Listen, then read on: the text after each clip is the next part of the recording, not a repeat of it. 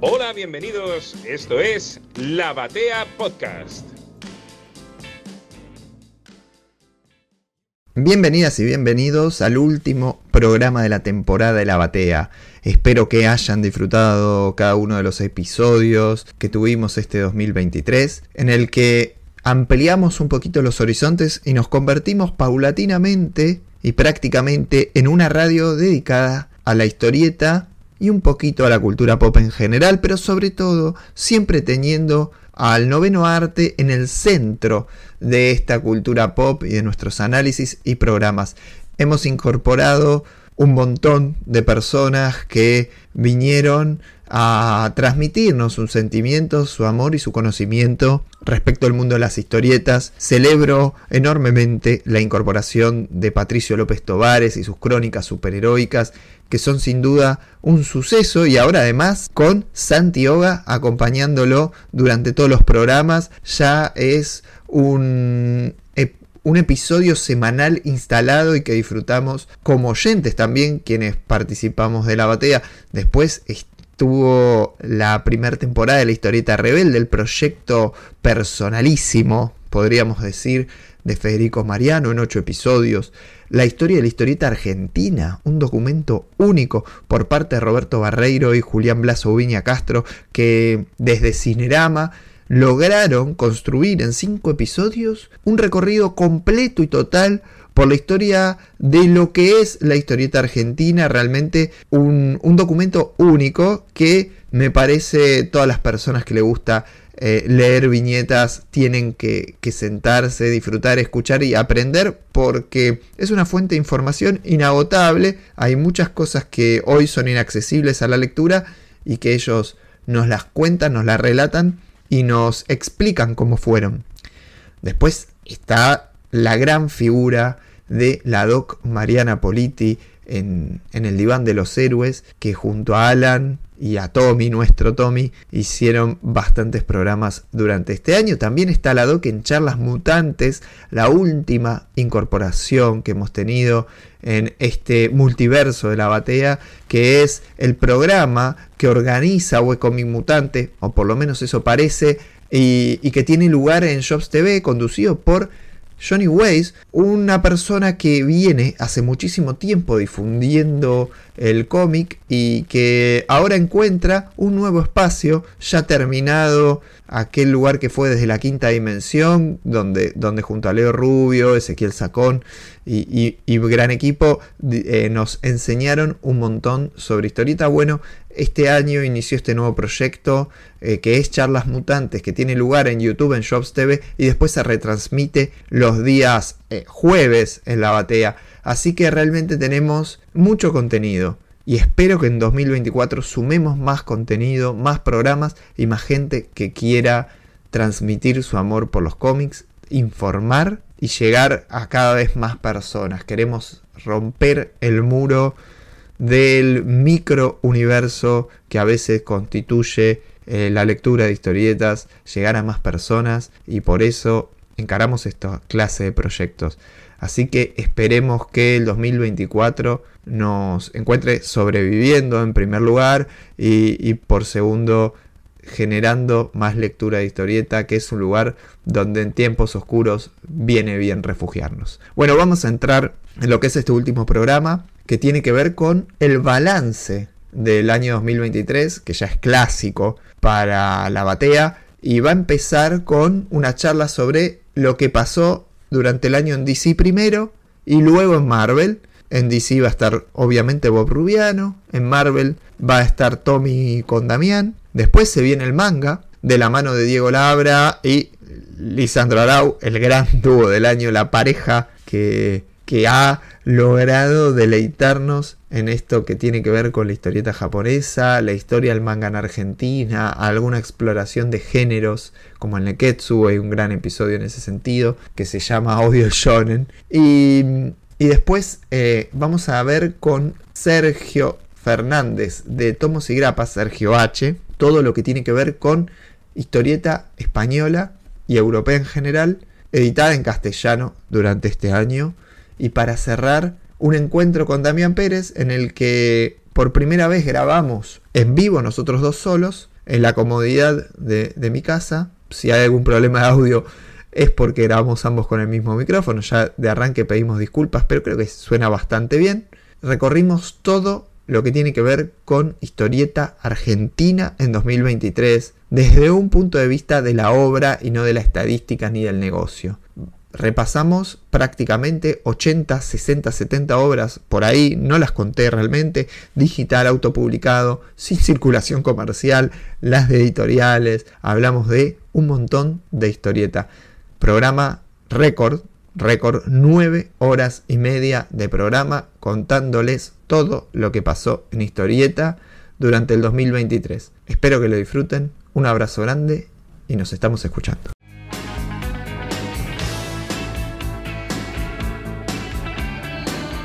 Bueno, vamos a comenzar entonces nuestro balance y como fue en años anteriores, primero DC y después todo lo demás, ¿no? porque Argentina es deseísta, Argentina lleva estos colores, como dicen algunos otros podcasts que hablan y asocian a las editoriales con equipos de fútbol y, uno no, no se permite leer la otra vereda sin vapulear a nadie y se piensa que es una batalla. Bueno, mantengamos un poco esa mística y empecemos a repasar lo que nos dejó de ese cómics en el 2023. adelanto y aviso, es un año de crecimiento, a mi entender, y bastante interesante.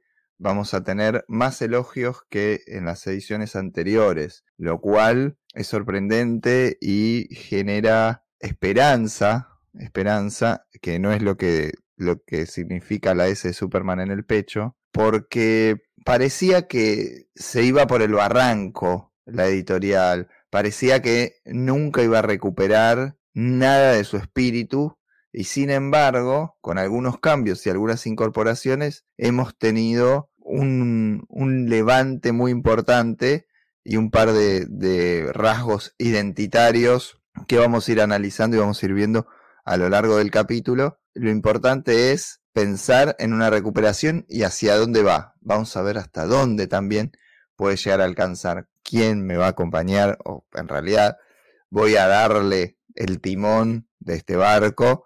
No es otro que el señor Bob Rubiano, que hace rato no aparecía en este espacio. ¿Cómo andás, Bob? Buenos días, buenas tardes, buenas noches. Eh, efectivamente, DC stands for eh, Decido Creer, porque bueno, así como la, la S de, Superman creo que en ningún idioma representa la, esperanza, porque se dice hope en inglés y, esperanza en, eh, con la E, ¿no? Pero bueno, este, sí, retomando tu idea, es un año de grandes, de grandes avances, a diferencia de lo que fue el año anterior, donde fueron más palos que otra cosa, aunque también rescatamos mucho. Eh, evidentemente había que tenerle fe, apostar a, largo plazo, al igual que, nos pasó con, con nuestra selección, ¿no? Eh, y los frutos se, están viendo, se vieron durante, durante este año, la, la, gestión dio sus resultados. Eh, mi gran pregunta, porque es un quilombo de C en materia de cargos, del organigrama, es más que complicado y, y por lo menos bastante misterioso para el público. ¿Cómo, cómo pensás que está ordenada la responsabilidad? ¿A quién le deberíamos agradecer? No hay, esto lo habíamos dicho el año pasado también, ¿no? Al que pueden, de, paso, los invito a recordar el balance 2022 para hacer este contraste mucho más, más rico. Eh, Mary Havins, evidentemente, porque no, no lo veo mucho en otro momento. El, chino Lee quizás era el que estaba el que más hacía las declaraciones públicas, era la figura más, más resaltante tras la partida de, Didio. Pero si hay que buscarle un, una, una, impronta, digo, yo no, tengo dudas, no tengo certeza tampoco de, ni confirmaciones, pero de que es Mary Javin quien está liderando todo este cambio. No. Porque en su momento eh, Jim Lee estaba como en un cargo que cubría este, más amplio el espectro, multimedia, cómics, juegos, películas, series, animaciones, como que todo el paraguas estaba en un momento este, agarrado y, cubierto por Jim Lee. Este año estuvo un poco llevado y, lo bajaron, lo downgradearon a, a un lugar más de publisher, ¿no? Y esto me parece que, que pudo haberle servido a la editorial. Vos, para vos es Mary Jevins la que es responsable y Jim Lee tiene como un cargo más ejecutivo, no tan creativo. Son puras apuestas y, especulaciones, ¿no? Pero no, no hay, eh, no tenemos la figura de un editor estrella como en otra época. Mary Javins este año había una, una noticia donde decía que la, la, la promovían de cierta forma a una, a una suerte de, de, productora eh, comercial también, o sea, que tenía un parte de todo. Quizás, quizás lo, lo, la respuesta más, más sencilla sea que no, no hay una persona con una mente maestra por detrás, sino, sino más bien es el resultado de, de un juego colectivo, ¿no? Al igual, otra vez que con nuestra, selección, el fruto del talento eh, grupal y no, no atribuirle a una sola persona. Esa puede ser la respuesta más, más interesante que le guste a la a Westergel incluso. bueno, este es un avance porque realmente en, los últimos tiempos, o por lo menos en... No, en los últimos tiempos no, históricamente, pero bueno, cuando fue, el, me refería a los últimos tiempos por decir, cuando fue el reinado de Didio, era muy clara eh, la, la señalización de todas las responsabilidades hacia él, concentrado en puteadas. Hoy no hay una figura tan eh, marcada, tan eh, donde se le dirijan los elogios, donde se le consulte directamente, bueno, qué es lo que va a pasar, que baje tanta línea ni nada. Sí, sí, no hay alguien, no, está claro exactamente quién, a quién ir a putear, salvo el editor de la línea respectiva. Y lamentablemente, bueno, tampoco tampoco está muy claro a quién, a quién agradecer, ¿no? Que en el caso que va, lo mismo. Pero, pero rescatemos las partes, de lo, lo, que sí sabemos, no tanto lo que no sabemos. Eh, como bien habías dicho, me parece que este año hay un, una, hubo un montón de apuestas, un montón de avances. Hay títulos que van desde el terror cósmico a propuestas para el público más joven. Y mm, quería hacer un, aporte, a ver si nos podía servir al, como, como guía. Tomando en cuenta que el año pasado muchos oyentes de este, de este, de este espacio manifestaron que, que usan este, este balance como guía de lectura, y sabiendo también la importancia que le dan a, temas como la, continuidad, todo nuestro, todo nuestro, eh, toda la batea en general, ¿no? Le hemos dedicado un montón de, horas a debatir sobre la continuidad.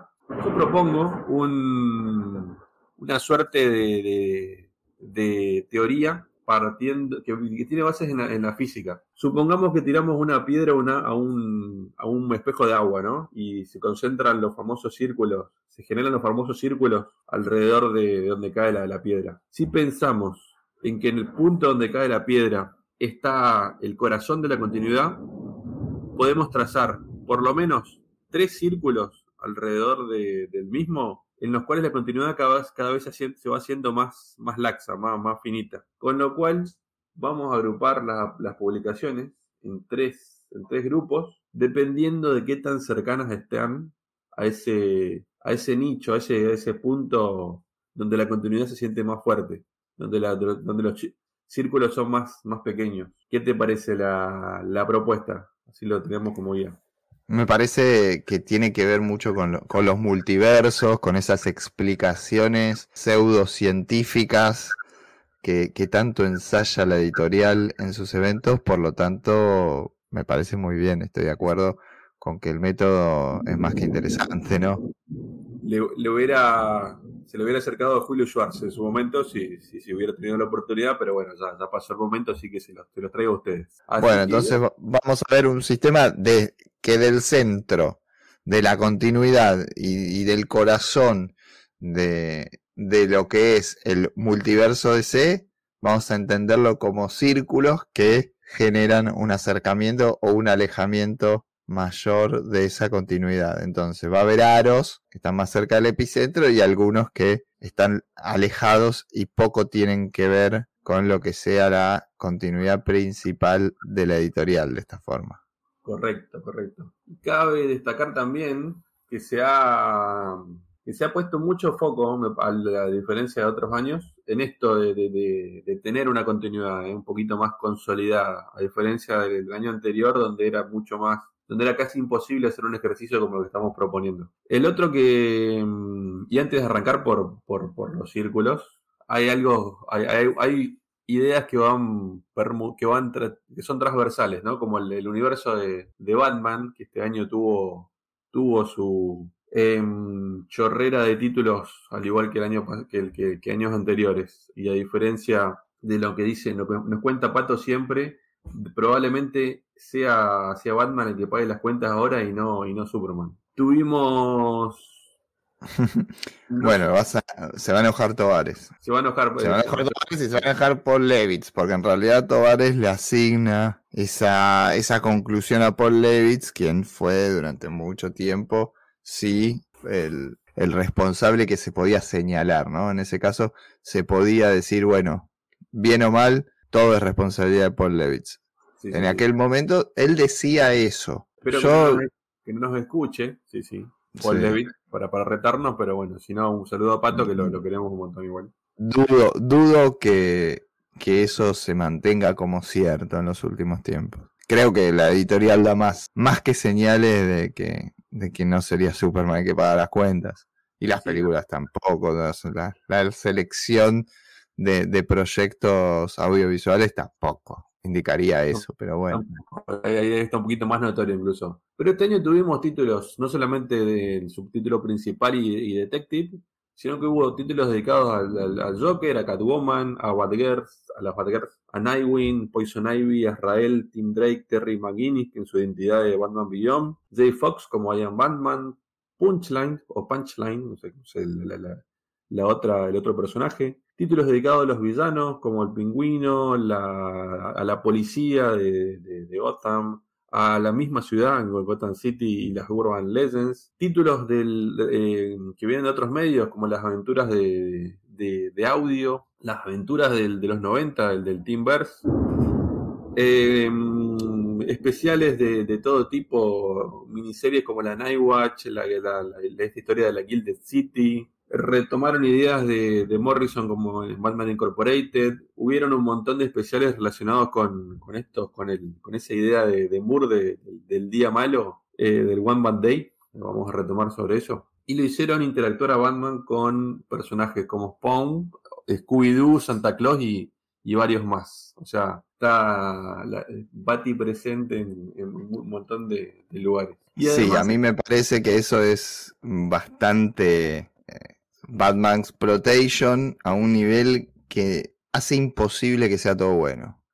Es tan amplia la, la, cantidad de títulos y de, y de lecciones y de posibilidades que evidentemente no va a ser todo bueno. Es imposible que la continuidad se mantenga de algún modo con esta cantidad de títulos porque muchos de los títulos estarían en continuidad. No es que vos tenés eh, una mayoría de, proyectos fuera de continuidad, como puede ser Gilded City, este, las, las novelas de, Black Label, están todo, hay varias, está Off-World, que, empezó hace poco, que, es Batman, es claro, una, es como una, una Space Odyssey de Batman, que, que es absurda, en los 50 parecía absurda, hoy es prácticamente igual. El Deadly Duo, también fuera de continuidad, editado por Omnipress, o sea,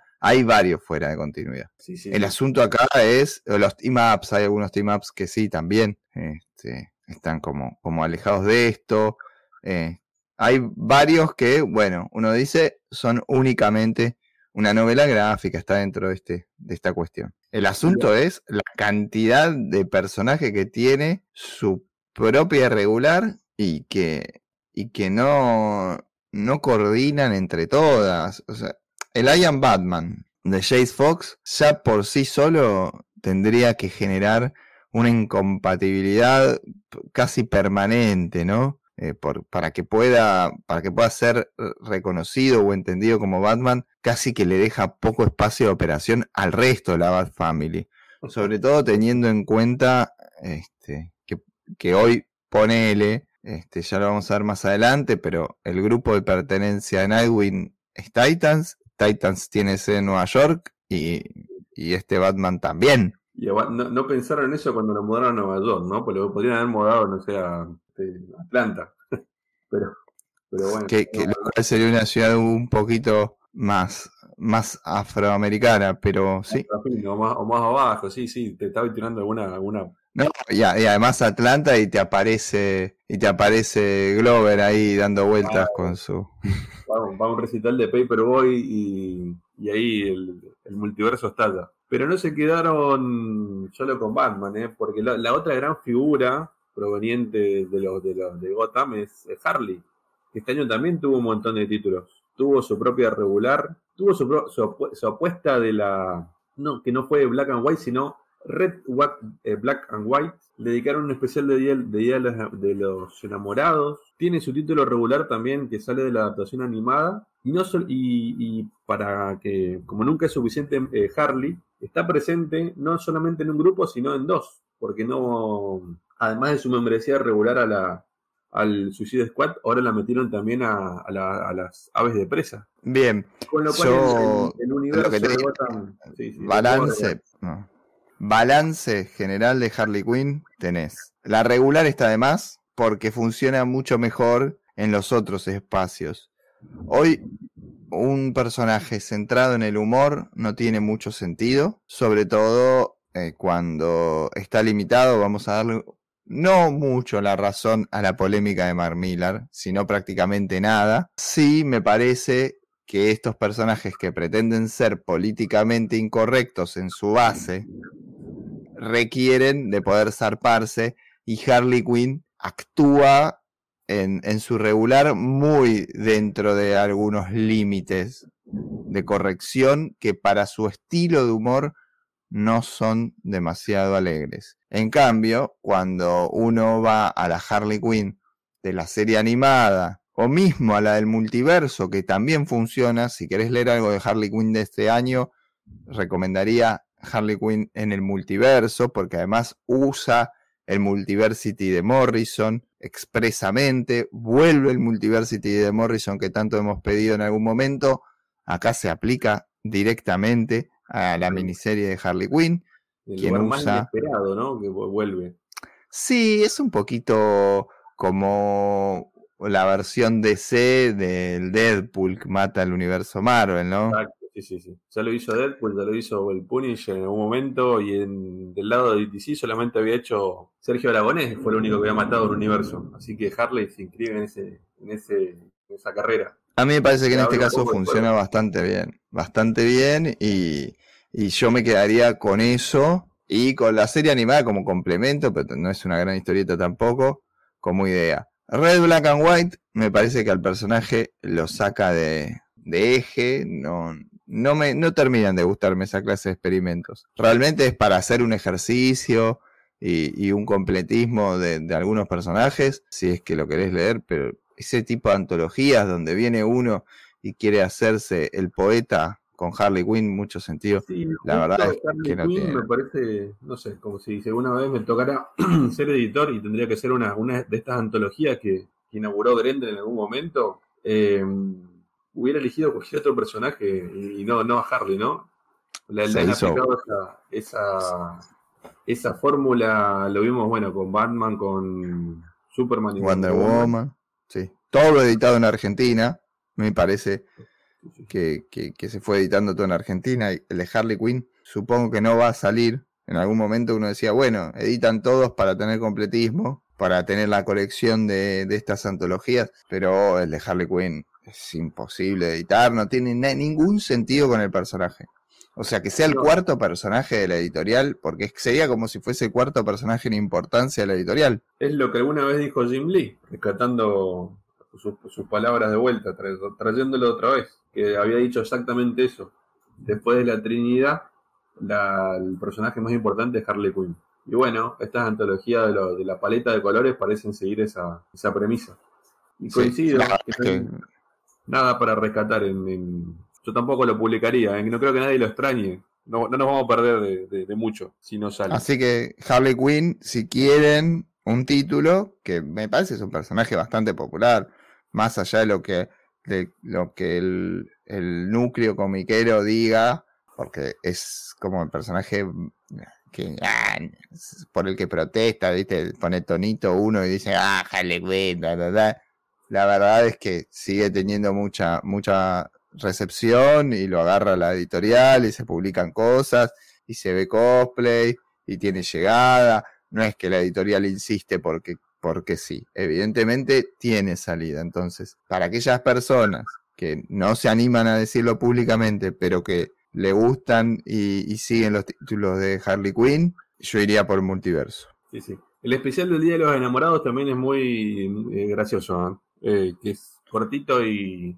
también funciona como antología. Y está centrado. Bueno, está bien, es una antología donde ella atraviesa. Es un one shot, al igual de, los, de estos temáticos que salen con por, por Halloween, por, por Día de los Enamorados, por el, Día de Acción de Gracias, bueno, todas las festividades que, que van rescatando. Yo lo que sí encuentro, volviendo y como para cerrar esta parte de los, de los títulos de Batman, es que los de la Bat Family, cuanto más lejos del centro, peor empiezan a funcionar. Me parece que, bueno, Catwoman es, central para la continuidad de, Batman. Que el Batman de Chip Sedarsky es muy bueno, a mí me, me parece muy interesante. Eh, la continuidad de Jorge Jiménez en el dibujo no, no obligó al guionista a, seguir la línea a seguir la línea argumental, porque a veces puede pasar que te condicione el dibujante. No lo encontré para nada. Me parece bastante bueno. El detective de, de Ram B es un, un, hallazgo. Si te gusta más eh, una aproximación no tan detectivesca, sino más terrorífica a más de thriller a Batman. Funciona muy bien, tiene dibujantes rotativos. Eso. Desde, la fuente, ¿no? Desde la fuente esta de, Stranger Things. Sí, desde ya las portadas y. Ya el, título tiene ese aspecto. Em, tiene dibujantes rotativos. Lo de Albuquerque fue muy bueno. Es un dibujante que a mí me gusta bastante. No es para todo el mundo por ahí, pero, pero tuvo, tuvo su etapa. Y la verdad es que en, los dos títulos principales de Batman estamos bien. Nightwing continúa siendo importante y central, sobre todo ahora, como veremos más adelante, por qué lugar ocupa el personaje. No me cierra lo del Penguin, me parece otra cosa también, ya veremos un poquito más adelante en esto, de lo más flojo de Tom King en el año. Eh, Batgirls, nada que ver con la continuidad. Me parece muy caótico la puesta en página del guion. Y Tim Drake, lo mismo muy caótico. Tiene como dibujante a Riley Rosmo, que es, es realmente alguien que puede tener amantes y detractores. Creo que no es un dibujante eh, tan particular en su forma, en sus formas físicas, en sus rostros, en su narrativa, que no, no, no va a tener grises y en su consideración. Y este es, el, este es el título flojo, diría, de los que dibujó Rosmo este año. Déjame adivinar, pero me parece que ni vos ni yo nos inscribimos entre sus fans, ¿no? Desde Riley Rosmo. A mí me gusta Riley Rosmo, no, no, no, perdón. Sí, a mí me gusta. me parece que en este título de Robin eh, de Tim Drake no funciona. Después yo voy a, te voy a decir, acá sí funciona, te lo voy a decir más adelante, que es, es el otro título que hizo. Batgirls eh, lo tiene Jorge Corona. ¿Jorge se llama? O Daniel. bueno, Jorge. No, no, no, se llama Jorge como el, como el humorista. Exactamente. Hay una anécdota con, Jorge después, pero no, no, vamos a desviarnos. no, no. Eh, Badgers es otro problema. O sea, me parece tanto en Team Drake como en Badgers, son los dos dibujantes mucho más prolijos en su narrativa y se ven, no sé si por el color, que puede ser, porque tienen demasiada cantidad de colores esos, esos dos títulos, o por una narrativa demasiado canchera en su intención, porque también, viste, a mí me, que todos los personajes sean eh, humoristas de stand-up me embola. Tim Drake no lo es, las Batgirls en su general, las tres que están componiendo el grupo, muchísimo menos. Entonces, me parece que, están pifiados en tono. y esto es por exceso. Evidentemente son los dos títulos jóvenes de la línea Batman y, y, por jóvenes bochinchero, humorístico, un poquito canchero, la página demasiado llena. No, me parece que no tiene nada que ver. Es, es gente muy grande queriendo hacerse la joven. No me termina de gustar ninguno de esos dos. Es la primera vez que pasa en, DC, algo como eso. No, no la primera vez, sí, en los cómics en general, no es la primera vez que pasa. Después tenemos los de la los de Gotham City, que en realidad tuvo principalmente Gotham City Year One, que es de Tom King también. Tuvo su principal recorrido el año pasado. Este año cierra, es un título que a mí me encanta. Además tiene el dibujo de Phil Hester, que es un fenómeno. Em, el de la policía Blue Wall para mí era prometedor y, sobre todo con el recuerdo de eh, el título aquel tan, tan conocido de Gotham Central. Nunca se pudo retomar ese, ese, hallazgo de, ese momento de Uruguay. No está ahí, no está en esa línea, podés verlo. Patchline, un desastre, Poison Ivy, todo lo que tenga que ver con los villanos a mí no me termina de gustar porque nunca son villanos. El que no nombraste en el listado fue el de el de Riddler. Sí, entre, entre las, los One Bad Days estuvo el de Riddler que... No, pero no One Bad Day, no, no, no, no. Riddler Year One, te estoy diciendo yo. Ah, Year One, tenés razón, sí, sí, sí. El que, duró...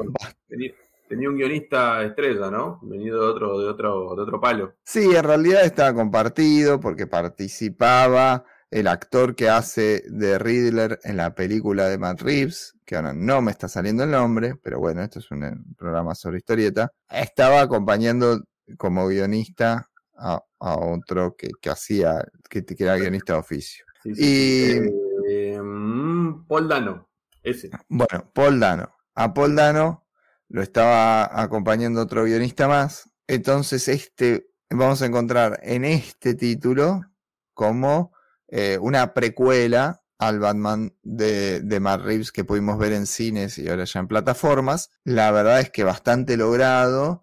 Es una continuación hacia una precuela, pero es una continuación al fin, porque hay cosas que están reveladas acá que tuviste que haber visto la película para, para entenderlas. Entonces, como que es, es la mezcla. El guion y la historia y el tono y cómo se ve es la mezcla entre The Batman y Joker de, de Joaquín Phoenix que vimos en cine.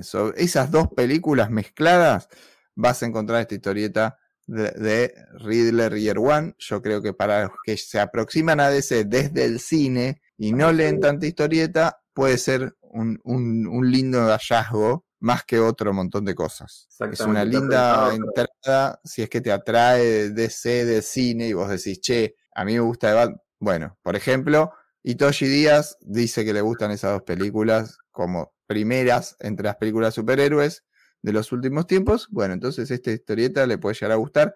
No está editada en Argentina todavía, igual terminó hace poco en Estados Unidos. Yo creo que es una, es una a esperar y que podría llegar a funcionar, ¿no? Bueno, así además Luis, pues Luis es en el, que entraron por ese, lado y están buscando algo similar es la continuación o el, complemento al que ve la película, exactamente, al que se quedó cebado con la atmósfera de la, de la, película. Eh, un rescato nada más algo que mencionaste al principio, efectivamente los títulos que, habías dicho eran los más flojos, por eso también tienen, eh, hoy a, diciembre de 2023 ya prácticamente han sido cancelados todos, tanto el de Poison Ivy como el de Tim Drake, como el de J. Fox, Punchline, Las Batgirls, hoy ninguno sigue, solo siguen los títulos core, o sea, son, son apuestas que fueron, hecho, fueron, fueron hechas eh, y no con, siempre con, buenos resultados. Hay que destacar los regulares, los regulares, los regulares sí, no, no, Hay que han funcionado. Que, al menos, al menos lo, lo, intentaron. No, no salió bien, pero, pero bueno, en otra época ni siquiera hubiéramos visto, no, habían, hubieran salido quizás de, un pitch en el escritorio de algún, de algún editor. No, yo creo que no deberían haber salido un pitch del escritorio de algún editor. no tendrían que haber visto algo. La mayoría no, nunca.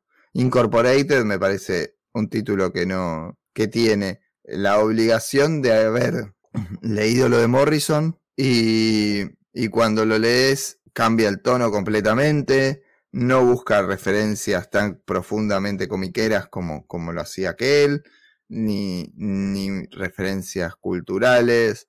Es una serie grupal cuyo líder sale del RAN de Tinion Cuarto. Es un, es un cocoliche. Sí, no tiene ningún tipo de sentido. ningún tipo de sentido. Eh, no sé, este, los amigos más locos del mundo de Batman o la, legión de Batman fantásticos de otros países, eh, el Batverse extendido. Ahí... Pero además es esta, esta dinámica grupal casi es demasiado juvenil el tono para las referencias que debería estar manejando, entonces se encuentra con un choque eso. Yo no estoy en contra del tono juvenil, ¿no? Aunque bastante más en contra que el resto, ya lo hemos analizado en algún programa, este, sobre todo los Amazing Heroes, yo sostengo que los cómics de superhéroes son para gente grande. Y, sobre todo si usas referencias a lo loco, como decir Batman Incorporated, de títulos anteriores y traes personajes raros, extraños, que tenés que tener años de, de lectura encima, ¿por qué los vas a meter en un título de estas características, todas esas referencias. Choca una idea con la otra, me parece que no tiene ningún tipo de sentido. Lo que, lo que sí me faltaba destacar, entre todos los nombres, Deadly Duo, que se editó en Argentina, es muy, es, primero que no está nada, que nada atada a la continuidad, es una miniserie, está cerrada y el, y Omnipress la editó en un libro entero. Es un, trabajo integral de Mark Silvestri. Para bien o para mal, es un laburo de un autor muy relacionado con la década de 1990. Entiendo que hay muchos lectores de historieta que, les gusta la, la, época, la forma en que se abordaban los personajes y los cómics en aquel momento. Por lo tanto, si te copan los 90, si todavía lees Spawn, seguís Savage Dragon, etcétera, bueno, podés ingresar a este Joker Deadly Duo porque te va a gustar. Tiene, tiene todo lo bueno de los 90 más algún crecimiento desde el punto de vista del guion. Por lo tanto, para ese público es, segmentadamente hablando, o sea, el segmento dentro del segmento estamos hablando, le puede, le puede llegar a funcionar. Sí, interesante saber qué, qué approach tienen los, los miembros fundadores de imagen, de, de, Image eh, sobre Batman, ¿no? Ya sabemos el que tiene Todd, ya sabemos el que tiene Jim Lee, bueno, acá tenés un, en cierta forma ver el, el, el Batman de Silvestri, eh, si, lo, si lo reducimos a eso. Así que tiene edición local eh, y sí, volvieron los 90, o al parecer nunca se fueron. bueno, ¿cómo seguimos en, esta, en este trabajo de anillos periféricos? Bueno, arrancamos, con el, arrancamos con el anillo, con el primer anillo, con el primer círculo, vamos con el, con el mainstream más, más cabeza de termo, con el, con el mainstream más, más este, central. El año pasado nos este, cerraba, cuando teníamos este, este, esta charla, estaba cerrando el evento, un evento bastante decepcionante, que terminó siendo más decepcionante aún con el correr de los números, que se llamó Dark Crisis. Dark Crisis, que también tiene su, publicación local, era un intento de, un, intento nuevo de resucitar y, retomar todo lo que había dejado la crisis original del 86 y mezclarla con los personajes nuevos. Y acá retomando una idea que dijiste recién, eh, bueno, me parece que fueron por el camino que, no debía, o sea, fue, trataron de, hacer ese contraste, de meter un montón de personajes nuevos a, a um, forzarlos de interactuar con, personajes que, que ya, habíamos olvidado del 86 y el resultado fue bastante chato, eh, sin, sin nada que, que, aportar más que, más que peleas parecidas sacadas de un, de un de un videojuego malo, de un juego de roleplay, este, porque era, eran ideas raras de, de Moore por un lado, con esto que, había sacado de la maldad primordial, con personajes como Paria, que habían quedado en un, habían sido inventados por Mark Wolf en, ese momento, y después una mezcla de, traer los malos más malos de, todos y hacerlos enfrentar con los buenos, eh, un grupo, un rejunte de, grupo de, de, grupos eh, que habían quedado con la desaparición de, la liga, ese fue el punto de partida. La liga desaparecía y eso hacía que el, resto de los héroes tomen, tomen la posta. Em, hubieron un montón de especiales. Esto fue, fue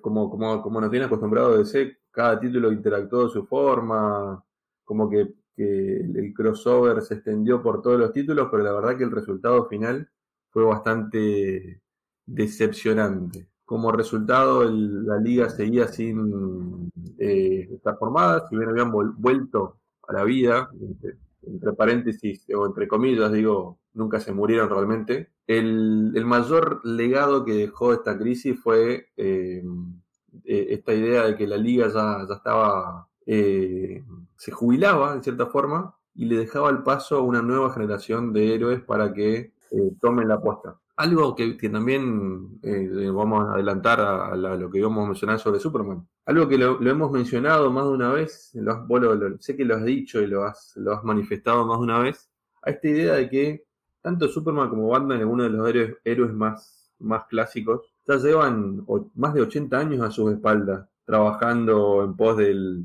la justicia y demás, ¿no? Con lo cual, suponemos que ya la editorial no se pueden hacer los boludos en, mostrarlos como personajes jóvenes. Y al, al igual que hizo Mark Waid en, su Kingdom Come, en, los 90, hoy ya la, línea editorial más, más central los muestra como verdaderos generales, como verdaderos padres de, familia, donde tienen un montón de, agentes, o sea, tienen una, familia, y ellos funcionan más, más bien como, como, como capos, como, como directores de, esa, de ese pequeño mundo que va, va operando tanto en Gotham como en Metrópolis. Sí, sí, totalmente. Eso lo había marcado yo de Batman particularmente y me parece que le han hecho un giro muy interesante a varios títulos respecto de esto, porque a Batman se suma una super family hiper eh, eh, llena y nutrida de personajes,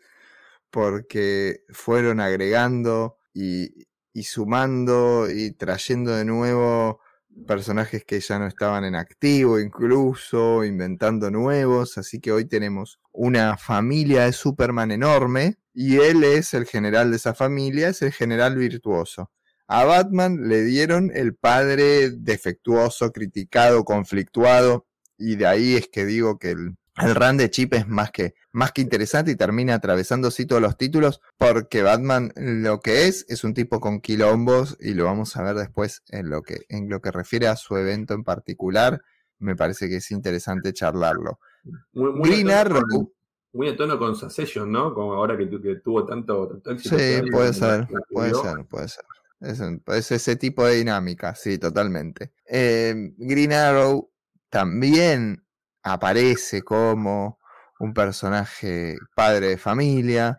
Más complicado es en el caso de Flash, donde nunca van a terminar de definir qué rol cumple Barry y qué rol cumple Wally, y esto es culpa de el run de Mark Wade, que lo convirtió a Wally en Barry, ya lo dije en el programa de Generación Perfil, y lo vuelvo a repetir ahora.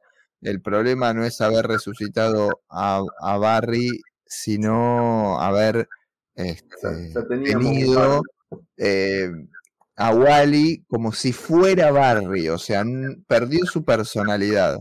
Es cierto, lo que sí, mm, antes de, entrar al, antes de seguir avanzando en, este análisis tan, rico, eh, mm, la, el año pasado habíamos destacado este, este, esta historia de Superman en, el espacio, en el, en el mundo guerra, pero este año lo tuvimos presente en la Tierra. Regresó otra vez. Y al igual que le pasó a Batman cuando volvió de, su gira por, por el, a través del tiempo, lo primero que hace es plantarse otra vez en, como, como esto, lo que decíamos recién, como jefe de Metrópolis y ordenar, o darse cuenta que ya no alcanzaba con, con su accionar en solitario. Por eso justifica esto de, formar la, superfamilia y plantarse frente al mundo con, esta propuesta. Ahora en Metrópolis no hay solamente un Superman, sino que hay una familia de super de kryptonianos, ya no es el último, hay como 4, 5, 6, dependiendo de, de, cuántos cuentes, y todos funcionan como un colectivo de supers, así mismo lo llama el, guionista. Están, eh, la gente mira para arriba ya no ven nada más que una capa volando, sino a, la familia de, supers. Philip Kennedy Johnson, que es el guionista que, que lleva adelante el título principal, a mi criterio no supo eh, estar a la altura de lo que fue el, periplo del, 2022, pero sí plantó este, este lindo estatus estatus quo nuevo donde, donde lo vemos como un, tipo feliz, un tipo patriarcal, no, no, no puede salir de ese rol, pero un, un family guy en ese sentido, mucho más, más cómodo con ese rol que, que, el que mencionábamos recién de Batman. De los títulos de la familia de Superman, bueno, vamos a. Voy a analizar primero los dos principales. Action Comics me parece que mantiene el nivel, todo lo contrario, porque porque realmente, eh, si bien vuelve de Warworld y, y, se asienta en Metrópolis nuevamente, en la Tierra, y arma la familia con los chicos que trae desde, desde aquella experiencia y que los suma, los adoptan, entonces termina John siendo un hermano mayor, me parece que Action Comics tiene eh, un, una capacidad de haber incorporado con lógica en la continuidad, pero incluso en la continuidad reciente y en la continuidad pasada, muchos personajes al título. Está muy bien hecho, muy bien trabajado y se vuelve interesante como dinámica. Mantiene un buen nivel artístico también, lo cual es más que interesante. Si bien es rotativo, tiene un nivel artístico muy bueno. Entonces, y además también antología, eh, o por lo menos tener siempre un backup, y son buenos los backups. Entonces, Action Comics, la verdad es que funciona, es un título que estoy disfrutando mucho. Contrariamente a eso, contrariamente a ese tema, me parece que Superman la choca, porque repite un poco la idea grupal, pero con otro grupo que no funciona, y con Jamal Campbell, que es muy atractivo visualmente, pero es pésimo narrando no tiene recursos narrativos. Entonces, lo vimos en. No me sale ahora el nombre de la, la heroína este, que tuvo Naomi. Lo vimos en Naomi. Llamó mucho la atención. Lo vimos en la Green Lantern detective afrodescendiente que estaba en un planeta muy lejano. ¿Cómo se llamaba ese título? Que era una miniserie. Far Sector. el lugar lejano. Claro, por eso iba al lugar lejano, Far Sector. Bueno, en Far Sector también. Ahí se lo ve muy creativo, muy bueno para ilustración. El diseño de personaje de la Lantern es espectacular, más allá de las razas alienígenas que logra componer, pero ya empezamos a ver sus defectos narrativos. Ahora, puesto en el título principal de Superman, Jamal Campbell no funciona para nada. Y encima es un título que es coral nuevamente cuando debería ser el individual y genera una propia galería de, personajes que ayudan a Superman. De nuevo, cuando en Action Comics ya tenés uno. Y la verdad es que aburre. Superman no me gustó nada. Las, historias no me parecieron atractivas tampoco. Este, no tiene demasiado sentido en, en, el juego y en el diálogo con Action Comics. Si Batman y Detective funciona, Action y Superman para mí no funciona, pero por culpa de Superman, porque Action Comics ya está muy bien definido. Entonces falta ese título donde Superman esté un poquito más solo. Ah, en ese sentido, ahí es donde me parece que no, no anda. Después sí tenés todas las otras series regulares. Tenés dos series regulares de quienes podemos decir Superboy. Tenés una de John Kent y una de Connor Kent. La de John Kent me parece muy buena, muy lograda, lo sacan de tablero, lo llevan a otro lado a participar. Si te gusta el multiverso, si te gusta la cosa profunda de DC y, e historias de, todos lados, el metaverso o como carajo se llama ahora.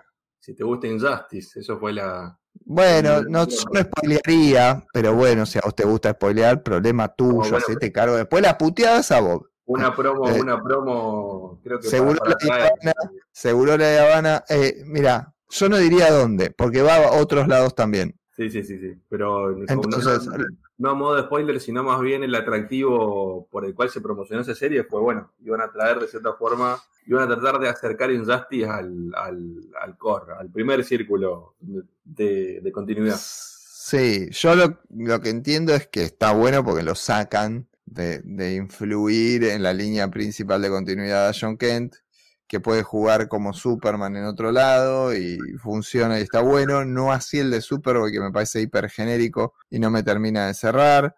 Este, tenemos un especial de Supergirl que, que está bueno. Eh, Power Girl tiene su lugar, si bien no es estrictamente eh, Super Family, bueno, tiene, tiene su trabajo. World, World Finest no trabaja en el centro de la continuidad, así que tampoco. Fire and Ice me parece que es interesante y que va a pertenecer a la Super Family. Es un título que sin duda pertenece y que juega con ellos. Y el que a mí no me gusta nada es Steelworks. Me parece que está de más. Es uno de esos títulos que están de más. Que lo, que lo único que van a hacer va a ser complicar este el, relato general de, este grupo. Steelworks a mí me parece brillante, pero me voy a ahondar después en el, sobre el final, sobre ese título. Eh, es el título protagonizado por John Henry Irons, o sea, el de Steel, ahí viene de Steelworks, y el que mejor em, retoma la línea que nos dejó el War me parece. Pero antes de, seguir con todo esto, hay algo que no mencionamos, que fue que la mayoría de estos títulos partieron eh, eh, o tuvieron como punto de inicio después de lo que se llamó el evento Lazarus Planet, que fue un evento que, se publicó en, marzo, donde, bueno, pasaban algunas cosas eh, donde el, el, plot era que la magia cambiaba a partir de, los pozos Lázaro, que eran los, que usa Ra's al Ghul para, resucitar, y eso hacía que todos los héroes les cambien los poderes o le aparezcan poderes nuevos, dependiendo lo, lo que, cómo lo afectaba. Algo muy parecido cuando eh, hablaron de invasión el otro día, donde había una bomba genética y a partir de ahí cambiaba todo para todos. Bueno, acá la, la premisa iba más o menos por ese lado, pero usando la magia en vez de la, de la ciencia. Un saludo para Hugo, de paso. Eh, y, ese, y a nivel editorial, lo que significó ese, ese evento fue que se partía en una nueva eh, etapa. Así como en su momento tuvimos al, al New 52 o en su momento tuvimos al algún otro nombre de, de, marca, el 2023 en el 2023 comenzó la etapa del Dawn of DC, o sea, el, amanecer de, ese puesto en, español, que generó la gran parte de estos títulos que estamos mencionando. Fue ese hoy el, la, cualquier título que compren regular hoy, o muchos de los títulos que compren van a tener ese, esa, esa marca como parte de, esta movida. Y significó también el traer un montón de guionistas y un montón de artistas que venían eh, trabajando por fuera, que venían de otros palos, que no, que no estaban tan cercanos al, mainstream, con resultados eh, nuevos, ¿no? Siempre que hay algo, o algo distinto, algunos creo que buenos y otros no, tanto. Lo que mencionaba Mariano recién de, los títulos de Power de, de, de Connor, Ken y de, y de, de John, esos títulos salieron con ese con esa marca, con la marca del, amanecer de DC. También el de, Fire and Ice y, el de Steelworks. Em, pero no fueron los únicos. También tuvimos otros títulos, ¿no? ¿Qué, te pareció? ¿Qué, alguno para, para destacar? O, si, vamos con un, con un cuento. Mencioné muy poquito el de Fire and Ice, que me parece que es una comedia. Eh, no, no, no llega a ser una comedia romántica y no quiero pecar de, de, poner géneros en determinados roles, pero se podría decir que Fire and Ice es una comedia más para chicas, o por lo menos que tiene en cuenta obviamente lo femenino en, principio de sus dos protagonistas. Vamos a decir más fácil. No es para el lector de superhéroes termo, pero realmente sí me parece que está muy en consonancia con algunos títulos eh, de Image que tienen como una línea. Snortger, por ejemplo. ¿No? Ese tipo de comedias. O si te gusta el, em, el título de Rainbow Rowell, todo lo que hace Marvel, ¿no? Que primero, que ahora estaba con She-Hulk y antes estuvo con este el grupo, ¿cómo se llamaban los que se van de la casa? Eh, me, recuerda eh, algo parecido a. ¿Cómo se llaman esos que tienen, que tienen la serie? Eh, sí, Runaways. Los Runaways. Se parece a ese último título de Runaways. Este, ¿Cuál me dijiste vos? ¿Qué te hace acordar? Um, eh, Squirrel eh, más o menos en esa onda. Squirrel sí, pero eh, Squirrel se parece, bueno, estábamos haciendo comparaciones libres, ¿no? más al Harley Quinn en el multiverso. ¿Por qué? Porque hay una parte de delirio. Squirrel eh, tendría que ver con Ambush Bag. Por ejemplo, es, esa, ese factor no lo tiene Fire and Ice, es más terrenal. Se parece mucho a aquel título que era de Boom Studios que, mm, que sucedía en la Giant Days. ese es el tono. ese... es el tono. Eh, claro, el dibujo de Natacha Bustos. Claro, es, es, un gran ejemplo. Recordemos, Fire and Ice son los, eh, Hielo y Fuego, los que eran ex eh, miembros del, de los Guardianes Globales, es miembro de la Liga de IFEM. La premisa del título es que Clark les dice a ambas, a ambas chicas que se tomen un tiempo de descanso y que vayan a vivir a Smallville. El título se llama Fire and Ice, Welcome to Smallville. Y son dos chicas de ciudad grande, de una ciudad como Metrópolis o, Nueva York o una ciudad grande. Que de o del mundo, dos chicas del mundo. Sí, porque eran no estaban acostumbradas a, a vivir en lugares chicos. Bueno, van a Smallville, que es el, pueblo más bucólico y más, más, este, más pequeño que podrían encontrar del, del, del, de la Norteamérica profunda. Y ahí, bueno, tienen que acostumbrarse a, a, lidiar con, con, esa vida más, más aburrida. Y es un gran ejemplo esto de lo que decía recién, ya que todo el equipo creativo son, bueno, son chicas que no estaban trabajando en el mainstream. Ni la guionista, ni los dibujantes, ni el colorista, ni, ni la entintadora, eh, ni siquiera el, el, letrista. Son, todo un equipo eh, de una impronta novedosa para la industria, me parece, y que, bueno, claramente, como, lo decía Mariano recién, le ponen una onda distinta. Ya se nota que no es un título como, no sé, lo que decíamos recién, como de... Sí, va al termo de los superhéroes. Si, a vos te gusta Batman Joker de Diduo, no te va a gustar Fire and Ice está bueno que esté ese abanico de posibilidades, por supuesto. Otro título que va más o menos por ese mismo lado, no sé qué tanto lo, lo, has, le has puesto el ojo, es el de Hawker, que de vuelta traía un personaje que no tenía un título regular desde hace como 3-4 años, que eran los, halcones, con una vueltita mucho más eh, provocadora. Este, sí, a mí no me termina de cerrar el apartado gráfico. Me parece que Fire and Ice cierra en completo. O sea, está como más pensado. El tono del humor y el guion tienen mucho que ver con el estilo artístico. Me gusta más el estilo, eh, la forma en que se dibuja eh, Fire and Ice. Y en caso de Hawker, no me termina de convencer la parte gráfica me parece que podría ser usada para cualquier otro título. Tiene fallas desde el punto de vista de entintado, o por lo menos terminado a mi gusto. No está buena esa forma de, de trabajar y el color tampoco.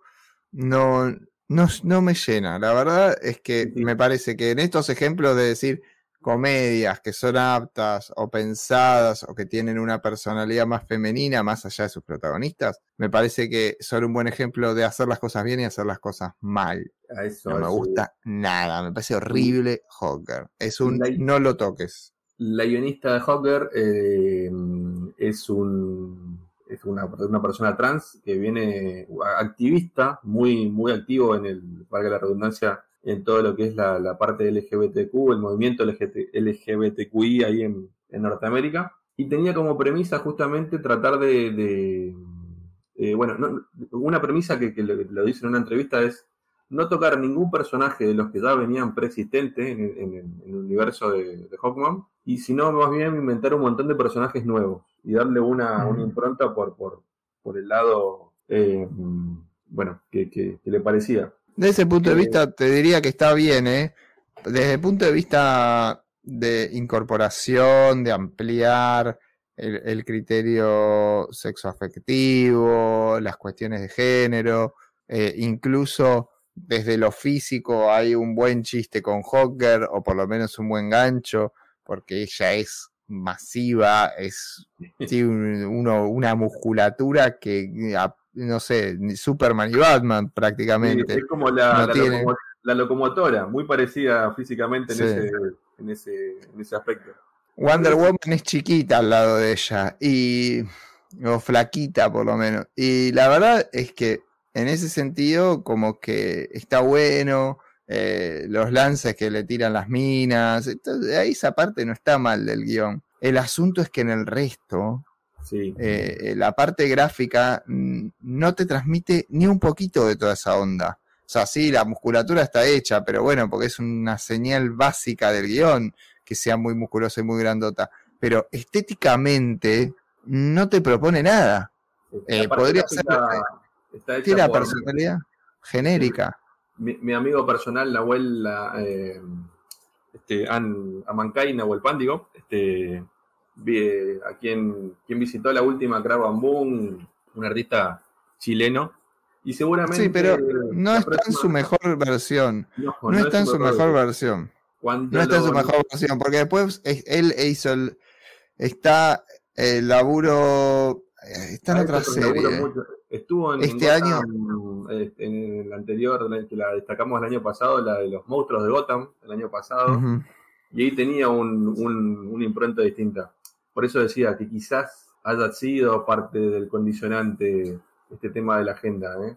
Me gustaría preguntarle la próxima vez que lo cruce si tuvo alguna bajada de línea en ese sentido o si simplemente... Para mí, del lado de la agenda funciona perfecto, ¿eh? No es por ahí, no es por ahí, realmente te lo digo. Yo no veo ahí el problema, jamás me parece ese un, inconveniente. Todo lo contrario, eh, no lo hubiese elegido a él para este laburo. Porque él hace superhéroes muy tradicionales y, vos fíjate, por ejemplo, Fire and Ice, Natacha Bustos, que tiene el estilo gráfico que decía, vas en la onda Giant, Girl, Giant Days, eh, de esa comedia que está en el indie presente y que y que ha tenido mucho éxito en general en el, en el mercado estadounidense. Acá, ¿cuál es, ¿cuál es la personalidad gráfica de Hawker? Amancay es buen dibujante. Queda completamente diluida. Sí me parece que a veces Amancay eh, fallan las terminaciones y, los coloristas no lo benefician. Es un problema de los, de, los dibujantes en, en el mercado estadounidense actual, como terminan los laburos, es decir, obligados a autoentintarse, mira, a mí no, es algo que no me cierra del todo, o eh, la, lo fundamental del colorista en el, resultado final. Y cuando no hay una buena combinación o un buen entendimiento, bueno, pasan esta clase de cosas. Me parece que Hawker falla en varios aspectos. En el guion también falla porque todas estas cuestiones relacionadas al género y a la sexualidad son condimentos a una historia principal que no funciona tampoco.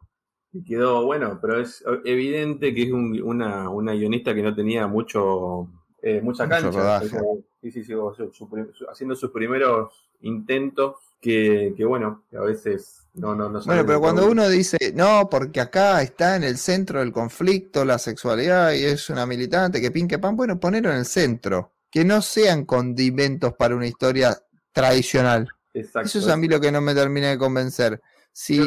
Las, medias tintas son las que no, terminan de. Sí, bueno, claro, por supuesto, por supuesto. Este, bien.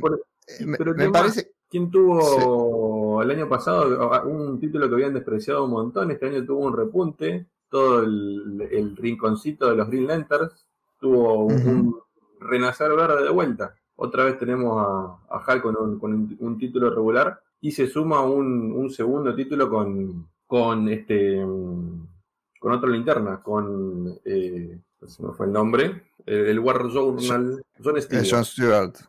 John Stewart. Sí, a mí los títulos de Green Lantern lamentablemente no me parece que tengan tanta personalidad. El de, el de Hal Jordan, igual de todos modos, acaba de empezar prácticamente. Mm, le daría un par de, de chances más tiene potencial, tiene potencial.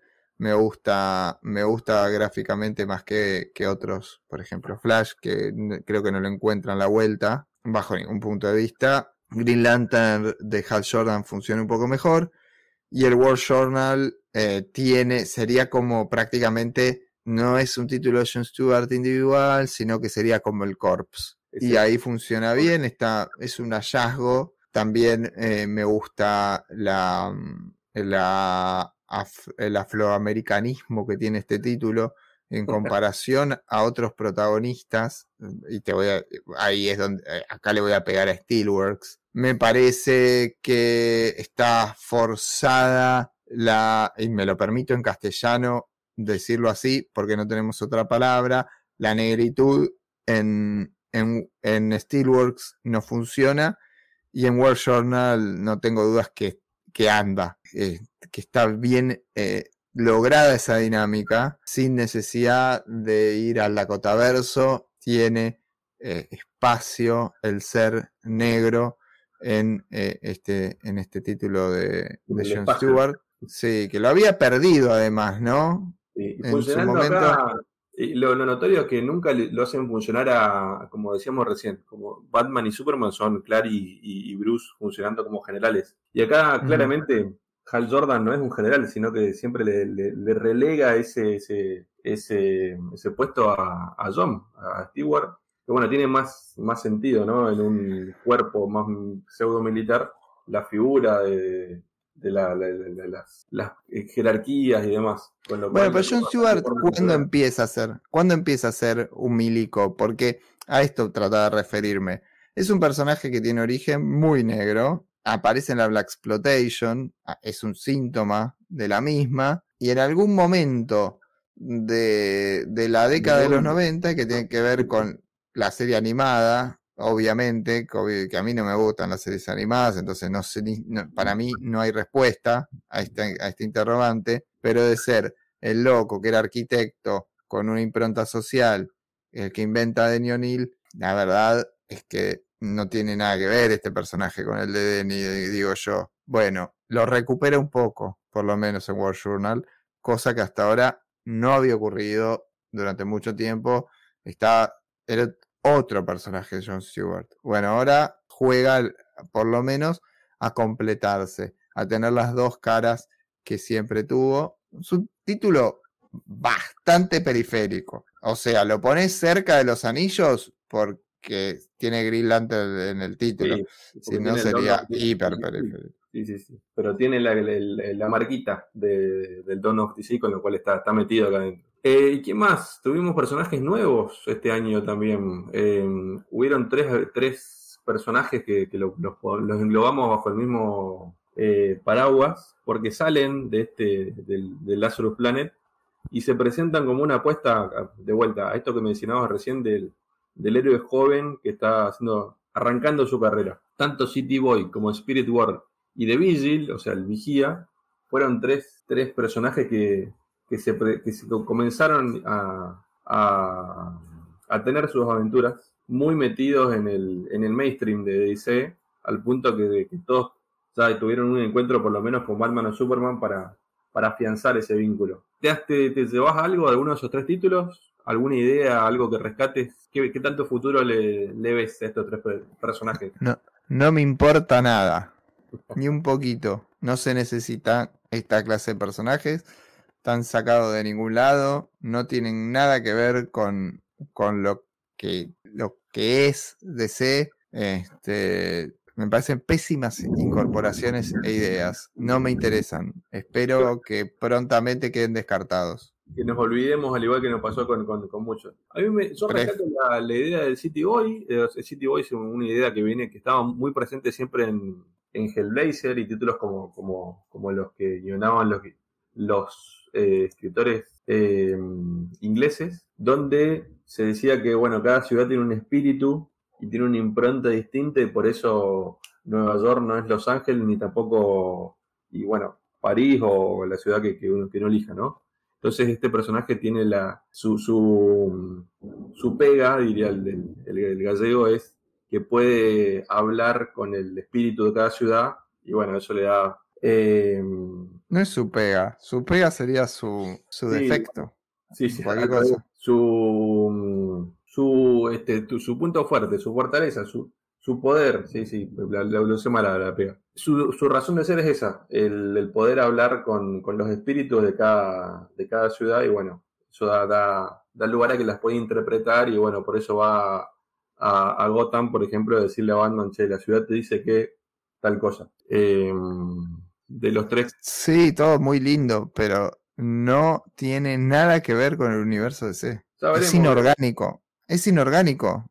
No, no veremos nada, es inorgánico, no tiene nada que ver, no se, no se ve ni parecido, no tiene orígenes similares, no sirve para nada en ese sentido. Está mal conceptuado. Y además, con la cantidad de personajes que tenés, ¿por qué vas a incorporar tres personajes que van a rivalizar en, poder con, con todos los demás? Eh, no salen orgánicos de la, de lo que es eh, el universo. Entonces después vos los tenés que incorporar desde afuera a que, a que trabajen con ellos. Entonces vos vas a tener a, los, a esta intención eterna de, eh, de Jim Lee de sumar el universo Wildstorm al universo DC. Tenés esto que sale de ningún lado, que son series, que son tres personajes que si los meterías, no sé, en el universo de Image y con, sin el condicionamiento de estar trabajando en coordinado con, una línea editorial que tiene 80 años, en, otra línea editorial duran 6 números. Y acá van a durar 10 números y ya está. Y nunca más se van a usar y uno los va a querer traer después. Y cada vez tenés más personajes y más héroes y hace más difícil trabajar en un guion. No es mala idea el City Boy. Ya existía, bueno, pero por ejemplo en el universo Wildstorm ya existía un personaje del estilo. Sí, es cierto. Es Hawksmore. Y. Y bueno, evidentemente quisieron hacer una, versión, eh, no sé, ¿alguien habrá convencido a algún editor para que saque este título? Para mí tiene que ver con esta impronta de querer meter personajes asiáticos. Es decir, si tenemos personajes eh, afrodescendientes, si tenemos personajes que representen eh, el universo femenino, el universo trans, el universo, o sea, representación, el universo latino con Blue Beetle, Jaime Reyes. Bueno, acá metemos personajes asiáticos. No podés generar personajes asiáticos más eh, relevantes. Por ejemplo, hoy en la Superman Family está el Superman asiático nuevamente. Tenemos al, al, Monkey Prince también del año pasado, que, sigue, sigue firme y, vivo entre todos los, el resto de los héroes con, con una idea muy parecida. City Boy es un superhéroe urbano de origen asiático. No, yo no le veo, porque Spirit World también es como que la estética del mundo espiritual tiene filosofía asiática. Bueno, la verdad es que no entiendo para qué y, cómo piensan que, que, puede funcionar. Eventualmente le harán una serie animada y después, nada, va a quedar el, en una pésima idea, porque además tampoco los autores ponen sus mejores esfuerzos en inventar personajes para después cedérselos a las grandes compañías, ¿no? Entonces ah, realmente no, le veo, no le veo ningún futuro, ningún sentido, ni me sirve ni me funciona. La verdad, este, este, este, rincón sigue, me parece, siguen pareciendo además historias, historietas absolutamente genéricas. Eh, el arte no tiene, no tiene personalidad, son no, no encuentro nada, realmente. El tiempo dirá si, fueron, si fue un intento efímero o si realmente vinieron para quedarse. Yo creo que estoy, más con vos en el sentido de que, de que seguramente lo, vemos acá y después nunca más, salvo que alguien se acuerde de traerlos para, para matarlos o algo, o algún tipo de cosa como. sí, pero después te, uh, te lo traen para una historia. Ah, ¿te acordás que una vez trajimos a esta persona? Basta de eso, ya está.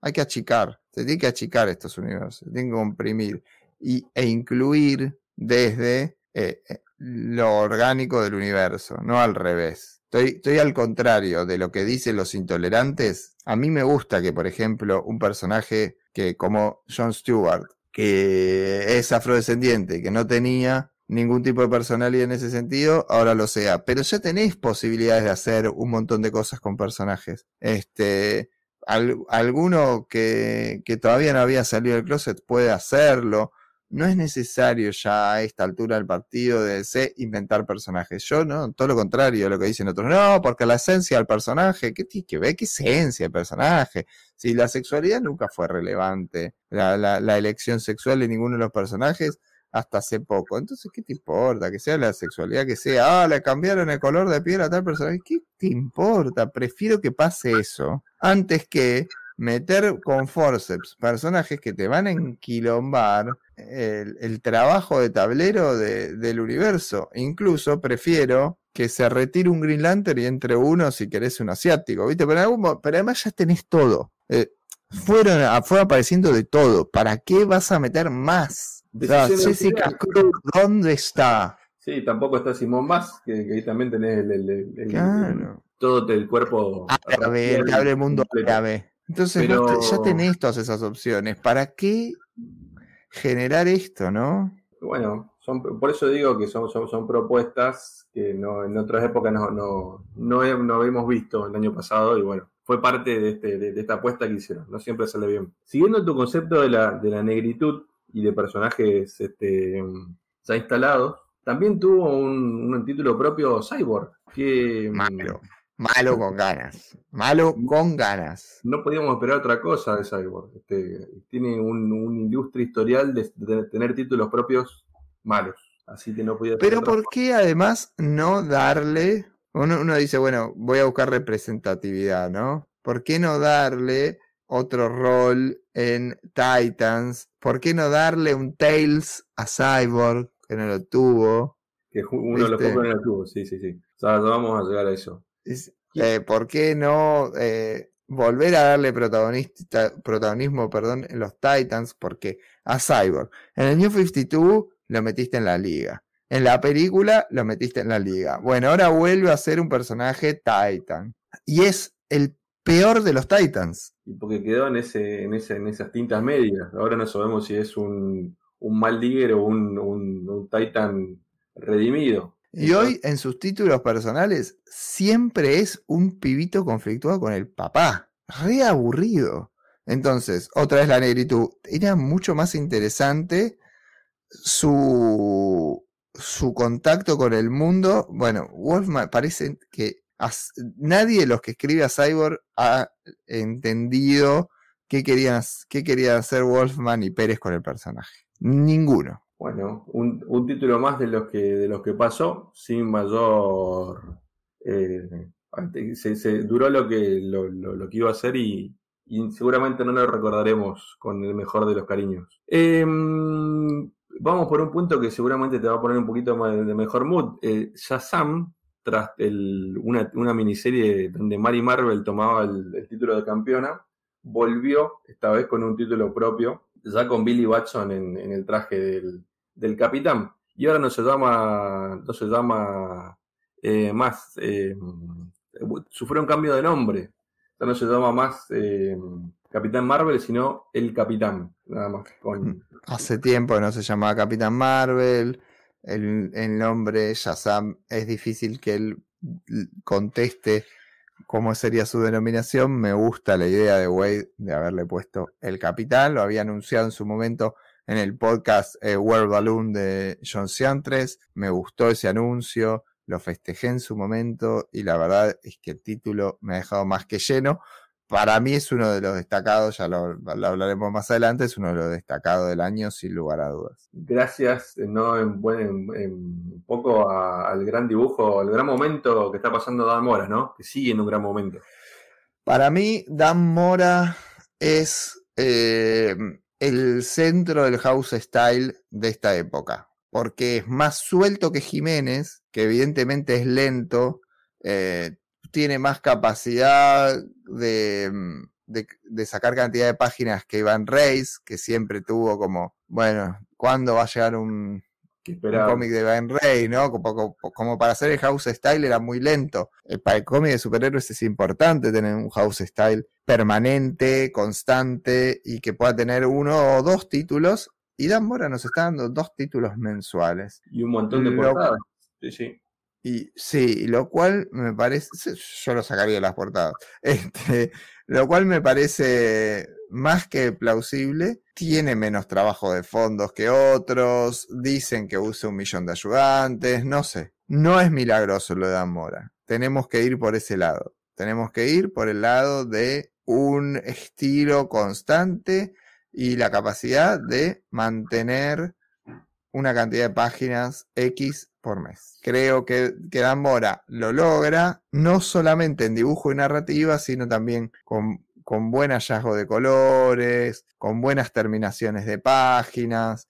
Hay, algunos entintados que hacen ahora y que me parece tienen que ver con el house eh, actual de DC y de lo mejor que tiene Marvel, porque también la parte de entintado se parece a la raza, a Marte Gracia, o sea, como que tienen ese estilo, como algunos entintados más gruesos, más salpicados, sacan la línea finita, porque el, ¿por qué hay tanta línea finita actualmente en la terminación, no? ¿Por qué? Porque no, es, no hay entintado, porque hay solamente como un lápiz finito y después lo repasan, lo, lo vuelven más negro. Entonces todo eso conspira contra el arte del, cómic de superhéroes. Y me parece que ellos, eh, los artistas que fui mencionando, pero sobre todo Dan Mora, lo termina muy bien. Tiene una narrativa asimilable a, la influencia de manga, que me parece que, es válida.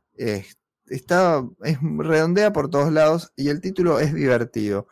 Shazam es un título que es apto para chicos y apto para adultos. Eh, junta bien las películas con la historia de los cómics de superhéroes. Creo que apela a un montón de, de públicos, también lo hace World's Finest, pero me parece que es eh, un poco más nostálgico si se quiere. Un, eh, título muy, un, título muy, adaptable también, ¿no? Lo veo muy, muy sencillo o algo, no sé si lo, escriben pensando en una adaptación futura, pero no veo muy, muy difícil que puedan hacerlo rápidamente en una tercera parte de, las dos películas que ya tuvimos, o, no sé, o usarlo como, como como cantera de ideas para, próximas adaptaciones. el de Mary Marvel también está muy bien. la introducción esa también está muy bien. Eh, y otro, el que sí tuvo una película este año y también tuvo su reflejo con un título, un par de títulos de soporte es Blue Beetle, el héroe latino, ya lo, has mencionado, Jaime Reyes.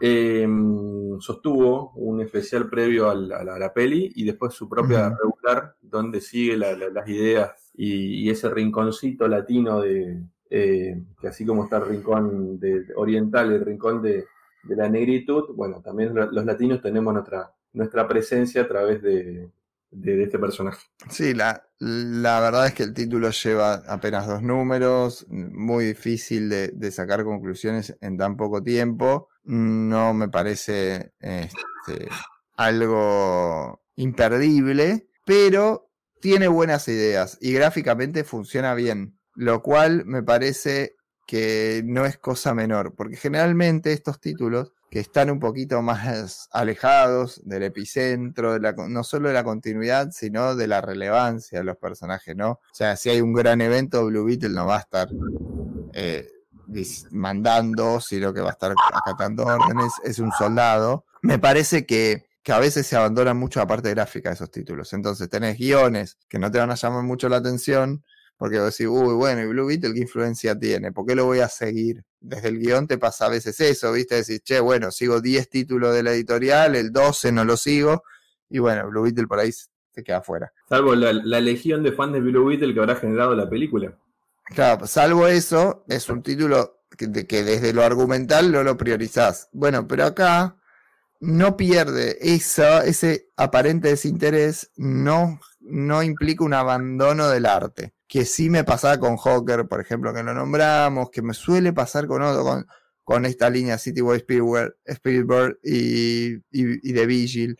Eh, me pasa un montón, que digo, bueno, no me dicen nada, no me aportan nada que no sea, ay, es un personaje de tal origen. Eh, bueno, Blue Beetle sí está bien terminado, tiene, tiene eh, buenos racontos, o sea, como que va, te tira te tira un flashback con, con, el estilo particular de que tiene que tener un flashback, ¿viste? En Cyborg, por ejemplo, ¿no? plano, o sea, lo sacan con fritas la parte gráfica, no ocurre en Blue Gran definición, un, un, un cómic con fritas, hecho con, con, fritas. Y un repaso por un par de títulos eh, con, con, grupos, porque tanto la Doom Patrol como los Outsiders tuvieron también su relanzamiento el enésimo relanzamiento creo que de ambos de, ambas formaciones, obviamente con distintas propuestas y distintos resultados, ¿no? Pero, pero hoy tenemos títulos de, estos dos equipos muy distintos a las formaciones que, tanto en sus versiones audiovisuales como en lo que vinieron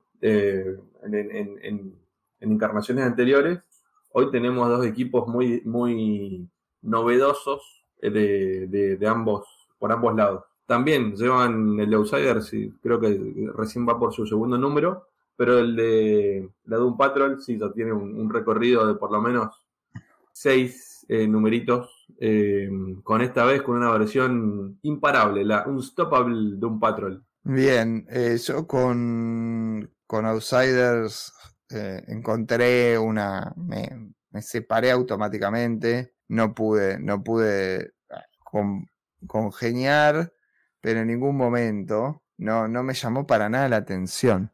Eh, lo empecé a leer y dije, no es lo que me gustaría, no es lo que espero. Ni... A mí, como ya lo he dicho varias veces, la parte gráfica de las historietas me, me llama bastante y realmente no, no le encuentro personalidad y cuando me pasa eso, digo, bueno, prefiero no seguir con el título. Es lo que ocurre con Outsiders, que es eh, meramente atractivo por su, su, historia de publicación en Argentina a partir de perfil y después no tiene demasiado sentido. Bueno, este grupo la verdad es que no me llamó. Sí, eh, podemos, eh, podríamos haberlo incluido tranquilamente como parte del desprendimiento de la Batifamilia, ¿no? También, sí, históricamente puede tener que ver. Pero lo mencionamos por acá. Esta vez dirigido por Batwoman, es, la, es el gancho que le presentan a esta nueva encarnación. Pero sí, me parece que, va a ser un, título hecho con fritas, para tomar para, palabras tuyas de recién, sin mucho que, aportar. ¿Qué me pasa con Stop con de un Patrol? Me, me parece muy buena la, bueno, la recuperación del grupo, por supuesto. Vamos a tener, y esto lo voy a destacar sobre el final, voy a hacer un resumen de, la idea, a Chris Burnham como, como artista, es el autor de Die, Die, Die con Robert Kirkman. Es un tipo que podría ser el, heredero, pero absoluto de Frank Whiteley, pero un poquito más grotesco. Un poquito, es menos fino y es más sucio, no, pero no más sucio el estilo, sino que siempre es más gore, más, es más divertido, y porque Whiteley tiene como su, su lado más eh, profundo. Es como el Whiteley de New X-Men, siempre, Burnham. Bueno, que haya un dibujante así en Doom Patrol eh, es más que festejable. El asunto es que mm, los guiones no, tienen, no, no te aportan demasiada novedad. Pero a mí que me, me llama más la atención la parte del dibujo, como que voy a terminar quedándome con este, con este título, sobre todo por, e, por esa idea, ¿no? Sí, una iteración de la patrulla esta vez metida en el, en el nicho de, del mainstream, a diferencia de, otros, de otras encarnaciones que estaban un poquito más por afuera. Así que vamos, vamos a ver que cómo, cómo sigue. Estaban siete, siete, números. Siete números, eh, sí. Seguramente por lo menos completarán 12 números, todo esto que me mencionamos hasta ahora. Así que, bueno, hay, hay de todo. Esa, esa es la, la, eso es lo bueno. Eh, el que no tuvo, tuvo prácticamente fue, es un caso de, estudio, creo yo. Eh, Aquaman, más allá de, una participación en un especial, eh, no tiene una, está próximo a una película, se estrena en, solo unos días, y a pesar de eso no, cuenta hoy con un título regular, ni lo pudo mantener en todo el transcurso del, año. Es un caso realmente inédito de cómo van a, desaprovechar, me parece, esa, esa, ese potencial aluvión de, de lectores que podrían llegar desde la película. Evidentemente a nadie le está interesando apostar por este, por este personaje. No, no encuentro, no encuentro explicación de por qué Aquaman no tiene interpretación, no continúa. Este, después también en los intentos que ha habido de ampliar un poco eh, la gama de protagonismos eh, en Atlantis, me parece que ha fracasado. Me parece que lo, la parte eh, coral no ha funcionado. Sí, y, como idea y como propuesta e imaginación, me parece que el, por ejemplo, nosotros tuvimos Dark, Dark Knights of Steel, que terminó este año, no la mencionamos porque creo que a ninguno de los dos le llamó demasiado la atención esta reversión eh, medieval, de fantasía medieval. No, no, no, no de fantasía, sino más palaciega. Pues de, Game of Thrones. Sí, de la Trinidad. Bueno, en, ese, en esa línea o en la línea que sabemos que le gusta a Philip Kennedy Johnson de, la espada, eh, me parece que Aquaman podría ocupar ese lugar y no, no lo ha logrado. O un título más político, siempre tiene esas dos vertientes, o palaciego, o político, o incluso fantasía también. Siempre puede ir por ahí y no lo han, no lo han traído, no lo han usado para esa idea, sino me parece que lo han extrapolado a incorporar un personaje afrodescendiente, gay. Y no sé si es el universo en el que funcionaría ese tipo de, fórmula, sobre todo cuando, cuando eso lo sacas del urbano. ¿Cuál es el sentido de un personaje afrodescendiente en Atlantis? ¿A quién le importa eso en Atlantis, no? O en una sociedad diferente a la nuestra, cuáles son sus conductas sexuales.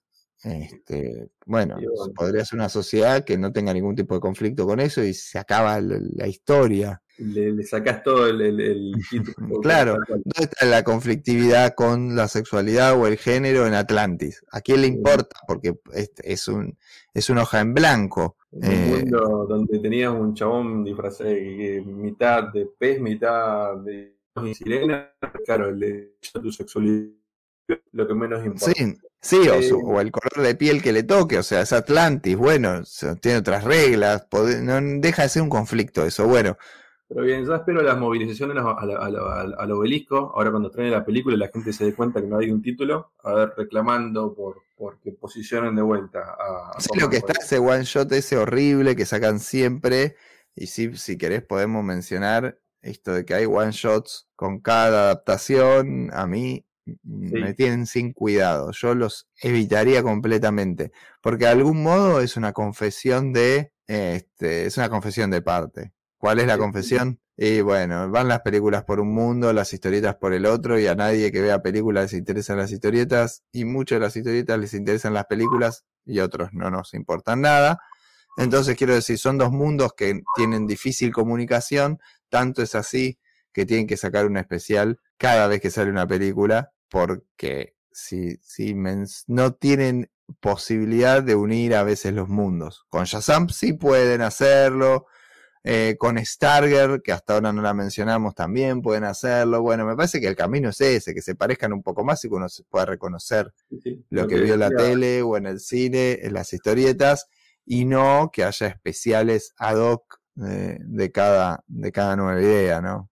Sí, sí, pero evidentemente Akuman está tan disociado, eh, usando una palabra que aprendí recientemente, eh, y no se puede llegar a, esto que proponía Fede Velasco la otra vez en el Amazing, donde se unan ambos mundos. Bueno, es bastante difícil hacerlo con, con la gente de la Atlantis. Así que, bueno, un, F, como dicen los jóvenes, para Aquaman, que no tuvo, no, no casi ni apareció ni en ese lugar, se quedó bajo el agua completamente en el 2023. Los que sí estuvieron, y retomando esto, eh, los que sí tuvieron un montón de, spotlight durante el 20, este año fueron los Titanes, ya que tras la, desaparición de la Justice League y a, partir del número 100 de, de, la serie de Nightwing, donde tanto Wonder Woman como Superman le dicen a Dick que él se tiene que poner los pantalones largos y, y literal le, tomar el toro por la asta, como diríamos acá, y, mm, marcar el rumbo de, la comunidad superheroica del, universo. Él se,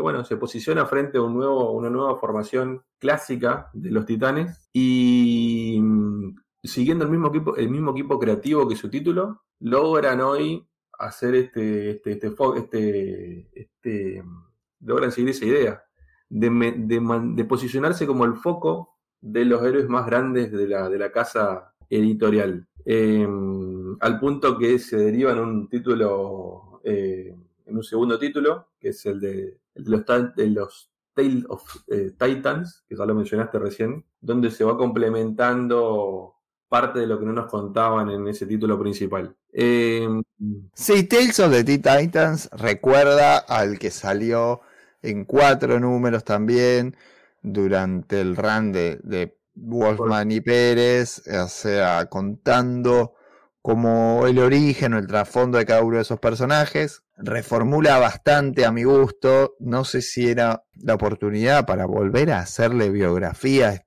a estos personajes. No sé, no entiendo bien por qué les van a reescribir la biografía, salvo que crean que hay gente que no conoce a los Titans. Pero bueno, me parece, me parecería bastante llamativo que por lo menos a, a Beast Boy, a Raven, a Starfire y a Donna Troy no las conozco un lector de historieta. Y si en el caso de que no de que sea bueno, pero esto no es para lectores habituales, ah, tiene una serie de televisión, ¿no? Se puede generar, bueno, dos, claro, porque está la animada también. Eh, se puede generar un conocimiento de los personajes sin necesidad de armarle estos títulos eh, individuales. Lo único bueno de esto es que en el Starfire está Javier Rodríguez, en un gran trabajo de él, en un guion bastante choto. La verdad, no me gustan para nada los guiones de los Tales. Después Teen Titans también tiene su aparición en World Finest, que es una engaña pichanga. El tercer me siento me siento muy estafado por este título porque, bueno, uno ve las portadas de Chris Samney y espera algo del estilo y adentro trabaja Manuela Lupacino, que no es mala dibujante, pero eh, no es Chris Samney. Bueno, claro. Eh, eh, por un lado, uno dice, Wade, portada de Chris Samney, te vuelves loco porque recordamos el Daredevil que, que supieron hacer juntos en su momento. Y, bueno, la emoción es, es, total, pero no, no es lo que, lo que nos encontramos adentro. Pero me parece que tampoco es como un título donde los Titans son jóvenes, de nuevo, contando las historias de siempre, con la formación habitual y tradicional, pero con, como uno de Adventures es prácticamente, ¿viste? Es un título como más de, de aventurita, más juvenil, yo lo ubico, eh, en, estos cordones eh, que habíamos dicho, lo ubico en el segundo asiento, ¿no? a todo el universo World Finest. Pues sí, yo lo que veo es que es como que reformula la, la historia, reescribe la historia de, del grupo. Cuando vos tenés, ah, volviendo a mencionar a Fede Velasco, años y años de, historias del grupo, cuando podés ver en el especial de para mencionar cosas de las que se hablaron en la batalla este año, ¿no? Cuando podés eh, ver el especial de los Titans que sale en, perfil, donde te dicen toda la biografía del grupo, con un eh, one shot gordito de 80 páginas, este World Finest Titans lo podía solucionar sin reescribirles la historia, contando, reescribiendo, pero un poquito, ¿viste? Como un historia de los Titans, como un biográfico en vez de este Finest, que mete, mete aventuras que no han tenido y los sitúa más adelante en el tiempo a los Titans cuando tienen eh, una antigüedad como grupo, ¿no? A mí estas cosas, a veces la tecnología como que me choca un poco en, las historietas actuales de superhéroes, ¿no? Como que el, pasado tenía celulares. El tratamiento Ultimate, más o menos, en ese sentido, de, de, de ayornarlos y contar cómo hubieran sido las historias en ese momento si hubieran tenido la tecnología que tienen hoy. Por eso digo que, el, Sí, no, no me termina a veces. Tanta vuelta de continuidad. No, no, no, no es por la continuidad que yo lo digo, eh, lo digo porque no tiene sentido contar esta clase de historias con los Titans a esta altura del partido. Sí, sí. Sin embargo, eh, ahora, ahora no, me adelanto, pero bueno, vamos a llegar al, tratamiento que le dieron a ese, a ese, a ese título. Antes de seguir con el, con el correr del, año, a mitad del, segundo semestre, y ya habiendo completado el evento este de Lazarus, hubo otro, otro evento que cruzó todos los títulos que fue mucho más eh, metido en el terror y donde habían donde rescataron historias oníricas. Aquí un saludo a David, el saxofonista, esto es literal, lo de, meterlo como onírico, donde presentaban a, nuevamente a un Sandman, al Sandman de, Wesley Dutz, o sea, el Sandman de la Golden Age, y hacían que todos los personajes tuvieran un especial donde vivían su mayor pesadilla. Eh, salieron un montón de,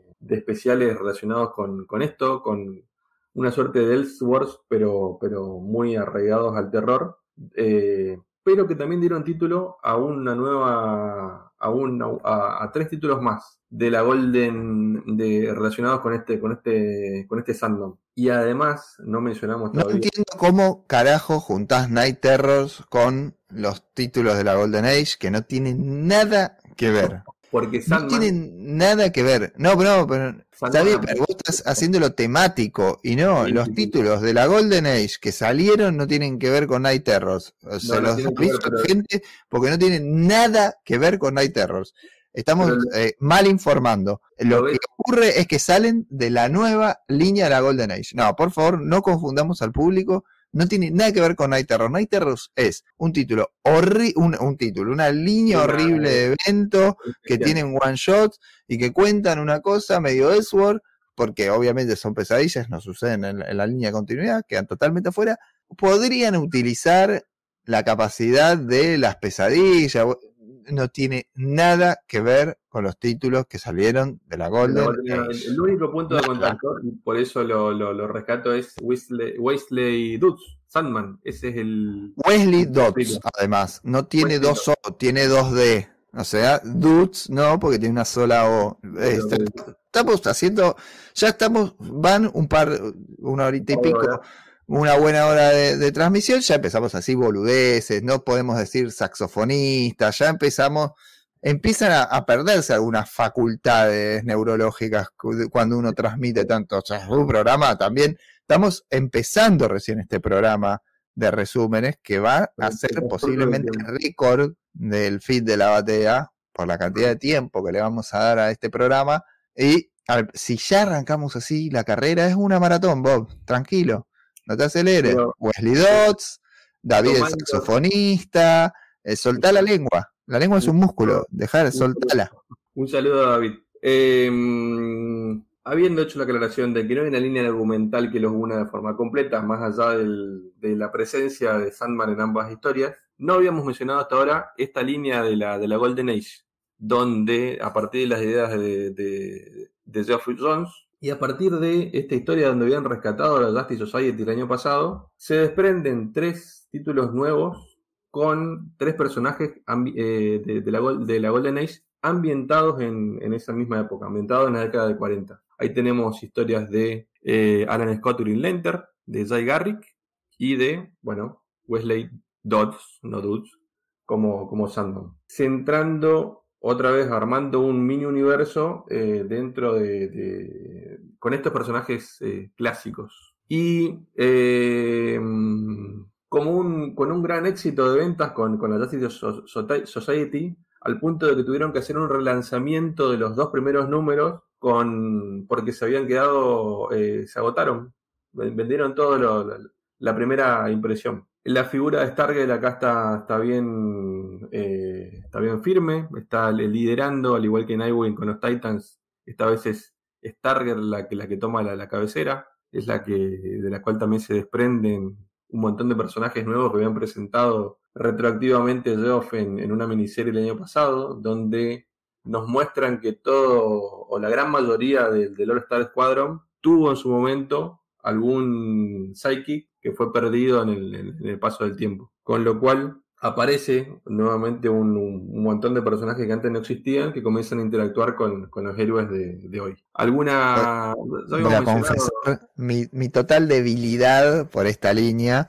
Tenemos a Stargate y los chicos perdidos, pues se llama Stargate and the Lost Children, que tiene esta idea que contaba Bob, que son los psychics que quedan como en una isla sin tiempo y Sterger hace las veces de Wendy en Peter Pan y conoce este grupo de chicos perdidos en esa isla que, que no envejecieron ni un día y que, y que bueno, ella los rescata de, de, ese lugar al final del título. Obviamente no estoy spoileando nada porque se incorporan después en línea editorial. Eh, no voy a decir quiénes son los personajes y, y, cuáles se van incorporando porque es lo más interesante. Después, eh, paralelamente, está el título de Justice Society que encabeza Elena Wayne y mezcla todos los Tierra 2 que se puedan creer y las Golden Age y hace una ensalada y medio que te meten un tambor de lavarropas como lector porque mezcla todas las continuidades y no es, es todas y ninguna al mismo tiempo, pero bueno,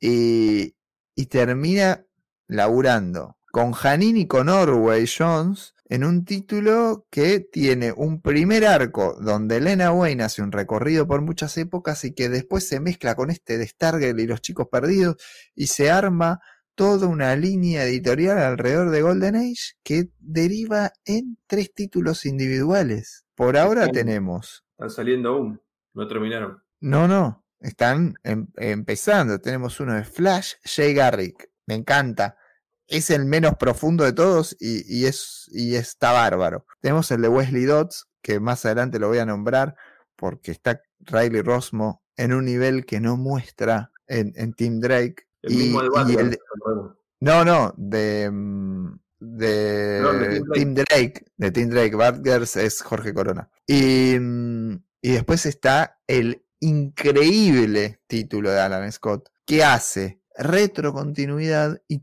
sigue metiendo esta idea de que era gay en, en los 40, Alan Scott, y lo logra completamente. No es necesario inventar nuevos personajes ni hacer grandes movimientos como para meter estas ideas. Para indignación de Pamela David, Alan Scott es cada vez más gay y está cada vez más laburado. El hijo de Pamela David tenía sábanas de Alan Scott, aparentemente. Bueno, que las siga teniendo porque están zarpados. Que las siga teniendo y que vaya por ese lado. Porque la verdad es que el título de Alan Scott es un hallazgo total de guion, de dibujo, de continuidad, de todo. Esta recuperación de la Golden Age me parece que hace honor y nos devuelve un poquito la esperanza que habíamos tenido con aquel, aquel viejo proyecto del 5G que recuerdo que en un podcast de Comiqueando se inventaron todo, que iba a haber tres líneas temporales, porque a partir de que algo había dicho Didio, ¿no? Pero ellos empezaron a decir, no, pues imagínate una línea temporal que va a tal lado y otra que va a tal otro. Bueno, esta línea temporal que va a la Golden Age es hermosa, no falla. Eh, Poli de Fans Choice debe estar gastando una guita en issues porque él te colecciona los issues de todo lo que sale alguien de la Society. Y hoy hay seis títulos mensuales. Claro, y, pues todos buenos, y todos buenos. Se va a cortar porque Jones ahora se fue a Ghost Machine exclusivo. Abrió su línea en Image como exclusivo Ghost Machine. Es decir, lamentablemente hay sentimiento de que se va a quedar trunco porque es medio dependiente de Jeff Jones. Esta idea, que es nuestro Roy Thomas generacional. Eh, lamentablemente creo que va a tener que quedarse, a menos que le haya ido muy bien y la editorial decida continuarlo. Sí, porque todo esto tiene su impronta, tiene su, su sello. Bueno, y acá sí le podemos adjudicar a una persona y un guionista concreto el, éxito o, la, la, propuesta de todo, de todo un, un arco eh, veremos si con el tiempo vuelve o se queda ahí. Pero sí, lo cierto es que son títulos que están, tienen un, un, largo ya definido y solo queda saber qué, qué pasará con la Justice Society, ¿no? Porque no está, no, está anunciado un cierre. Probablemente la continúe alguien que no sea Jones, aunque seguramente ya no, ya, será lo mismo. Vamos a ver.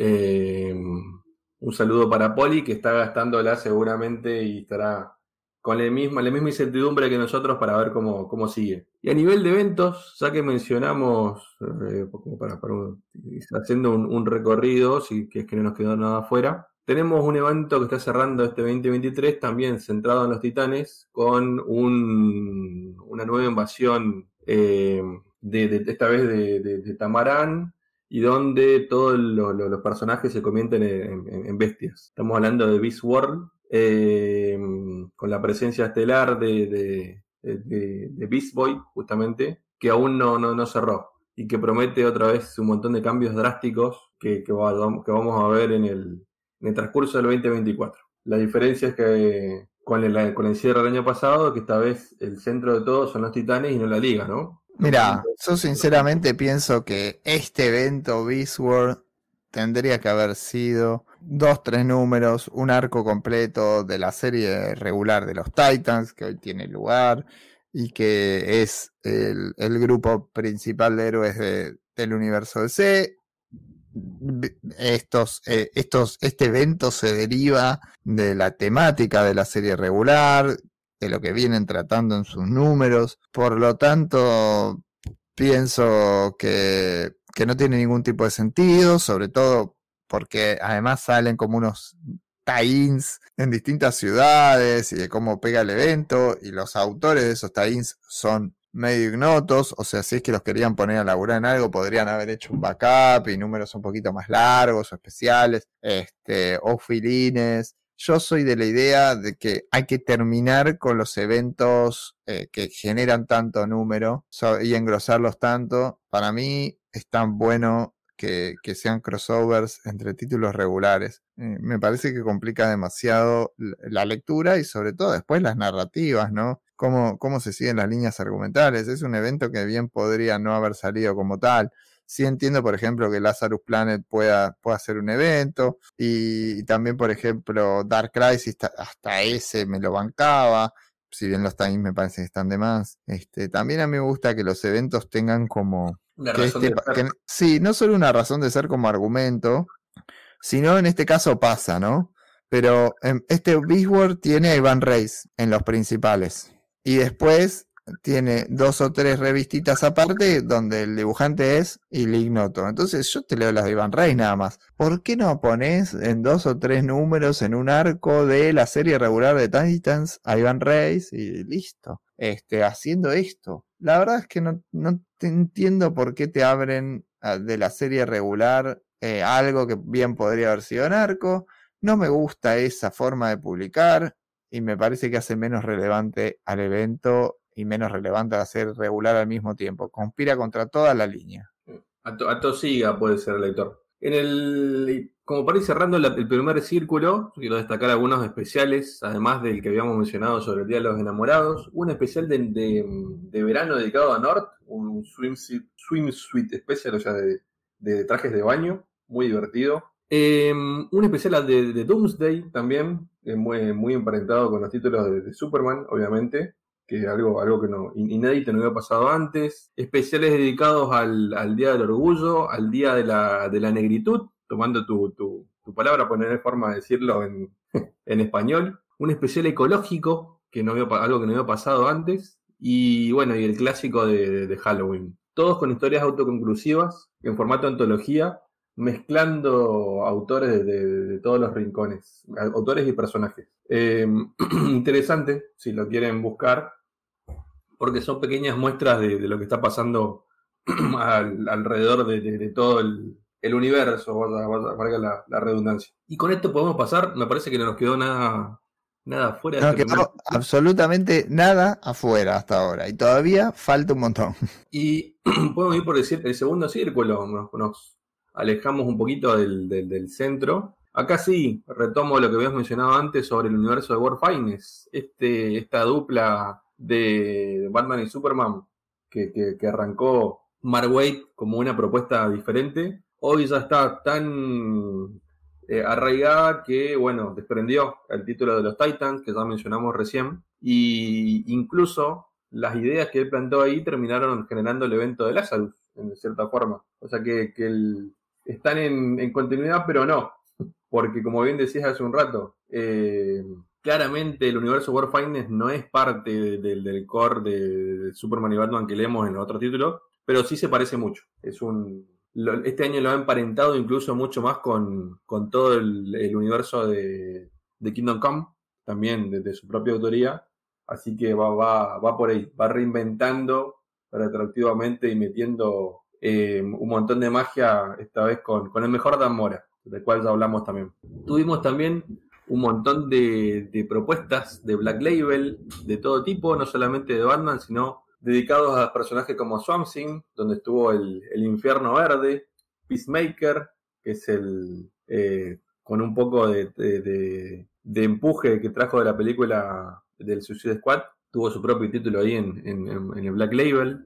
Una, una, miniserie bastante falopa, pero que aún, aún sigue eh, firme, de Waller contra el universo Wildstorm, muy, muy, de corte muy político. algunas eh, historias de, Superman, como la de las, de mm, los últimos días de, del ex Luthor, nuevamente con, guiones de Marway. Y bueno, y todo lo que ya mencionamos hace un rato de, Batman, donde hay historias, hay una, una mini que sigue firme con, con este Rafael Grampa, eh, que se llama Gárgolas de Gotham, el Deadly Duo de, que, que mencionó Mariano al principio, una historia muy mm, Lovecraftiana que se llama City of, Mad, of Madness, una ciudad de la locura, y el siempre creciente eh, universo del White Knight, em, donde luego de la, de la, publicación original de Batman White Knight sigue presentando un rinconcito y sigue eh, estirando esa, esa premisa de, de, de, esa versión de Batman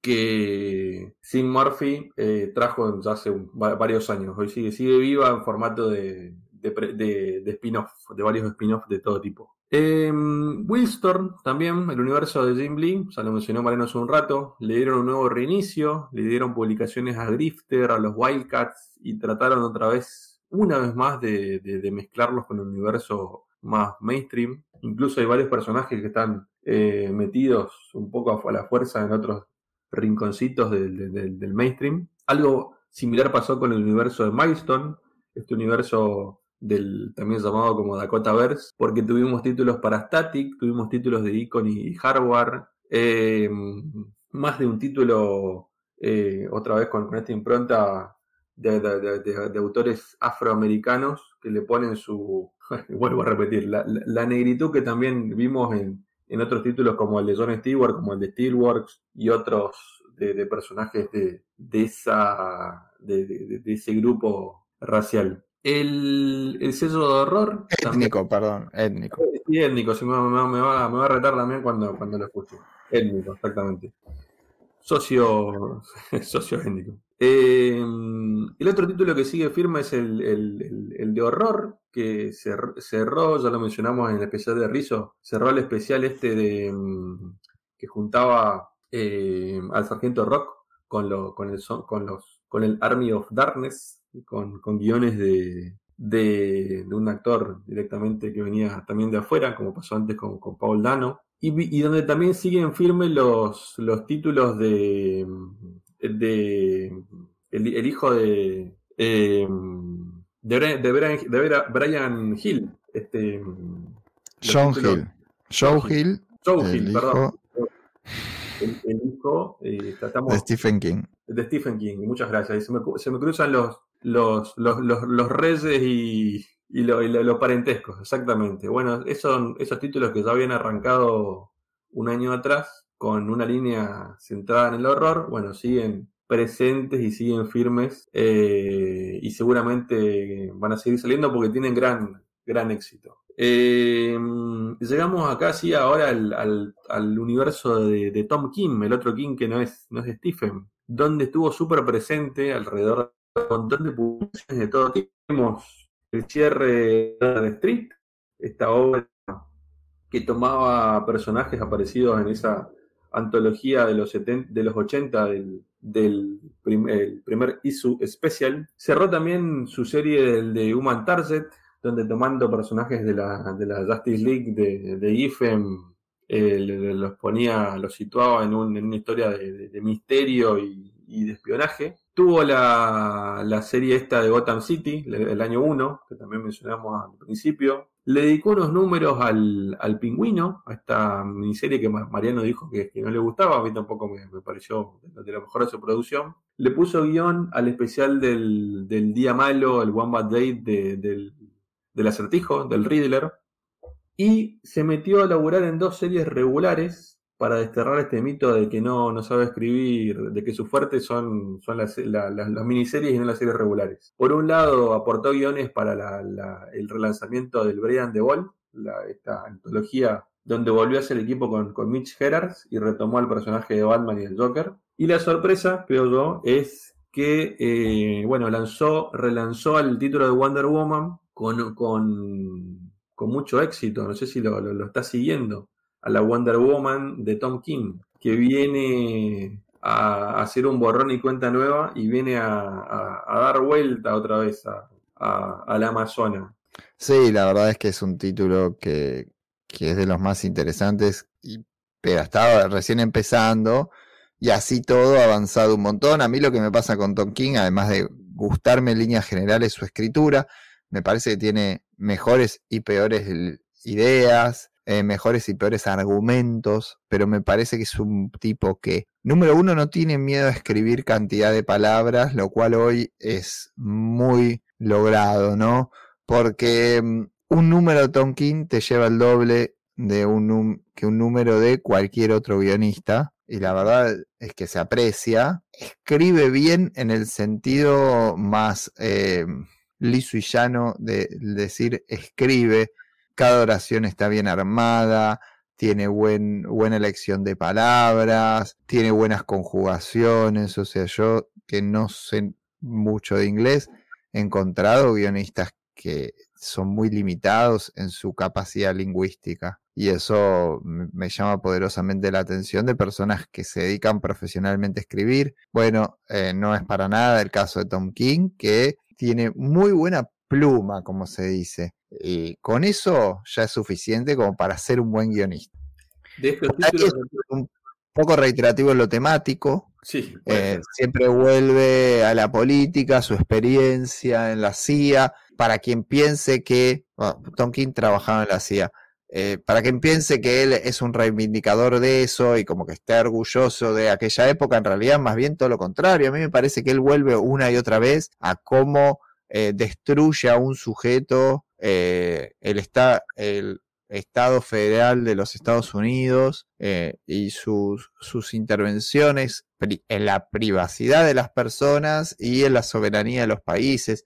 Él trabaja mucho sobre eso, es muy crítico, es como estuve en el infierno y volví. Eh, hay muchos, entre comillas, ídolos de la era moderna que, que, son arrepentidos de la CIA. Bueno, a mí me parece Tom King es uno de esos. Y, y si bien es reiterativo con los temas, es crítico, no es un reivindicador ni mucho menos. No deja de ser estadounidense y sentirse un patriota, no como otros casos de gente que, bueno, ha renegado después de su nacionalidad. Me parece que él no está de acuerdo con cómo labura la CIA y no te digo que se arrepiente de haber trabajado ahí, pero algunas cosas evidentemente no le han gustado porque lo expresa constantemente en sus historias y esta de Wonder Woman me parece que es la más literal de todas hasta ahora. No sé si había tenido oportunidad antes de hacerlo tan explícito como ahora, pero evidentemente sí. Quizás en, la de Strange que vimos el año pasado. Ah, ahí había metáfora porque no era Estados Unidos. que... Por eso yo era lo, más cercano donde eh, entre líneas podía leer ese, esa bajada. Pero acá en Wonder Woman lo puede poner tranquilamente en, la Tierra y no en, RAN, ¿no? Eh, sí, es, Danger Street es claramente lo mejor que ha logrado este año, porque Human Target es eh, bien del año anterior, Gotham City Year One también se puede fijar sobre todo en el año anterior, o por lo menos al principio de este el final. Para mí es una obra del carajo, Orange City Year One. Imperdible. El One Day de, Riddler. Otra vez el villano dañado. Ahí sí que no, no estoy tan de acuerdo. Pero sí, está esta crítica. Bueno, Pingüino ya dije. Y en Brave and the Ball hace una parte de una antología. Brave and the Ball. Hasta ahora no la habíamos nombrado. Es un título, como decía Bob, de antologías que tiene grandes autores ahí en el medio. Y, y sí, me parece que, que como no suele pasar en las antologías de DC, hay grosos acá.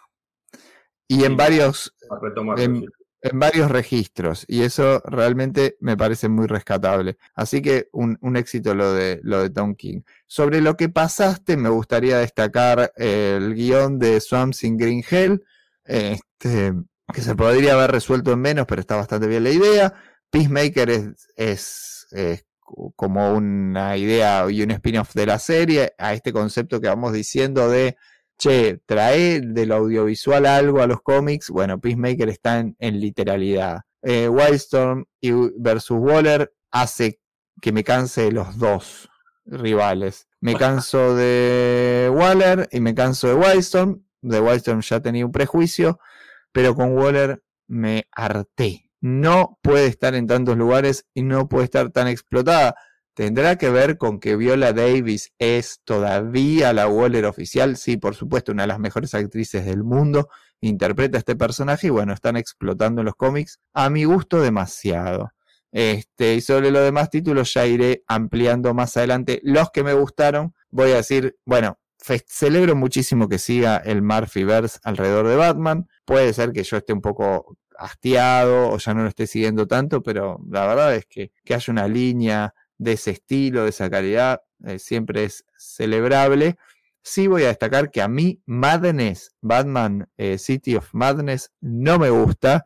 Christian Ward es un artista que no me termina de convencer, no me gusta como relata, siempre es muy parecido, es demasiado descomprimido, eh, hace mucha ilustración y cuenta poco, así que no, no, no me gusta mucho. Sargent Rock, vayan al programa de Rizo que, que lo ampliamos bastante. Las publicaciones de Joe Hill, sinceramente, no las sigo, no soy un fan del terror ni experto en eso, por lo tanto, no puedo, no puedo dar más detalles. Bueno, y como cierra antes de dar al tercer círculo este que mencionábamos, bueno, cabe mencionar que sigue el sigue vivo de alguna forma el, vértigo en forma de Fables que siguió saliendo. Acá un saludo al doctor Laura. Y el universo de Sadman, que este año nos dejó títulos del Corinthian, de, de, Thessaly, la, brujita, y de los Dead Detectives que próximamente tendrán su, adaptación también, así que suponemos que, va por ahí, que van eh, cimentando ese, terreno. Y arrancamos ahora sí, el círculo más, más lejano de la continuidad, con, donde la, donde la, la continuidad es prácticamente libre y es un concepto que está eh, muy poco presente. Hubo historias eh, este año relacionado con este universo de los vampiros, donde DC eh, se llamó, bueno, DC versus los vampiros, un, título que, no, no, dejaba nada que esconder, con, un montón de cuestiones de terror.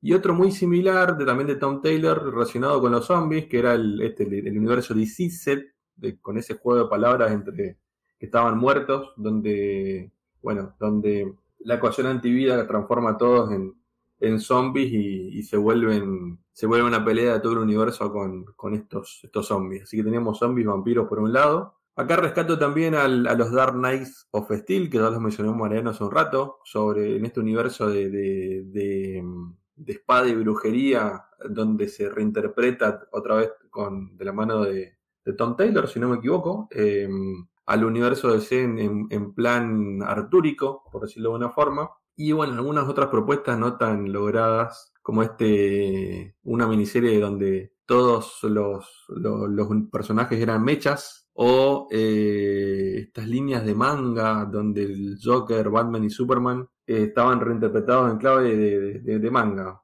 al punto que Superman se, se enfrentó al, al, al Messi este, para ver cómo lo, lo consumía. La línea de jóvenes adultos, la línea llamada de Sein, que son unas publicaciones en formato mucho más cuidado de libritos que van directamente a librerías y no pasan, o, que pasan por comiquerías, pero que apuntan en realidad a, las bateas de, las librerías grandes. Siguió saliendo con personajes nuevos como Luis Lane, los, bueno, los Titanes, eh, Static, Alfred, Lex Luthor, y mm, Bruce Wayne y Clark Kent en, sus respectivas eh, encarnaciones de Batman y Superman. Cada uno de estos personajes tuvo un, librito con una continuidad muy libre, apuntada al público más joven o que no, está tan familiarizada con, el mainstream más, duro. De, este, de esto destaco a, la, un librito que se llamó Silent Tales de, de Gustavo Duarte, un artista, un artista brasilero que fue el mismo que dio el, eh, estos dos libritos de Querida Liga de la Justicia y Querida Legión de, del Mal, con, una gran impronta gráfica, donde él siempre eh, prescinde de los diálogos, o sea, hace todo con, con dibujos nada más, en, diálogos, sin diálogos y que está muy, muy divertido de... Sí, la verdad es que es, es un gran ejercicio, la verdad es que funciona funciona más que bien eso. Eso, eh, Gustavo Duarte tiene una capacidad asombrosa. En Silent Tales, lo que, lo que logra, así como había hecho eh, Quería Liga de la Justicia, librito hermoso, se puede conseguir acá en Argentina, editado por, por Omnipress, está, está más que bueno. Em, acá lo que, lo que hace Gustavo es, ampliar la imaginación. Para el adulto, viste, el, el relato silencioso es medio a veces como que al lector, sobre todo de superhéroes, viste, que tiene tanto,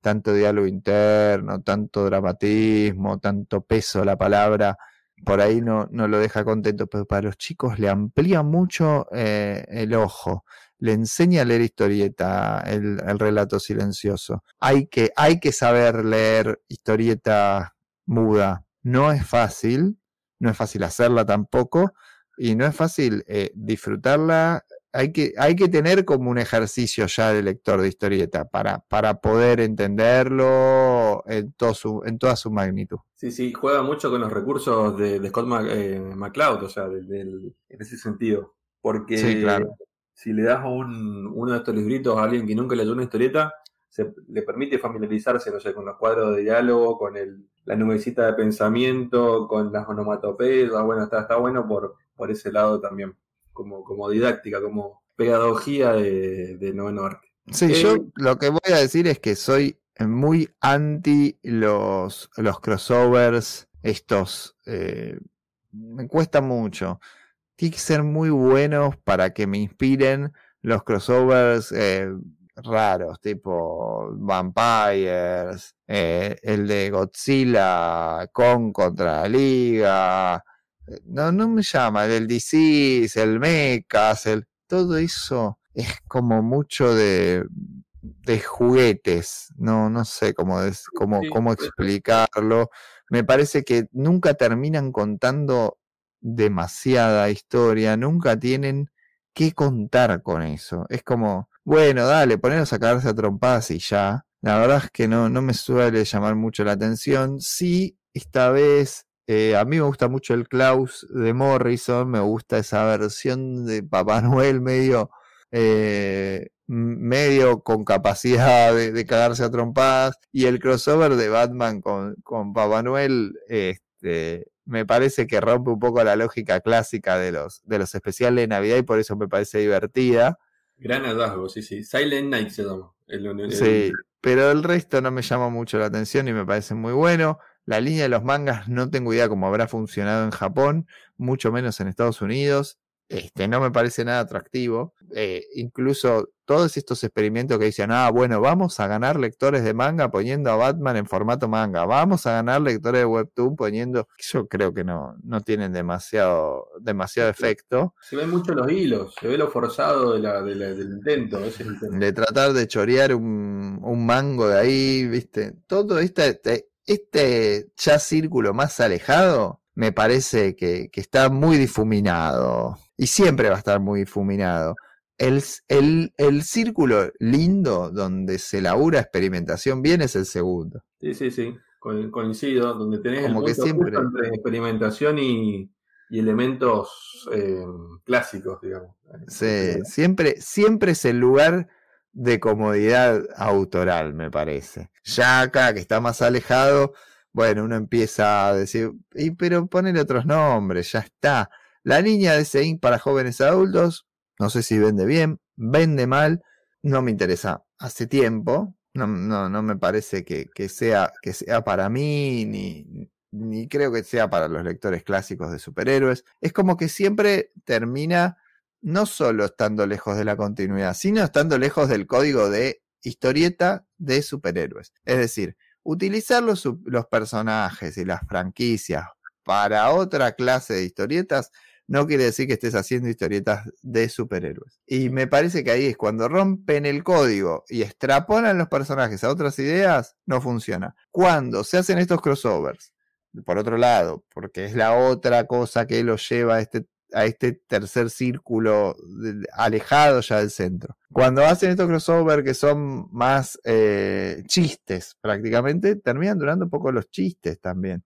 Entonces, bueno, termina siendo algo que donde nadie se encuentra demasiado cómodo, ni el lector, ni los autores, ni la editorial, salvo esto de Gustavo Duarte, porque es en la línea de jóvenes adultos, es la línea más infantil, bueno, ahí me funciona. ¿Por qué?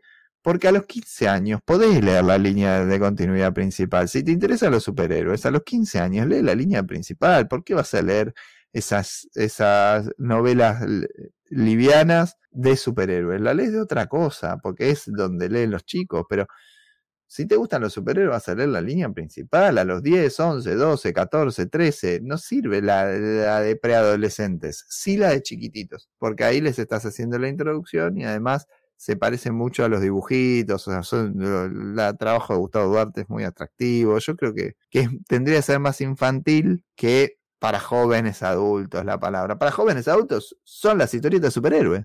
Sí, convengamos ya el concepto de jóvenes adultos, siempre a mí me, parece, me, hizo ruido de, tratar de, forzar.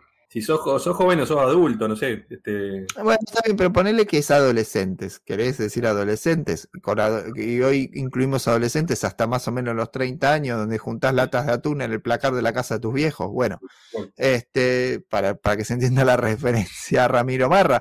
Bueno, listo, si sigue hasta esa edad la adolescencia, hasta que sos candidato a jefe de gobierno y perdés. Bueno, listo. Eh, el asunto es que funciona más para los chiquitos, porque cuando sos esta, esta adolescencia pronta, joven, tardía, el estadio de la adolescencia que estés entre los 12 y los 32 años, puedes leer la línea principal. no tiene sentido. Por eso, por eso pierdo un poco el, el sentido. Pero mm, pero bien, sigue, evidentemente le, siguen apostando, por eso siguen sacando libritos que están anunciados un montón más para el año que viene. Eh, o sea, no, no, va, no, no cancelaron, cancelaron esa línea aún, si al, todo lo contrario, le siguen apostando. O para, sí, sí, o para mantener el presencia en librería, no sé, alguna explicación tendrá. Puede también tener que ver con eso. Bueno, vamos a empezar a cerrar lo que, lo que vamos a ir a las conclusiones y al top, que me parece que es lo que espera todo el mundo el top eh, completamente personal. Sí, una sorpresa nada más para, destacar. Yo sí rescato esta la, miniserie contra de la Justice League contra Godzilla y Kong. Me pareció un gran hallazgo. No esperaba nada y sin embargo hay algo, este, hay algo ahí. Este, de hecho, vendió, le fue muy bien a nivel ventas. Así que la, creo que, puede ser algo redimible. ¿eh? Dibuja el amigo Cristian Duce, el uruguayo, Cristian Duce. Puede ser, eh, pero es una linda apuesta, una linda versión de la liga super clásica. Es la liga, la liga de satélite, digamos, y con, la legión del mal, o sea, la Legend of Doom. Son los super amigos versus Godzilla y Kong, para, para decirlo. No, yo entiendo, yo entiendo muy bien algo, y ahora que lo acabas de decir, porque cuando van a hacer ese crossover, ¿cuál es la liga? La liga de toda la vida. Cuando alguien dice, es difícil seguir a los superhéroes. Hay un ABC que todo el mundo conoce. Hay un ABC que todo el mundo sabe. Entonces, ese ABC es los superhéroes. Si empezaste un número uno de una serie, empezás del ABC, no empezás del H, del, de la L. Es lo básico. Entonces, tranqui. Siempre hay, siempre se puede empezar a hablar de superhéroes y le estamos dando en este, en este resumen varias puntas. Así que me parece que ahora, de cara al top, lo que vamos a encontrar va a ser buenas formas de retomar si es que estás medio abandonado, ¿no? Sí, sí, sí. Es nuevamente acaba de quedar un top completamente personal, arbitrario y por gustos subjetivos, como todo top, donde mi mayor influencia tuvo que ver con las, eh, al, armarlo, es, sé cuál fue la serie que tenía ganas de, de, volver a leer un número 2, o sea, de que me llamaron la atención como para para seguirlas. Arranco con... Pará, pará, pará. Vamos a hacer una aclaración porque cada uno conoce el top 7 del otro. ¿Saben qué? No coincidimos en uno solo de los 7 títulos de cada top, así que va a estar divertido. Sí, sí, vamos, vamos por el 7. Ah, sí, son 7. ¿eh? Empezamos por tu 7, empezamos por tu 7, yo leo mi 7 y así vamos bajando. El sol 7 se lo doy a la antología de Brian de Wall, esto que mencionamos hace un ratito, donde Tom Kim y una legión de artistas, entre los que se destacan Javier Rodríguez y Mitch Gerard, retoman eh, un montón de ideas dispersas con personajes de, de todos lados, desde Superman, Batman, a este, una nueva versión del, del, del Stormwatch e incluso una, parte en blanco y negro. Eh, una, una, grata sorpresa que, que, sigue, sigue firme y espero que eh, siga por muchos números más. Ese es mi 7. Mi número 7 es Action Comics. ya lo mencioné, es el que me parece eh, lleva el emblema de, Superman bien alto, no así el título Superman, así que Action Comics, que continúa ya hace casi dos años en un altísimo nivel, es mi top 7. Bueno, en 6 yo elijo a Peacemaker Trace Hard, el, el, Peacemaker lo intenta muy fuerte, es una traducción casi literal, un título que salió por el Black Label y como bien dijiste, toma algunas ideas de, la serie de, HBO, pero donde Kyle Starks y Steve Puck, pero, más que nada, le meten esa, esa impronta entre bizarra y, a la vez apelando un montón de cuestiones más del fan, eh, más, cabeza de termo, en una, en una explosión eh, de creatividad y, diversión eh, que bueno, recomiendo darle un cierre, una, una, una miniserie cerradita que espero tenga su publicación local. Eh, me parece que es uno de los mejores títulos de, la editorial. Arbitrariamente vos me tiraste un top 7, entonces yo me ajusté a eso. Este, pero entra en un top 10 para mí, sin duda, Peacemaker. Bueno, vamos por el Mi 6, Obviamente casi todo lo que voy a decir lo fui adelantando durante la conversación. Mi número 6 es eh, Justice Society y hago trampa porque lo junto con Stargirl, ya que a partir del segundo arco esa serie se mezcla con Stargirl and the Lost Children. Me parece que, que esos dos títulos es como que em, tienen el espíritu de DC adentro. Entonces uno dice, vamos por acá. Eh, Michael, Han, Miquel Janín, perdón, porque no es Michael, es español. Miquel Janín es un artista grosísimo, además, se mezcla con Orway en la serie, van a ver por qué cuando la vean. No tiene la velocidad que me gustaría y la capacidad de hacerte un numerito por mes, pero siempre celebro que esté y Starger lo tiene a Todd Nauk y alguien me va a decir no me gusta y entiendo que haya gente que no le gusta, pero a mí me hace acordar mucho a John Justice de Peter David y me parece que acá con Starger lo logra este mundo de la, de la Golden eh, traído a la modernidad, Jeff Jones, bueno, me puede, DC, corazón de, de lo que significa esta institución de historieta de superhéroes, creo que está más bien espectacularmente representada en, estos dos títulos. Banco un montón. Eh, lo había prometido cuando en su paso por Rosario, creo que no eh, cumplió, cumplió con creces. Eh. Esperemos que se quede. Em, yo para el número 5 elijo algo que ya dijiste que no te gusta, pero bueno, rescate igual. Pasado habíamos tenido una miniserie de Aquaman hecha por Christian Ward, que bueno, también la mencionamos en este espacio. Y este año, en una suerte de continuación espiritual, tenemos a una, una mini que reciba por su segundo número, que se llama Batman City of Madness, hecha íntegramente por, por Christian Ward. Y el concepto principal es directamente ya no ir con sutilezas en esto de mezclar los mitos de, de, Lovecraft con, con, con, el universo de Gotham, sino que acá tenés un Batman Tulu directamente. Así que no puedo. Y todo eso eh, con, con, las hermosas, con el hermoso arte pictórico y las acuarelas que usa Christian, así que no puede, no, no, no puedo ser imparcial con esto. Este, lo, tuve que meter a, sea como sea. De, pónganle sus fichas acá y esperemos de vuelta la, la, edición local, que seguramente vendrá el 2024. Bueno. El número 5 mío es Shazam es un personaje que, si bien DC se lo apodera de otra editorial, siempre ha sido como una cara un poco más eh, risueña, un poco más eh, mm, divertida, muy imaginativa de los superhéroes. Este, desde que llegó a DC también lo sigue siendo.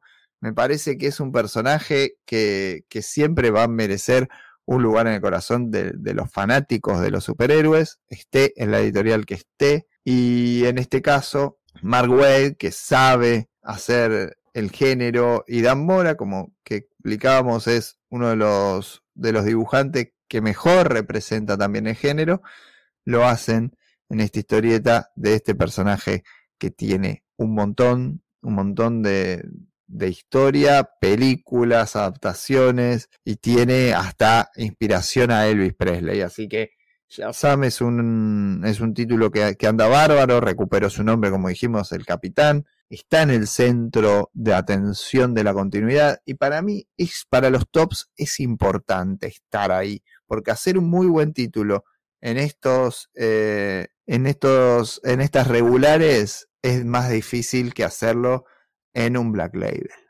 Por lo tanto, Shazam está entre mis elegidos. Excelente decisión. Y bueno, voy con un 4. Quizás ya me has eh, echado tierra un montón, pero aguante el Black Power. Y acá meto al Steelworks, el título con guiones de Michael Don y dibujos de Samil Basri, dos artistas que no están muy centrados en el, en el que no venían laburando mucho. Parte de esta iniciativa que mencionábamos, el Amanecer de DC, donde eh, John Henry Hirons eh, pone su startup, pone su, empresa tecnológica y a partir de tecnología que trajo Superman del, del War World, plantea una sociedad utópica eh, basada en el uso de uso em, eficiente de los recursos tecnológicos.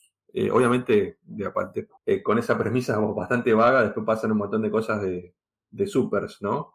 Pero tomando ese, ese centro de, emprendedurismo metido en un universo ficticio de superhéroes, funciona con toda la mitología kryptoniana. Así que aguante John Henry Hirons y, Natalia y toda la, familia. Sí, un muy buen cómic sin poder mencionar eh, mucho sobre su dibujante, sobre su guionista, características de lo que hace.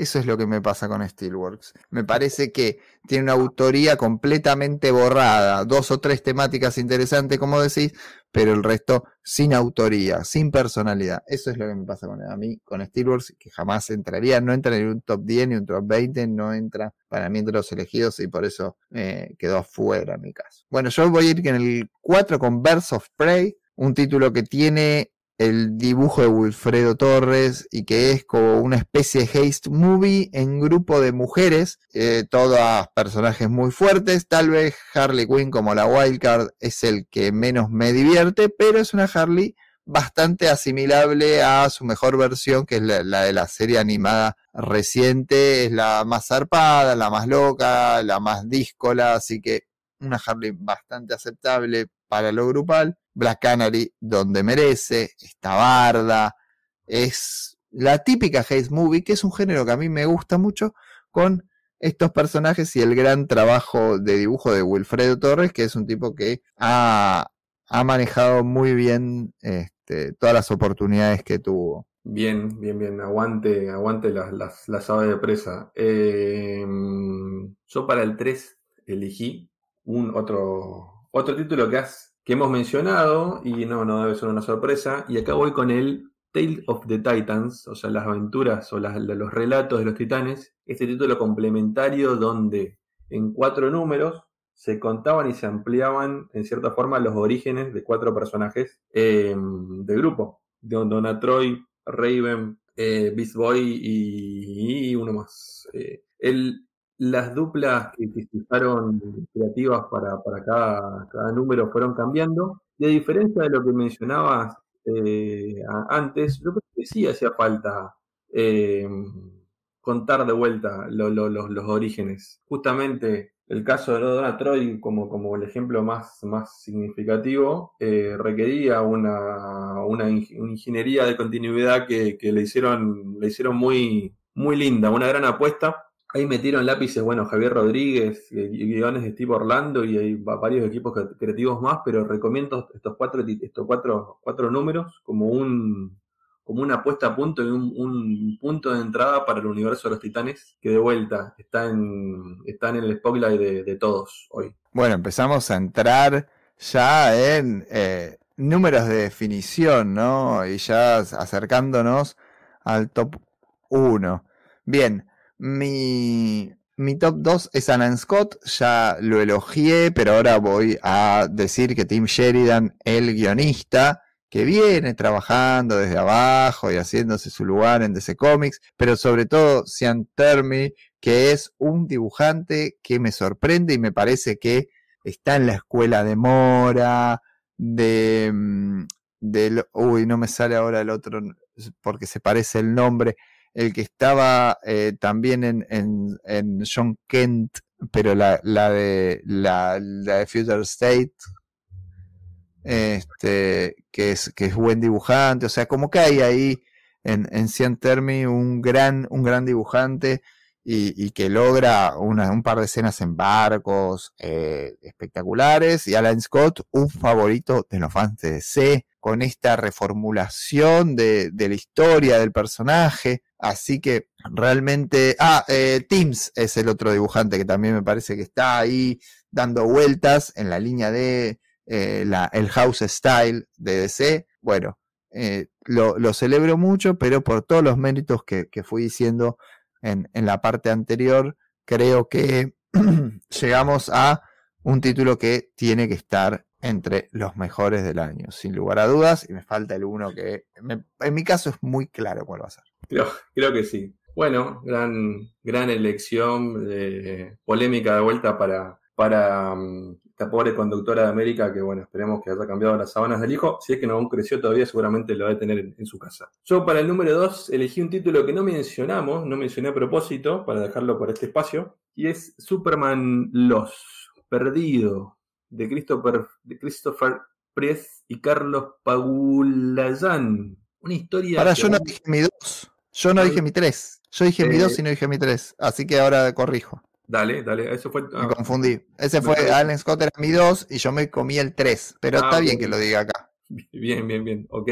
Bueno, decía Superman Los, no puedo, no, no quiero spoiler nada, simplemente le, le, la premisa es que de repente Superman aparece en, en, en su casa y, le, y perdió un tiempo de su vida que vamos a ir descubriendo a lo largo de toda la, la, la, la miniserie. Eh, para Lois fueron nada más que unos, unos, segundos, pero para él pasó aproximadamente un año de su, de su, vida, que es lo que vamos a, lo que se va a ir develando en ese, en ese recorrido. Por una impronta de política y introspectiva, que, que, bueno, que está muy bien acompañada por el arte. Pero prefiero que vayan a, a descubrir la, la, serie, que aún no terminó. ¿Cuál era tu 3 entonces? Bueno, mi 3 queda mejor con este.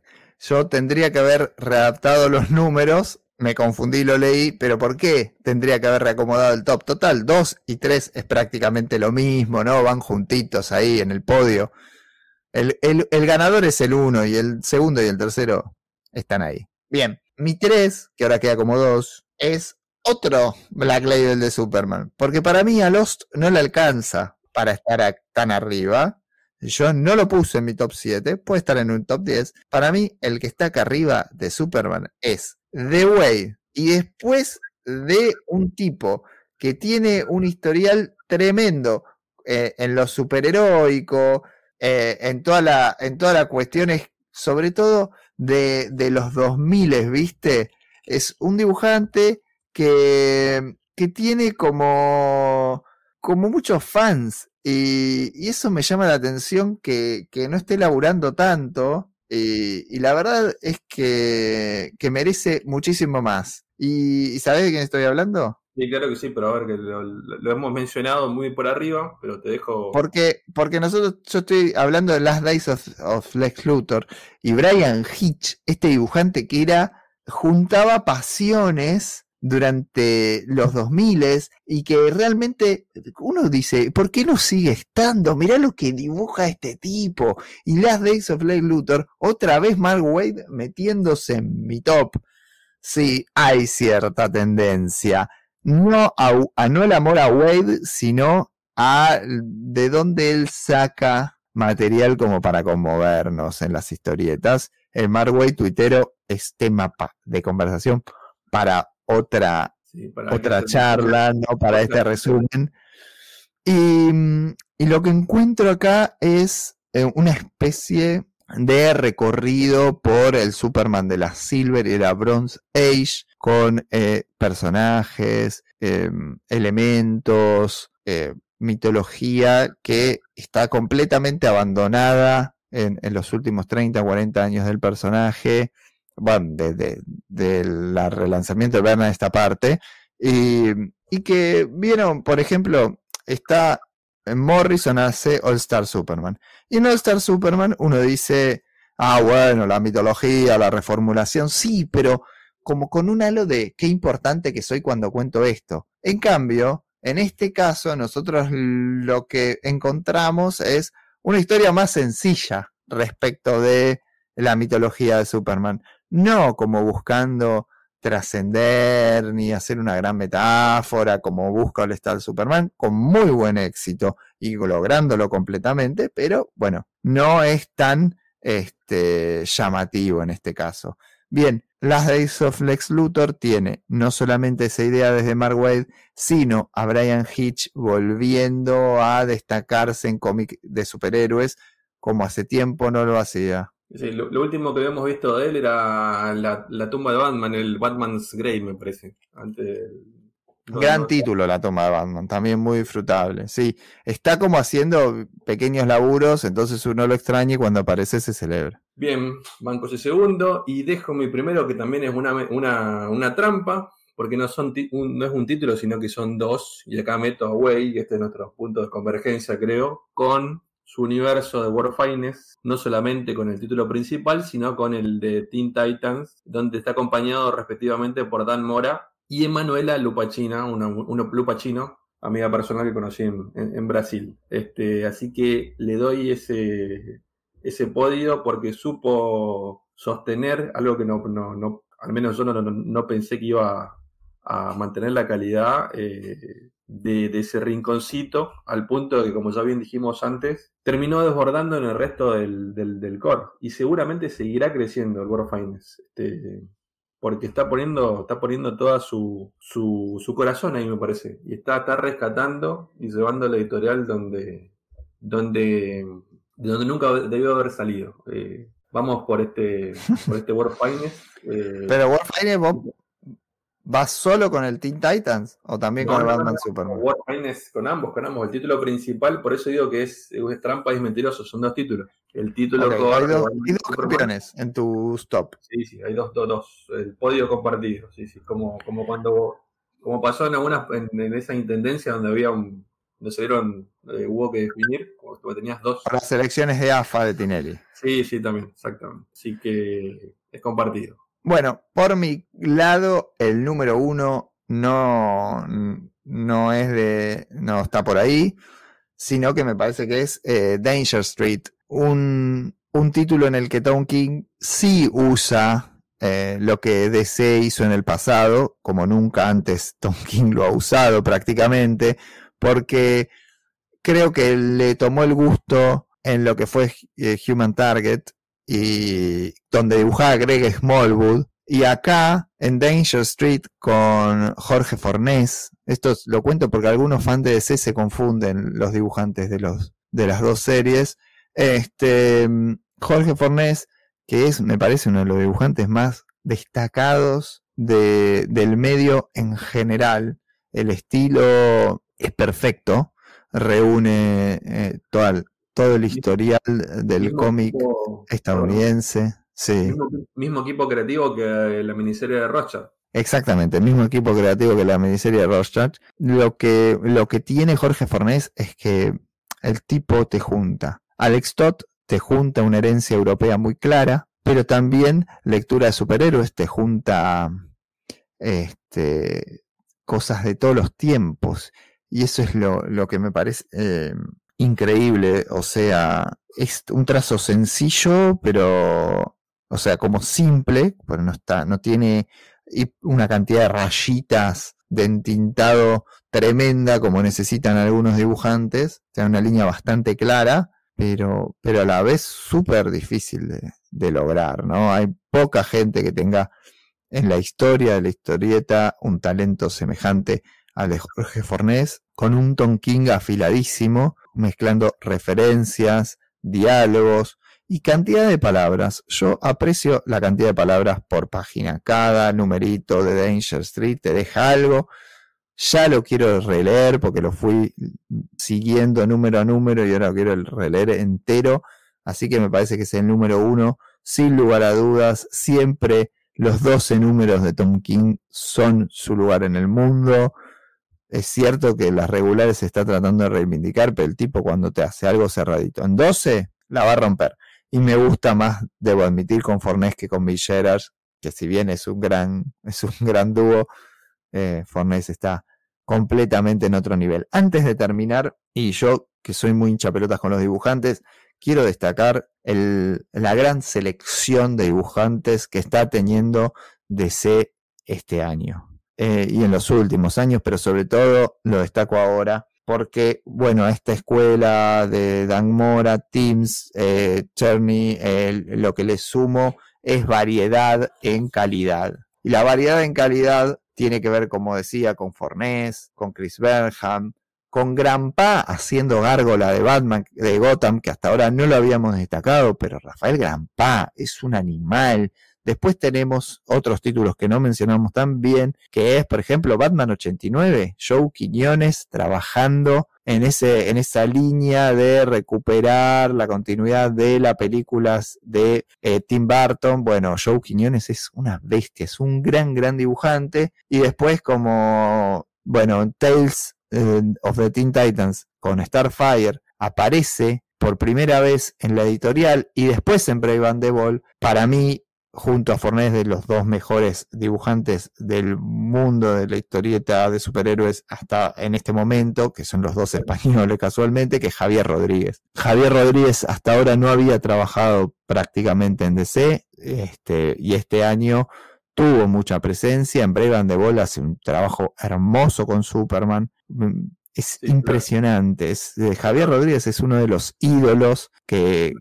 Se lo, robamos, a Tommy del otro balance, lo trajimos este año para acá. Sí, la verdad es que me parece que celebrar como fan de DC que Javier Rodríguez em, haya empezado a laburar para la editorial es alucinante. O sea, que sea, sea Fornés, a Burnham, a Granpa, a Quiñones, a Dan Mora, a Jorge Jiménez, le sumamos a Javier Rodríguez, podemos decir eh, que DC está teniendo un arte, eh, la parte gráfica más que cumplida, que creo, y me voy a meter en la otra vereda, que creo que es la gran deuda que está teniendo hoy por hoy Marvel, que tiene a Pepe Larraz y poco más. Excelente.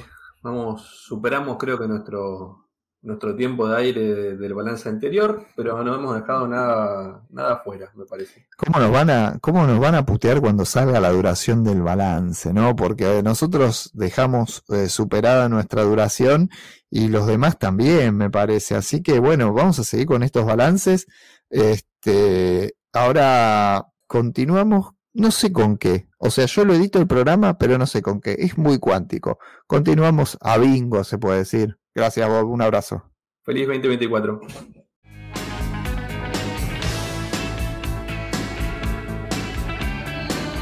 Bueno, estamos en este balance de fin de año y lo que nos toca ahora es la parte que a mí más me gusta. Y lo vamos a hacer con el experto en el tema. Acá, bienvenido Tommy, directo desde Londres, nuevamente. En vivo desde Londres, desde la, en este momento la, fría Londres. Eh, horriblemente fría, lluviosa, seguro, ¿no? Sí, sí, sí, sí. Me, dicen que Buenos Aires estaba medio parecido, así que eh, estamos a, tono. Esta triangulación Madrid-Londres-Buenos Aires, eh, costo de producción enorme. E, es, muy gracioso cuando, cuando en el grupo decimos, sí, no, acá, acá está lloviendo un montón y, y, y como como esa, se pierde esa naturalidad de que estamos todos viviendo en la misma zona. Entonces Mariano responde tipo, ah, sí, acá también. Y Bob dice, no, acá eh, el día es re lindo. Vos tipo, no, acá no, no, no llueve y tengo pingüinos al lado, ¿viste? cosas así. Y, Diego salta, no sé, flaco, yo estoy en primavera, acá, pues no, acá, hace calor. Comiendo berlineses acá. Eh, Bueno, pero esta vez estamos Tommy, Tommy y yo, Damián. Y saben que si nos juntamos Tommy y yo, ¿De qué vamos a hablar, Tommy? Eh, de dinosaurios no, que podría ser. Puede pasar. Pero podría ser, tranquilamente. Pero eh, la respuesta correcta sería el 90% de las veces de Marvel, obviamente. Marvel, obviamente. Y como estamos a fin de año, nos toca hacer el balance de Marvel. De Marvel a nivel editorial, de todo lo que publicó Marvel este año. Y esto es como hay muchísima tarea, ¿no? ¿Cuánto eh, publicó Marvel este año? Eh, sí, con Marvel se complica muchísimo siquiera saber que se publicó este año. eh, cuando estábamos preparándolo en un momento te, te, dije, no, mira que esto salió este año, y vos dijiste, no, esto salió este año, como si hubiera pasado hace 20 años que salió esa serie. sí, es mucho, es mucho tiempo para la cantidad de cosas que sacan. Eh, y no solo tiempo, eh, tiempo eh, cronológico, no es que pasaron muchos meses, muchos días. No, pasaron un montón de cosas en el medio, en las propias historias. Claro, claro, sí, sí. Tipo, si, si nos ponemos en. Nos paramos en marzo, el, el universo Marvel es, estúpidamente distinto al que estamos ahora. En, en evento, en tono, en las series que salían, en las series que ahora, que ahora ya no están más. Eh, el movimiento de autores también entre series. Exactamente, también eso, sí. Eh, es muy, es bastante ardua la tarea. Parece, parecería fácil que tipo, vamos a, ver, a hablar de lo que salió y, y no es fácil. No es fácil nuestro, nuestro trabajo a veces. no, para nada. Pero bueno, eh, vamos a meternos un poco en esto porque la lista de series, vamos a hacerlo un poco salteado, no vamos a poner una por una todas las series que salieron en Marvel este año, series, miniseries especiales, eh, reediciones, sino que vamos a ir un poco saltando por las principales franquicias y viendo qué, es recomendable, qué no, a qué le ponemos fichas. Que si te quedaste con ganas de, uh, yo sabía, yo quería leer esto y no me acordaba que había salido este año, bueno, ahí le vamos a tirar un poco de, de comentarios, un poquito para que tengan idea, sobre todo sabiendo que Tommy leyó todo. Tommy este año se leyó todo Marvel. O sea, debe tener una lista en su cabeza de, la cantidad de cosas que leyó este año. Así que de verdad estamos con el experto. Eh, mi cabeza ya está, en, ya está en un momento, no solo del, del año, sino de, de la vida eh, en este 2023 que, que, mira, casi que hay ciertas cosas que las tuve que volver a leer para decir, ah, esto yo lo había leído hace como ocho meses. Porque eh, sí, la cantidad de información absolutamente irrelevante eh, guardada eh, eh, se, se, me complica. Pero sí, e, esto básicamente del, del balance es si alguien no leyó nada del 2023 y dice, bueno, ¿qué es lo que tengo que leer para entender qué pasó este año en Marvel? Bueno, de lo que vamos a hablar hoy es todo lo que hay que leer. Y también para ponernos acá me pongo en, modo influencer eh, Si no estás de acuerdo, discutinos, escribinos en abajo en, lo, en los comentarios, donde sea que estés escuchando esto, qué no te gustó, si estás de acuerdo, si estás en desacuerdo, decís, esta es la mejor serie, estoy de acuerdo con lo que dice Tommy, lo que dice Tommy Damián, dale, comentanos. Y, y, si, y si es más violenta la cosa, si estás absolutamente en desacuerdo, decís, no, pero esto, estos dos dicen que esta serie está buenísima y es un desastre, eso se los mandás a Mariano directamente, por, Mariano, por chat privado, eh, él nos los hace llegar, pero bueno, es, es importante concentrar ese, ese núcleo de mensajes y que le lleguen a él primero, eh, que a él le encanta. Sí, sí, todo lo que sea, todo lo que incluya una puteada por lo menos a Mariano. Bueno, vamos a empezar entonces. Eh, vamos con el personaje insignia un poco. ¿Cuál es el personaje insignia de Marvel? Todos dirán, ah, no, Batman. el Capitán América, Batman. No, sabemos, el personaje insignia pasa en las décadas y siempre va a seguir siendo Spider-Man. Así que, ¿cómo estuvo el año de Spider-Man? Eh, hace mucho tiempo que la pregunta cómo estuvo el año de Spider-Man eh, tiene una respuesta sumamente ambigua. Eh, pero ar arrancó el año con, con, con Seth Wells eh, escribiendo la regular, ya asentadito un poco después de. ¿Cómo que no está más Spencer? Ah, no, no, no. De, de, después de, de, la salida de Spencer y hubo casi ocho meses de absoluta locura eh, en donde había. Es más, si se acuerdan del balance del año pasado, lo hablamos. Eh, de una, una Amazing Spider-Man que no solo había como 5 o 6 escritores, había como 10 dibujantes dando vueltas, la serie salía tres veces por mes, era absolutamente un caos, eh, a, a, nivel artístico era, era muy desastrosa porque, porque se veía que, que los tiempos eran imposibles de, de mantener. Y Todavía me acuerdo del anuncio, esto ya estamos, ya pasó tiempo, me acuerdo del anuncio de Romita Jr. volviendo a Spider-Man. Ya eso claro. quedó muy lejos también. Es, sí, exactamente porque fue el que arrancó la serie de, de C. Wells con, con él, él dibujando. Eh, entonces acá encontramos el 2023 ya C. Wells asentado, ya contando más o menos lo que quiere contar. Y, a, y acá está el problema, es bastante, eh, bastante ambiguo, hay como una sensación extraña con, con, Amazing. Si entras en Twitter, es el peor momento de Spider-Man. Eh, que, que, podría pasar en cualquier momento, ¿no? Entrar a Twitter. En cualquier momento. Eso. En cualquier momento. Si el peor momento de Sí, sí, sí. En, Twitter todos los años son el peor momento de Spider-Man. No, importa cuándo estés leyendo esto, eh, siempre fue así, con Slot fue así, con eh, Wells es así, con Straczynski. ¿Cuál de los 10 años de Slot fue el peor momento? Cualquiera, el que vos quieras. Exactamente, sí, sí, sí. No importa cuándo eh, era el peor momento, pero acá no sé si es tan tan así. Eh, me, imagino, me imagino, imagínate un Twitter de 1963 diciendo, no, no puede ser que, que vuelva a Disco, no puede ser este tipo, e-, este Romita, ¿quién lo conoce? Me hace gordo Spider-Man. Me hace gordo. Mira, mira, esos músculos que tiene. No, no. No es así. así no, es Spider-Man. Ese no es mi Spider-Man. Peter Parker tiene 15 años. No, pero ya terminó la secundaria. No, pero yo quiero el Peter Parker de 15 años. No, no. Es que literalmente las cartas, las cartas eran así. ¿Quién es Mary Jane? ¿Para qué queremos una Mary Jane? Estamos re bien con Gwen. ¿Para qué queremos una Mary Jane? Así. incluso antes, ¿quién es Gwen? Aguante Betty. Tipo, era constantemente todo el, todo el tiempo. Las cartas de lectores era, era, era, era, el Twitter de ese momento y se ven las mismas conversaciones que ahora. Pero bueno, pobre C. Wells tiene, tiene un, trabajo, un trabajo muy mitológico casi, de, tortura constante, donde no, no, no, puede hacer nada tranquilo.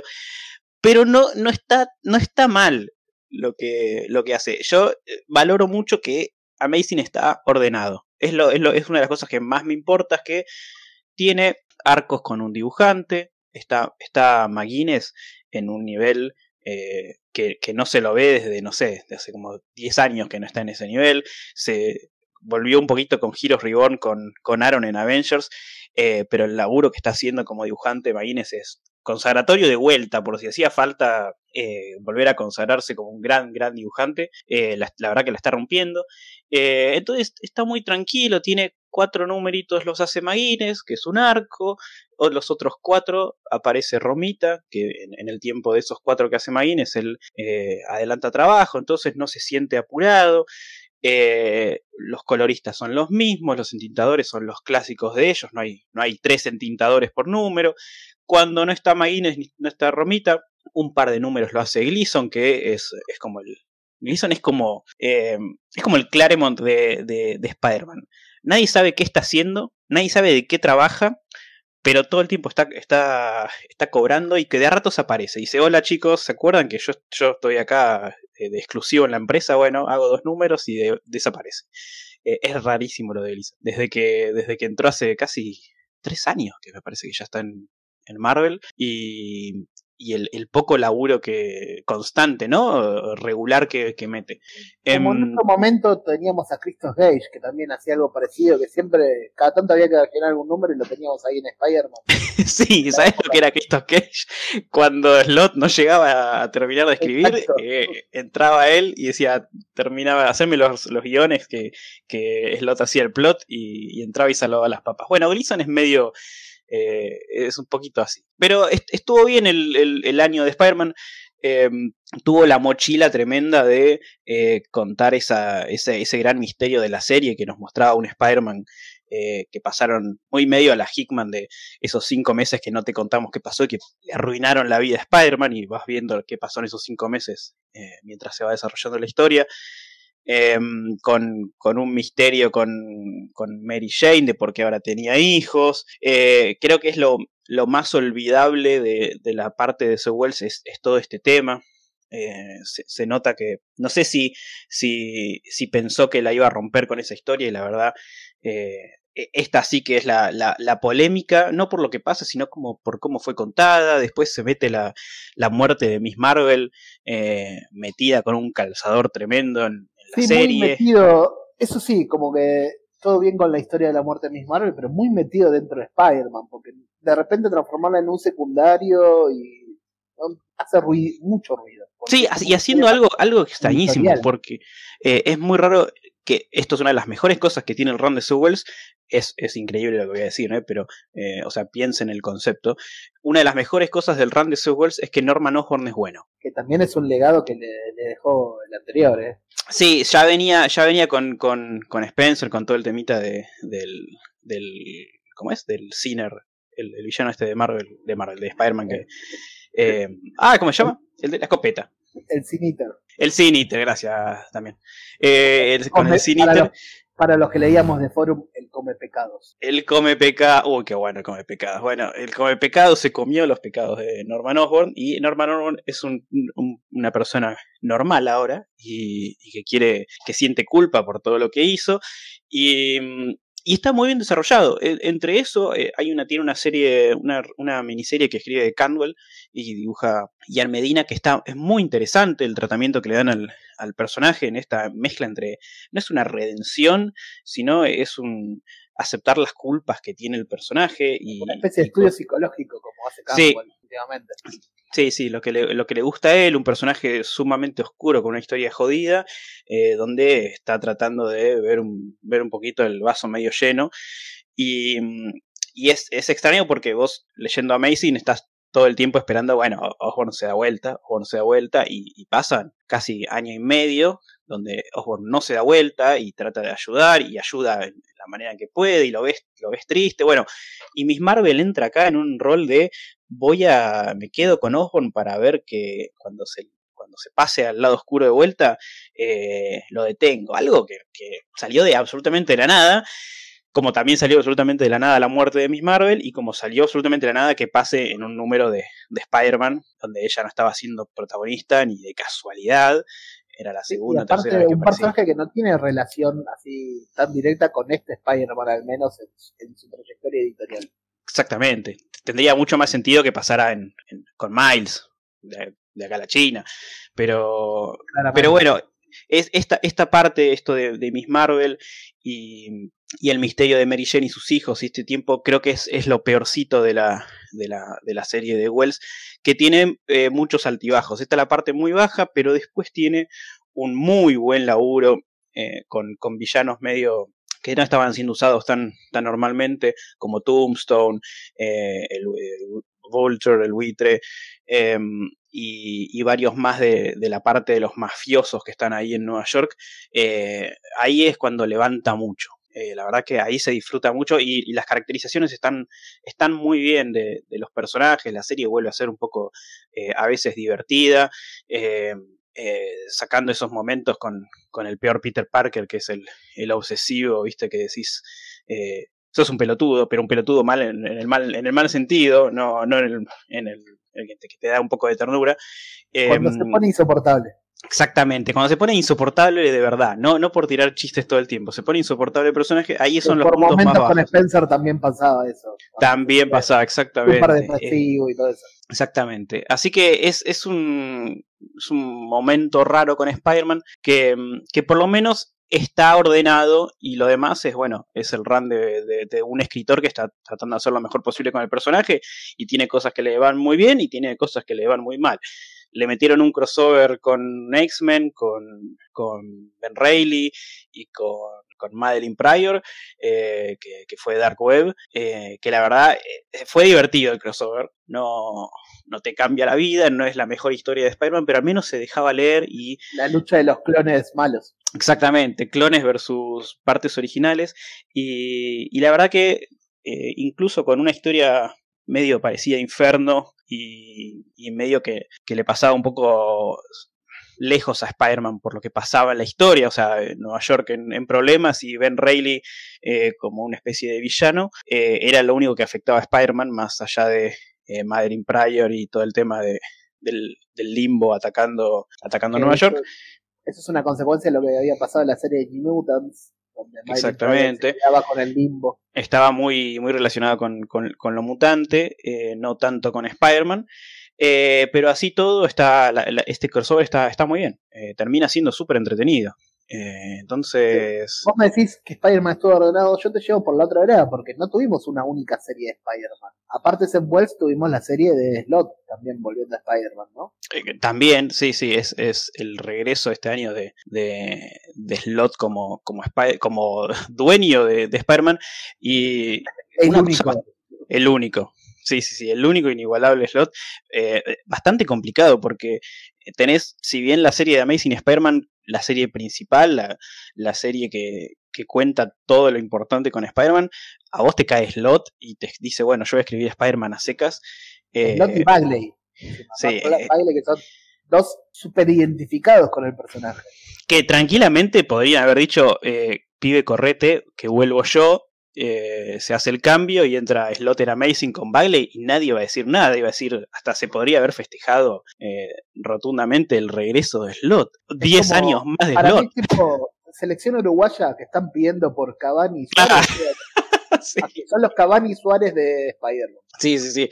Eh, sin un problema de la edad, ¿no? Porque no hay chance que alguien te diga, no, Slot está, no, no- no corre tanto. O sea, Bagley, ponele. Bagley, bueno, pero hijo de puta, siempre termina cumpliendo, es, es, es, es increíble Bagley, no sé qué, qué galletitas come, porque no sé si las moja con Speed o con Red Bull o algo así, o falopa, no sé. Chocolate porque- con dulce de leche, era. Sí, sí, sí, las azuca- azucaritas con dulce de leche y azúcar, porque es, es una animalada que siga dibujando así en- y, y- y, eh, arranca Spider-Man, la serie, la serie de Slot, con un regreso al Spider-Verse, así con, con toda la carne al asador, y Bagley hace 5 o 6 números seguidos, uno tras de otro, de Spider-Verse, con 30.000 arañas por página, eh, con, con- dibujando todo él, es, una- es un monstruo, no, no se entiende cómo, cómo llega eh, con los deadlines.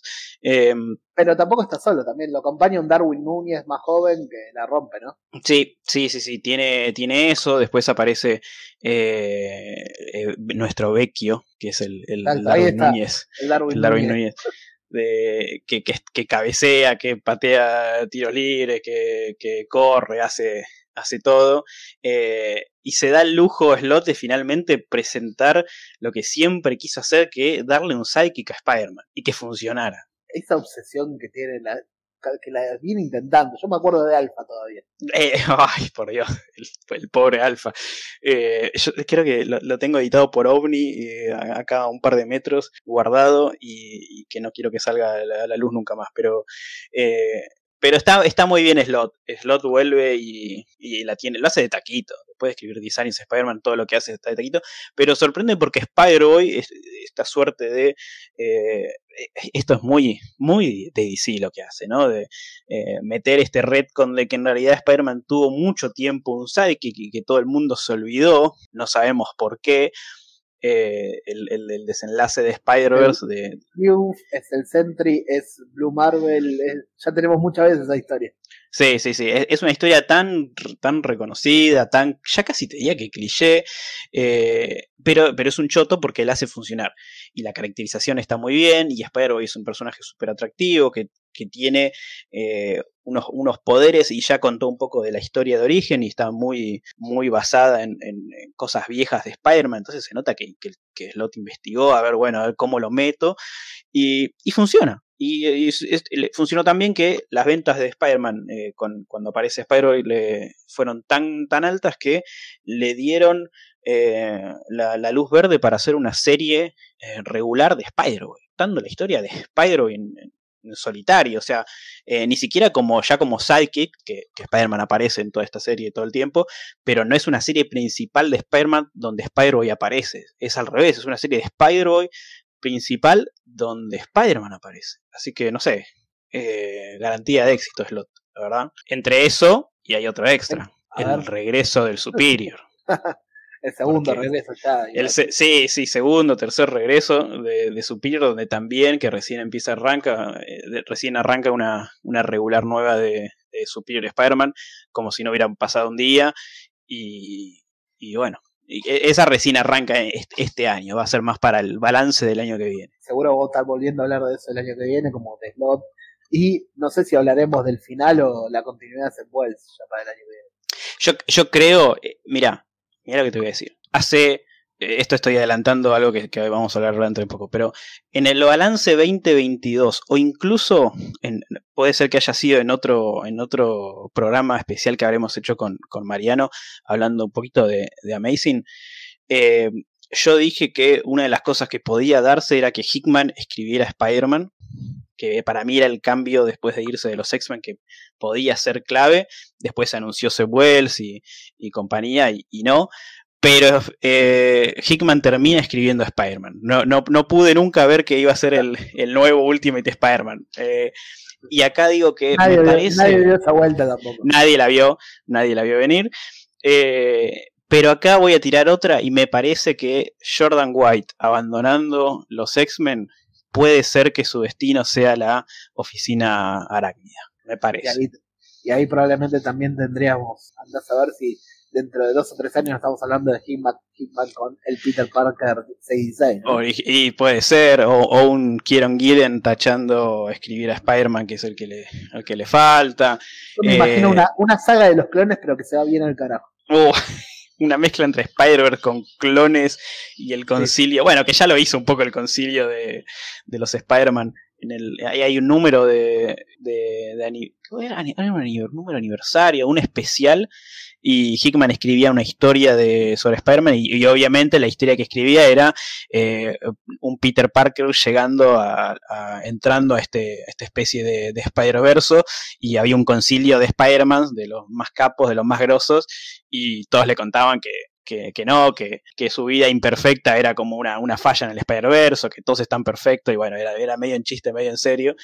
Eh, y le decían, no, que tranquilo, capo, somos los mejores, pero también tenemos, no, nos pasa de todo, así que qué tranquilo, que es lo normal. Eh, pero ya empezaba a meter eso. Bueno, te voy a sacar de Spider-Man, te voy a ir para otro, otro barrio, el barrio de los Avengers, otro, uno que yo tengo abandonadísimo también, que gracias Jason Aaron me expulsaste, vos que me podés agregar. ¿Qué está pasando eh, para Avengers? Yo diría que agradecerle a Avengers, a, Avengers, a Aaron que te expulsó porque eh, no vale la pena. no, no, no, te digo la verdad. Avengers de Jason Aaron desde un principio nunca, nunca me, me llegó me parece que su run, su run termina este, este año, eh, o terminó este año en este caso, pues ya, ya pasó. Y, creo que la, promesa de Jason Aaron con Avengers cuando se anunció y, la expectativa de decir, bueno, terminó el tipo que, eh, que marcó una época con, con Thor y que parecía no fallar porque todo lo que hacía la rompía, miniserie que hacía la rompía, evento que hacía la rompía. Em, y acá en Avengers creo que no, no llegó a enganchar nunca. Eh, si bien hay, historias que, como pasa, que hay historias que están mejores, hay historias que están peores, pero me parece que el resultado final es, bastante negativo. Los personajes nunca, nunca se sintieron como, como vivos y, esta cosa, de, viste, de Aaron, que la típica que hace que... Eh, en los primeros números te va contando cosas que te va a contar a lo largo de todo su run. Nunca terminó siendo satisfactorio los desenlaces y, las historias que pasaban. Incluso hay un montón de cómo trata el resto del universo Marvel y todo, cómo lo hace jugar para, lo hace eh, volcarse hacia lo que él quiere contar y no tan, no lo respeta de alguna manera. Sí, hay, hasta incluso ciertas cosas que eh, parecían que iba a ser, ah, bueno, eh, acá este desenlace va a ser re importante y terminaba siendo absolutamente irrelevante tanto para la serie de Avengers, que es lo raro, como para el universo Marvel. En, en términos de, o sea, imagínate lo, lo ambigua que fue la serie, que si bien estuvo, cualquiera me puede decir, ah, bueno, pero no está tan bueno, pero el tipo estuvo como dos, casi tres años escribiendo Avengers. Eh, algo de éxito debía tener. Sí, bueno, el éxito de, escribir Avengers eh, con, la calidad de dibujantes que tenía eh, es algo que, te empuja. Porque tenía, tenía un montón de maguines que, ya lo nombramos, tenía Javier Garrón que, dibujaba mucho y, y tenía muchos grandes números, pero pero así y todo, con, este éxito que te lleva un poco a la serie de Avengers, eh, fue súper irrelevante para el universo Marvel. Eh, los, los, eventos, los, eh, los crossovers estaban muy centrados en, en lo que hacía Aaron y, ni siquiera Marvel le dio la espalda, eh, le dio la espalda, le dio la fuerza y, la guita para decir, bueno, listo, este, este gran evento es tuyo, vamos a, embolsar a toda, la, a toda la editorial con lo que vos estás contando. y me parece que eso es un producto de las ventas que no, que no acompañaron y que las historias tampoco medio que se prestaron para eso. Yo, varias historias que, que hace Aaron, que te digo que si eso lo llegaba a hacer Bendis en, en los principios de los 2000, eh, era el, gran evento masivo que, eh, que modificaba todo el universo Marvel. Todo, todo grandilocuente lo daron, sin sentido. Grandilocuente sin sentido, no porque lo merezca, sino porque él quiere que. Eh, o sea, es el Mike, Michael Bay de, los cómics. Creo que lo dijimos el año pasado, esto ya. Sí, sí, sí. Y voy a repetir lo que dije el año pasado. Los Avengers de un millón de años atrás, una basofillota. No puede ser que sea un embole ver un Ghost Rider montando un mamut. Sí, sí, sí, tal, tal cual. Eh, al, final tuvo historias que, que, estuvieron bien, pero Mephisto como gran villano, los... los hizo con Moon Knight, horrible. Con, lo hizo con Moon Knight y Konshu, de la era de Konshu, también. los Fénix, horrible. Ah, ni, ni, ni empiezo a hablar con el Fénix. Eh, Aaron tiene que alejarse del Fénix lo, antes posible y que no se lo permitan escribir, eh, porque, el problema es que no es que no solo está bueno y que vos me decís, ah, bueno, pero no, sino que nunca fue entretenido. El, torneo, eh, este torneo de, manga japonés donde... No tuvo nada. no, los maestros de... ¿Cómo es? Los Masters of Evil, los maestros de la maldad. del multiverso con, con con personajes conocidos en, distintas maneras, eh, también no estuvo bueno, al final no tuvieron tanto peso en la historia. podría haber sido bueno, usar bueno, podría, era, era una idea interesante, pero también. Sí, sí, sí. Eh, tenía eso. Y Heroes Reborn tiene varios números que están muy bien, de, miniseries que, son muy divertidas. Eh, recuerdo mucho la de un Peter Parker como, como... Ay, se me borró el nombre del, del ayudante de Superman del, diario. Eh, no. acá es cuando tienen que apagar y mandar, mandarnos las cartas bomba. claro, sí, sí, sí. No, ¿cómo se llama? El, Colorado. El Colorado. El Colorado de, del, globo. Bueno, no importa. El, pibe este de DC que, que, que, está ahí atrás de Superman con, con vestido como en los 40. Eh, como es, eh, con un Peter Parker en esa, en esa pose, todo el universo más parecido al de, al de DC estaba interesante. Jimmy Olsen, No puede ser este blanco. Eh, ¿Ves? Cuando, cuando, te lees todo lo que sacó Marvel en un año, te pasa, te pasa eso. Te, te, olvidas de quién de cómo se llama Jimmy Olsen. Personaje que tiene 200 millones de años, parece 20 millones de veces. Una gran eh, adaptación en Batman vs Superman. En Batman vs Superman, sí, el Jimmy Olsen a los tiros, sí, acuérdense que eso existe, eso pasó. Eh, bueno. De pantalla y Y, y le, le vuela la cabeza. Em, Peter Parker como Jimmy Olsen en, en el Daily Bugle eh, y, y, con, con eh, Hyperion y, y como es como, como Superman tenía cosas simpáticas, pero no, no termina de explotar. Entonces se, se fue Aaron, se terminó, ya está, no, no, no, vuelvas más, Aaron, gracias, es el, es el Aaron malo en Marvel, porque después vamos a hablar del Aaron bueno, y, y entra Jed McKay, que, es uno de estas, de, estas estrellitas que están, que están saliendo, que, todo lo que escribe, la verdad que está bueno, está interesante, está divertido, tiene sentido de pertenencia, porque casi que se hizo, eh, no vino de ningún otro lado, se hizo escribiendo títulos chicos de Marvel y, series chicas de Marvel, y que por el mismo éxito de la serie eh, fue, fue creciendo y le tocó el turno de las grandes ligas y le dieron nada más y nada menos que Avengers, responsabilidad enorme, pasar de escribir, eh, no sé,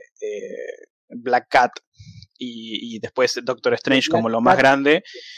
Pasó, de Black Cat a Avengers. Imagínate sí, sí, sí, Qué bueno era el trabajo que venía haciendo.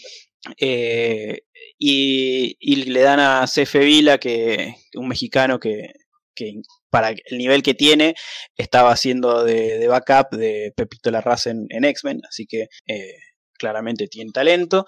Y, le dan Avengers que creo que van 5 o 6 números, eh, y ya hace algo absolutamente distinto que, que Aaron, eh, se centra en, los personajes y en, un grupo de Avengers, y, y, en vez de la típica, ¿viste? Cuando viene un director técnico nuevo y dice, bueno, vamos a jugar más o menos con, con lo mismo que venía jugando antes y, después vamos de a poquito.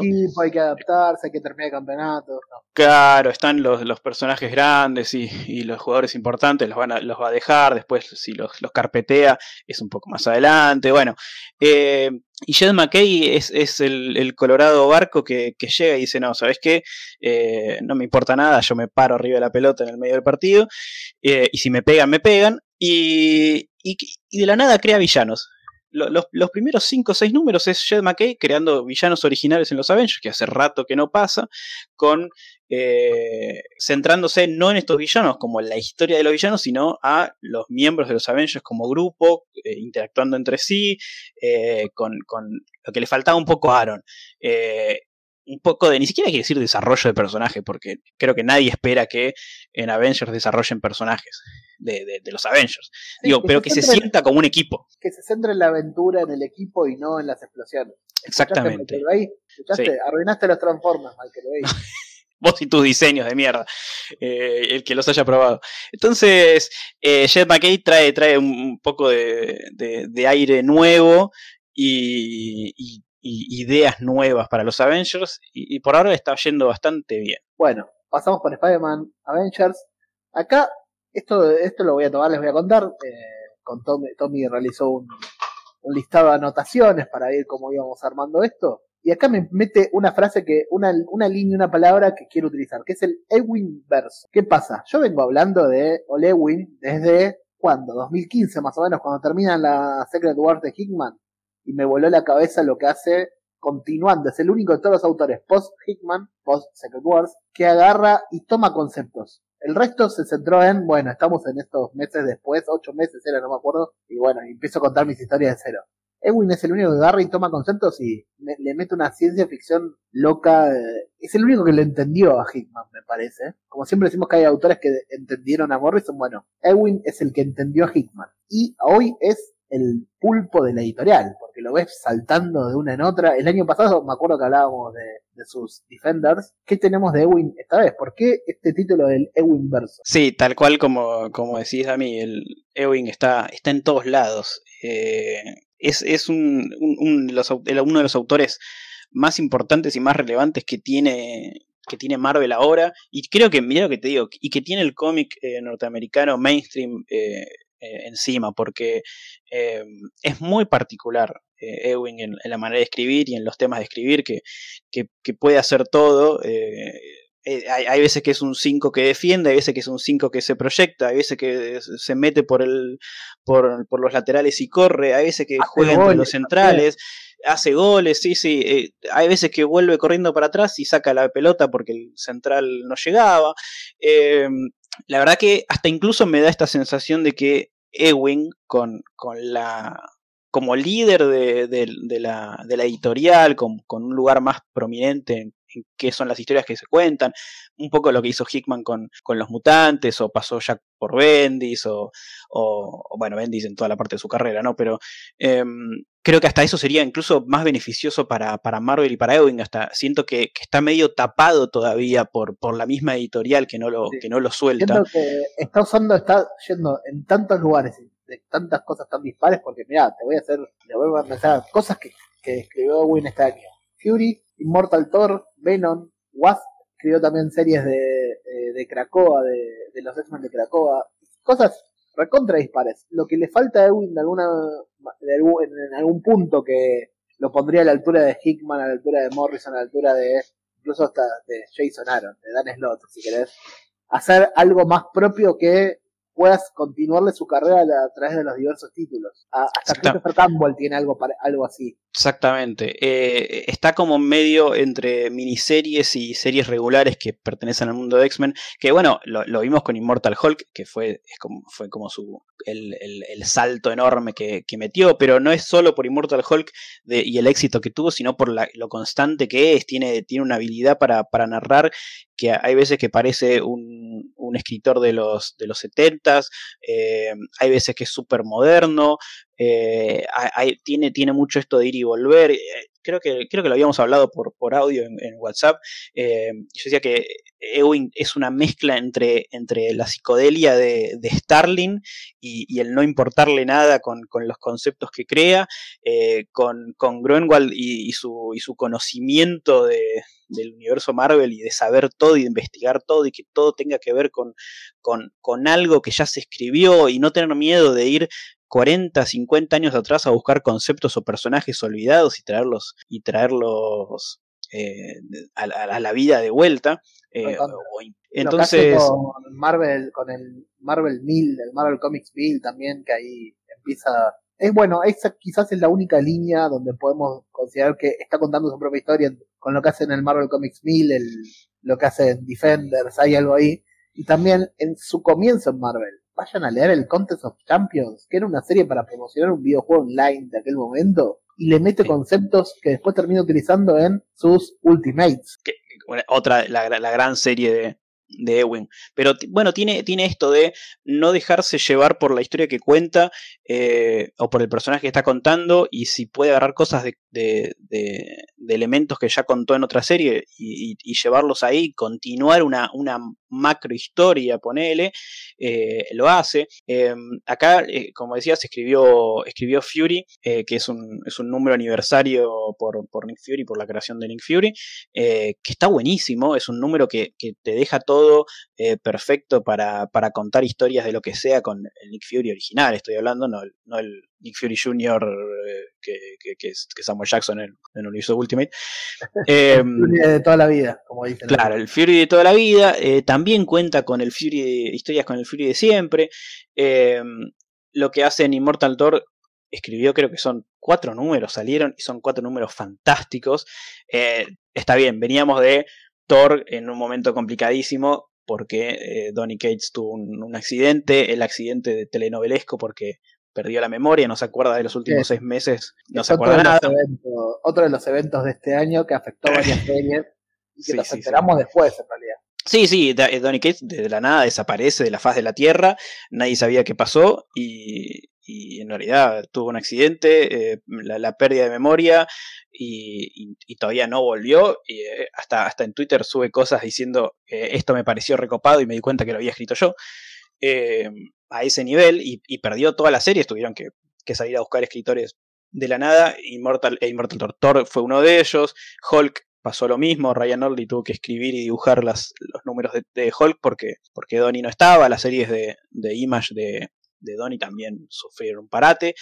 Em, y bueno, eh, Thor le terminó quedando a, Ewing eh, con, el, con el nombre de Immortal como, como viene haciendo con, con Hulk.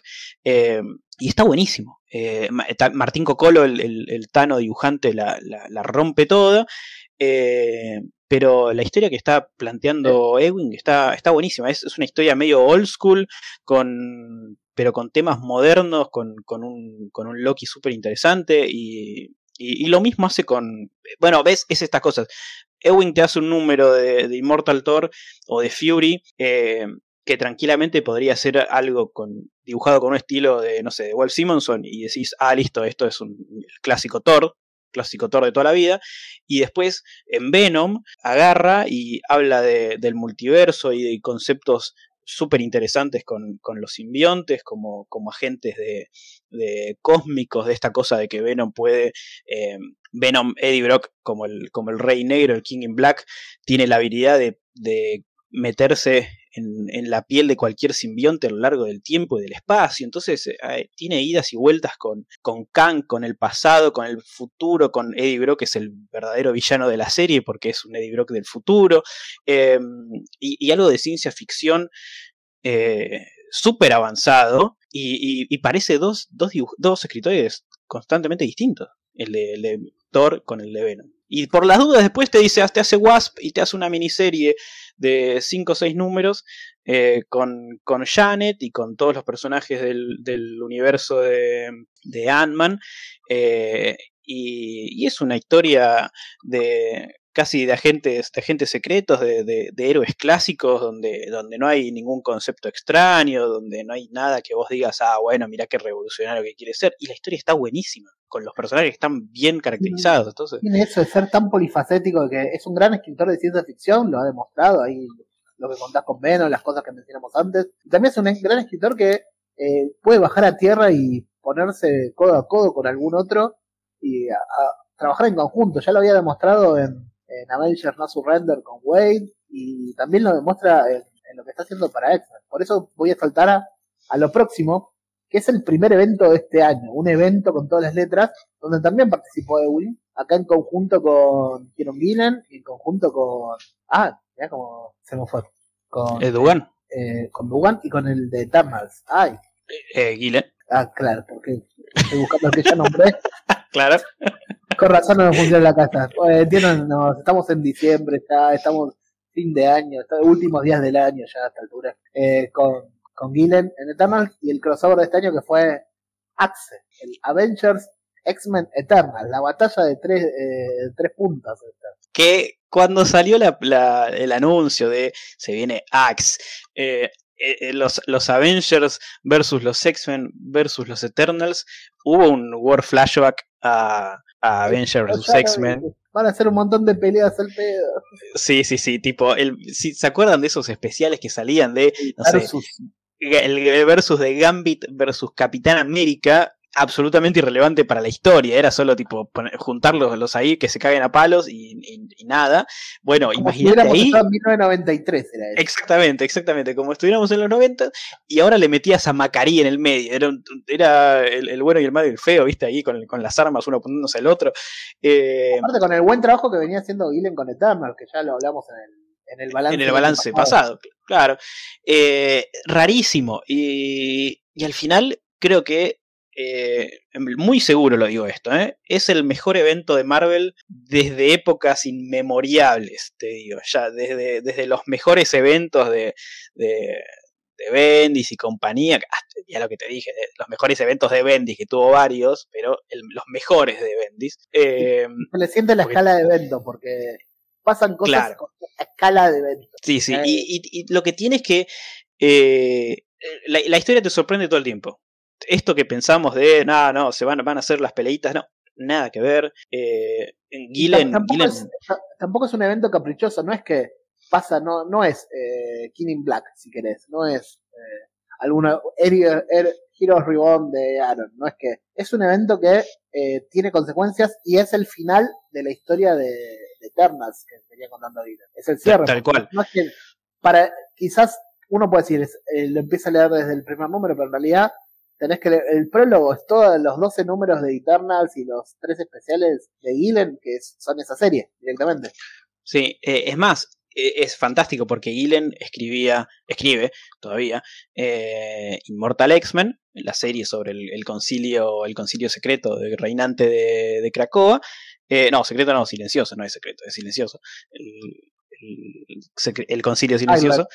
Claro, y, escribe Eternals, ¿no? El, ala que le falta es Avengers. Volvemos a lo de Aaron. Aaron estaba tan en la suya que no fue incluido para nada, para nada dentro de este mega evento que, incluía a los tres. Eh, Gillen escribe los Avengers como si él escribiera la serie regular. Hasta incluso es muy gracioso que el, el tie-in de Avengers, de la serie regular de Avengers, no la escribe Aaron, la escribe otro. Eh, en representación de Aaron, porque Aaron no tenía nada que ver con esto.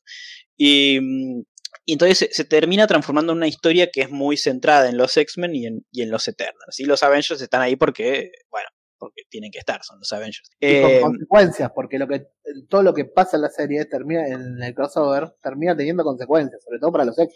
Exactamente, no, es, no es un evento que sale. Básicamente. Sí, sí, sí, todavía seguimos viendo cosas que tienen que ver con, con cosas que pasaron en, en, en Axe. Y, y con un nivel de escritura de, de Gillen eh, fantástica, que donde, donde tenía que haber piñas, hay, hay piñas y están buenísimas, pero donde había un mensaje y una manera de narrar un, un, evento eh, de manera original, con una, una voz en off, con, con el personaje de, de, la máquina de The Machine que, que continúa de Eternals, eh, con plot twist, con conflictos entre los seres, con eh, con, un celestial bajando y, despertándose para juzgar a toda la, raza humana, la raza mutante, la raza eterna. Eh, y con, y con tie-ins muy interesantes. personajes. Eh, los tie-ins son dedicados a personajes y no a grupitos, a cosas paralelas, sino personajes dentro de la historia. Sí, hay, hay muchos tie-ins, salvo, no sé, ahora, ponele. Gillen escribe una, una miniserie tie-in que que esto es lo que digo que, siempre en, los, los, eventos es donde garpa mucho más, que se nota que acá había un plan y se ejecutó el plan según lo que pensaba el escritor del, del, evento.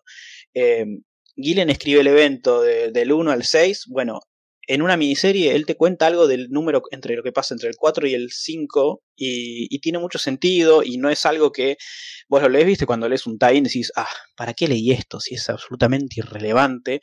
Eh, y se nota que es, un puro relleno para vender, exactamente, el relleno para vender, le pones ahí el nombre de, del evento arriba de la, de la tapa y, sale con fritas. Bueno, no, acá es súper relevante, es súper interesante las cosas que plantea, em, suman al, al evento, es un extra, el, el que lee un tie tendría que eh, entender mejor o, o, tener un extra del evento y que cuando lo leas diga, uh, que menos mal que leí porque ahora entiendo qué pasó acá, acá y acá. No decir, no sé para qué lo compré o para qué leí esto. Eh, entonces hasta los tie-ins están buenos y, y, y es un, un, gran, gran trabajo de, de, de Gillen y, y, de Marvel también porque la, la edición de, del, evento fue súper, súper eh, cuidada. Eh, Valerio Schitti hace, hace el trabajo de dibujante y cuando ves las páginas que dibujó, con la cantidad de personajes que dibujó, se, te das cuenta que esto estuvo preparado hace tiempo para que él tuviera tiempo para, para terminar todas las páginas.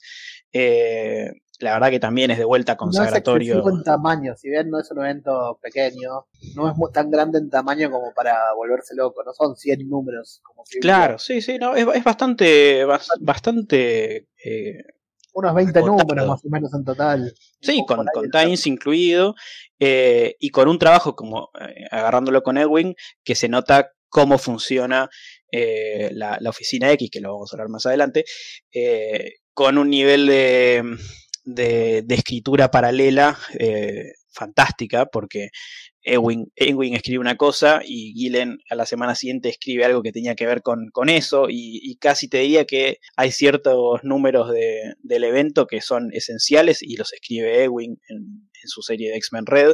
Eh, porque, porque agarra, agarra todo, agarra Krakoa, agarra Araco, agarra la Tierra, eh, eh, los Eternals, todo.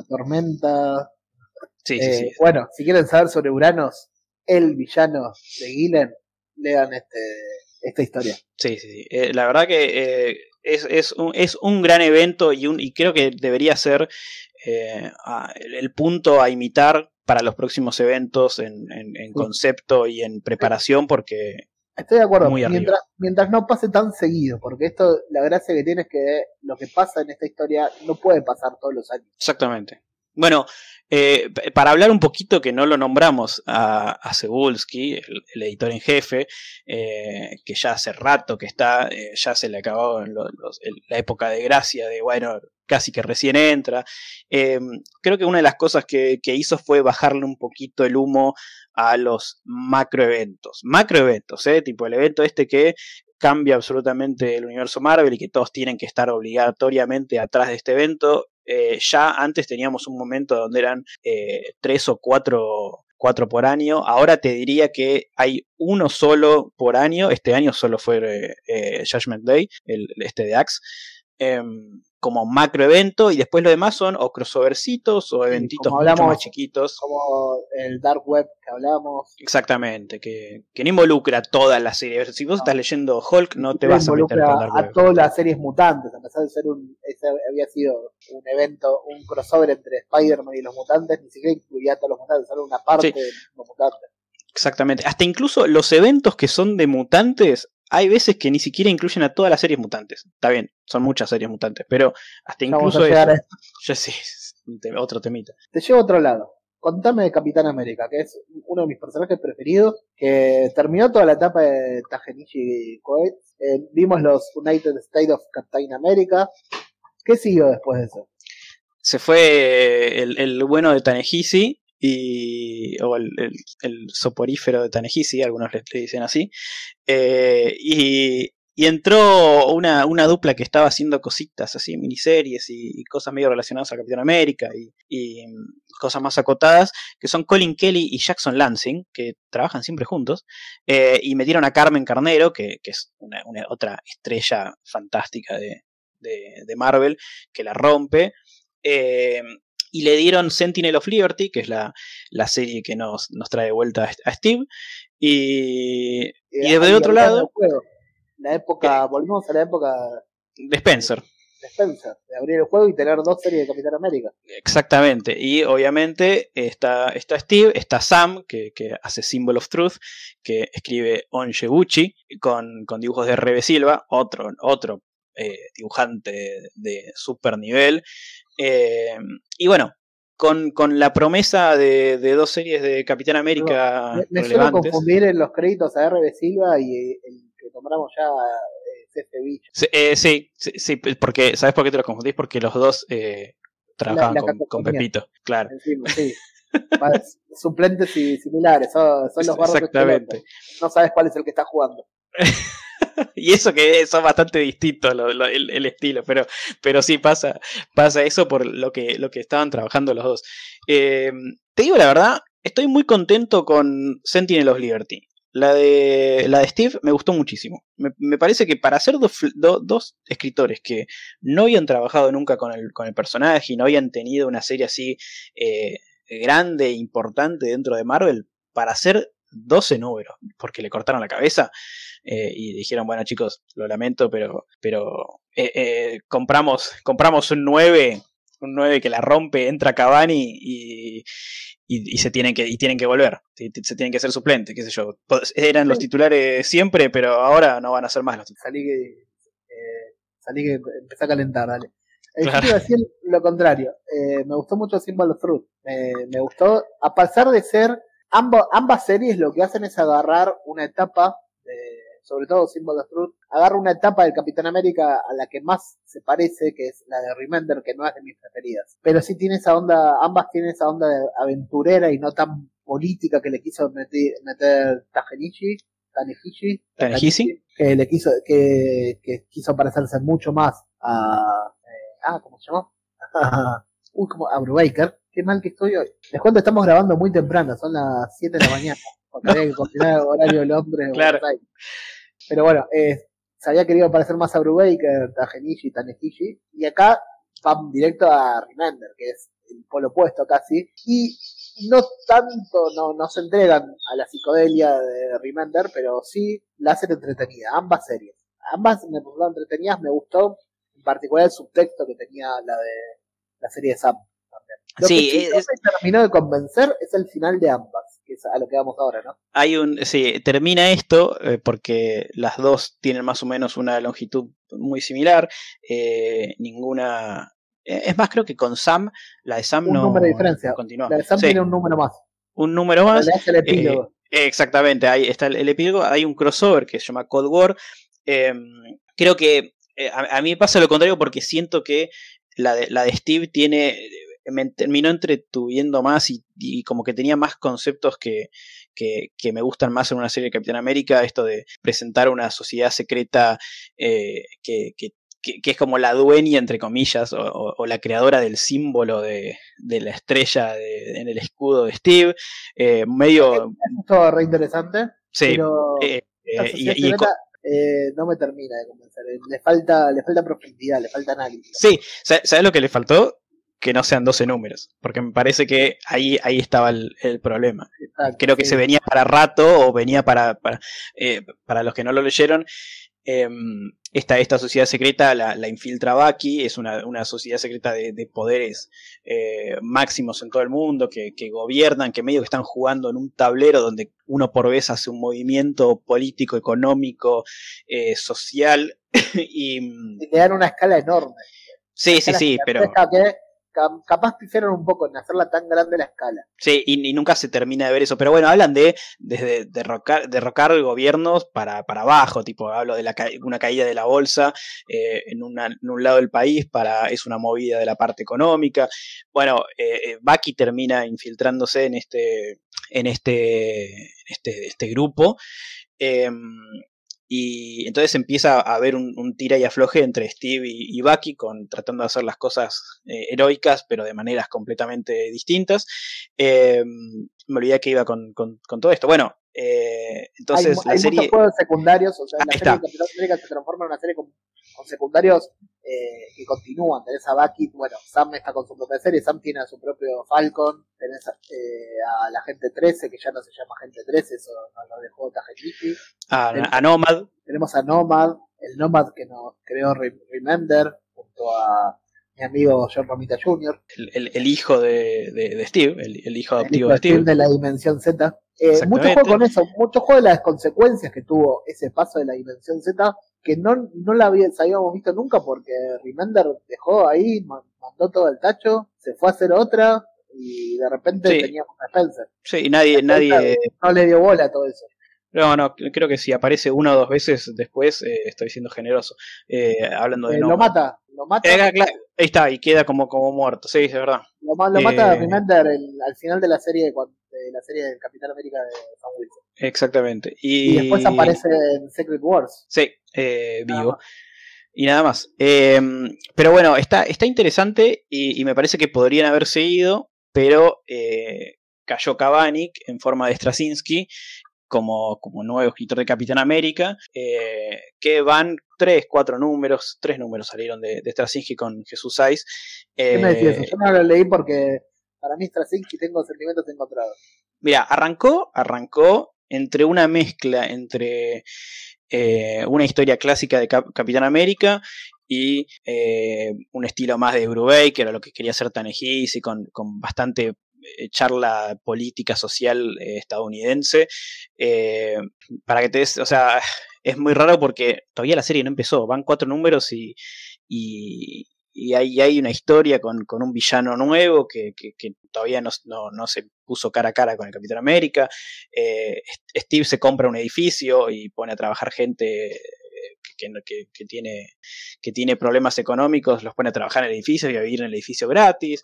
Eh, hay flashbacks a, a una parte muy interesante que, que no se tocó mucho, que es en, en los, en los 40, va, en los, en los 38, 39, previo a la, a la Segunda Guerra Mundial, antes de que Estados Unidos entre en, en conflicto en la guerra con... Está gustando Eh, cada vez más. Spencer tocó mucho la infancia de Capitán América. en Sí, y, y Eh, este momento... modificaciones y ahora, bueno, y las series que hablamos antes en Sentinels Liberty también se mencionó algo de eso, sobre el origen de, de Q y todo eso.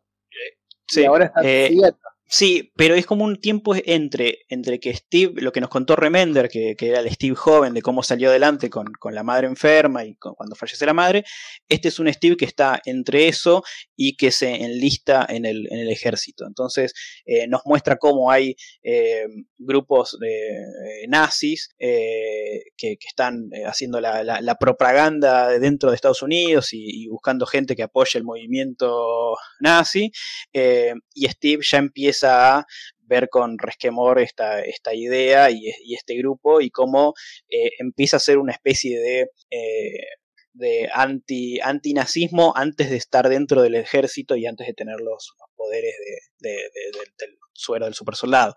Eh, está interesante eso, te digo la verdad, e- es, la parte más interesante de la serie, pero tiene un tratamiento de flashback con un par de páginas por, por número, entonces creo que todavía no está tan desarrollado. Eh, arrancó muy tranquilo, muy tranquilo. Nada que ver al, al inicio de Sentinel of Liberty o Symbol of Truth que, que venía antes, que Arrancaba. con todo. Dando vuelta a todo. Sí, sí, Bueno. sí. Apunta para largo. Quizás el año que viene, en el próximo balance, estemos hablando bien o mal de Straczynski en esta serie. Straczynski con Jesús Said. De por sí la dupla llama la atención. Te voy a cambiar de capitán ahora. Vamos con la Captain Marvel, la que tuvo película este año. Tuvo película este año, eh, compartida, y, y en los cómics pasó algo eh, bastante importante, que terminó el mega run de Kelly Thompson, que, que estaba escribiendo Capitana Marvel, eh, con 50 números. Una serie regular de 50 números corriditos, con, con la misma escritora, con un montón de dibujantes, como es de esperarse en 50 números. y es un, algo resaltable porque no es normal para la Capitana Marvel. eh, y casi que para ningún personaje de, que, no son los grosos grosos, eh, tener 50 números. Eh, es muy raro, así que la- las felicitaciones a Kelly Thompson, que hizo un gran trabajo, un gran trabajo siempre. La, la voz de Carol la, la escribe toda ella y, y tiene muchísimo mérito. Eh, los, los últimos dibujantes los nombramos porque eh, hay, uno, no- hay uno que queremos mucho.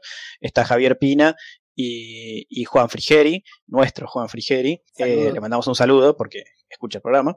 eh, que, que la rompió, la rompió y, y hacía, hacía tapas cuando ya no hacía la parte eh, interior de- de- del cómic. Eh, así que nombramos porque es el, es el fin de Capitana Marvel. Súper recomendable la, lectura de, de Carol eh, con, con de todo. Con cambios de, de status quo, con Carol haciendo magia con Doctor Strange, eh, Carol con los Kree, Carol con los Skrull, Carol con los Broad, con Rogue, con, con, todo lo que se pueden imaginar de que puede contar con una, una Capitana Marvel dentro del universo Marvel. Eh, bien cósmica la historia también, porque ya no, no tan para la Tierra, sino que tenía mucho material cósmico en las Sí, va, va, y viene. Hay arcos que son súper citadinos, tipo hay arcos de, de Carol y las, y las amigas eh, en, Nueva York, y hay arcos donde eh, es Carol con, con, los Kree en el espacio y, poderes cósmicos y binary y lo que sea. Eh, la verdad, arrancó, arrancó. Tuvo, tuvo 50 números muy, muy, interesantes. Bueno, y otro de los personajes que no siempre está en la vidriera, pero que siempre vale la pena leer, es Daredevil. Eh, otro, que no leí. Eh, otro que eh, pasa lo mismo con, con, Capitana Marvel. Este año fue el, año de los finales, porque hay muchas series que terminan, no abruptamente, sino por, porque corresponde que terminaran, porque hasta acá llegamos. terminó Sadarsky con, con Checheto, que también hicieron 50 números, una animalada, y uno de los grandes series. Qué bien pronuncia Tommy Sadarsky. Sí, es, es, Strasky es, es, un, es, uno de los complicados, el, buen chip, para, el, para nombrar el apellido, eh, que, que, terminó muy arriba. La verdad, eh, el, el, final es un final y no es un final, como, como pasa en, en Marvel. Eh, podría ser lo último que salía del personaje para, para siempre, pero sabemos que no es así. y casi que eh, deja la puerta abierta para el siguiente escritor y, rápido aparece Saladin Ahmed eh, con, Aaron Kuder, que son los nuevos encargados de, hacer el, eh, a, escribir a Matt. otro ganador de premios, igual que Sudarsky, Saladin Ahmed ha tenido, tienen varios premios, buen trabajo en algunas miniseries, en algunas maxiseries de 12 números, como la, de Black Ball y todo eso. Exactamente, sí, sí, tiene, tiene de todo, tiene mucho de, de, serie regular que escribió a Miles Morales. Eh, y, arrancó, arrancó entretenido. Eh, no, quiero contar mucho porque desvela un poco de cómo termina la de Sadarsky. Pero mm, los, que, los que estuvieron al, día o estuvieron leyendo la de Sadarsky termina muy a la manera de Sadarsky. Eh, y los que querían un cambio y algo distinto, eh, que suele pasar eso, ¿no? De, de alguien que no, no, cuente la misma, la misma tipo de historia. Eh, Saladin Ahmed entra con, con Aaron Kuder, que es absolutamente distinto a lo que hace Checheto. Aaron yo siento que Checheto está dibujando a Daredevil desde hace por lo menos 20 años. Sí, sí, sí, parece, parece una cosa así. El autor es el dibujante de Daredevil. Sí, Aaron sí, lo veo recontra distinto. Bueno, eh, acá se dio esta cosa de eh, sacando momentos donde Checheto, por obvias razones, no puede dibujar 50 números. No, existe artista que pueda dibujar 50 números corridos, porque, porque tiene que tener una vida además de dibujar cómics, y ya no la tienen los dibujantes de cómics. Eh, por más que haya muchos que se saquen fotitos, ¿viste? acá en el gimnasio, acá en el Caribe, bueno, no, esos, dibujan solo cinco números, chicos. Dibujan seis números y después tienen seis meses de vacaciones y después ven a dibujar seis números. Pero, pero acá Checheto eh, se queda tan, tan marcado en, en, Daredevil que te da esa sensación de que dibujó todo eso, todos esos 50 números los hizo él, em, y también porque creó un, un, sentido de pertenencia con, con el personaje. Eh, el, Matt barbudo eh, con, pelo un poco largo, dibujado por Chicheto, quedó, quedó, te diría, casi icónico del run de Sadarsky. Eh, y Kuder es todo lo contrario, hasta incluso te digo que Aaron Kuder estaba dibujando antes Avengers de, Aaron, una de las miniseries, y, y, se notaba que en el último tiempo, cuando termina el run de Aaron en Avengers y tiene que dibujar los números finales, no llegaba ni de casualidad por, por la cantidad de personajes que, que Aaron le, tenía que hacer dibujar y por el tiempo que tenía, eh, las páginas estaban muy eh, hechas a las apuradas. Y, estos tres números que salieron de, de Daredevil dibujados por Adam la descose mal, la descose mal. A Aaron le pasó lo mismo con los dos dibujantes que tiene, con Javier Garrón y con Aaron Kuder, que cuando salieron de Avengers, los dos dibujaron unas páginas que decís, ah, no, son unos animales. Eh, Aaron Kuder eh, tomando, tomando muchas referencias de, Miller y, compañía y ese estilo, eh, hasta en las tintas muy, muy parecidas a las de Klaus Jansson. y la verdad que está, está buenísimo. Y la historia recién arranca, recién arranca y nos muestra un Matt que está eh, como cura de una, de, una iglesia, de una iglesia y de un centro de, para jóvenes eh, huérfanos y, con problemas familiares, donde se refugian ahí, y, es el, padre Matt, eh, así que está, está interesante. Bueno, Daredevil no es de las personas que más me interesan a mí, así que vamos para otro, de cambio así de golpe, vamos con Doctor Strange. Eh, Doctor Strange, bueno, acá es el, el, gran caballito de batalla de Jed McKay, que, que, como veníamos hablando es el donde, donde continúa su ascenso, su ascenso dentro de la editorial. Eh, Jed McKay también tiene, tiene una características que parecen de eh, un escritor de otra época, porque, porque en cómo arma las historias y en los conceptos, y se nota que, que, que es muy del palo de, del cómic, no es, no es el, el, escritor, viste, de novela que viene a contar su historia y está muy cerradita y, se nota que tiene diálogos muy que los escribió pensando que era que iba a ser en prosa y no termina funcionando cuando, cuando hace el pasaje al cómic. Y, y, le pasó de todo a, Doctor Strange con, con Jed McKay. Se murió volvió eh, casi que se vuelve a morir. Eh, hicieron un, la muerte de Doctor Strange con, el método de venta clásico de la muerte de. Eh, y fue todo, fue toda una, una bromita, porque no era la muerte de Doctor Strange. Eh, es eh, otra de las cosas divertidas de, de Jed McKay cuando, cuando te quiere hacer creer que se muere un personaje y, está todo planeado para que al siguiente número donde vos pensaste que se murió eh, ya, esté, ya está planeado su regreso. O sea, no es, no es un cliché de que la típica, la Wolverine, viste, cuando se murió, que, que te dijeron, no, es la última vez que aparece. Claro. Sabemos que no, pero por lo menos que lo eh, guarden un par de años. Claro, acá no, acá directamente es un recurso la, la, muerte para contar otra historia. Eh, y toma, Clea toma mucho protagonismo dentro de la serie, que ya lo venía teniendo, pero se transforma en la, Doctor Strange eh, porque está casada, ¿no? Por eso tiene el apellido, eh, se transforma en la, Doctor Strange principal. Y, la verdad que es un serión. todo lo, que está haciendo McKay con, Doctor Strange es súper entretenido, con, con, villanos clásicos de Strange, con historias clásicas de Strange, con historias absolutamente nuevas.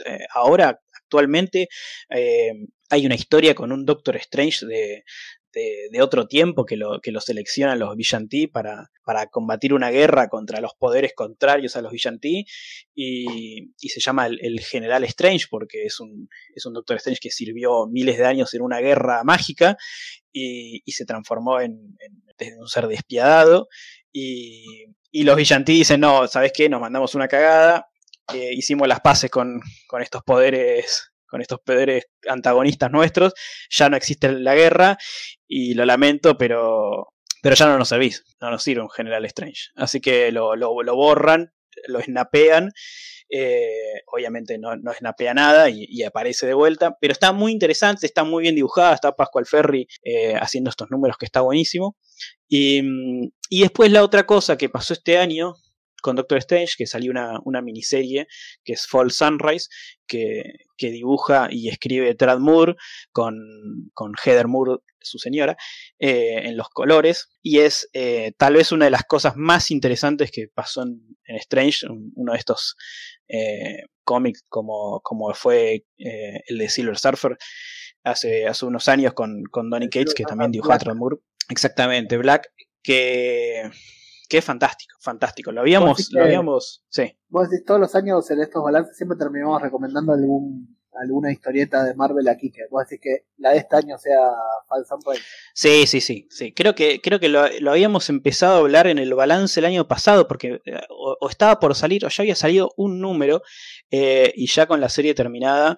Eh, para Kike y para cualquier dibujante. Cualquier dibujante historietista que le guste la onda de los superhéroes quiera ver dibujo experimental y todo eso, también te estoy hablando a vos, Pato. Eh, Quique, Pato, vayan por este tipo, por esta miniserie, ¿no? Eh, sí, ya, ya, ya con, con, con, Patricio Oliver ya, ya, he estado hablando de Fall Sunrise porque, porque es fantástico.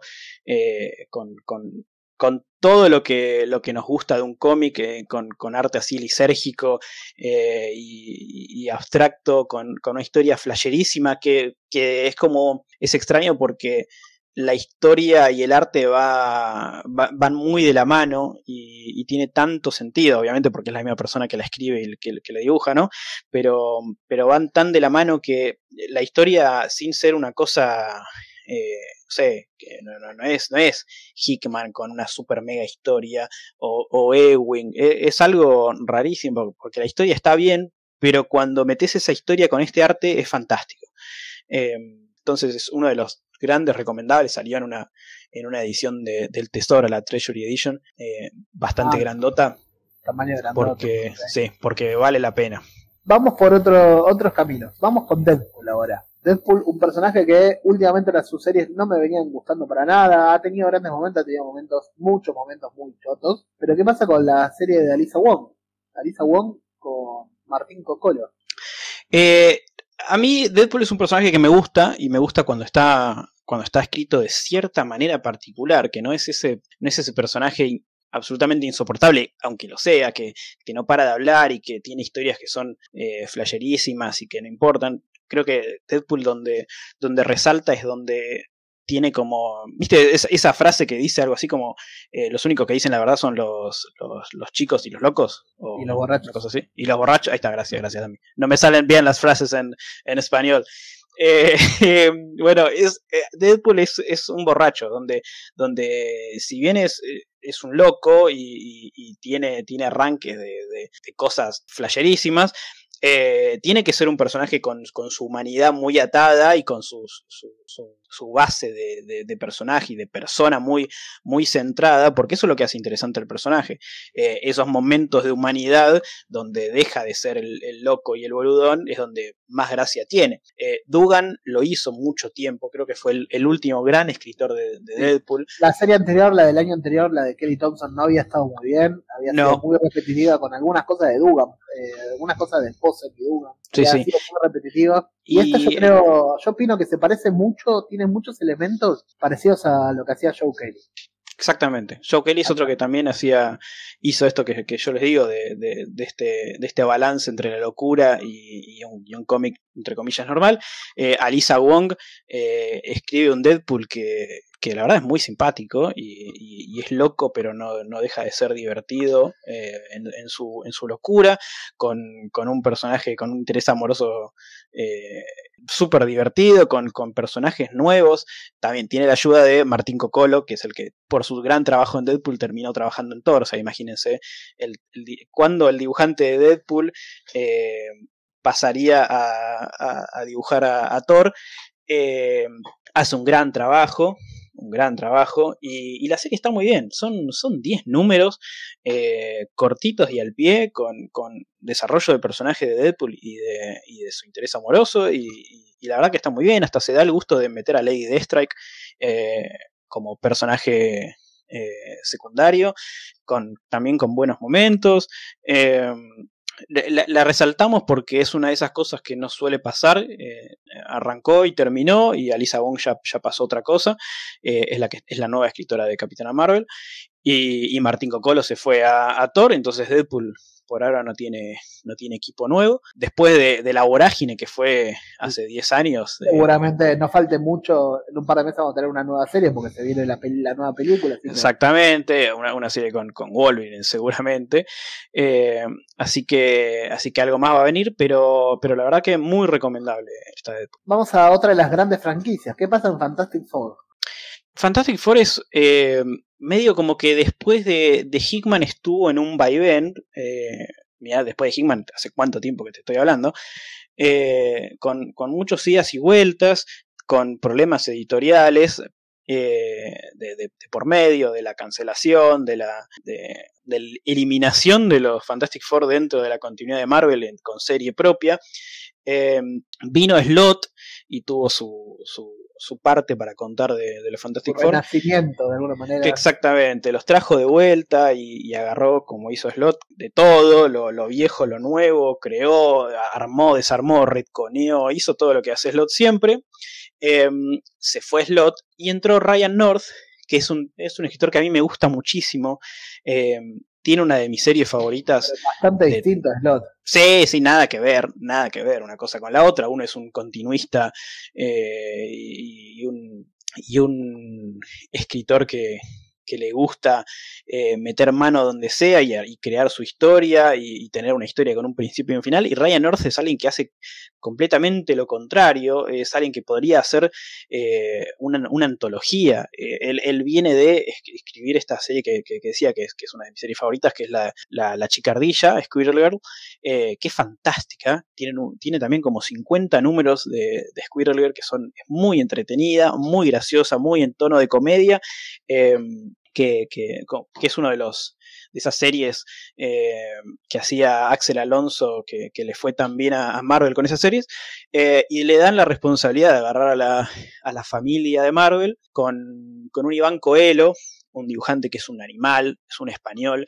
que tiene un, uno de estos, creo que es la mayor expresión del dibujante de cómics con, con estilo de manga, eh, porque vean, busquen lo que hace, es un, es un monstruo del movimiento y del dinamismo, eh, nada, nada clásico, lo que llamaríamos clásico dentro del, dibujo, em, que no da uno con el otro. O sea, les digo la verdad, cuando yo leí este grupo, dije Ryan North y Banco yo dije, ¿eh? Es como, es como agarrar a, no sé, a, Slot y bueno, no, porque justo Slot y Marcos Martin eh, la rompieron, pero es, es, agarrar al dibujante, al dibujante más moderno, más dinámico y darle un escritor tan clásico que no, no pega ni con bola. Y al principio me costó mucho la, la, serie esta regular porque no, no le enganchaba la onda. Me sigue sin gustar esta dupla.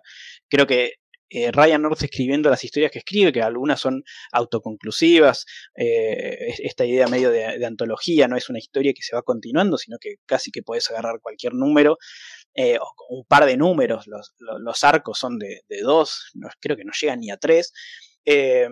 así muy, muy en estilo de, Kirby y, Stan, de, historias que terminan y que solo ocurren en un solo número, con aventuras de, los Fantastic Four, y, muy, muy al pie todo. Eh, y si bien si me sigue sin gustar la dupla, eh, es un gran cómic. Lo, termino disfrutando mucho.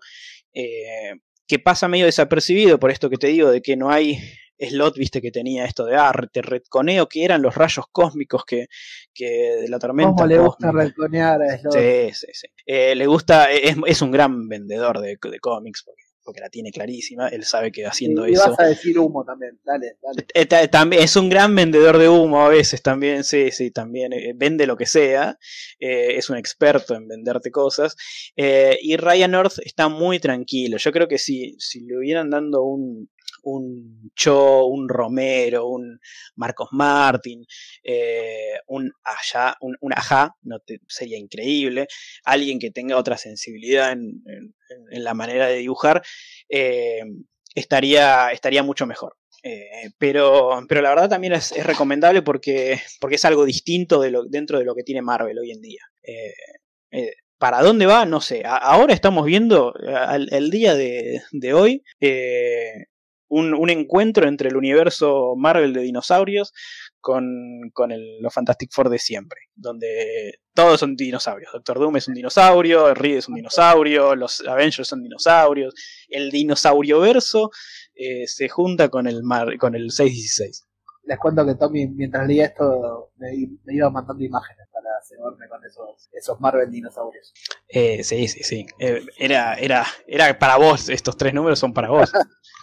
Bueno, hablando de cebamiento, cebamiento este año en Marvel tuvo cuatro letras, que fue GOTS. La serie que viene, vino tirándose como escenas post-créditos en un montón de otras revistas, ibas teniendo alguna paginita, algunas viñetas, y todos cuando arranque GOTS, ¿qué carajo, de qué carajo se trata GOTS? Que era uno de los grandes anuncios, el trabajo entre Hickman y Valeria Skitty, que venía hace rato el anuncio, ¿no? Eh, la, gran pregunta de con Hickman era, bueno, cuando se fue los X-Men, ¿y ahora qué? O sea, ¿qué, va a agarrarse? Se empezó acá sí de vuelta a vender humo, eh, eh, con el gran anuncio en, la Comic Con de Nueva York, que no, que era una especie de saga eh, con Sandman, tirando la vara lo más alto posible. O sea, si, si había alguna comparación que, que, que, hicieron. el Sandman de Marvel, decía. El Sandman de Marvel, con un poquito de saga, no, sí, sí, tirando para arriba. Em, y finalmente llegó Bots. creo que desde Shield, desde la serie que hizo Shield Hickman, eh, no había una historia original propia de él, con, personajes de cero inventados por él, o con caracterizaciones de cero de él, eh, desde ese momento. Y acá, y acá lo hace. Eh, esto es algo que me parece que tranquilamente podría haber salido en Image, eh, sacando los, las referencias al, mundo Marvel, ¿no? Pero. Yo no sé si estoy de acuerdo. Me parece que algo, algo así funciona en la cosmogonía de Marvel. Sí, sí, también, sí, me refería a esto de Image de eh, personajes de cero, con historias de cero, que, con un, cambio de, nombres y de vuelta, eh, tranquilamente sale en Image y, la levanta en pala.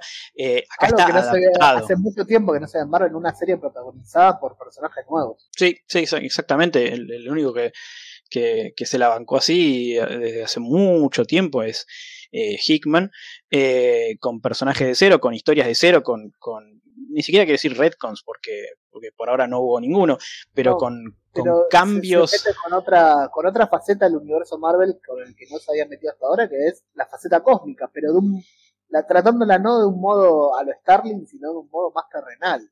por ahora va muy poco todavía. arranca, arranca en primera, no es que de, de repente, como hace Aaron, de repente te choca un celestial con la Tierra y te habla de los primeros Avengers.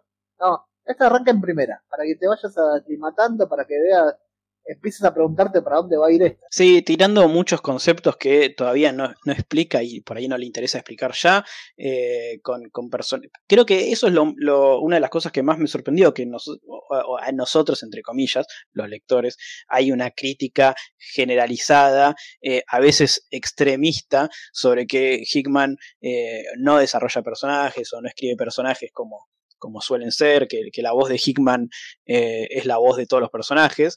Eh, y, acá, y acá hace algo muy distinto de lo que suele hacer, que es eh, no solo crear personajes de cero, sino la historia está centrada en los personajes y no en lo que ocurre, no en lo que pasa. ¿no? se toma el tiempo de... Lo, que la gente, lo que la gente dice de Exactamente, tipo, se toma el tiempo en el primer número de que no sea algo que, que te dé manija para leer toda la serie, sino de, bueno, mira, estos son los personajes, estos son un par de conceptos, eh, y desde acá arrancamos para adelante, ¿no? No, no, no, como decías vos, no es que cae un celestial y, ah, bueno, y tenemos que hacer esto, esto y esto, y ya empieza full inicio.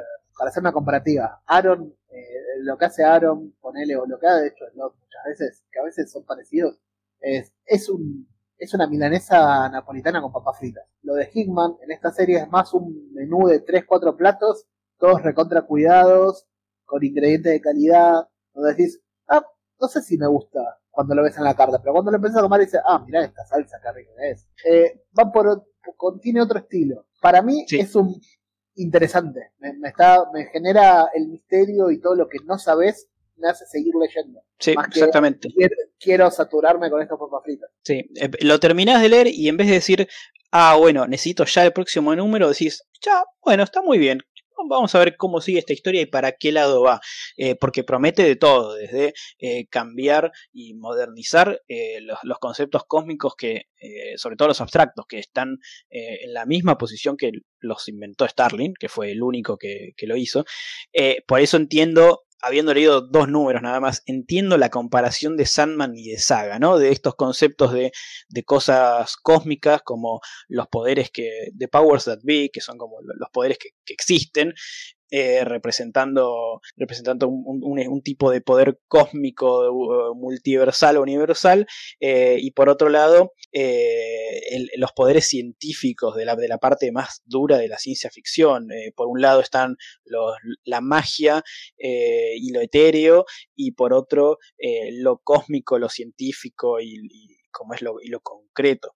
Eh, entonces ahí entiendo la comparación con Sandman, es, muy correcta, no con eh, la, masividad y la enormidad de, la obra, em, pero sí con estas ideas y lo de Saga también es muy obvio porque hay una historia de amor o una historia de, dos personajes, eh, uno de un lado y otro del otro de la, de la moneda, eh, con un amor imposible. La historia, lo, que hace avanzar la historia. Exactamente, los, personajes principales de, la serie e, y encima, no me quiero olvidar, con de vuelta Valerio Skitty, eh, que, la rompió toda en, en Axe y en Judgment Day, eh, y que desde ese momento dejó de, de, trabajar regularmente en Marvel para ahogarse en estos números de bots. Que, eh, lo que, tiene también Valerio Skitty es como hoy día puede considerarse la marca eh, autoral, la marca creativa de Marvel, al que todos eh, están intentando copiar de alguna manera, que le marca el rumbo como fue en otras épocas, como habrá sido Romita en otras épocas, como habrá sido Romita Junior, como habrá sido Jim Collan, no sé, que van pasando hacia dónde apuntar en cada década. Bueno, creo que en estos años está haciendo, en este año en particular es Valeria Kitty. Sí, eh, en un momento Pepito Larraz era, eh, era un poco eso, era el, máximo exponente de arte de Marvel, era Pepito Larraz, eh, como, como Pepito Larraz descansó y se fue con, con Mark Millar a, a Image a hacer el, universo de, Mark Millar, creo que el que tomó la posta es, es Valerio y es el, y, se nota en las páginas que, que es un, un artista que es monstruoso, porque son, son increíbles, la verdad, las, páginas. Eh, no, tanto en un estilo tan propio, sino en, cómo, en cómo arma la, puesta de página y cómo dibuja los personajes con, con, otra sensibilidad. Hay veces que, que no, busca el, realismo puro y, y, lo, concreto de los dibujos, sino que se deja llevar un poco por lo que, por lo que pide la página, lo que pide la historia. Eh, entonces tenés páginas súper detalladas, donde tienen que ser súper detalladas, y otras donde son más abstractas, donde, donde sirve algo más abstracto. Eh, y encima, el broche de oro es Marte Gracia, que es, mira, lo que te digo, yo creo que es el, artista más influyente de Marvel hoy en día, es Marte Gracia. La, diferencia entre un cómic de, de 7, 8, de 6, 7 puntos y de 10 es Marte Gracia. ya lo em, venías tirando en el balance el año pasado. Eso también, ¿eh? Sí, sí, sí. E, este año, eh, una de las cosas que, Marvel, la verdad que, mejoró y que en, en, cierto, en cierta categoría de cómic, ¿no? Eh, esto de los de mitad de tabla para arriba, eh, los coloristas están muy, muy bien. Está Valenza que, la está rompiendo, está Marte Gracia, está Curiel. se nota un poco más de, de, interés por, por, este ala que es súper importante del cómic. Eh, y Marte Gracia es el exponente clave, que, cualquier cómic que toca él y que colorea él eh, resalta, e incluso muchas veces es lo que mantiene eh, la estructura de, una misma historia. En, los X-Men de, Dugan, con distintos dibujantes, a veces era, en, un principio era Pepito Larraz, en otro era Cefe Vila, entraba Casara también de vez en cuando para, para dar una mano. la constante era, era Marte Gracia. Y, cuando ves un número tras del otro, con los mismos colores, con el mismo estilo de color, hace que sea una serie que se sienta que está armada de esa manera y que está pensada para que bueno, listo, acá hay otro dibujante, pero, pero no desentona absolutamente. Eh, entonces, es clave. Bueno, pasamos ahora, ¿qué me puedes contar del lugar verde, los Hulks? Tenemos la serie de Increíble Hulk y la serie de She-Hulk. Eh, la parte de Hulk venía, como, como hablábamos antes, con, pasó con, con, Venom, acéfala, porque eh, Donny Cates era el que estaba escribiendo y, no, pudo, no pudo continuar y Ryan Only tuvo que tener la responsabilidad de terminar la historia.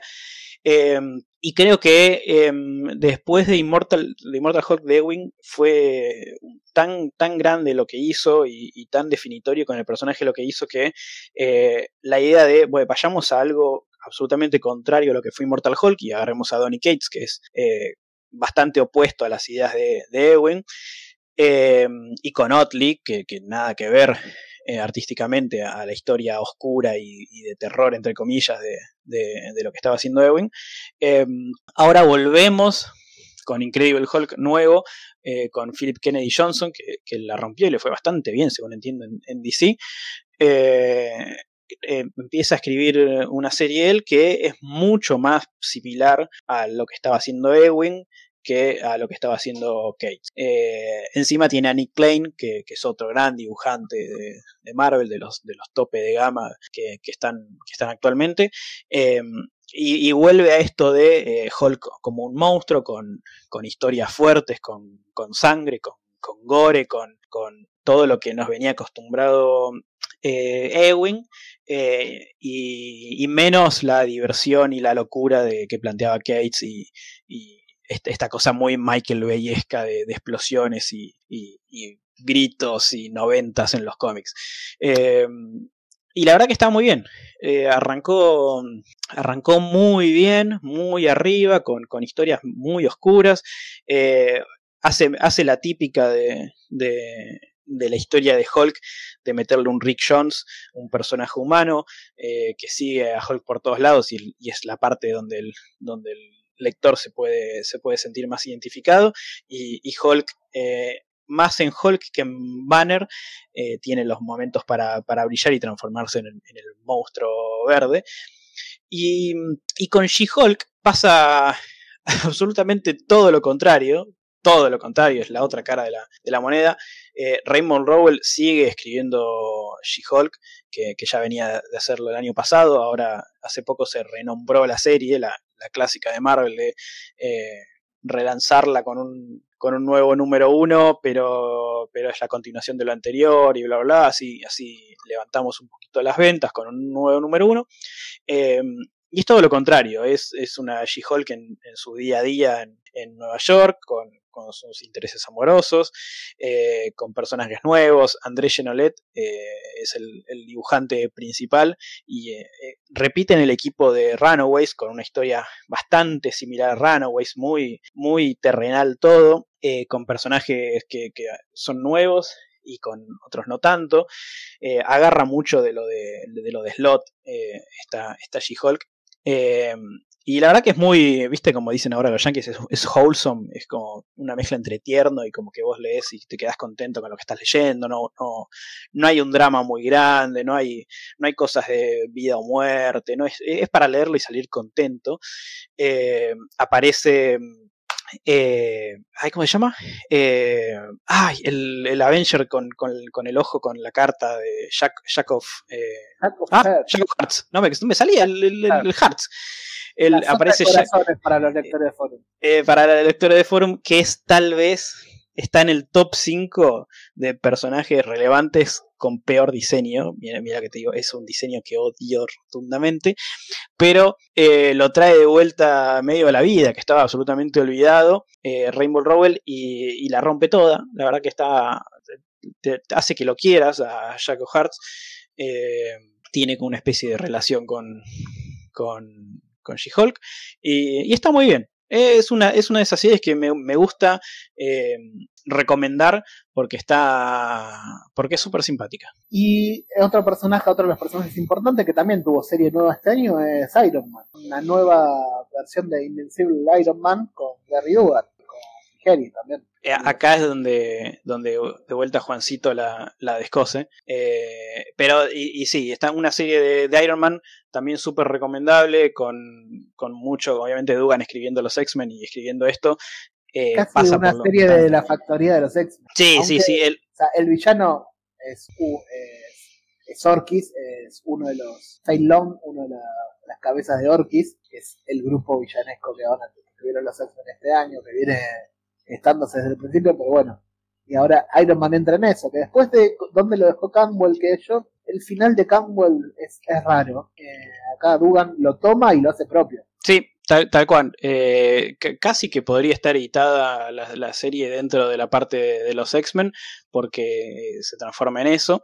Y, y Dugan está muy bien. El hace de taquito también, porque a Tony lo escribe, lo escribe sin mucho sobresalto. No, es una serie más de eventos del personaje que de, desarrollo del personaje. No, no, es tan introspectiva como lo que estaba haciendo un poco Candwell. Eh, así que se deja leer súper fácil.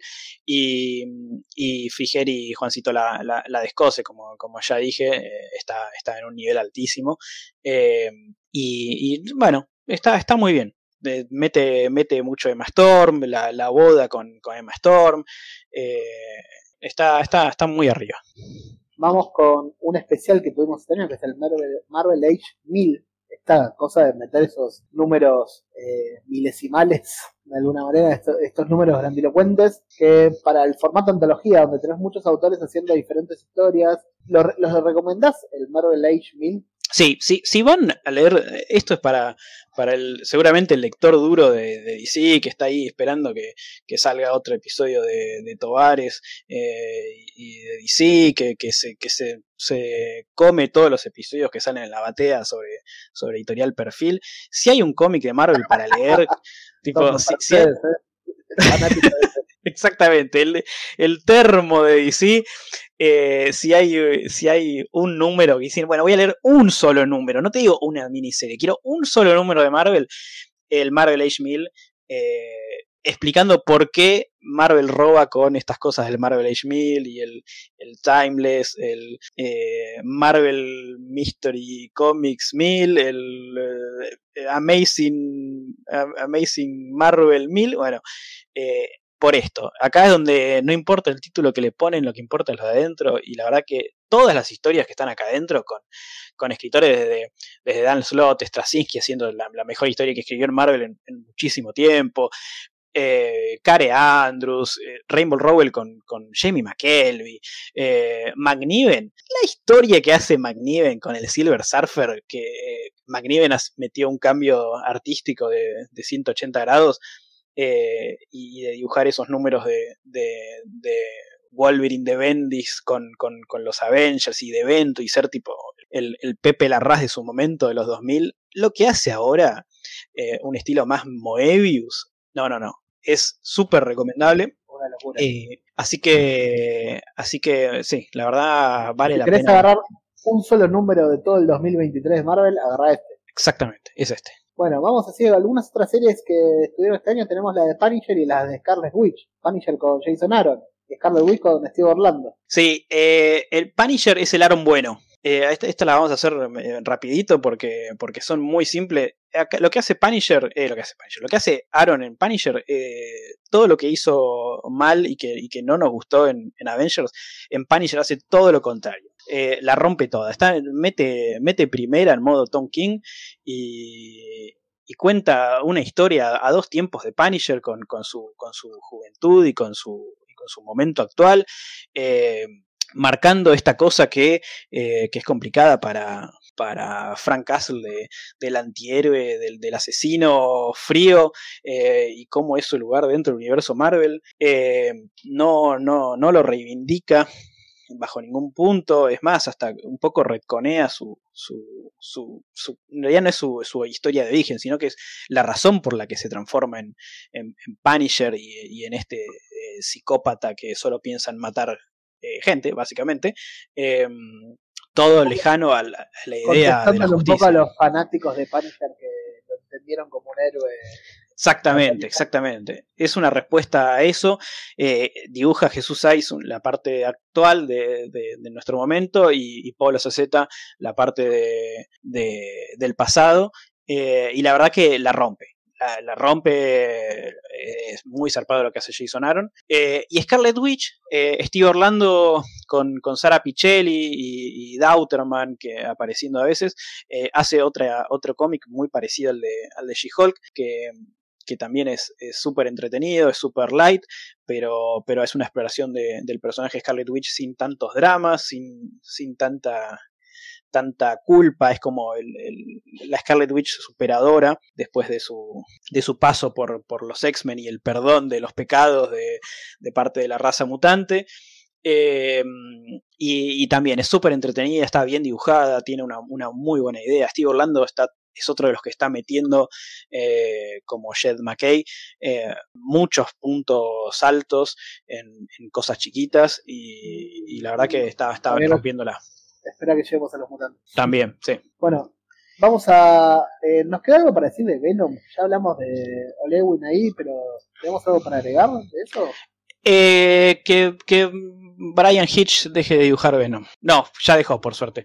Pero, eh, no, no. Eh, Venom arrancó este año con, con Ram, Ram 5, Ram B. Eh, Ram B, Ram B, eh, y, pasó por todo. Empezó Ram B y, y Ewing escribiendo los dos, y, y ahora pasó Torun Grombeck eh, se llama así, eh, que también está, está ascendiendo en Marvel. Sí, viene, sí, viene a escribir a Jane Foster. que viene a escribir a Jane Foster, que, fue la que reemplazó a Cates con, Thor, eh, que, también es, muy interesante la visión que tiene, y mm, con, bastante arte interesante, salvo Brian Hitch, que es el que dije que no me gusta cómo está dibujando esto, eh, con Cafú y, Sergio Davil, que, están muy bien, y, también es Venom es... Eh, los que no les gustaba lo de Donny Cates porque era demasiado eh, explosivo todo y, muy, muy para arriba, muy, muy noventosa la cosa. Esto es todo lo contrario, es más, tiene de todo, tiene ciencia ficción, tiene parte más de más de terror y de la historia clásica de Venom. está, está recomendable también Venom, sobre todo porque escribe Edwin. Ya está durando demasiado el chiste de Venom, ¿no? Habría que darle descanso. no, Damián, alejate, alejate de mis cómics, déjame ver un tranquilo. Bueno, ya que te gustó tanto Brian Hitch y eh, Donny Cates dejando series, vamos a eh, quizás uno de los sucesos más cercanos a este fin de año que fue Ultimate Invasion, la vuelta del universo Ultimate, la falsa vuelta de alguna manera. Sí, es verdad, es como la, la vuelta y no la no vuelta del universo Ultimate. Eh, cuando alguien pensó que íbamos a volver a ver el, universo Ultimate clásico que conocimos allá desde los 2000 y pico en adelante, eh, con, esos personajes o, con esos personajes eh, sin, sin ultimátum de por medio, saludos a mi querido Loeb, por favor no vuelvas nunca también, alejate de mi universo Ultimate.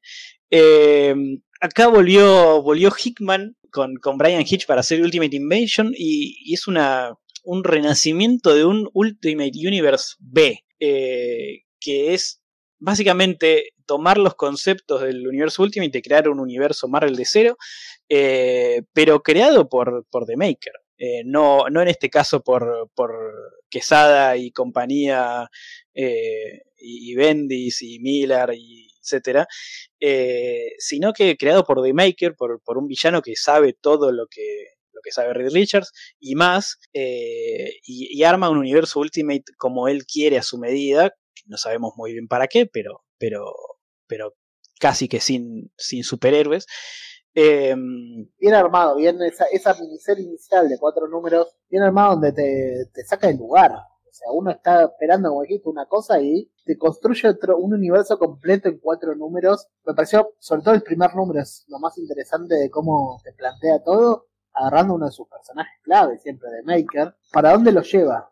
Eh, eh, me resultó realmente sorprendente esta serie. Sí, no, era nada de lo que esperábamos y el universo Ultimate que, se nos viene con, con Spider-Man, con, Black Panther y con los X-Men, me parece que va a buscar la, sorpresa y no ser lo que estábamos esperando del universo Ultimate. Creo que se eh, parece mucho más a ese universo Ultimate post Ultimatum, el que, donde, lo, donde lo agarra verdaderamente Hickman. Sí al Ultimate de los 2000, el Ultimate de Bendy. Exactamente. Sí, sí, sí. nada que ver al, al a, contar esas historias de una manera más moderna, sino que eh, va por otro lado la historia. Es contar historias nuevas con, con estos personajes en, unas situaciones y en, contextos completamente distintos. Eh, el, más, el más clave eh, creo que es Spider-Man, con, con un Peter Parker que en vez de ser mordido por, por la araña a los, a los 15, 16, porque The Maker evita que esto pase, es el, el, actor que, que, cuando Peter se estaba acercando a, donde lo pica la araña, él lo, lo corre, eh, y a Peter lo termina picando la araña en, en, los largos 30, largos 30. Eh, entonces es un Peter Parker que, que, que, ya tiene toda la responsabilidad y ahora descubre el poder eh, y tiene, ya está casado, ya tiene hijos, eh, está en un, punto de su vida absolutamente distinto al que conocemos. Eh, y, es muy raro porque va completamente como lo era el universo Ultimate original. Acá está la, relación concreta. va tras mano de lo que están contando en el universo Marvel 616 o lo que conocemos del universo Marvel 616. Así que es una, es una apuesta muy interesante de, con el universo Ultimate que, se da la chance para contar historias absolutamente nuevas y, distintas eh, con personajes que conocemos de manera distinta también. Así que eh, salió Ultimate Invasion. Como un, panorama de todo este universo, sobre todo de la parte de lo que van a hacer los Avengers, ¿no? Sí, sí, los, los, los Ultimates, no, no Avengers. Eh, sale el Ultimate Universe, que es un, es un one shot donde eh, es, el, es el punto de partida eh, de todo esto, donde, donde Reed Richards y Tony Stark son como los, los líderes que, que se encargan de, bueno, a ver, cómo es que arreglamos las cagadas que se hizo de Maker o lo que nosotros creemos que son cagadas, porque lo que el Maker hace es eliminar el origen de superhéroes de la gran mayoría de los héroes que, conocemos eh, y crear un, una especie de... Sí, un universo su medida y con unos, una especie como de Illuminati mundial, donde, donde hay representantes de todo el mundo, de, los grandes poderes, eh, y, arman una sociedad en base a lo que The Maker dice eh, y lo que cree que es mejor, que claramente es que no haya superhéroes en el universo o en la Tierra. eh, para dónde puede ir esto. Van a arrancar, bueno, ahora mismo, en breve están por arrancar las series de los Ultimates. Vamos a tener, vamos a tener un Ultimate Black Panther, vamos a tener un Ultimate Spider-Man escrito por el propio Hickman. ¿Qué, ¿Cuál me estoy olvidando otra? Una cuarta. La de los X-Men eh, con Peach Momoko. esa es la que menos me llama, pero viendo algunos adelantos, Tommy me está tirando. Eh, puede, puede ser interesante tiene una onda Junjito eh, que, cualquier lector de Ibrea o comprador de Ibrea le gustaría, me parece. Imagínate los X-Men escritos por Junjito. Exactamente, algo, algo, algo así. Y bueno, este paseo enorme, también este año tuvimos una vuelta a los orígenes, de alguna manera. Hay un montón de series dedicadas a lo que decimos para los viejos, ¿no? Hay un montón de series, eh, miniseries, series cortitas o números especiales con los autores más clásicos, sobre todo autores de los 80 y acá para los viejos. Eh, acá recuerdo a Pato Oliver que me recomendó mucho el especial de Magneto por The Mateis y Top Now. ¿Vos tenés alguno para recomendar de estos? Eh, me gustó, me gustó mucho eh, Spider-Man The Lost Hunt de, The Mateis, continuando la, última cacería de, de Craven, pero, pero haciendo la cacería perdida, porque se, siente como un cómic que salió en esa época y lo encontraron ahora. Eh, y creo que la gran, eh, otra de las gran, no sé si redescubrimiento es eh, vuelve Louis Simonson con Bernard Chang para hacer Jean Grey, que, es, como uno de los, los únicos de, estos de estos unitarios, de estas miniseries que salieron viejas. Series cortitas de no más de cinco números, repito, no más de cinco números con autores clásicos, dedicada narrando historias que pasan en momentos eh, clásicos de cada personaje, de cada serie. Claro. Eh, está ambientado en la época de, del del X-Men, del Uncanny X-Men 200, por ahí. Exactamente, con, Magneto como, como líder de la, de la escuela.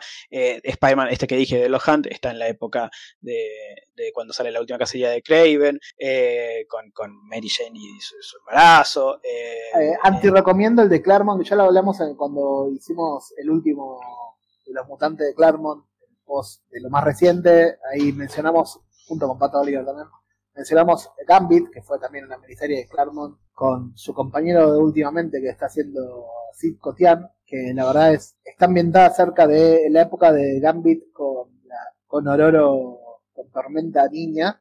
Y no, la verdad es mi anti-recomendación.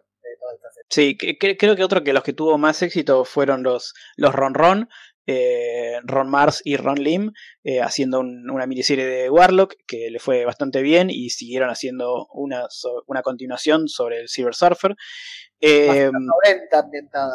Claro, bien noventoso con Ron Lim eh, dibujando idéntico de cuando dibujaba en los 90 más, más, grande nada más, pero hay de todo, está Peter David, está Anno Chenti haciendo Capitana Marvel, el de Paul Levitz con Alan Davis haciendo los, los Avengers, A War Across Time se llama la, serie. En lo de Milligan con Mike Goldberg retomando su Ecstatics, es como excelente. Sí, sí, sí, Claremont y La Roca haciendo los Extreme X-Men con publicidad de los 90.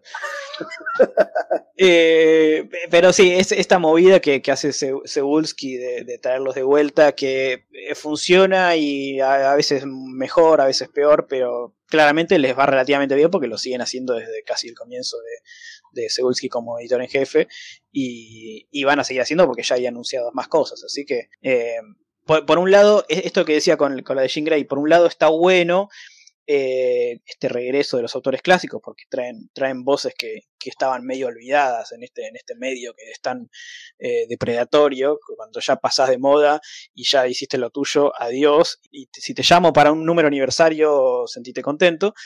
Em, lo malo que creo que es, hay un gran problema es que la gran mayoría de estas series están eh, al estar ambientadas en el pasado, creo que pierden un poco de relevancia em, y quedan, y, el marco a lo que les dan para escribir es bastante chico, y hay muchos que, sobre todo los que están más vigentes, como, como Peter David, de Matei, que, que, están muy bien, Louis Simonson también, que podrían tranquilamente escribir algo eh, en, en, el momento actual de los personajes, y, es justo Louis Simonson con Jean Grey la que le dan la chance y escribe cinco números que son eh, eh, entre comillas, no quiero que me vienes mal, pero, pero son canon con lo que estamos viendo del, de Cracoa.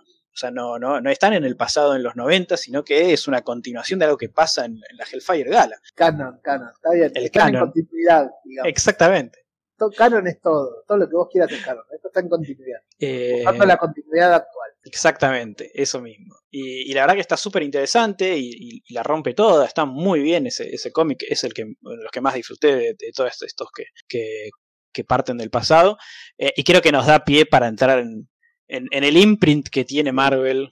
Si nos juntamos ahora dos tenemos que hablar de, tenemos que hablar de mutantes, no, no podemos evitarlo, y por eso lo estamos dejando para el final. Eh, este año fue un año totalmente caótico y revoltoso para los mutantes de Krakoa. Eh, si quieren, vayan a escuchar con Tommy a principios de este año, si no me equivoco, hicimos un especial sobre los mutantes de Krakoa para que vean cuál es nuestra opinión en aquel momento, cuando muchas de estas cosas estaban empezando. Sí, acá, acá es, una animalada, eh, e, es una de las, de las partes más altas de, Marvel y de más importancia, de más relevancia dentro de la editorial, es la que... Eh, consecuente no permite que haya otras series de otro tipo en Marvel, eh, casi que, es, un, es, el, es el pago por, por, porque le vaya tan bien a los X-Men es que, bueno, hay un montón de otras series que en su momento salían que ahora no pueden salir porque ese, ese presupuesto está para bastante. Eh, en este año solo sacaron 21 títulos, o sea, 21 títulos constantes. Es, muchos, muchos cómics entre, entre series regulares, miniseries, one shots. Evento, local. Evento, la gala. Al principio de este bloque hablábamos de lo ordenado que se puso Spider-Man. Acá estamos en el otro extremo. Es muy difícil de seguir, de continuar, porque estuvo muy desordenado la, la parte editorial de los Sí, acá es donde necesitas un, un ring order, pero, pero es, es ultra necesario, eh, donde se nota que eh, tal vez el, pedido de, más cosas mutantes, porque, porque todo lo que tiene una X arriba vende y vende bien, entonces por ahí el pedido se, pasa al otro lado, ya es demasiado extremo la cantidad de cosas que, que, sacan. Eh, lo que tiene de bueno es que las series regulares y las series que son la, columna vertebral de, la historia de los mutantes, siguen en buen nivel, entonces no desentona y, son las que salvan. Las series regulares serían principalmente tres, que es X-Men de Dugan, que continúa, eh, X-Men Red de Olewin, que ya lo hemos mencionado de Olewin, y Immortal, X-Men, serían las regulares, regulares, ¿no? De alguna manera. Sí, son las, las, las regulares que cuentan la historia principal de, los X-Men. Si vos querés saber qué está pasando con los mutantes, tenés que leer esas tres, sí o sí. Eh, después todo lo demás lo puedes dejar. Son las que tienen que ver más, bueno, el crossover inicial, la, saga, el crossover que hablábamos de Axe, son las que más participan, y después son las que también van a desencajar en los otros dos puntos. Acá yo los voy a tratar de ordenar un poco. Tuvimos dos puntos de quiebre narrativo en los X-Men de este año.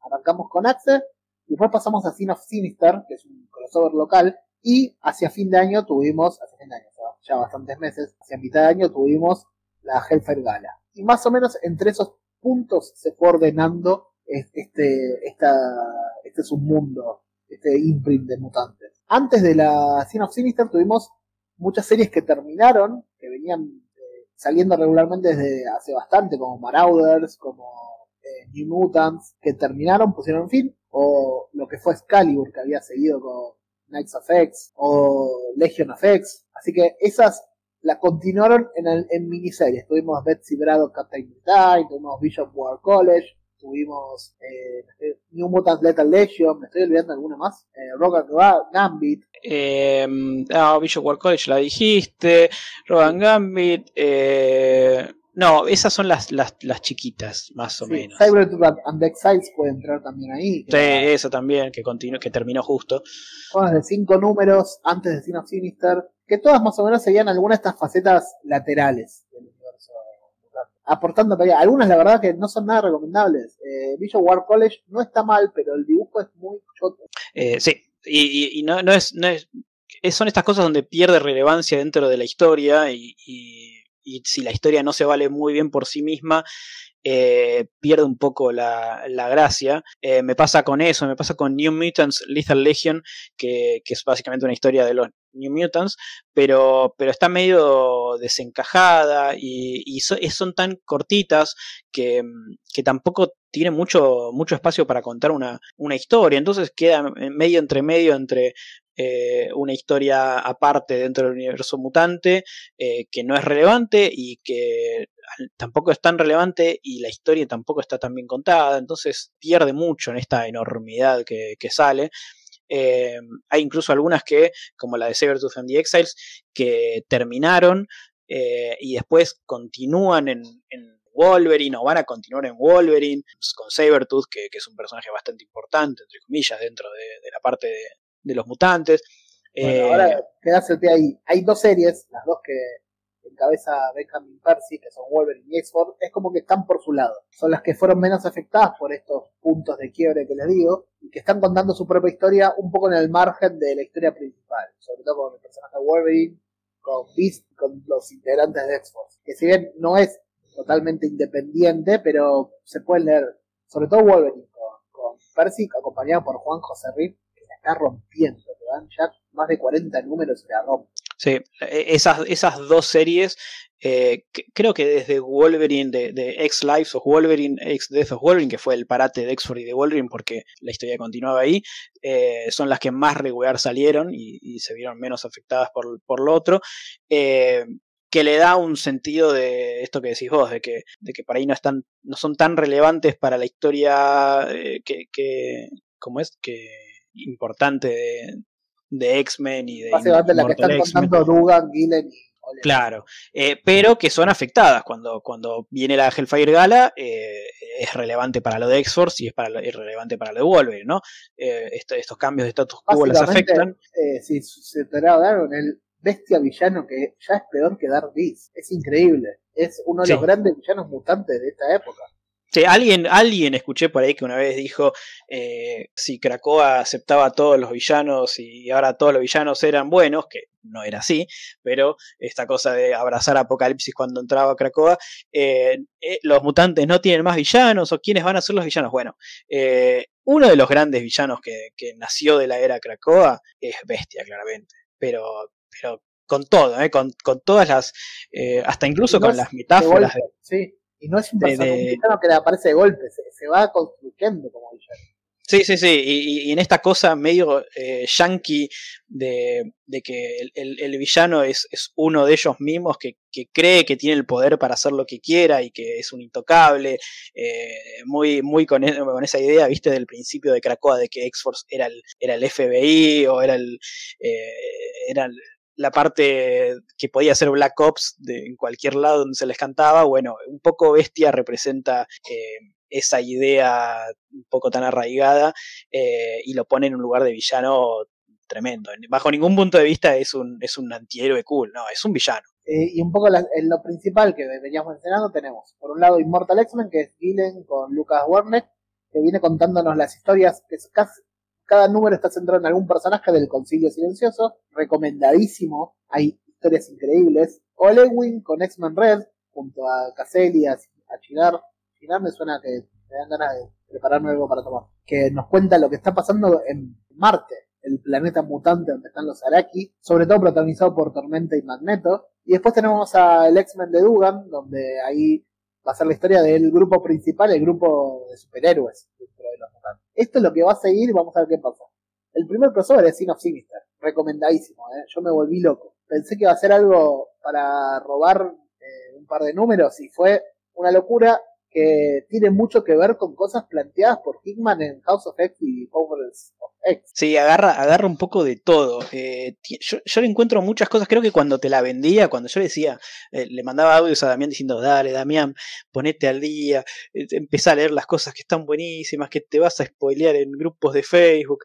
yo le decía, Sins of Sinister me da la sensación de que es una Age of Apocalypse, pero, pero moderna, en estas cosas de, con, con con ciencias cósmicas, con, con, el, futuro y, una historia en tres tiempos distintos, con, con tres escritores que están eh, eh, contando su historia en, en cada, cada, número con, como, como Hickman hacía, ¿viste? 40 años, 10 años, 100 años, 1000 años en el futuro.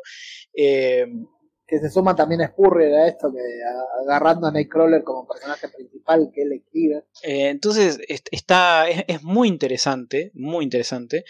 Eh, y, está, está buenísimo el, futuro que, plantea y, las cosas que pasan, y termina siendo relevante con, con Sinister como eh, una especie de, villano y, acompaña muy bien esto que decía Dami de los conceptos que, se saca de la galera Hickman eh, y que estaba medio perdido de bueno y dónde continuaba uno pensaba, uno pensaba que eran anotaciones en sus ¿cómo se llama? en sus gráficos en sus páginas de diseño esas páginas de anotaciones que están intercaladas en los números que pensaban que era solo para rellenar no acá está iba apuntando a este tipo de historias bueno, el, momento en el gráfico, que no sé si te acordás de, eh, de todas las cosas que pasan en las líneas de tiempo, que siempre decían, bueno, eh, Sinister eventualmente nos traiciona, se pone a hacer las quimeras y nos traiciona, eh, por eso que decía Moira que había que tenerlo cortito. bueno, este es el momento donde Sinister nos traiciona y donde pasa lo que Hickman ya había dicho que pasaba en otras líneas alternativas, de, las, en otras vidas de Moira. Para el personaje de Moira es súper relevante todo esto. Para el personaje de Moira como villano, que ya venimos viendo desde, eh, desde Inferno. Y para el personaje de Sinister. El personaje de Sinister, que si te gustó el personaje de Sinister, la serie de los 90, si te gustó cuando lo escribía Claremont, acá es el paso adelante del personaje de Sinister. Eh, Gillen eh, le encanta escribir a, Mr. Sinister y, creo que es uno de los que mejor lo escribe en esa mezcla de eh, esos toques teatrales de villano clásico y, de seductor, de que, le importa mucho su imagen y egocentrista y, que, está loco también, pero que también es un genio y es un genio loco que lo sabe. Así que es, cada vez que lo agarra Gillen a Sinister es muy interesante, es muy divertido para, para, para, leerlo. Y la reformulación que la verdad es, es una locura. A mí me, encantó, me volvió loco. Post Sin of Sinister, que es un crossover que termina, que es bastante breve. Son, son tres números, son cuatro series de tres números cada una, con un, número de entrada, un número de salida, una especie de alfa y un omega. Tenemos una eh, vuelta a Krakoa, que van a aparecer cuatro especiales, que es todos apuntando a, hacia Fall of X, que va a ser el próximo landscape, el próximo escenario para los mutantes, del que no sabemos nada para este momento. O sea, estoy hablando en pasado, me estoy ubicando en, mayo, abril de 2023. No sabíamos nada, pero sabíamos que se iba a llamar Fall of X. Y tenemos cuatro especiales. Eh, uno dedicado por Gillen, dedicado a los Sinister, uno dedicado a eh, los qué estaba pasando con Apocalipsis, que no lo veíamos desde, desde eh, Exos Swords, eh, que el primer crossover de la época de Hitman, qué está pasando con los propios X-Men, y nos van planteando un par de cositas en todas las series hasta lo que fue la Hellfire Gala. ¿Querés decirme algo de la Hellfire Gala, Tommy? Eh, qué triste nos sentimos. La Hellfire Gala nos dio vuelta. Eh, es otro de estos, creo que es uno, uno de los éxitos de, de Jordan White como, como editor en jefe, editor en jefe, como editor principal o senior editor, como le dicen, en, en la parte de los mutantes, porque, porque es, un, es un número de, de 30, 40 páginas que todas las páginas están buenísimas, donde todo lo que pasa está, está, buenísimo. Sí, y todo lo que cuentan eh, todos estos años que... Eh, sí, no, no, hay relleno, y sino que todo tiene que ver con lo que nos venían contando, todo lo que no sabíamos a qué, a, dónde iba a terminar. Eh, es, un, es, una, es tanto un cambio de status quo como de desarrollo de los personajes. Eh, es un punto de partida para el nuevo status quo de, los mutantes. está dibujado de manera fantástica por, por monstruos que vuelven. Eh, desde Pepe la Raza hasta Dauterman, está nuestro Luciano Vecchio también rompiéndola. Eh, Algunos diseños Pato Oliver que hay que se colaron. Por lo que Exactamente. Eh, hay, hay de todo y lo que nos venían acostumbrando como bueno, la Hellfire Gala es ese momento de festejo donde presentan al nuevo equipo de X-Men, donde se hace la votación, donde en, en Twitter o, o, como se llama ahora X, votando, votando a ver quién es el nuevo mutante que va, que va a estar dentro de los, de los X-Men eh, y nos dejan, la verdad que culo para arriba. Porque... Es, para leerlo, no podemos, no hay que contar más nada, es vayan y leanlo. Es algo que no hubiera funcionado si pasaba de hace dos años. esto solo tiene sentido siendo la tercera Hellfire Solo tiene el impacto que tiene de esa manera. Es, yo lo vengo diciendo por todos lados, lo vengo diciendo Tommy. Para mí, a nivel narrativo y cómo está contado en esos 30, en esas 30 páginas, es al estilo de eh, los mejores capítulos de Game of Thrones. La boda roja, bueno, tiene ese nivel de narración. Va, va bien por ese lado tiene mucha construcción previa, pero lo que se narra en esas 30 páginas está espectacularmente narrado. y es el punto de partida para Fall of X, para esta eh, la, caída de, X, eh, haciendo un juego de palabras con Fall, con, con la época de, primavera y compañía, eh, perdón, de otoño y compañía, primavera del nuestro, y es lo que marca el, inicio de la nueva parte de, de, los mutantes, ¿no? Exacto, el final de la era Krakoa está anunciado, sabemos que va a ocurrir durante 2024, pero este paso Fall X es, a mí me, si, si me podría haber alejado un poco esta cantidad de series, esta, esta incertidumbre editorial de cuántas series, por dónde, bueno, este número es el que me hizo, bueno, quiero ponerme al día con todo esto, otra vez, que literalmente pasó eso, cuando Tommy me dice, lee ese número y me convence sin decirme nada, me dice, tenés que leer este número, bueno, al que dejó, dejó Cracoa, vaya a leer ese número. Se va a tentar a leer todo lo anterior y todo lo que viene. No digo leer las 700 series, leer los 21 títulos, sino leer de qué se trata todo. y acá, acá agrego, eh, con, esto del final, crónica de un final anunciado, eh, ya sabemos que, la época de Krakoa termina, eh, con el advenimiento de los mutantes en el MCU se viene el final de Krakoa. Vamos a ver. que no deja de ser interesante cómo va a ser ese final, porque es algo que estamos esperando desde los primeros números. ¿Cómo van a eh, volver a las bases, porque todos pensamos que se va a volver a lo tradicional, cuando después de cuatro años esto ya no queda nada tradicional, ¿eh? es un cambio completo y cómo se va a volver. Sí, si se vuelve.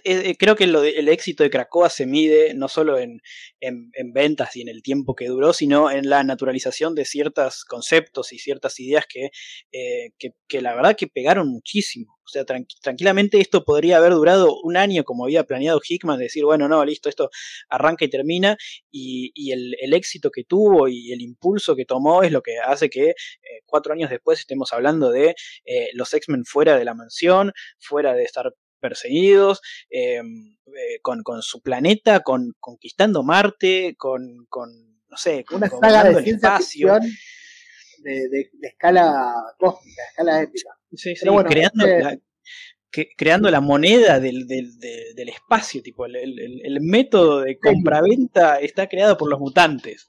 Sí, que también respondiendo a otra historia de Lewin, eso, qué pasa, el colapso económico cósmico que produjo, produjo la caída de los imperios Kree, Krul, eh, que nos lleva a necesitar una moneda y aparece el misterio. Eh, bueno, esta, la jefa de Gala lo que dio lugar es que se abrían varias series nuevas que sabemos que van a tener un carácter un poco efímero, no sé cuántas van a continuar mucho más allá del año que viene, pero tenemos, si bien las series principales continúan, X-Men, X-Men Red, Mortal X-Men continuaron, eh, bueno, X-4 y Wolverine también, tenemos otras que se abren, tenemos Uncanny Avengers, eh, sí, Uncanny Avengers con Gary Dugan y Javier Garrón, tenemos Children of the Bolt, como una de las series nuevas que se abre, tenemos, estoy olvidando, Dark X-Men como serie nueva que se abre, eh, Uncanny Spider-Man de Cy Spurrier, tenemos, bueno, la de Jean Grey que ya mencionamos, la serie de Astonishing X, eh, también hay, hay varias. ¿Cuál es recomendás de estas, Tommy?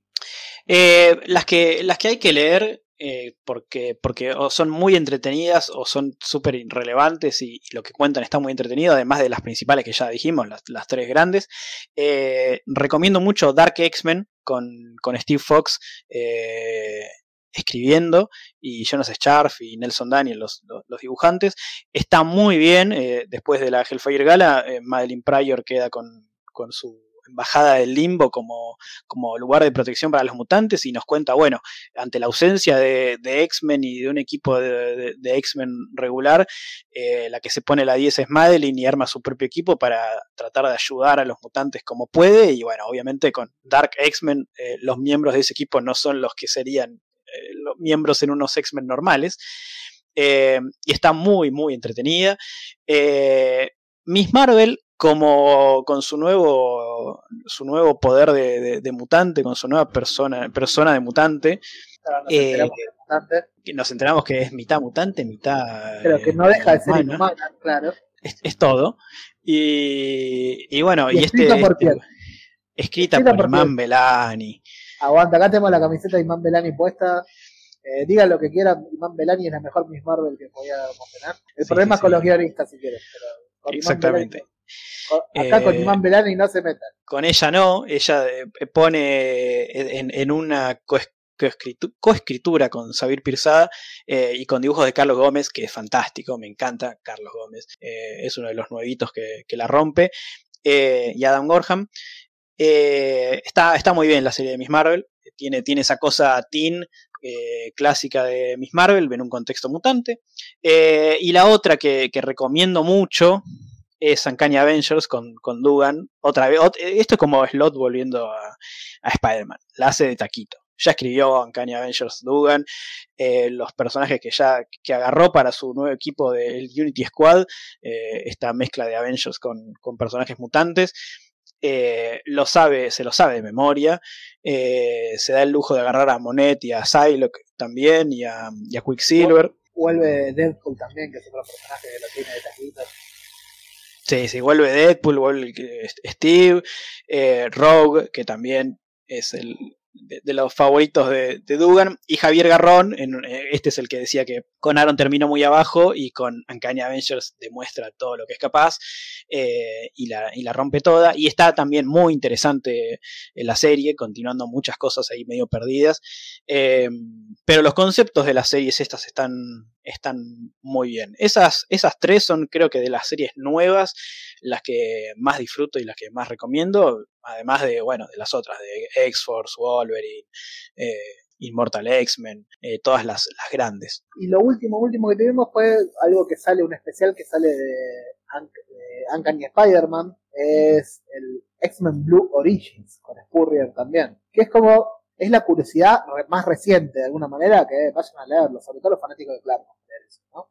Sí, y fanáticos de, Nightcrawler, de Kurt, eh, porque Kurt Wagner eh, es, es Spurrier viene escribiendo a Kurt desde hace rato en Ways of X y, y los distintos nombres que tuvo esa serie.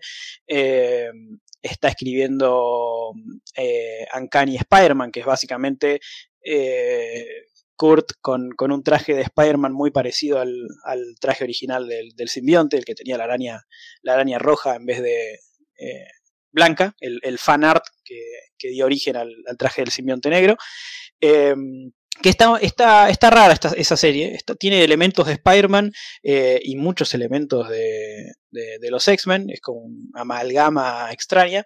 Eh, y acá en el X-Men Blue Origins, eh, con Spurrier, con Marcus Toque, que vuelve después de haber escrito, escrito dibujado mucho de Betsy Braddock y la parte de Excalibur del principio de, la época de Hickman con, con Tini Howard. Hace un, un, un retcon que creo que era un poco, no sé si esperado, pero por lo menos en, veo mucho de gente festejándolo porque era lo que faltaba de el, los verdadero, el verdadero origen de, Kurt y de, quién son sus padres eh, y madres en realidad. No es tirado de los pelos, sino que está explicado, está eh, se toma el tiempo de ubicarlo, de, darle, de darle sentido a ese redcon. No es un redcon porque sí, no es como aquellos redcon que metía Bendis o que alguna vez ha metido Aaron también. Este se toma el tiempo, por eso es un especial que se dedica a esa, esa parte en particular de la historia. Sí, ¿a qué pasó realmente con Mystique y Destiny y Azazel y el, otro humano, el, Wagner, que no, que no, me acuerdo el nombre? El que le dejó el apellido. El que le dejó el apellido y, no la plata tampoco. Eh, ¿Qué pasó en realidad esa noche que, la vimos contada varias veces con Claremont? Eh, hasta la vimos en la serie animada. En la serie animada eh, tengo el recuerdo el efecto Mandela, porque no es así, de Mystique tirando el bebé, tipo como, como pelota de béisbol, al río, y no, no, no era así, pero... En un capítulo que justamente se llama Nightcrawler. Claro. Eh, y la verdad que está muy interesante porque hasta creo que hay, hay, hay partes de Claremont de, él hablando, diciendo, contando qué era lo que él quería hacer originalmente y era algo medio parecido a esto. Eh, Vayan al especial, al último programa de los mutantes de donde también hablamos de esto, de esas intenciones que tenía. Eh, exacto, y, está muy interesante. Eh, la verdad que para fanáticos de, Kurt y, el fanático de la continuidad de X-Men de, ah, pero esto es un cambio importante, eh, vale la pena, está, está muy bien. Y, está también muy bien dibujado por Marcus To que, que la rompe. Y, y creo que con eso estamos al día con los mutantes. Eh, creo. Hicimos un repasito un poco de todo, todo Marvel 2023. Eh. podríamos seguir hasta, hasta dentro de poco eh, con, la llegada, con la salida de Jordan White como editor senior de los mutantes, la llegada de Tom Brevoort como nuevo editor de todo lo que sea mutante. creo que estamos para hacer un el, siguiente especial, Los Mutantes de Cracoa, el final. Y, en cualquier momento se viene, ¿eh? Los Mutantes de Cracoa, bien, el final. Así que bueno, espero que hayan tomado algo para leer de todo esto, que algo les haya llamado la atención y cualquier cosa, ya saben. Eh, agradecimientos acá, nos mandan todo lo que quieran y las bardeadas, las puteadas a Tolaquian, como siempre. Así que agradecemos y hasta acá llega este repaso balance Marvel 2023. Nos vemos, nos encontramos la próxima también. Obviamente, obviamente. Abracito.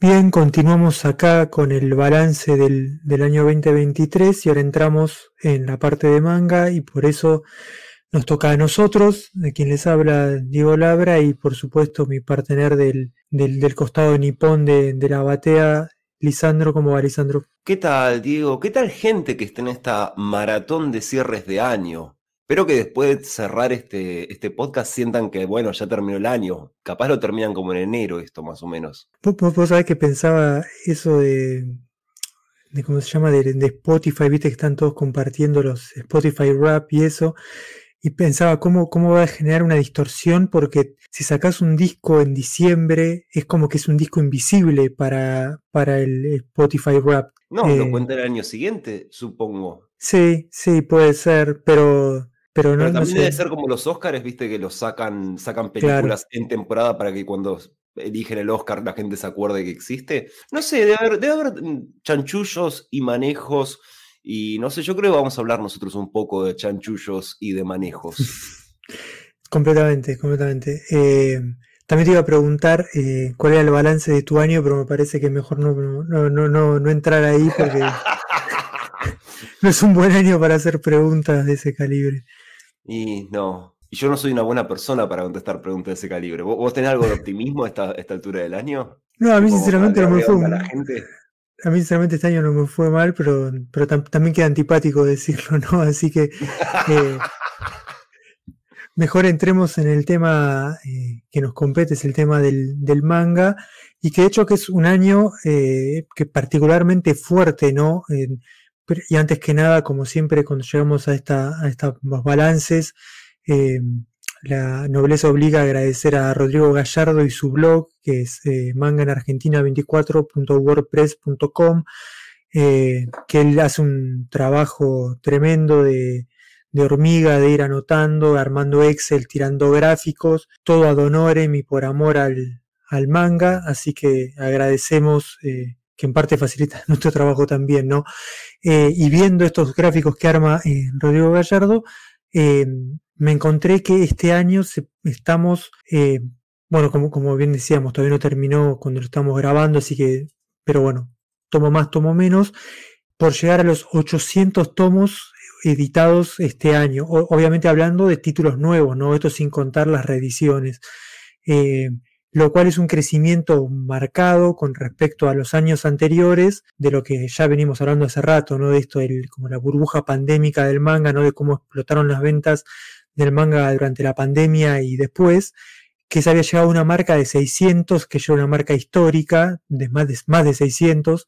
Eh, bueno, y este año estamos, probablemente se superen los 800, o sea que es un crecimiento eh, que me perdone mi profesora de matemática de primaria, pero creo que más del 20-25%, eh, es un crecimiento muy fuerte, ¿no? Incluso cuando hay una sensación de que, de que ya la burbuja se está pinchando o, mínimo se llegó a un techo, bueno, los números marcan que, que, en todo caso se llegó a un techo, se llegó este año y veremos qué pasa el año que viene, ¿no? Eh, Igual eh, me parece que es complicado que tenemos números de títulos estrenados, pero nunca tenemos números de, tomos así impresos. Es decir, estos son títulos que están aumentando la impresión de cosas o están reemplazando reediciones o achicando las tiradas y expandiendo la cantidad de títulos, no tenemos forma de medir eso. Sí, en general, de hecho esos son números que no existen, en, por, por, ejemplo, en España tampoco, entonces se usa la métrica de la cantidad de tomos nuevos como para, hacer, como para sacar una suerte de, diagnóstico, ¿no? La, la, el sentido común dictaría que si la cosa se contrae mucho y las ventas caen mucho, también van a dejar de sacar títulos nuevos, ¿no? Eh, tiene, pero, el precio extra, tiene el precio extra de que de la licencia de cada uno de ellos, obviamente, pero... No, pero, está muy bien lo que tranquilamente puede ser que sacaron 800 tomos, pero se está vendiendo lo mismo o menos que de esos 600 que salieron en 2021, por ejemplo, que es cuando está explotando todo, sí, totalmente. Eh, de hecho, escuché una, en, ah, creo estos días fue el, Salón del Manga en Barcelona, no sé, porque vi un montón de anuncios españoles, eh, y bueno, que ahora importan más que antes en Argentina, y vamos a entrar en eso también, pero, pero había un, un, eh, un editor español que decía que la burbuja no se pinchó, pero ya se escucha el silbidito de que está saliendo ese el aire, ¿no? Entonces me pareció una metáfora eh, interesante para pensar esto. Eh, pero si, bueno, si ya entramos en el desglose de, estos 800 tomos nuevos, eh, para ver cómo viene la mano, más de 400 son de Ibrea, que también es una marca histórica para Ibrea, nunca había sacado 400 tomos en un año. entonces, bueno, más de la mitad de lo que se publicó se explica por Ibrea.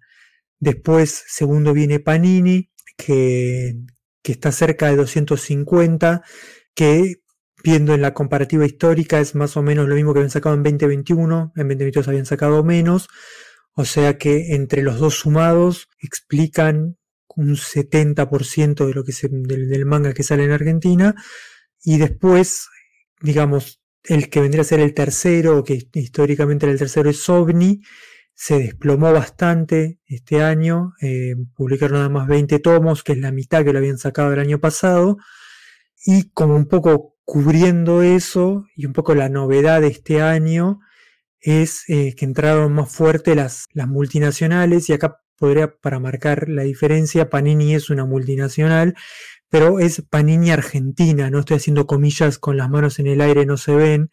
Eh, pero digamos es la, empresa Panini, la editorial italiana, una multinacional. Alguna vez hemos dicho probablemente una, la editorial de historieta más grande del mundo fuera de Japón, por el, por el pensar que ellos manejan Marvel en toda Europa, ¿no? Eh, pero bueno, es como la operación argentina de Panini. En cambio, Planeta y Distrito, que Distrito es el brazo de manga que, que medio inventó sobre la marcha Penguin Random House para intentar de subirse al tren cuando ya estaba andando. Eh, ellos no, no, tienen una, eh, filial argentina, simplemente importan eh, de manera legal, pero es lo que publican en España, ¿no? Que es bastante interesante porque Penguin Random House tiene Mondadori en Argentina, como que la operación que hace esa multinacional dueña de 30% de todas las editoriales del planeta eh, es normalmente comprar editoriales que ya existen, como pasó acá con Mondadori, que era una editorial de libros icónica, así de paladar negro, de gente importante, y la compraron, y listo. Es raro que hayan ido por la ruta de inventar una editorial, pero al mismo tiempo es entendible porque ¿qué iban a comprar? LARP. No, no, tiene, no tiene nada que agarrar existente. Sí, no, y además, bueno, esta idea también de que ellos están publicando, de hecho, si vos no vas a la letra chica no sabés que son ellos distritos. Es la clásica, Como- sí, hacen esa siempre. Claro, y buscaron como crear una marca. De hecho, ellos creo que en, en la primer, en la primer ola del manga de principios de los 2000, ellos publicaban manga, creo que con Del Rey, que era su, el brazo de ciencia ficción. O sea, no es la primera vez que se meten.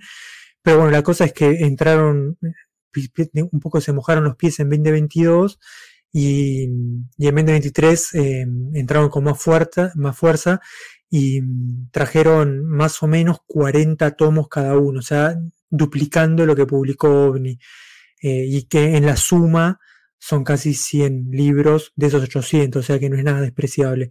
Y después, bueno, las, las editoriales más chicas como Pop Fiction, Utopía, Kemuri, que siempre aportan su parte con 4, 5, 6 tomos de, de- de manga nuevos por, por año cada uno. Pero bueno, y que además se sumó eh, Merci este año con un título nuevo. Entonces, en ese sentido, más que hablar de una burbuja de manga, deberíamos estar hablando de una burbuja de Ibrea, ¿no? Sí, sí, un poco sí, sí. eh, ni hablar, o sea, eh, O sea, Porque porque, aparte- de títulos tienen bastante un monopolio virtual sobre los títulos que hay en Argentina, porque tienen más del 50% de todos los títulos que salen. Que no es lo mismo que decir que tienen la mitad de la tirada, entonces es posible que más títulos, menos alcance. Pero. sí, o a la inversa, podría ser que realmente eh, eso tienen la mitad de los títulos, pero por ahí tienen, no sé, el 70% del mercado, porque, eh, y acá ya podemos ir entrando en, en editorial por editorial, eh, ellos tienen como lo, lo- lo más gordo, tienen los títulos que más venden, ellos eh, tienen Chainsaw Man, ellos tienen One Piece, ellos tienen Kimetsu, ellos tienen Dragon Ball, Lock. Y siguen las firmas, sí. Eh, y, y de sea, hecho, las bueno, figuras más, más, más pedidas, es así. claro, claro, tienen lo, lo que más vende. eh, y de hecho creo que la razón por la cual le pudieron gan- ir ganando a, a Panini es que cuando entró Panini, que se quedó con las licencias de, del ARP, entraron muy fuerte con Berserk y con Naruto y con One Punch Man también. eh, y después medio que se fue quedando, digamos, ya de hecho lo que han ido licenciando estos últimos par de años, especialmente este año pasado, es como, como que el juego de Ibrea fue a acaparar todo, los, los títulos, digamos, como los shonen de moda, para ponerle un título. eh, y también diversificando, digamos, si- uno pudiera ir clasificando las, lo que esos 400 tomos que sacó Ibrea, diría que, bueno, están los tanques. Eh, creo que por ahí la innovación de este último par de años es eh, las ediciones de lujo, tanto de títulos eh, por ahí más eh, Seinen, como la línea de Urasawa, que, arrancaron con Monster y 20th Century Boys, pero sobre todo eh, como apelando a la nostalgia y a sacar ediciones de lujo de eh, títulos ya probados, ¿no? Este año salió Bleach, este año sacaron Gantz, Kenshin, eh, no es de lujo, pero están reeditando las cosas de Inoue que estaban descatalogadas. Bueno, sacaron la nueva edición de Slam Dunk, pero están sacando Real y, ¿cómo se llama? Y Vagabond, eh, anunciaron Is. eh, así que un poco eso, como ediciones de lujo, en Kazemba, no casi, algunas son Bunko, pero como, pero ellos le agregan más lujo. Igual Eh, eh, estos títulos, o sea, este tipo de ediciones de lujo, eh, hay que considerarlas diferentes que la edición de lujo versión japonesa, porque en realidad eh, el pitch, el, el punto que lo hace mm, un producto más popular que otros productos no es tanto esta versión es más linda que otra, que es el espíritu japonés de, estos, de este tipo de productos, sino que en tres lo compras. No sabemos cómo hacer la inflación para, en, en cuatro tomos, este sale en el tiempo de tres, capaz llegas a pagar Sí. este. Es más una cuestión de terminar rápido la colección, me parece, más que una versión definitiva, que es normalmente como se lo vende en Japón.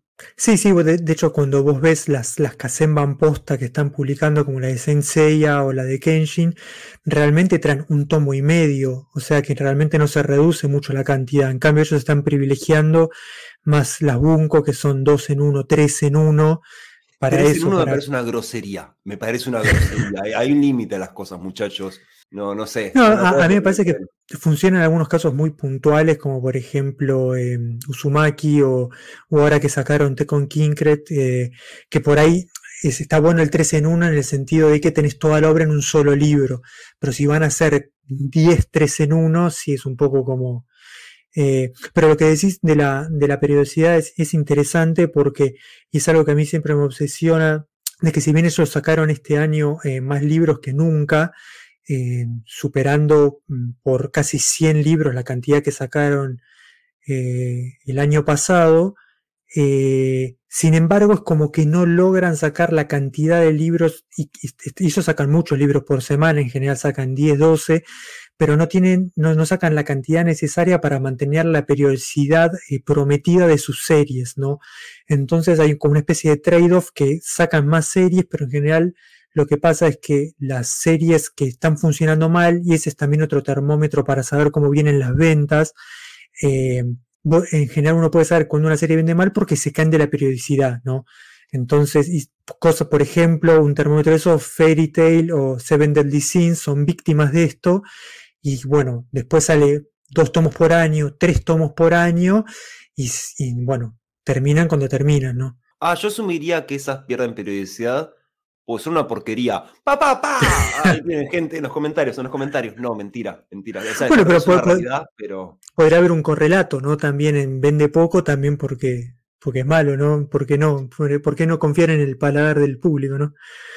No, no, viste como, viste cómo es el Neketsu segunda línea. Uno tiene primera línea así, las obvias, Dragon Ball, Hokuto. Sí, sí es, eh, la martona del shonen, se ve. Y siempre tenés así como y bueno, o sea, a mí me gusta este tipo de cosas, está bien. Es no, posta, es parecido a estas cosas que son buenas, che. Mirá que, mirá que si lo ves con cariño, es uno de esos. Es una licencia rara que agarrar. Es como en su momento Rave, ¿te acordás? Sí, sí, sí, bueno, sí, de Doctor Sí, sí, fue, a ver, nunca fue popular pero estuvo en todo el planeta. Perdón que haya aparte el tema. No, no, pero que aparte es un efecto raro porque eh, por ahí en, en, en, Japón lo saca, no sé, Shogakukan o Kodansha, pero acá lo saca la misma editorial, o sea, la misma editorial que te vende One Piece te vende Fairy Tail, digamos, es como que te venden la primera y la segunda mar.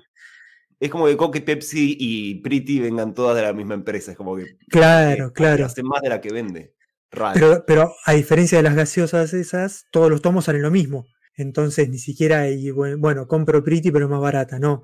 Eh, no, y viendo los Excel estos que arma Rodrigo Gallardo, eh, según su cuenta, Ibrea tiene en este momento 117 series en curso, que es una guasada, ¿no? Eh, pero por otro lado, yo siempre digo que, que mal que mal, como que hay cierto como confianza en, Ibrea. Por ejemplo, este año Ibrea terminó de publicar los 23 tomos de Fruit Basket, que había empezado en 2011. O sea, tardaron 12 años en publicarla, pero la terminaron. Entonces, qué sé yo, como que uno dentro de todo puede comprar con cierto nivel de confianza. También este año, por ejemplo, después de 5 años cerraron la, brecha de One Piece, ¿no? O sea que ya ahora eh, uno puede entrar, si si tiene el bolsillo muy profundo y comprar los primeros 70, creo que 73 tomos de One Piece, ¿no? Y ya están todos en edición de Ibrea. Una brecha en Argentina ha sido cerrada, aunque sea, es una situación rara el que lograr eso en Argentina. Y Alberto cumple, ¿viste? Alberto cumple, ¿no? No es como las promesas de campaña se cumplen. Y después tenemos a, a Panini, que como decía, bueno, como que sigue firme segundo en cantidad de títulos por lo menos, eh, pero como que no, no le queda tanto, no, no, tiene tanto caballito de batalla. Quizás lo más destacado de este año es para, para mí Heavenly Delusion, eh, que no, no, lo estoy leyendo, pero sí estuve mirando el, el anime y me gustó mucho. Eh, Mushishi, que un, un, manga entre comillas muy pedido, pero que siempre se escuchaba que se pedía. Eh, y una cosa que en general rara, no de las que no salen en, Argentina. De hecho, creo que vos grabaste ¿no? un, especial de...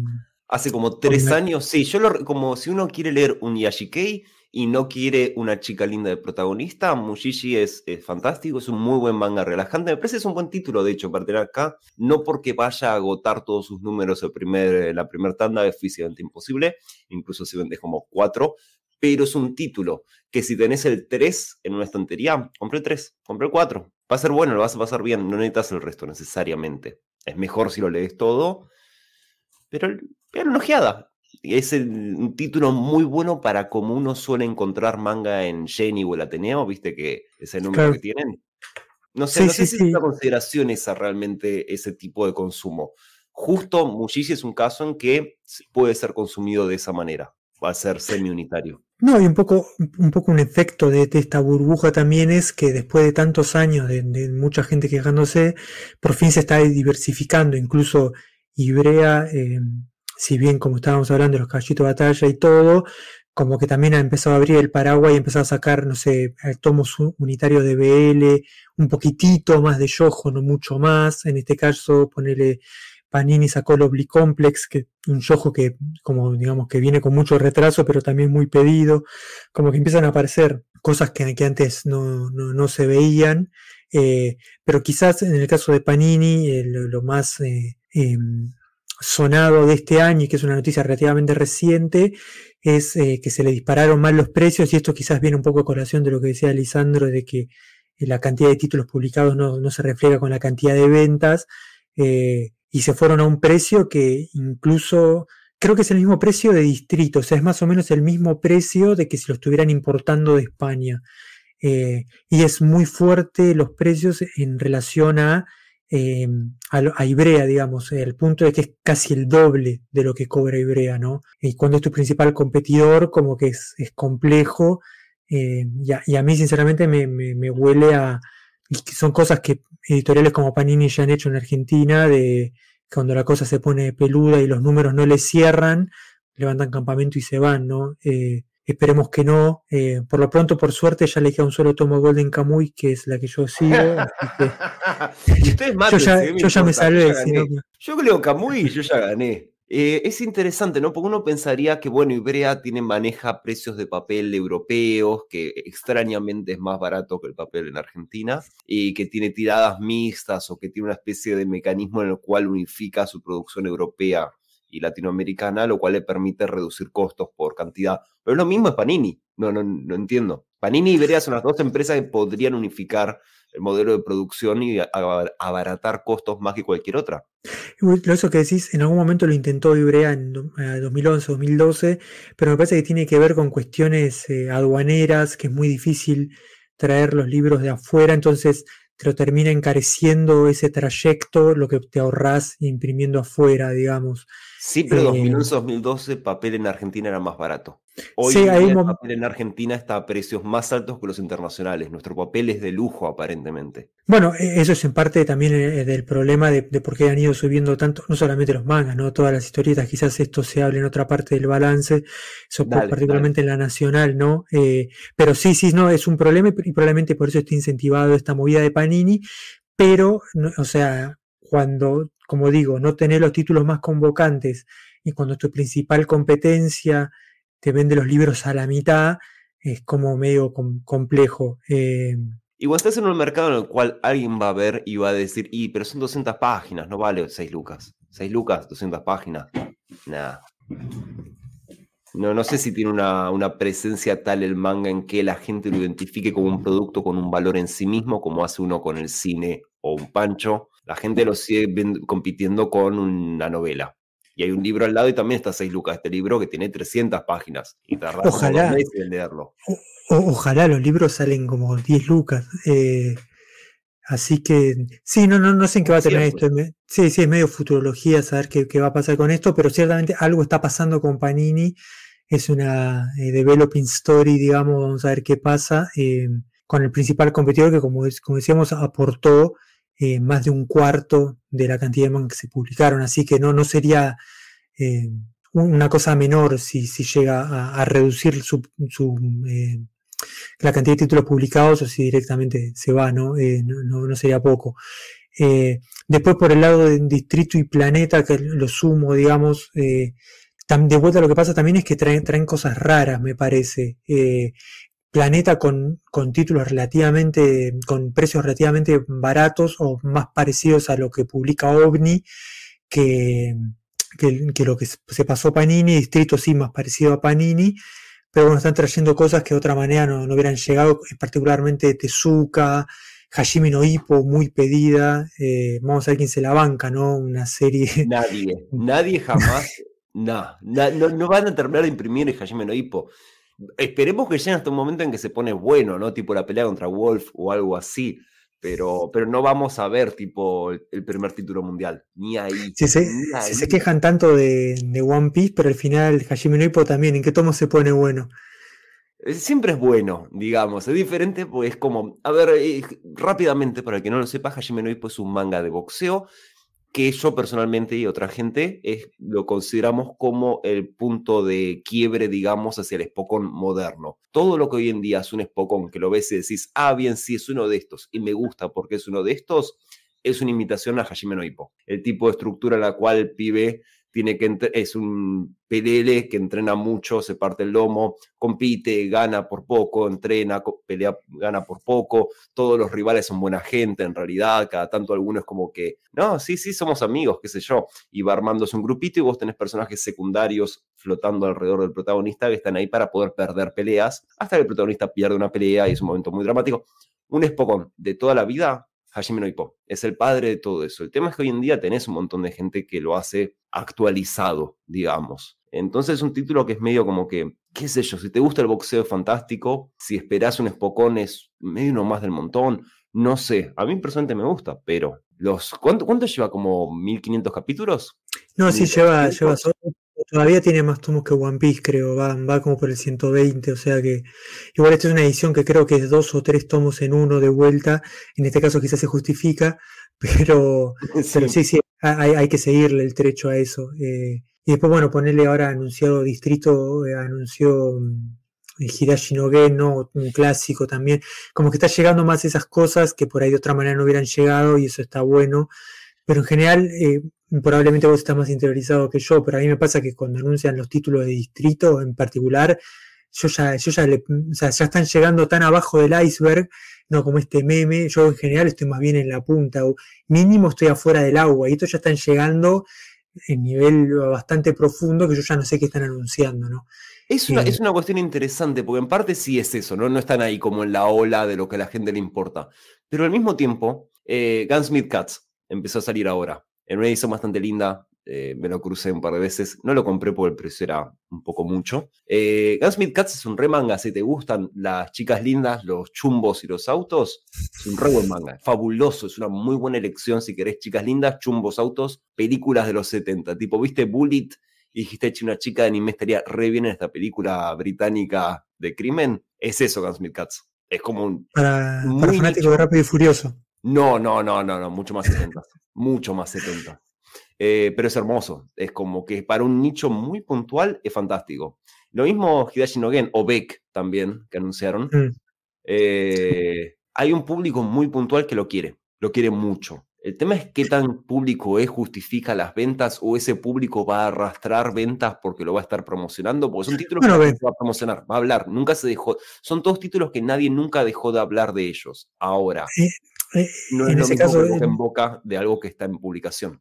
Claro, no, no, y de que tiene el, anime del momento. Igual en el caso de Distrito y Planeta, si vende o no acá, tanto casi que no importa porque es como es un extra después de España, digamos, o, toda América Latina. Entonces, en ese sentido, estas series que podrían correr riesgo en la mano de otras editoriales, está bueno que lleguen de la mano de ellos, digamos. Eh, de hecho, hablando de eso, OVNI como decíamos, que este año, eh, interesante lo que pasó, porque ellos, reconociendo cómo venía la mano, eh, como que ellos venían sacando manga desde hace rato, como OVNI, ¿no? Eh, Attack on Titan, por ejemplo, y después, cuando vieron cómo, cómo venía la, armándose esta burbuja pandémica, este boom del manga, lo separaron como OVNI Manga, le armaron sus propias redes, consiguieron un editor nuevo, ¿no? Matías Mir, y como tratar de una entidad propia.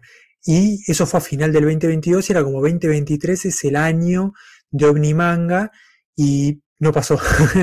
es como el capítulo ese de Seinfeld, ¿no? el, de Summer of George. Bueno, no, no llegó. Eh, y de hecho, tengo, tengo, yo no estoy muy interiorizado, pero tengo entendido que fue con un problema de para girar las divisas afuera, porque la editorial en general está bastante parada pero eh, como por ahí la medida es que eh, Vinland Saga, que iba a ser como el heredero de Attack on Titan una vez que terminó como el nuevo caballito de batalla de la editorial, eh, sacaron el tomo creo que el 6 en, no, en diciembre o noviembre del año pasado y el tomo 7 salió ahora. eh, como para dar como un, síntoma, ¿no? Es quizás lo que más le puede doler al, al, lector es que se habían anunciado cosas muy, muy pedidas, muy esperadas, como Agita No Show o Planetes, y no salieron. En todo el año no salieron y no se sabe cuándo, cuándo van a salir. Eh, lo que sí salió este año, por ejemplo, es, eh, y acá se nota un poco la mano de Matías Mir, como más la, la cosa de selección, estos tomos únicos como de Dogcoat Express o Nude Model, tomos de los que si no se hubiera publicado manga yo no sé que existían, y tiene más como otra búsqueda, ¿no? No es. Está bueno eso porque si no puedes ir a competir por los, por los shonen eh, más pesados, bueno, entonces como que buscan eh, su, su, propia, tener como una marca, si se quiere, como una marca editorial. Y después lo otro que han hecho como para tratar de, de suplir este hueco es que OVNI se está medio transformando también como en una suerte, esto no sé también si lo hablarán en, las otras partes del, balance, pero eh, medio como una distribuidora, ¿no? De hecho, Planeta lo distribuye eh, OVNI ahora, y por eso también llega más a, otros lugares, otras comiquerías, llega con más fuerza, entonces ahí tenés, por ejemplo, todo lo de Tezuka, etcétera. Eh, pero bueno, veremos qué pasa, porque particularmente a mí Planetes me interesaba mucho y bueno, el Show también, así que veremos si, si por ahí mejora la situación y, pueden volver a, no, sé si a tener el segundo lugar que tuvieron antes, pero, pero a, poner, por lo menos a poder publicar lo que, lo que habían licenciado y prometido, ¿no? Igual por lo menos son títulos que van a perdurar en nuestra estantería, digamos, como que no, cuando pase el momento, no es como un título que cuando está el calor del momento todo el mundo lo compra y después, bueno, ¿por qué, compraría esto? Son títulos que, bueno, eventualmente se van a vender. Es que de hecho OVNI medio que han tenido esa línea, eh, no sé si por de casualidad o por, por, viveza editorial, de elegir long sellers, por ejemplo, con Akira.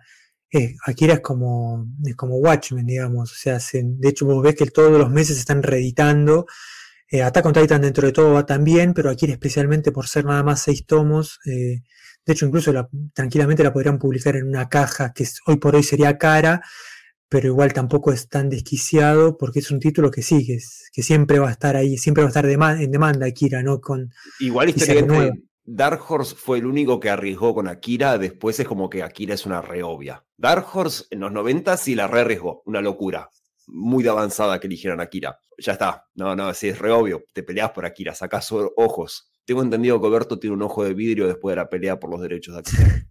bueno, sí, supuestamente la gran vena de él es. Hay un, hay un, posteo famoso de él de, que después que, que Panini llegara a conversar, que siempre se lo pidieron, y ellos tienen una pelea particular con Hakusen, ya no sé por qué, por alguna serie que publicaron, no sé si fue, creo que fue la de Susumi, eh, Haruki Suzumiya, no sé, bueno, se pelearon y, entonces tiene un posteo famoso que dice, pero al final ser que está tan buena, tanto hacía falta publicarla, viste, como recaliente, viste, como un nene, viste, que le rompieron el juguete.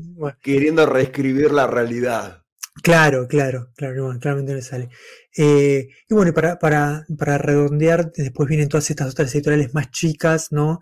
Eh, que son como una novedad y que, está bueno que existan, eh, como que, particularmente a mí me, me, llama la atención que Muri, que, empezó muy de abajo, digamos, conocerán la historia, Mangatú Berleo, conocido en el mundillo para los que están ahí, eh, con, con, creo que tiene el apoyo de, gente de, creo que es de Diego de Book Hall, y empezaron, primero sacó su, su, libro de la historia del manga, pero después como que se le ingeniaron para sacar un manga con derechos liberados eh, y, de a poquito empezaron a armar como, una, como un catálogo, sacaron antagonista, de que a mí particularmente me gusta bastante, del chileno este Psycomic. Eh, y ahora este año sacaron una edición de Con en 4 en 1, ahí tenés, vos que te parecía mucho 3 en 1, 4 en 1. Eh, se siente muy raro escuchar en voz alta decir con en vez de Keion. Keion. Ah, bueno, no, los yankees dicen Keion. No sé qué dirán los japoneses ahora. es que de hecho tiene, tiene, como una rayita. Yo tengo un, gran, eh, un gran eh, como agujero negro de, yo ponerle entre 2008 y 2013 no consumí absolutamente nada de anime y manga, entonces hay una, hay una parte de la que no, no, tengo registro y creo que esto es de esa época. De hecho, vos también llega bastante. Un título, es un título muy importante en el, en, el, sentido de plasmar la dominancia de eh, Coso, a KyoAni, Kyoto Animation, como el estudio que marca la batuta durante esa más o menos esa década en que vos te fuiste, son los que deciden qué es exitoso y qué no, básicamente. La industria se acomoda a imitar lo que ellos hacen. Y, aparte todo, muy, eh, muy escolar kawaii, ¿no? No necesariamente, eh, porque lo primero fue Haruji, que sí, mm. más o menos, y después fue Lucky Star, que es mucho más como para gordo taku. Es chicas lindas, moe, pero no cero sexualización y muy chiste interno. Y Keion, en cambio, es mucho más como un target mixto. Lo puede ver una mm. chica y pasarlo bien. Y después empezaron a hacer eh, romance-acción, que se volvió como el nuevo estándar de la industria del romance-acción. Y en general todo lo que hacía durante ese periodo Kyoani es imitado por otros. Es como una industria, es una empresa muy grande. Extrañamente lo que no se imita de es pagarle dignamente a los animadores. Pero bueno, el punto es que Keion es muy grande en animación. Realmente el manga de Keion, no sé, no sé quién le puede importar. Pero un 4 en 1 capaz a un precio tentador es un nombre que conoces, qué sé yo. Bueno, es que un poco esta, digamos, estas editoriales que son mucho, muchísimo más chicas, pero igual tratan de, subirse a esto de, de la publicidad gratis del anime entonces, bueno, eh, van por donde pueden. De hecho, Utopía creo que sacó este Sankarea, que creo que es más o menos de esa época. O sea, como que están llegando con muchísimo delay. Eh, pero bueno, es, como un intento eso de, llegar a. De nombre conocido. Me, claro. Ese nombre me suena de algún lado. Ese me suena, Me, suena de haberlo leído en MC Anime cuando estaba en. Yo le decía Macanime. Claro, bueno. Macanime, esa Macanime. Totalmente, sí. en algún lado tengo un link muerto de Mediafire con ese nombre, bueno, eh, eso. Eh, y por otro lado, como intentando buscar otra cosa, quizás Merci, que publicó esta obra Quiero ser asesinado por mi alumna, eh, más, más corte Seine, ¿no? Merci publica más, no sé, Manara o más europeo, entonces como tratar de ir por ese lado. y después quizás, bueno, un, hito total, Pop Fiction, del innombrable Pablo Muñoz, después de dos años, terminó de publicar Urutsuki Doshi, eh, los cuatro tomos, lo cual por ahí para otra editorial es una vara muy baja, pero que él haya terminado una obra es un montón. y de hecho ahí tiene, tiene varias más abiertas, como esta King of Eden, pero bueno, por lo menos esta y, aparte yo te diría, si te interesa, andá y comprar los cuatro tomos ya y te va a costar porque en general no solamente no las terminas, sino que saca una tirada y después queda descatalogada, ¿no? así que también, lo que sí me llamó la atención es que publicó el primer tomo de una serie más larga, difícil que la termine, creo que son seis, esta que se llama La linterna de Nix, eh, y me llamó la atención porque la googleé para ver qué onda y ganó todos los premios, se ve como interesante. Eh, y ten en cuenta que las grandes editoriales, em, digamos, o sea, Omni para arriba, eh, no están tanto yendo a cosas que ganen todos los premios, sino a cosas que son conocidas en Internet. Sí. Sí, sí, sí, no sé si es el peor criterio del mundo, porque en Japón todo gana un montón de premios. Es una estrategia comercial japonesa inventar premios para promocionar títulos, así que realmente da lo mismo. ¿Qué sé yo? Es difícil saber. Sí, no, bueno, el tema con Fiction es esa, que es como una lotería, digamos. Un título de encima más de cinco números, te veo complicado que tengas el último. Pero bueno, siempre. Sí, pero bueno, el primer tomo lo tenés. Eh, y después, por último, que esto es algo que, apareció ahora, yo realmente no termino de entender bien qué hacen, pero estos de Mangaline, que es una editorial de los 90 española, se relanzaron como una suerte de intermediarios o agencia que vende sus. O sea, que licencia en Japón como abiertas y después le vende esas licencias o les alquila esas licencias a editores locales que quieran publicar esos títulos y de esa manera como que eh, cubren lo que es lo más difícil de publicar manga que es la llegada a Japón. Pero, dale, perdón, sí, sí, sí. No, no, iba a decir simplemente destacar que eh, anunciaron un montón de, de, cosas, quizás los más destacables, un montón de títulos de Dynamic eh, Planning, o sea, de Gonagai, y un, el, objeto de nuestra última historia del manga en, Argentina, o próxima, no sé, porque esto es cuántico, no sé cuándo va a salir, pero eh, of Horrors, que lo van a sacar una edición creo que dos en uno también. Y el tema de este sistema ¿incluiría así como, digamos, Gonagai que tiene así una editorial por la que poca gente va? ¿O es como que Juan Topo japonés tiene su, porquería publicada en internet y dice ya fue, que la publica en Argentina? No, me, da la sensación por los títulos que anunciaron de que, que, son esos, son como casos puntuales como Dynamic Planning o, o ¿cómo se llama? Page of Horrors, que es una editorial chica, los tipos no, no, no van a poder negociar. De hecho, eso, eso en parte es la razón por la cual Iberia está dominando tanto, de que ellos como que se, tienen buena relación con Shueisha, entonces como que salvo alguna cosita que le fueron dando a Panini, todo lo de Shueisha se lo queda Ibrea. Es muy difícil romper esas relaciones. Eh, entonces, eh, una cosa así en general es eso, son eh, cosas eh, que quedan por fuera de, la plana grande, ¿no? de las tres o cuatro editoriales más grandes. Eh, pero bueno, veremos si algún valiente se anima a, publicar. creo que ya hay, creo que en Perú ya hay algo de esto de Mangalain publicado, en Argentina no, así que veremos qué pasa con eso. y si quizás vuelva a circular Page of Horrors justo a tiempo para escucharnos hablar de, de ello y ni hablar las secuelas más difícilmente, pero bueno, veremos. pero bueno, como son complicadas porque son cosas, son de una de las cuatro grandes editoriales mundiales. No sé cómo irán a hacer eso. Bueno, si no, nunca va a llegar, chicos, tranquilos, siéntense, esperen que Muñoz en cualquier momento termine una serie de tres partes, en cualquier momento saca el tercero. Lean con tranquilo, lean con, con cal, con, digamos, sin preocuparse de los scanlation que no, no, van a estar vulnerando el negocio de nadie.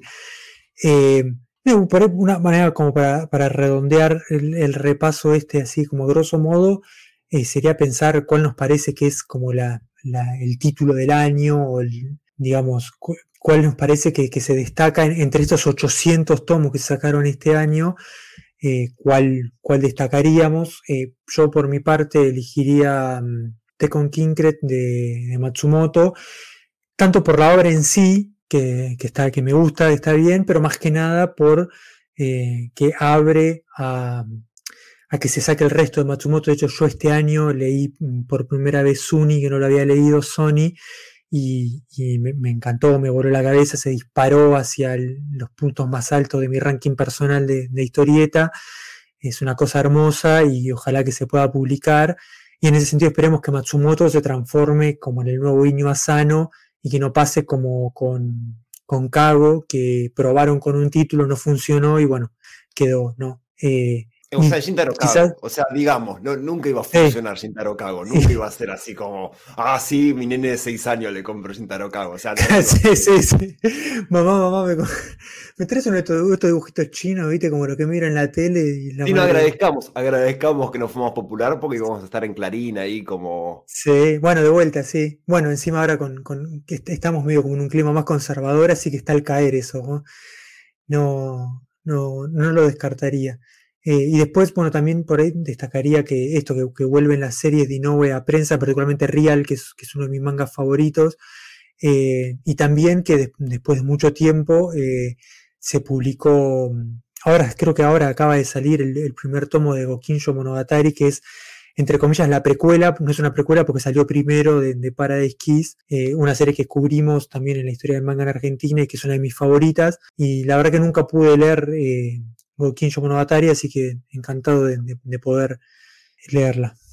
Eh, de hecho, Real yo la tenía también ahí medio marcadita como lo mejor del año, una maravilla total que, exista, digamos, en un sentido amplio me, hace feliz que exista en este mundo. Eh, Inoue, el de Slam Dunk, haciendo básquet de vuelta, pero esta vez es tanto eh, básquet en silla de ruedas como personajes muchísimo más complejos que Slam Dunk, que es una obra mucho más madura, mientras que todavía tiene ese encanto de, historia de deporte. Sí, o sea, a mí me encanta, eh, rompe un poco con, con, esto que estaba diciendo, que del, del moderno de Hajime no Hippo, ¿no? Vos también que es, que es un Seinen, ¿no? Pero eh, es como como este, esta cosa es mucho más una obra en sí misma, digamos, no tanto una obra de género como una cosa en sí misma que se toca un poquito con el género.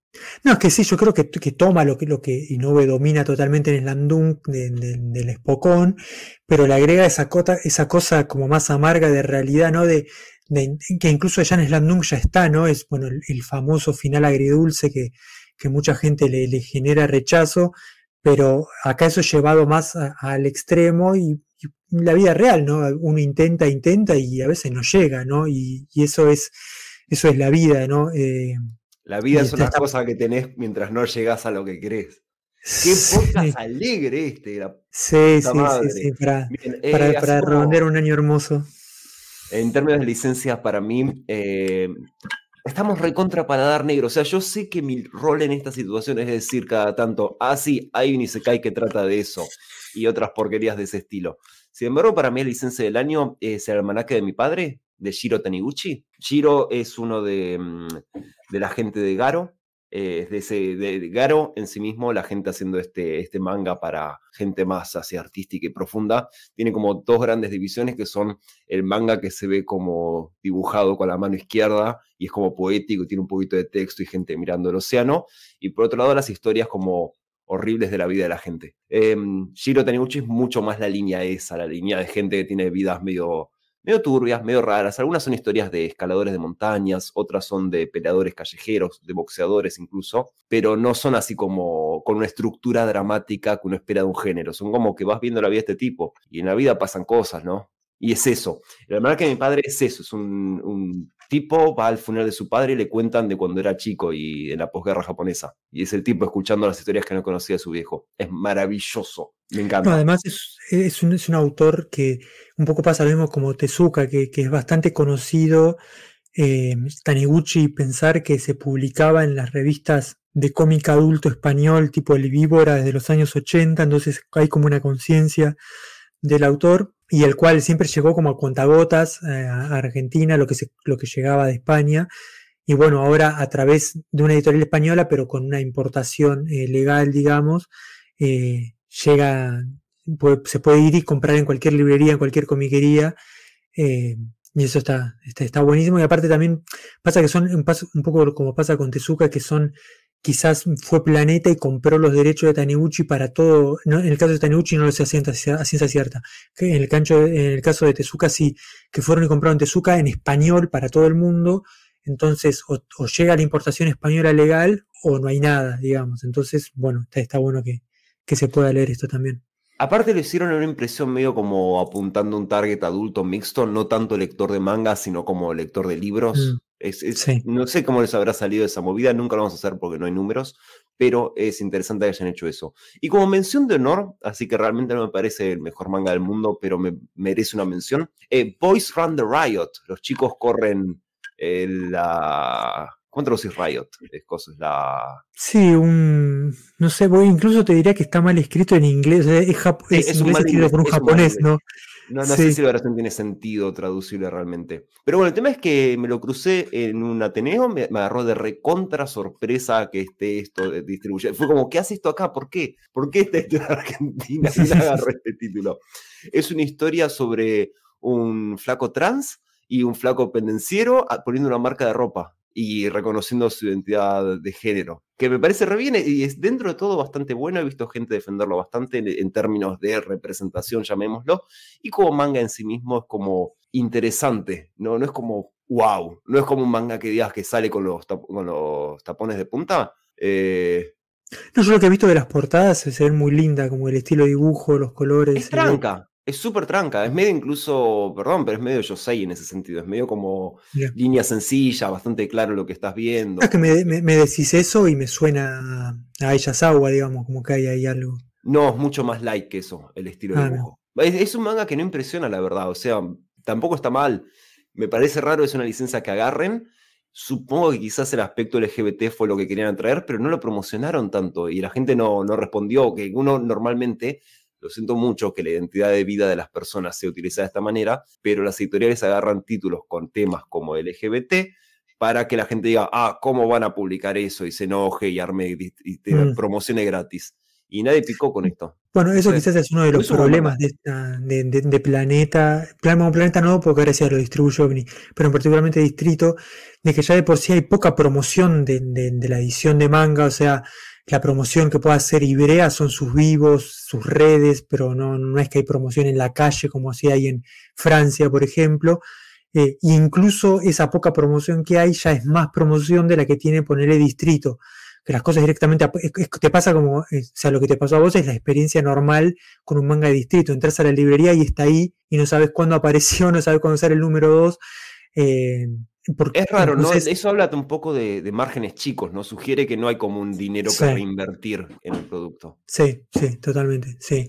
Eh, y quizás como para algo que, no, es específicamente sobre el, manga en Argentina, aunque sí, pero es algo que me, llamó la atención, que estuve viendo últimamente y que me parecía interesante discutir, eh, porque me parece que esto va a marcar el ritmo a futuro y es eh, Manga Plus, ¿no? Ya sabrán los que me escuchan, Manga Plus es la aplicación eh, oficial de Shueisha para leer no todos sus mangas, pero sí por lo menos lo que sale en la línea Jump, eh, particularmente en la Shonen, bien Square, y los que estén escuchando esto porque está dentro de un programa donde está hablando gente que normalmente no escuchan, así enganchada a, a, otra gente, nos colgamos de sus tetas, sepan que si quieren leer manga ahora mismo pueden bajarse la aplicación Manga Plus y muchas de las cosas más populares de, de Japón, de las cosas que la gente está discutiendo en Internet, están en Manga Plus. Pueden leer los primeros 3, 4 capítulos gratis y los últimos tres, cuatro capítulos gratis también, si ya están al día de maneras menos legales, que es una forma de testear ver las aguas y esas cosas, si están interesados en leer manga. De hecho, me parece que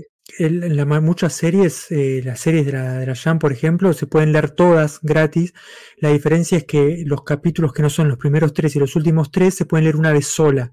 Eh, lo cual es un garrón porque me ha pasado de entrar, leer el capítulo y por ahí apreté mal la app y se me cerró y ya no podía entrar de vuelta y había leído la mitad lo cual es un problema. Eh, pero, pero sí, se puede leer aunque sea una vez cada capítulo de las que están, ¿no? Eh, o sea, de las que se fueron serializando, ¿no? Hay, sí, es una selección medio rara, es medio raro que hay ahí, la verdad. Pero, está ahí, si ustedes quieren leer manga legalmente gratis, está, bastante gente lo utiliza. Sí, incluso, aunque es una cosa que estábamos discutiendo en off, ¿no? De cuánta gente en Argentina lee manga plus, que estimábamos que poca, eh, mucha gente quizás sigue leyendo Scanlation en los sitios donde siempre leyó, eh, pero sin embargo yo creo que eh, hay un impacto definitivo de esta app y es que ha generado la aceleración de, la circulación de las obras. Antes, eh, en los 90, cuando empezó a, publicar Ibrea, uno se enteraba de las obras una década. Una cosa lejana que existe, decís, ah, mira vos, che, escuché que hay un manga de tal cosa. Claro. pero no sabías, no, no estabas al tanto de nada, era, no, no. escasa en información oficial, no. Incluso cuando, cuando ya Internet se hizo una cosa más común en la década del 2000, quizás en general uno se enteraba de las obras con el anime, que, que en estos casos suele ser dos años después eh, de, que empezó a realizarse el manga. Y también eh, visualicemos la idea de que cuando uno lee un scanlation en esa época, es que Juan Toto en su casa decidió agarrar, aprender japonés y traducir las cosas, o agarrar la versión en inglés y traducirla al castellano, porque Johnny Toto em, ese aprendió japonés para traducirla. Entonces era como totalmente caprichosa la traducción. Uno confiaba ciegamente en el criterio de traducción, de maquetización, de todas esas cosas de un desconocido total de Internet. El hecho de que esté ahora oficialmente subiéndose una versión digital oficial traducida, eh, acelera muchísimo, porque es inmediato. A la semana ya tenés la, traducción oficial. Claro, y, no y, a mí lo que me parece interesante es que genera el efecto no solamente de que, sí, o sea, yo la uso muchísimo la app y todos los domingos estoy leyendo los capítulos nuevos, pero no solamente el que lo lee, sino también como que, digamos, yo estoy convencido de que Chainsaw Man y Spy Family fueron un éxito inmediato en Argentina. De hecho, Spy Family creo que se anunció que se iba a publicar cuando solamente había uno o dos tomos en la calle en Japón, que fue un récord total en ese momento, en 2021. Eh, como que el, hecho de que circule en la, en la aplicación como que ha acelerado este ritmo y ha generado que las series ya no tengan que tener un ciclo tan largo para llegar a ser conocidas en Argentina y por eso cosas como Chainsaw Man son tan exitosas como de, de golpe y de hecho, un dato que, me marcaba el Lisandro, que yo no me había percatado, pero las 10 obras más vendidas en, Japón, incluso más, no sé si, si las... Sí, mm, no, la 13 no, pero de las primeras 15, 14 están siendo publicadas ahora en Argentina, o sea, eso totalmente impensado hace, incluso cinco años. Pensar que en 2016 fue toda una novedad que, se, que llegó Full Metal Alchemist con 15 años de delay. Eh, entonces es muy loco cómo se han acelerado los ritmos. Eh, a ver, digamos, hay que tener en cuenta que funciona bajo el modelo japonés eso, es decir, eh, la idea es que la gente lo va a ver esto y en cierta medida toleran el hecho de que está siendo pirateado, que en Japón no es el caso, pues es mucho más estricto el control de eso, pero no importa que realmente sea pirateado. Sí, no, es mucho más heavy. Pero, tipo, no puedes compartir captura de pantalla por Twitter. Ese es el nivel en Japón, rarísimo. Pero no les importa realmente tanto que, que se piratee y que después en, en, lee tus cómics gratis 123.com lo puedas leer. No es una página de verdad, por favor, no entren. Mala va a ser esa página. Eh, no les importa tanto que eso esté ahí, porque los centavos que hacen de publicidad en la app tampoco importan tanto. Las jumps se imprimen con a pérdida. No, no es como que realmente son medios, son medios de distribución. El anime se paga en televisión a pérdida. No, no da ninguna ganancia pasar anime en televisión. Se paga por el tiempo en pantalla. Y el dinero sale de los tancos. El hecho de que al año ya esté acá, o que al año, a los, en el mismo año en que empieza a editarse en Japón, se empieza a editar acá, es una entrada de dinero segura para Japón. Mucho más que si compráramos mucho tiempo después y otras cosas. Entonces el sacrificio de que te dejen piratear se justifica, porque es para publicidad. No, además, una, una, cosa que mm, lo dijiste y me acordé que, que, este año Manga Plus también lanzó su versión paga, eh, que antes estaba nada más disponible en Estados Unidos, ahora está fuera de Japón también, pero bueno, para un país como Argentina es, relativamente barato, son dos dólares, pero bueno, son dólares. Eh, no sé cómo sería pagarlo con tarjeta de crédito, no, no, intenté hacerlo, pero bueno, pagando eh, lo que hace estos capítulos, como decía en el medio, que nada más se pueden leer una vez, quedan liberados. Eh, y tiene una biblioteca bastante extensa en realidad, sobre todo si lees en inglés. Si lees en inglés que te deja elegir el idioma que quieras, hay licencias diferentes para cada región, pero por idioma. Así que si lees inglés tenés mucho más títulos en biblioteca que leer. No es una mala un Netflix de manga. No, no, no. Y aparte, si vos lo vas a comparar con lo que salen otras cosas, es muy barato, dos, dólares. Y tiene, tiene cosas muy buenas que salen nada más en, en la app, bueno, como Dan Dan, digamos, o Shibatarian, que se empezó a salir este año, que está buenísimo, muy bizarro. Ahora, el eh, punto del debate por el cual estamos hablando de Manga Plus en absoluto. ¿Lo digo yo o lo decís vos? Ah, no, no, decilo vos, decilo vos, lo vas a poder explicar mejor que yo. No, es que lo que he notado yo por ahí por, por seguir eh, cuentas que hablan de One Piece en inglés más que nada, como que empecé a, me empezó a permear un poco el discurso del, mundo taku eh, yankee, que es bastante idiota porque tienen como una mirada como muy extraña, eh, porque además le llegaron las obras a destiempo que acá, bueno, pero la cosa es que eh, está empezando a haber cierto roce o rispidez entre lo que, bueno, y esto es un punto, eh, una nota al pie para, de vuelta para los no iniciados.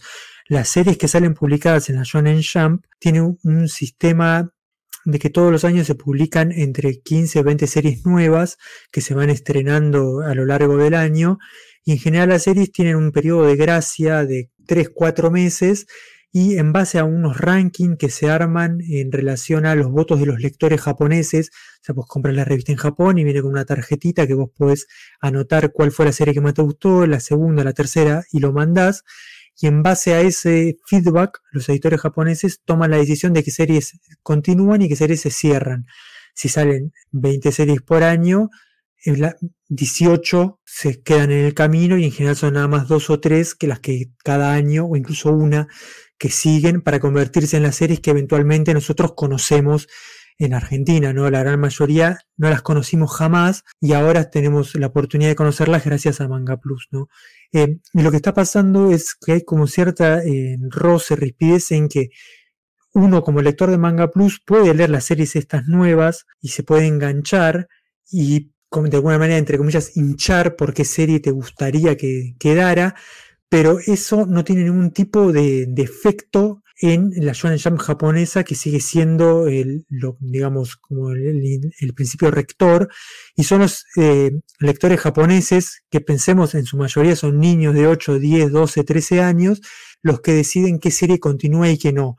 Y ya van varias series que eh, que de repente al público eh, internacional, digamos, o norteamericano les, les gustó, se enganchó y después quedan canceladas porque a los japoneses no les gustó. Ahora hay una serie que se está hablando mucho en lo que estén en redes sociales que se llama Kagurabachi, que es un shonen eh, trillado del montón.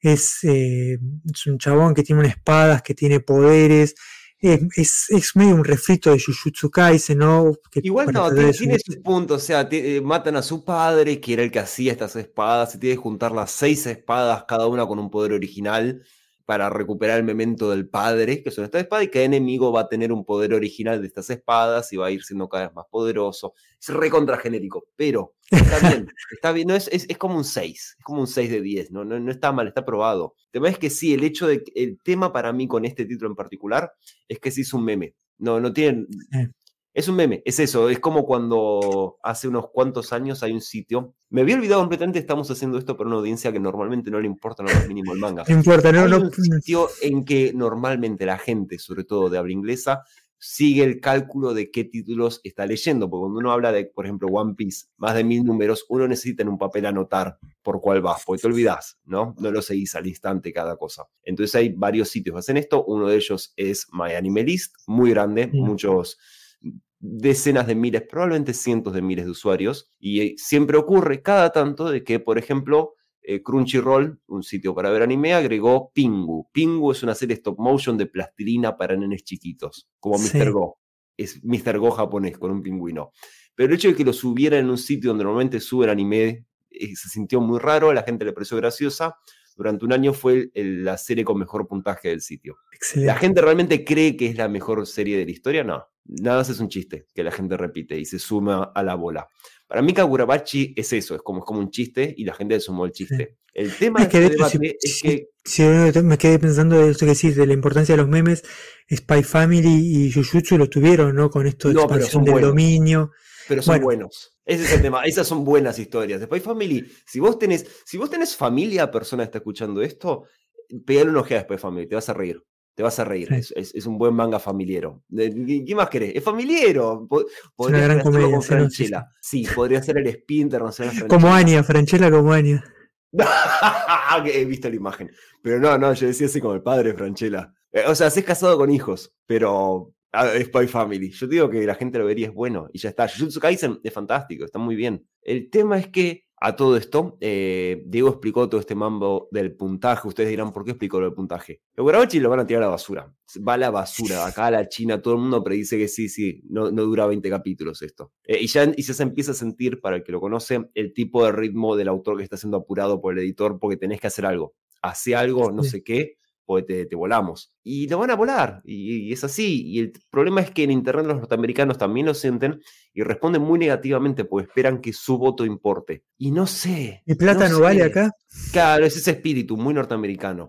Eh, que después lo ves replicado en, las comunidades más latinas y qué sé yo, que ya deberíamos estar curados de gusto porque no, nuestra plata no vale. El tema es que al final del día la plata japonesa es la única que vale y por eso es el tipo de producto que es diferente a otros. Está bien que sea diferente a otros productos y que sea criterio japonés. ¿Qué sé yo? No, sí, a, mí me genera mucha intriga de, ver qué, va a pasar a, mediano plazo. Eh, si en algún momento, quizás, obviamente yo calculo que la, la Jump va a seguir siendo la Jump, y, pero sí me imagino quizás un escenario donde eh, Kagurabachi sea como un exclusivo para Manga Plus, por ejemplo.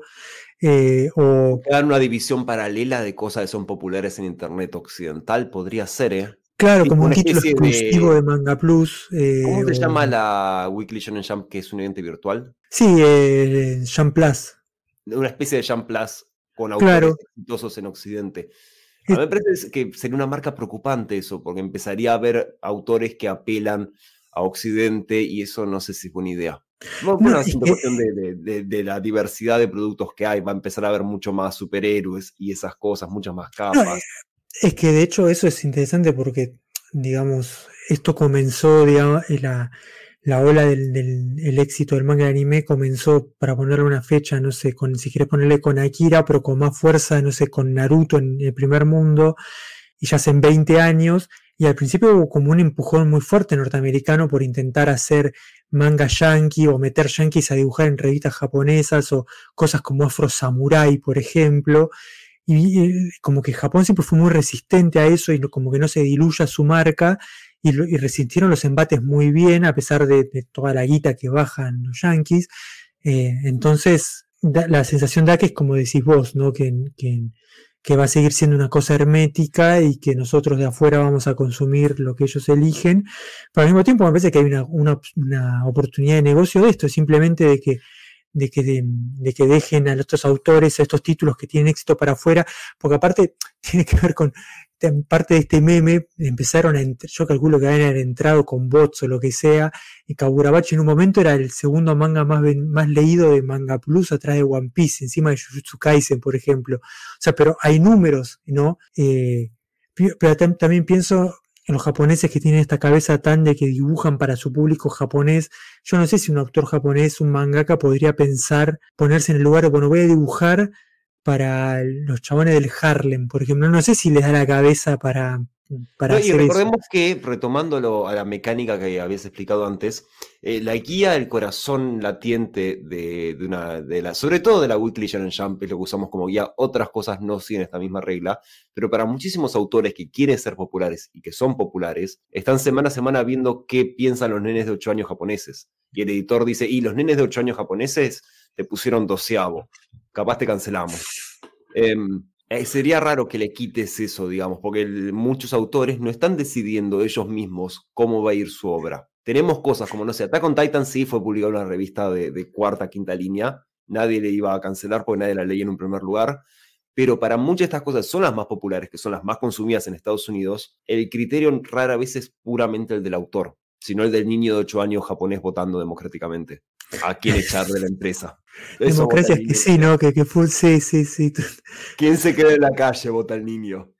Eh, no, es que realmente es, esto, esto que vos decís, no es, no es solamente una metodología, sino que es como el corazón de la matriz productiva de los mangas más exitosos a nivel mundial.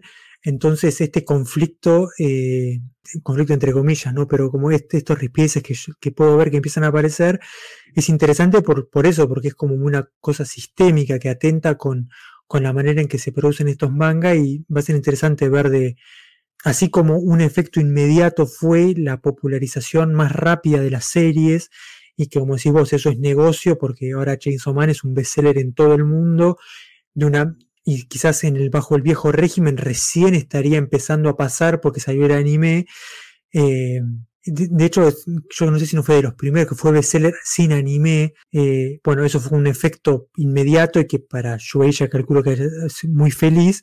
Pero bueno, está apareciendo esto otro y hay que ver a, mediano o largo plazo si genera cambios o, no. Y Japón se, mantiene impermeable a, lo que pasa afuera. Y, bueno, simplemente quedarán los memes, ¿no? Es loco porque Jujutsu Kaisen yo lo empecé un año antes de que empiece, de que haya aviso de anime, más o menos, y la gente no hablaba de eso. Es loco, me había olvidado el hecho de que, de que qué tanto eleva la popularidad cuando sale el anime de un manga que está actualmente en publicación. Uno, usualmente llega primero por el anime a las cosas, o más o menos en simultáneo, ¿no? Porque ahí te enteras que existe.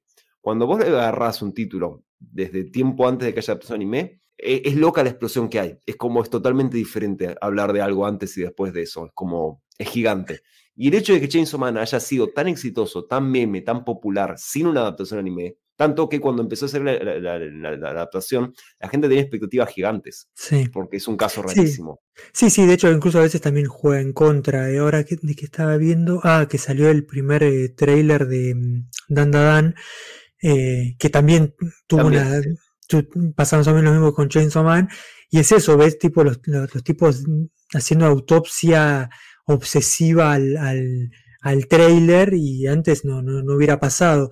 Y si, digamos, sigue pasando. Pasaba, pero no te enterabas porque no estabas tan en la ola, digamos. Había como un nicho muy pequeño de la gente que lee Manga Plus o que lee, porque siempre hubo traducciones inmediatas de la Jump. El tema es que la leía el tipo de persona, lee una traducción inmediata de un título japonés, ¿no? Es como que alguien casi va preso para que leas eso. Ese es el nivel de Claro, no, incluso también antes quizás empezaban a traducir las series que más o menos ya habían pasado esta, esta vara de los dos meses, ¿no? Porque no te vas a poner a traducir una serie que iba a morir al capítulo 20. Eh, y si salvo muy pocas excepciones, la mayoría como que no, no, funcionan, por más que las intentan cerrar, eh, la mayoría no funcionan. Eh, así que también es, es todo como una, una novedad. Y bueno, veremos qué pasa, veremos si, si Kagurabachi sobrevive o no, lo más probable es que no, y si, ¿qué, hacen, qué hacen los, los otakus eh, yankees o internacionales con eso. Eh, incluso sería interesante ver, y sería interesante ver, por ejemplo, no sé, que como tuvo tanto éxito, que después Viz en Estados Unidos publique los dos tomos de Kagurabachi y sean un exitazo de venta. Lo veo pasar, que los tipos lo venían a comprar por for the LOLs, nomás para, para romper las bolas. Eh, interesante, que como que se está abriendo un nuevo horizonte eh, de, intercomunicación. Claro, de consumo, sí. De, no sé si. Eh, al final del día uno lo, puede bajar todo a consumismo, medio, qué sé yo, no sé si realmente importa. Al final del día, Kagurabachi es un manga medio mediocre. No lo lean. Si se llevan algo de esta hora y media de charla, no lean Kagurabachi. Sí, no lean manga del día, no, no, se, no se hagan eso. Cuídense, quídense un poco. Eh, pero sí lean Real si les gustó Slam Dunk. Lean Gunsmith Cats si les gustan las películas de, acción setentosas. Lean eh, con Kinkret o Kinkrit, Kinkret, ¿no? No sé, no me preguntes. Yo porque tiene I, tiene la 2C, no sé. no sé si quieren algo que se ve como, que no se ve como manga y es como reflejero, lean El almanaque de mi padre si quieren algo que los haga sentir como una persona adulta que utiliza su tiempo para cosas respetables. Em, Un manga para leer fumando pipa, ¿no? Para quedar. No sé si es para tanto, pero mm, pero es un poquito eso, es como manga para decir, ah, bien, pará, yo soy una persona grande. Tengo preocupación de persona grande, cierto. Ah, y es eso, ¿no? Sí, sí, sí. Eh, ¿Coordinar una forma de enganchar con el siguiente bloque o anterior? Mm, no, yo, yo creo que no. De hecho, no, no sé, como esto es todo tan cuántico, no sé si nos van a poner el principio, el final. Así que cualquier intento de, hacer un enganche va a ser un, un estrepitoso fracaso. Así que Así que cualquier cosa, el que viene después que nosotros no, no sabe nada. en los comentarios quiero que le digan que no sabe nada y que hay pica, hay pica. Déjenle memes de Kagurabachi diciendo, ¿cómo que dice I win? Así. No, ese es de Jujutsu, pero sí, dejen memes de Jujutsu diciendo yo gano.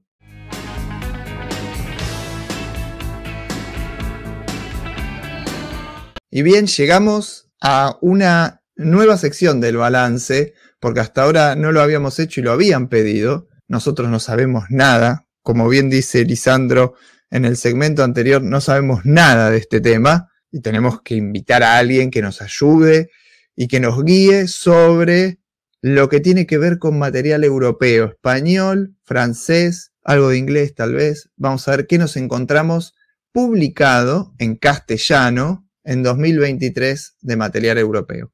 Para eso invité al especialista de la mesa de tomos y grapas en lo que refiere a esta clase de historieta, que es el señor Sergio H. ¿Cómo anda, Sergio? Hola, ¿qué tal? Me, aprovecho que no sabéis nada porque yo sé solo un poquito y así no voy a quedar mal. Parece que sabes absolutamente todo, parece que tienes un doctorado en esto. Bueno, bueno, nada, muchas gracias por, por invitarme, por pensar en mí y yo, bueno, ya sabes que a, los argentinos os, tengo mucho aprecio. Sergio es muy fan de la historieta argentina, fan de, Alberto Brescia, por ejemplo. Por ejemplo, sí, mi padre. la verdad es que es, siempre que sale algo argentino es el primero de, de tomos y grapas que me dice, mira que salió acá en España. Y la verdad es que por suerte están teniendo bastante buenas ediciones de ese tipo de material. Sí, la verdad, bueno, no es el tema de, esta sección, pero hay editoriales en España como por ejemplo Dolmen, que todo lo que es material clásico argentino, la verdad es que están sacando una línea bastante buena y muy bien surtida, así que no nos podemos quejar. La verdad es que incluso a veces mejor, mejor que acá mismo, pero como bien decís, no es el tema de esta sección. ¿Qué es lo que ha salido de material europeo en, en 2023? Empezamos con el listado, y bueno, me has recomendado 20 obras que te voy a ir tirando los títulos para ir repasando. Eh, primero arrancaste con 7 españolas y después las 13 van completando de distintas latitudes. La número 1, y no es un tope esto, vamos con la numeración random, totalmente, es Ronson de César Sebastián. En el programa Tomos y Grapa se ha tratado bastante y ha tenido mucho espacio. Eh, gran recepción esta obra. Pues sí, eh, no es un top, pero esta para mí personalmente es la mejor que ha salido, tanto a nivel español, europeo o de todo lo que he leído en el año, así que fíjate. Y bueno, pues esta es una, obra de César Sebastián, como bien dices, que es un autor eh, de aquí de la comunidad valenciana, un autor joven y que este es su primera obra larga, su primer cómic largo. Él ha hecho fanzines, él ha hecho publicaciones cortas y aquí lo que cuenta es la, la historia de su padre en un pueblo, eh, ficcionada y con, con, un personaje que no es su padre, pero que en realidad son las vivencias de su padre. Y habla un poco de algo que aquí en España, no sé vosotros cómo lo conocéis o cómo lo llamáis a esto, que es la memoria histórica, ¿no? que es el mirar al pasado y hablar de una sociedad y una forma de vivir que ya no existe, ¿no? En los pueblos, eh, con, tratarse con la gente de manera sencilla. La obra, además, la edición está pensada como si fuera un álbum de fotos, eh, está editado de esa manera y es como una, una pastilla de, vuelta al pasado. Es como volver a vivir los años 60 para los que lo vivieran y toda la obra pues rezuma un montón de, de sentimiento, de, de, cariño, de nostalgia y además tiene un dibujo que es muy una línea muy clara, con en blanco y negro, con, color, con tonos dorados y consigue, consigue transportarte a esa época. De hecho, bueno, a mí lo, lo ha conseguido porque ya os digo que es mi, mi obra favorita del año tiene esa, esa paleta de colores tan particular, elige esos tres tonos, blanco, sí. negro y dorado, que, que, le, da, le da un toque muy especial. Lo que estuve viendo en lo que desde acá se puede ver por ahora, la verdad que muy, muy interesante ese laburo y sorprendente, ¿no? Porque. Ha tenido una recepción enorme para un autor nuevo. Sí, si no es sorprendente, el número dos, porque es un esperado, siempre es un hit, El Abismo del Olvido de Paco Roca. Bueno. Un, sí, es un monstruo, o sea, casi que no, no falla, ¿no? Siempre va a estar considerado en las obras importantes del año cada vez que saque algo. Allí lo, lo conocéis, a Paco Roca os ha llegado, ¿verdad? Acá están publicándose sus obras, pero en importaciones siempre fue el primero que llegó, es claro. muy reconocido y sí, es un autor que me parece que, que apela a, a, una memoria que nosotros también tenemos uh -huh. este, desde España, porque la, bueno, la inmigración fue muy grande y él ap apunta siempre una época cuyas historias a nosotros sí nos llegan desde los, los, los, antecesores, los parientes, las abuelas, los abuelos. Entonces eso siempre nos toca, Paco Roca. Yo creo que, que acá funciona muy bien, además de ser un autor tremendo, ¿no? Bueno, no, pude, no pude leer todavía El Abismo del Olvido, tiene muy poco tiempo publicado. ¿Y de qué? ¿Esta vez a dónde va Paco Roca?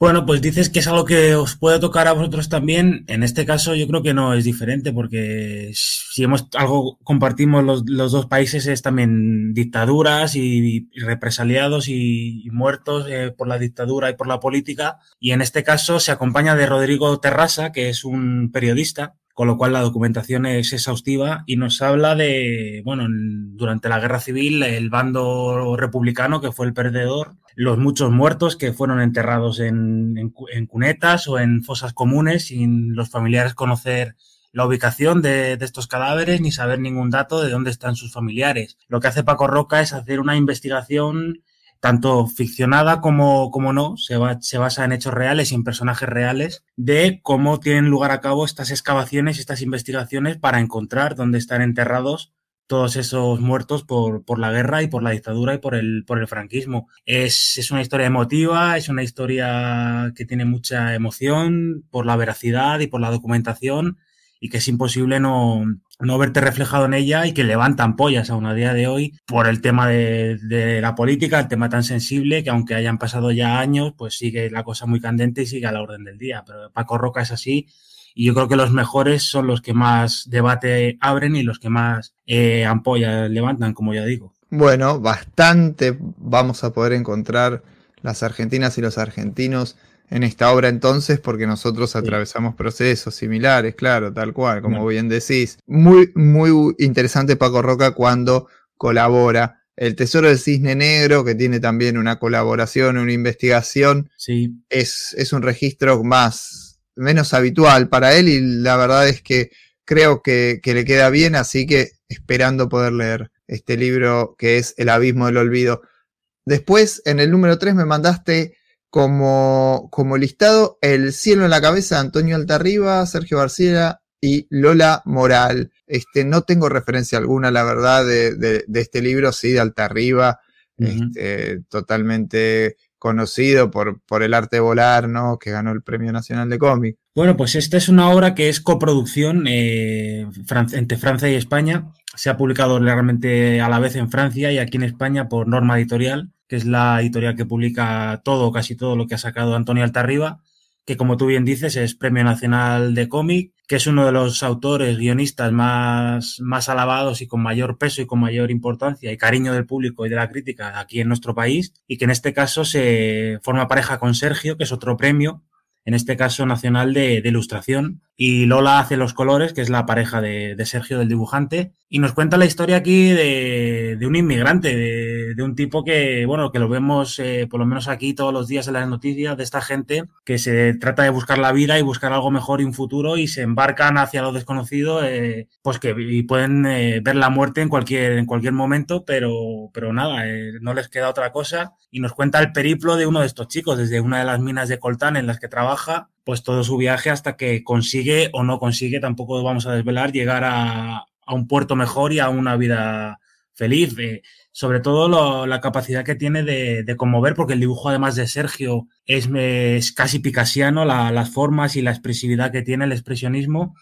Conmovernos de, de unas historias que oímos muchas veces en el telediario y no les damos mayor importancia, hacernos partícipe de la, de la odisea que vive esta gente y de la, y de la tragedia, ¿no? De dejar tu hogar, tu país para, para buscar algo mejor y que seguramente pues, puedas morir. Es, es otra de las obras más destacadas del año, sin duda, de las tres o cuatro. Bien, número cuatro, vamos con Contrillo de Carlos Portela y Queco. Muy inquietante la portada y no conozco a ninguno de los autores, no, no sé qué se trata ni cuál es el trabajo habitual de ellos. Pues esta, igualmente que la anterior, es otra coproducción entre Francia y España, aquí lo vuelvo a editar también Norma Editorial. Carlos Portela, pues es un tipo que ha trabajado mucho en organización de salones, el tipo es escritor, es crítico, también ha escrito guiones y aquí se ha sacado pues uno de los mejores trabajos del año junto a Keiko, que es dibujante también habitual del anterior, eh, de Antonio Altarriba, que ha ilustrado con él lo que llaman la trilogía del yo, que, es yo asesino, yo loco y yo mentiroso. Ah, sí, sí.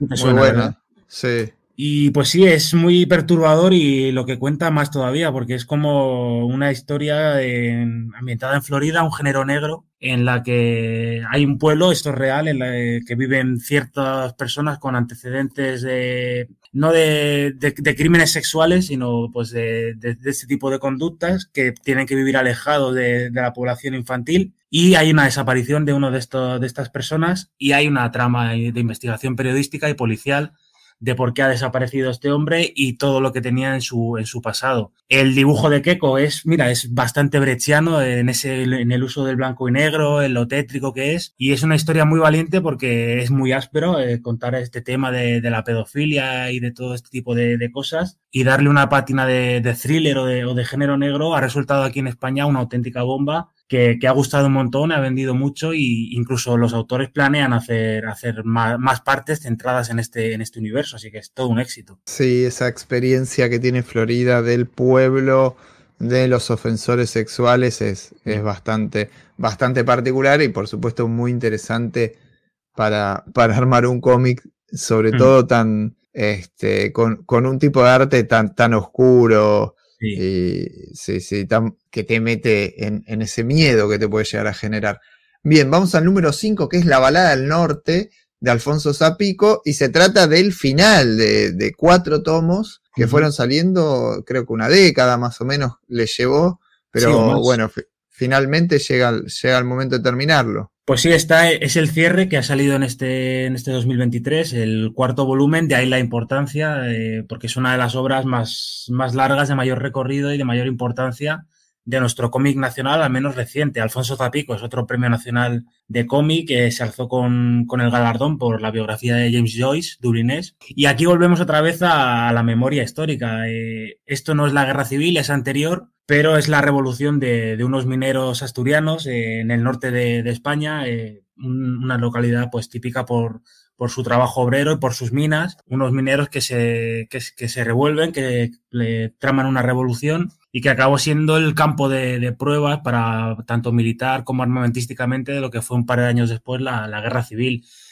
es una obra bastante emocionante, sobre todo por la fuerza que imprime Zapico a sus personajes protagonistas, eh, políticamente e intelectualmente muy comprometida y que yo creo que junto a Paco Roca es una obra que ha salido un poco del circuito de los lectores de cómic y ha trascendido a medios generalistas, tanto el autor como esta balada del norte. Muy interesante completar y llegar a, a semejante trabajo. Vamos al número 6 que es Alcayos de Juan Mamalien y Adrián Bonilla. Pues esto es este otra. Sí, dime. Ni referencia de este tengo. Sí, porque es otra, otra novedad de, autores noveles. Eh, el guionista Juanma es actor, eh, trabaja como, como, actor, tiene por ahí registros esporádicos. Y Adrián Bonilla, pues es otro que es su primera obra larga.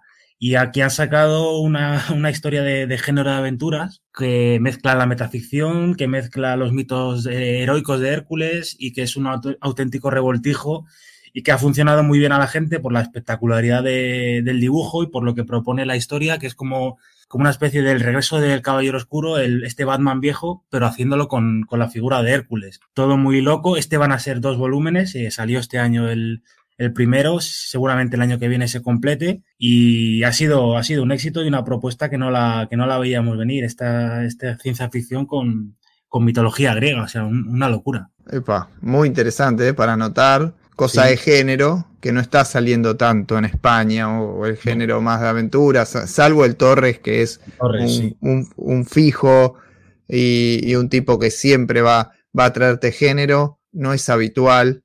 Acá en Argentina tampoco está tan habitual y a este nivel tampoco. Y me parece que es para, llama la atención, por lo menos es para, para anotar además una propuesta ya del argumento ah, espectacular. Sí, sí. Bueno, el número 7 es Planeta de Ana Oncina. Este tampoco, cero referencias tengo. ¿Qué pues viene? Este nos ha llegado también un poco eh, hace nada, porque lo, como se publica aquí en España, no sé, en Argentina, no creo que sea el caso, mucha novedad, demasiada novedad, eh, existe el problema de que muchas buenas obras se nos pasan por encima del radar porque no podemos abarcar todo y no podemos leer todo. Así que esta la hemos descubierto ahora hace poco menos de un mes, pero lleva ya publicada varios meses. Y es una obra de una autora que es conocida por una serie humorística que se llama Croqueta y Empanadilla, pero que aquí hace una obra de, de autor que mezcla igual la, ciencia ficción con lo que yo llamo el slice of life, el género de, de la vida cotidiana, con una historia romántica entre dos mujeres eh, que se va a ver en dos planos, uno en un futuro eh, muy aséptico, donde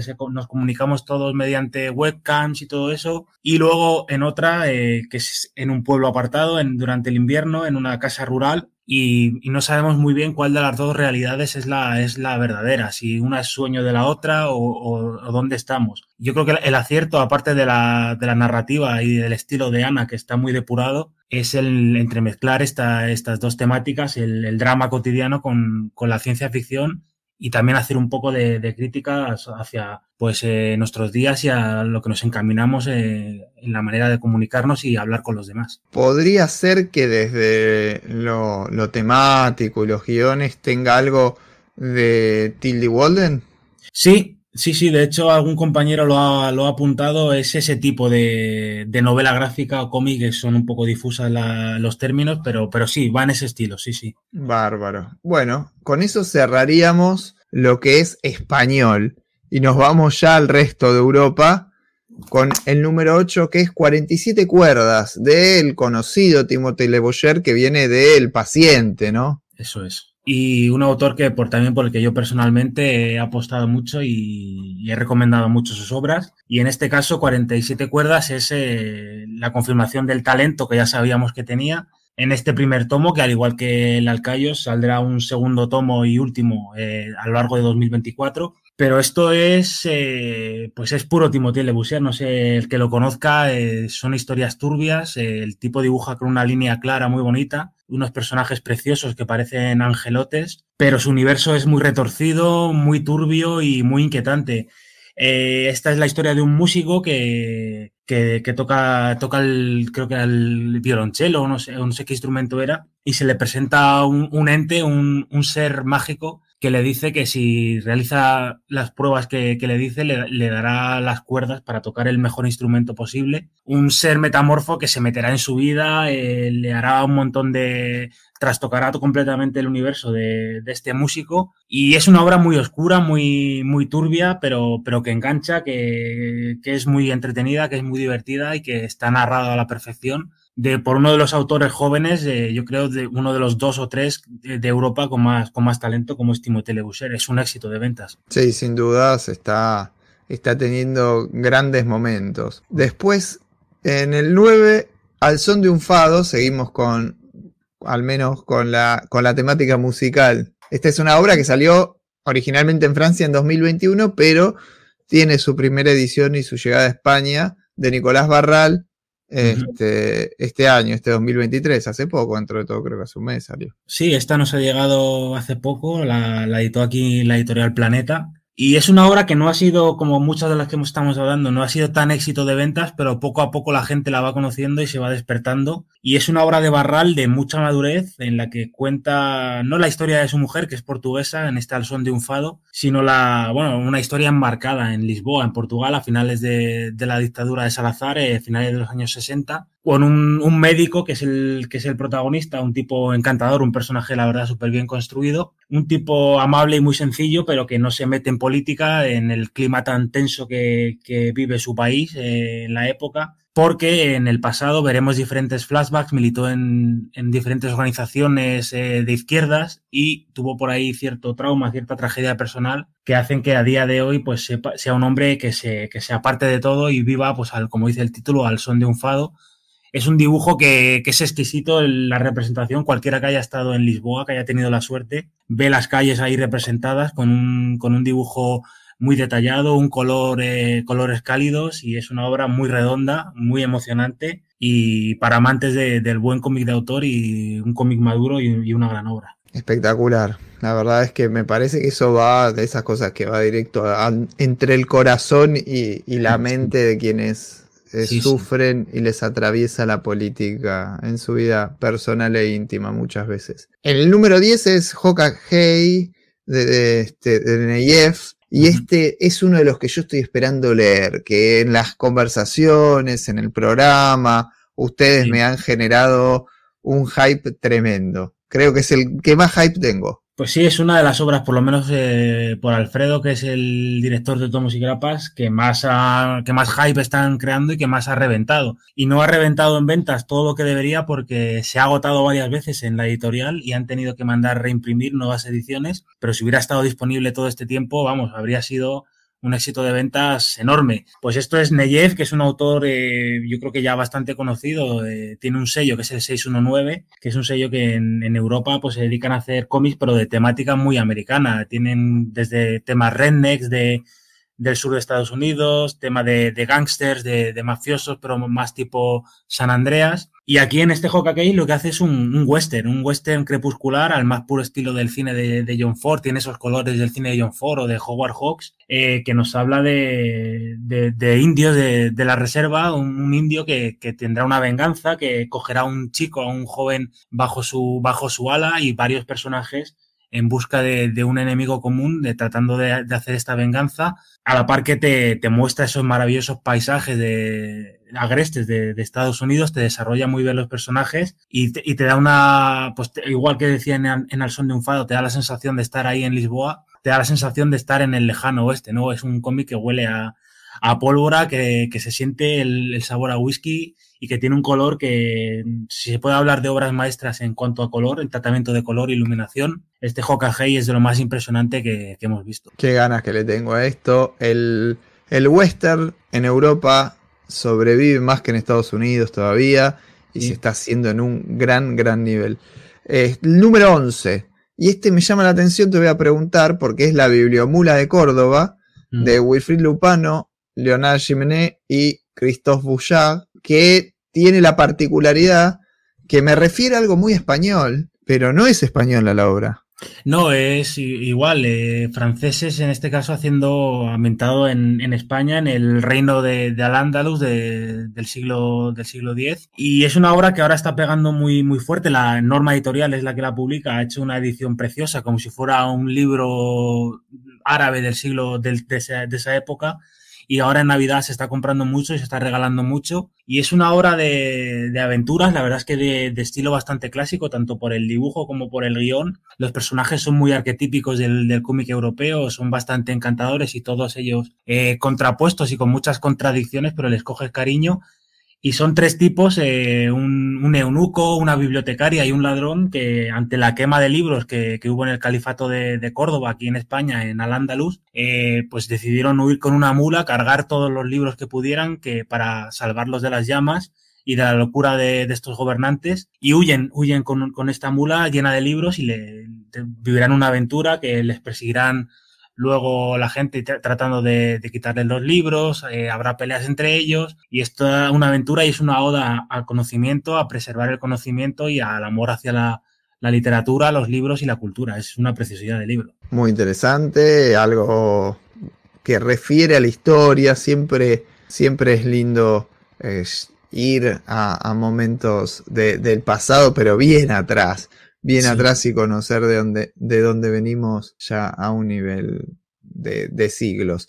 Bien, el número dos es, esta sí la leí, porque ya tiene unos años, que es El Castillo de los Animales, ah. este de Xavier Dorison y F Félix Delep. Xavier uh -huh. Dorison es, es un guionista que está teniendo, un francés que está teniendo un rol bastante destacado, Aristofania, Long John Silver, Undertaker, es sí. un tipo que la viene pegando. Y acá el dibujo este, me llamó mucho la atención ya desde el arranque porque son... Es como ver a los aristogatos en otro plan, ¿no? Sí, porque estamos acostumbrados al animal antropomorfo, como por ejemplo Black Sat, eh, que son, pues, son personas, pero con, con los rasgos, con las caras de los animales. Y no, estos son animales tal cual. Y lo que hace aquí Dorison y Deleuze es adaptar de manera libre, eh, actualizada, el Rebelión en la Granja de George Orwell, que es una de las novelas más importantes y más lúcidas de una crítica al, comunismo estalinista más exacerbado del siglo XX. Eh, la obra son cuatro álbumes, la obra completa. Lo que ha hecho aquí Norma Editorial en este año ha sido publicar en un integral con los dos primeros, o sea que nos faltarían los dos últimos. Y es una obra que por los ojos, como decimos nosotros a nuestro público, entra directamente porque tiene un, un arte, un acabado gráfico de Deleuze que es impresionante, la capacidad que tiene de dibujar animales. Y luego eh, Dorison, pues eh, como tú dices, es un tipo que, que, hace guiones que funcionan, que se venden, pero que da algo más, da un plus de calidad extra y se nota con las vueltas de tuerca que sabe darle a la novela de, de Orwell, que ya es todo un clásico, y aportar cosas suyas, actualizarla y hacerla emocionante, eh, que vibres realmente con estos animales y con las injusticias que le, que les ocurren y qué, qué, te parece a ti, ya que tú lo has leído, eh, supongo que estarás de acuerdo conmigo, ¿no? Porque es un obrón. Sí, sí, totalmente. Esta vuelta, como decís, a, a lo que fue esa obra que te hacen leer en muchos colegios, por lo menos acá, o en clases de inglés, que es Rebelión en la Granja, para mí lo profundiza, lo mejora y le da un tono divertido, de acción, le da otra cosa, porque a veces Rebelión en la Granja me parece como que es demasiado literal, ¿no? La metáfora por momento como que se aburre de, de contar la novela. Y, y, bueno, vamos a algo mucho más, vamos al grano. Y en este caso no, la aventura es, es, es trepidante, es como Disney más rebelión en la granja para mí. Sí, la verdad. Ocurren cosas, sí. pobres animales, como acaban algunos. Duras, sí. duras, sí, sí, sí. Es como un, pero la, la visual es muy Disney, y la acción, las persecuciones, es como tiene referencias eh, muy, muy claras en ese sentido, pero claro, con una, con un guion este, que es bastante más duro que, que, cualquier película infantil. No, yo creo que esto es un obrón, totalmente es, era necesario que, que, lo publique prácticamente porque es, es la verdad que alucinante. Si no te atrae una cosa, te atrae otra. Este, sí. Tanto el guion como el dibujo son de, de, primerísimo nivel y lo que me siempre me, me, llama mucho la atención, este lugar y, este, este, guionista en particular lo, tiene, de cómo en Francia se producen obras muy entretenidas y que parecen de consumo, pero que tienen una factura enorme. Como que logran mezclar las dos cosas de, forma perfecta, que a veces parece medio difícil en otros lados, ¿no? Eso es lo que, lo que me pasa con, con esta clase de obra francesa, que uno dice, es de primer nivel, tiene una altísima calidad, pero también viene a ofrecer un, un, entretenimiento importante. No son excluyentes las dos condiciones. Sí, yo creo que al final lo que han hecho los guionistas como, el, como este Dorison o gente como Cidru es recoger el testigo de, de, los clásicos europeos de toda la vida, que es contarte una historia entretenida en 46 páginas o 50 o la que sea, una historia divertida. Y en este caso, pues se han sabido acompañar de dibujantes europeos que han evolucionado que se han salido de, la forma de narrar clásica que había en el cómic europeo y que tienen una, un acabado y visualmente es que son, son impecables. Espectacular. Bueno, el que sigue es el número 13, Los hijos del Capitán Grant de Alexis Nesme, que es una adaptación del libro de Julio Verne. Sí, no salimos de los animales, en, en, este caso sí que van a ser animales antropomorfos, y no salimos de las adaptaciones literarias, como tú dices, una, no de las más conocidas, pero una novela de, Julio Verne. Eh, aquí también ha tenido mucho éxito por la, por la edición. Eh, Tengo Ediciones, que es una editorial pequeñita, pero que está pegando muy fuerte en el último año en cuanto a cómic europeo aquí en España. Ha sacado una edición eh, súper chula en un integral de, de, esta obra de Nesme, que igual esa aventura clásica de, barcos, de, cartografía, de cartas de navegación, de las de toda la vida, como bien sabía hacer Julio Verne, y que tiene un dibujo de Nesme y un apartado gráfico, un color eh, increíbles, y que todo el mundo que, la ve la quiere porque, porque igual visualmente es, impecable y es, es un 10. Luego la aventura está muy bien y la edición muy cuidada, como ya digo, pero es que están saliendo unos dibujantes que, que visualmente este tipo también trabajó en cómics de, Disney, de, Mickey Mouse, y, se nota la elasticidad que tienen sus personajes, pero es que eh, eso se, te llena la vista con, cualquier página que, hace este hombre. Esta editorial Tengu es muy interesante, está sacando, bueno, de, acá hemos, hemos mencionado Alcayos, más adelante viene otra. Y, y, la verdad es que es una competidora interesante desde el punto de vista de, cómic europeo, pero también algo de mangas acá. Es, es, viene a desafiar un poco a los lectores. Creo que nos viene a decir, vamos más adentro, vamos más profundo, apostemos a ampliar nuestro paladar y eso siempre es, es bienvenido, ¿no? La verdad es que tienen, como vos decías, en España tiene una cantidad de novedades alucinante y es difícil y es difícil elegir con, la calidad que, se está editando y la cantidad también. La verdad que espectacular. El número 14 es Frankenstein de George Best, que no, del que no tengo la más mínima referencia a este libro. Bueno, pues eh, George Best es un dibujante ya, ya clásico de, cómic europeo. Ha trabajado, pues sobre todo, bastantes veces con, con Jodorowsky. Y es un tipo que, que a esta edad madura eh, yo creo que está haciendo el mejor dibujo de toda su carrera a estilo tradicional, eh, glorioso blanco y negro, como nos gusta decirlo, a plumilla en blanco y negro, está adaptando clásicos de la, de la literatura. El año pasado ya hizo una adaptación de Drácula, eh, que sacó norma editorial, al igual que este Frankenstein, que es novedad de este año. Y la verdad es que la gente se está volcando, porque a pesar de ser las mismas adaptaciones de los mismos clásicos de siempre, aquí lo que hace el autor es hacerlo de manera muy fidedigna, de manera muy literal, y hacer un dibujo, como digo, en blanco y negro completamente espectacular. Y en Frankenstein es otra vez igual, por eso es un éxito de ventas y por eso le gusta tanto a la gente, porque si ya tienes un clásico como es Drácula o Frankenstein, que ya venden solos, con esas portadas y con ese arte y con esas ediciones que hace Norma Editorial es que se venden solos y ya de hecho seguramente para el año que viene tengamos una nueva adaptación de Nuestra Señora de París, que bueno, que es el jorobado de Notre Dame. Ah, alucinante, alucinante. Para amantes de la literatura clásica, espectacular.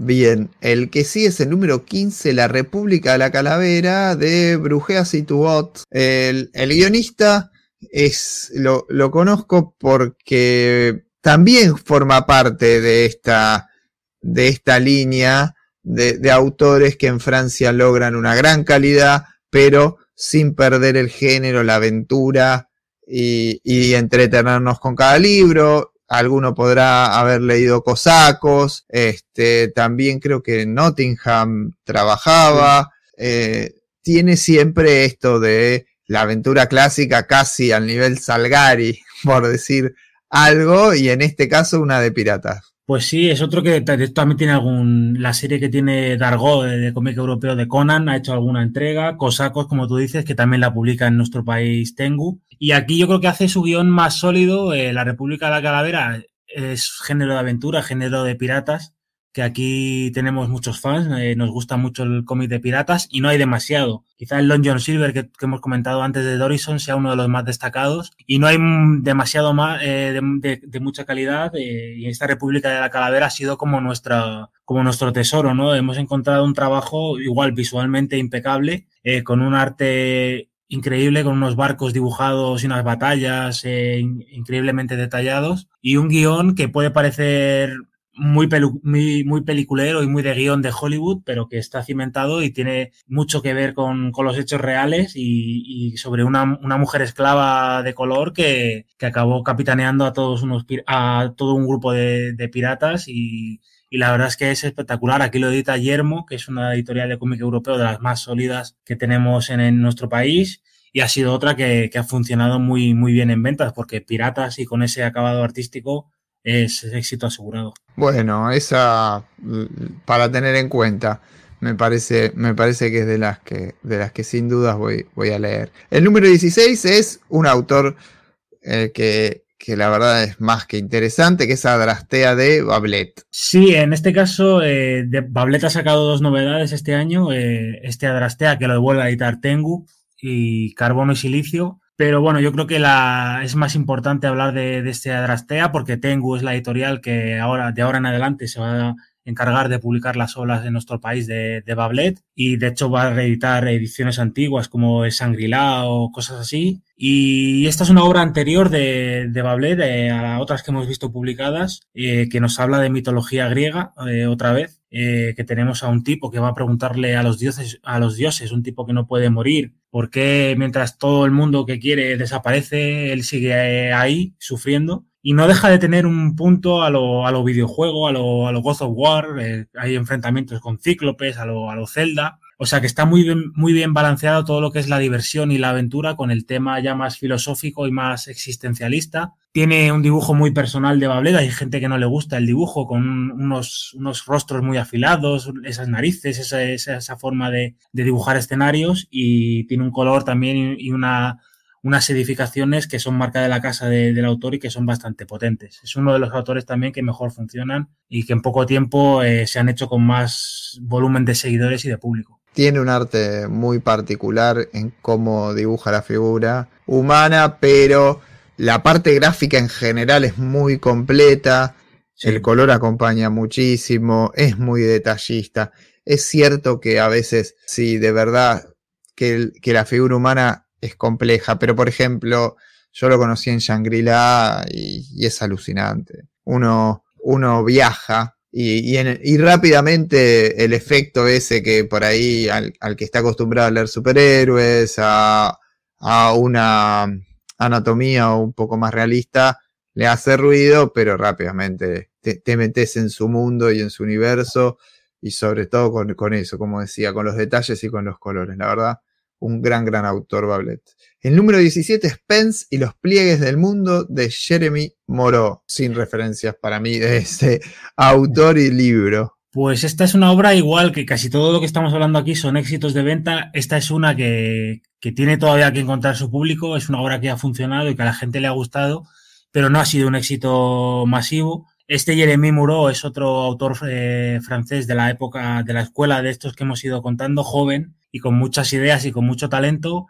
Y esta es una historia eh, prehistórica de cuando la, la humanidad nos, eh, nos agrupábamos en, en manadas de, de, cazadores y un tipo que, que, no sabe cazar y no sabe, con lo cual en su, en su tribu no tiene ningún tipo de, de uso. Eh, sufrirá varias tragedias en su vida con, con lo que de, decidirá eh, pues, declararle la guerra a la madre naturaleza y hacer él su propia su propia ley, su propio sustento y cambiar el curso de, las cosas. Eh, no sé, es una obra que mezcla la, el, existencialismo con, con la aventura, esta aventura prehistórica, con temas de, ecología y con cosas que son extrapolables a, día de hoy. Y es igual un autor que en cuanto a diseño y en cuanto a color, sobre todo, tiene mucha personalidad y tiene mucha pegada. Y a mí me, me da pena que no sea más reconocido por el gran público porque tiene muchas ideas y tiene sus obras un gran calado. Y siempre que sale alguna es un, es un pequeño acontecimiento para mí, pero yo creo que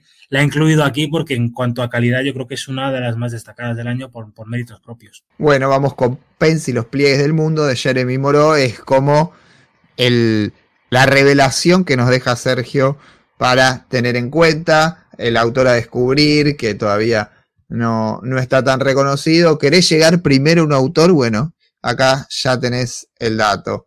El número 18 que tenemos es Saint Elm de Serge Lehmann y Frederick Peters, la dupla del hombre garabateado. Sí, el hombre yo la disfruté mucho, ¿eh? el hombre garabateado, y disfruto mucho de todo lo que saca Frederick Peters, ya sea hablando de su propia vida con, esos píldoras azules, eh, hablando de, del espacio con, con, Lupus, y en este caso en este Saint Elm, que aquí lo publicó Berry y igual que otros que hemos ido comentando, es el primer integral de dos que saldrá en el año 2024 y esto es un, un thriller muy raro eh, con ecos de incluso de, de, David Lynch, de obras de David Lynch. Eh, es un tipo que llega a un pueblo muy extraño, eh, que no sabemos si es el futuro o dónde estamos, si es un mundo real, imaginario, eh, a buscar a un, a un tipo desaparecido y toda la gente que, que, rodea al pueblo, cada uno con sus, con sus tramas, con sus intereses, mm, cosas sobrenaturales, se irá todo enredando. Y es una historia de que si le quitas todos estos elementos de ciencia ficción o de, o de futuro, es un género negro tal cual, de un detective que llega a buscar a una persona, pero que está tan bien trabajado el género negro, está tan bien aprovechado todos sus recursos. Frederick Peters, en cuanto a dibujo, entrega un, un álbum espectacular. Eh, tratamiento de color también es muy, muy destacable y es una obra que, que engancha mucho por, por, la temática, por los giros que tiene y porque nunca la ves venir y siempre es impredecible. Y estamos aquí esperando, este salió a principios de este año 2023 y llevamos desde entonces esperando a la conclusión porque es una obra de estas que te deja con el cliffhanger, con, con ganas de, de saber que, que, continúa. Sí, el europeo tiene, tiene eh, fácil la, espera, o sea, uno lo, lo, deja como muy, muy atento a, bueno, cuando sale el próximo, porque sí. la, la cantidad de páginas a veces no es tanta y uno quiere más, quiere más, pero también el trabajo gráfico, sí, es, es, muy puntilloso en el europeo. Hay que acostumbrarse a que el arte lleva más tiempo y recomendamos una segunda, una tercera lectura prestando mucha atención a esos detalles del arte porque también ofrece una complejidad plástica que hay que tenerle, hay que tenerle paciencia y hay que tomarle el gusto. El, el, que sigue el número 19 ya, anteúltimo, Un avión sin ella, es una adaptación de una novela de Michel Bussy, guion de Fred Duval y dibujo de Nicolai Piñeiro. Mucha, mucha adaptación, la verdad, está, estamos trayendo hoy aquí, a pesar de que yo creo que en el cómic es, en el, es el lugar más fértil en cuanto a ideas y donde se sacan las ideas más originales, se sigue recurriendo a la literatura y adaptar este tipo de novelas. Esta también la trae Norma Editorial aquí en nuestro país y ha sido un éxito como lo fue la anterior obra de, de este autor de Duval, que adaptaba otra obra de, del mismo novelista francés que es Michel Bussy, que era Nenúfares Negros, que era un, un thriller, un asesinato en en medio del pueblo de Nenúfares, el pueblo de Monet, de, del pintor. Y en este caso, esta otra novela, lo que cuenta este avión sin ella, es eh, una de estas historias de, pues igual que hemos dicho antes, un thriller. Eh, me recuerda a Millennium, a estas novelas de Stieg Larsson que se hicieron tan populares, en la que una chica al cumplir su mayoría de edad descubrirá si es en realidad eh, la hija de quien le dijeron que es o de, o de otros padres, porque hubo un accidente de avión en el que murieron todos menos, esta niña y no se pudo averiguar si era hija de, una familia adinerada o de otra familia con menos recursos y se ha mantenido este secreto hasta que ahora cumple la, mayoría de edad y todo va a saltar por los aires. Tiene muchos giros, tiene, es también impredecible y, y tiene mucha tensión. Hay por ahí un detective y, muchas cosas que hacen que la historia traiga desde el punto de vista artístico. Piñeiro tiene un dibujo bastante limpio, con mucho detalle que es muy espectacular. Y ha funcionado porque aquí si haces género negro y lo haces con, estos acabados eh, a la BDHD, que nos gusta decir, eh, es muy difícil que te equivoques. muy bueno esto, la BDHD. ¿A qué se refiere? Es un ya lo hemos acabado usando como, como chiste recurrente, es como en, alta definición, ¿no? Eh, por este tipo de dibujantes que hemos ido nombrando tan talentosos y que hacen un dibujo tan esplendoroso. Claro, hay que estar atento a eso, al detalle, a cómo la BD no es este, de la lectura rápida, por ejemplo, sin, sin, es, no es diciendo, bueno, esto es menos o esto es más, sino por la atención y por el ritmo de lectura del manga, por ejemplo. El manga tiene un ritmo de lectura bien rápido, se dibuja también rápido. Bueno, acá en la BD hay, hay dos cambios menos, se degusta un café, un vino, una buena croissant en el medio, quesos, es para, es para el nivel francés, para el ritmo de vida de, este, de, de Francia y no de, de, otra, de otra clase de sociedades, ¿no? Hay cada, que atender un su, cada obra tiene su, su ritmo y su, su, tempo y sus mecánicas. Tal cual, hay que, hay que atender un poco también al, al laburo que tiene y bueno, eso hace, hace necesario tomarse dos minutos más para, para cada cuadro y, y meterse más desde lo gráfico. Para cerrar, me llamó la atención el número 20, Estorgal, Adiós Aricia. Y me llama la atención, no porque no sea un personaje importante, que me parece súper relevante y está bueno comentarlo acá en Argentina porque no es muy conocido, pero me llama la atención que lo hayas puesto como destacado, porque eso, Torgal tiene una cantidad de libros ya demasiado importante como para andar diciendo, bueno, este, este sí. ¿Por qué lo has puesto en ese sentido? Y contame un pues poquito de Torgal, porque acá, viste, mucho no se conoce tampoco. Pues es un personaje, de hecho, creado en la revista Tintín en 1977 por Jan Van Ham y Rosinski, un personaje ya clásico del cómic europeo, que tiene una andadura de ya más de, de 30 álbumes a sus espaldas y es un personaje por derecho propio muy, muy importante y quizás eh, de los más importantes de, los últimos 40, eh, 50 años en el cómic europeo, si ya dejamos de contar a los clásicos clásicos como el propio Tintín o Asteris o Spirú o todo ese tipo de personajes. Eh, es una obra de, de aventuras con ciencia ficción, la verdad es que tiene muchos conceptos. Resumiéndolo, lo podríamos comparar con Conan, es ese tipo de aventuras, son vikingos, eh, reduciendo mucho su argumento y su temática. Y aquí en España se han publicado sus obras, sus álbumes eh, cronológicos en integrales, por norma editorial también y han sido un éxito, o sea, brutal para ser cómic europeo clásico que muchas veces no acaba de arrancar entre el público y no acaba de tener el éxito de ventas que nos gustaría, que me gustaría a mí sobre todo. Pero eh, lo que pasa con Torgal es que tiene muchas ramificaciones y tiene muchos eh, spin-off, eh,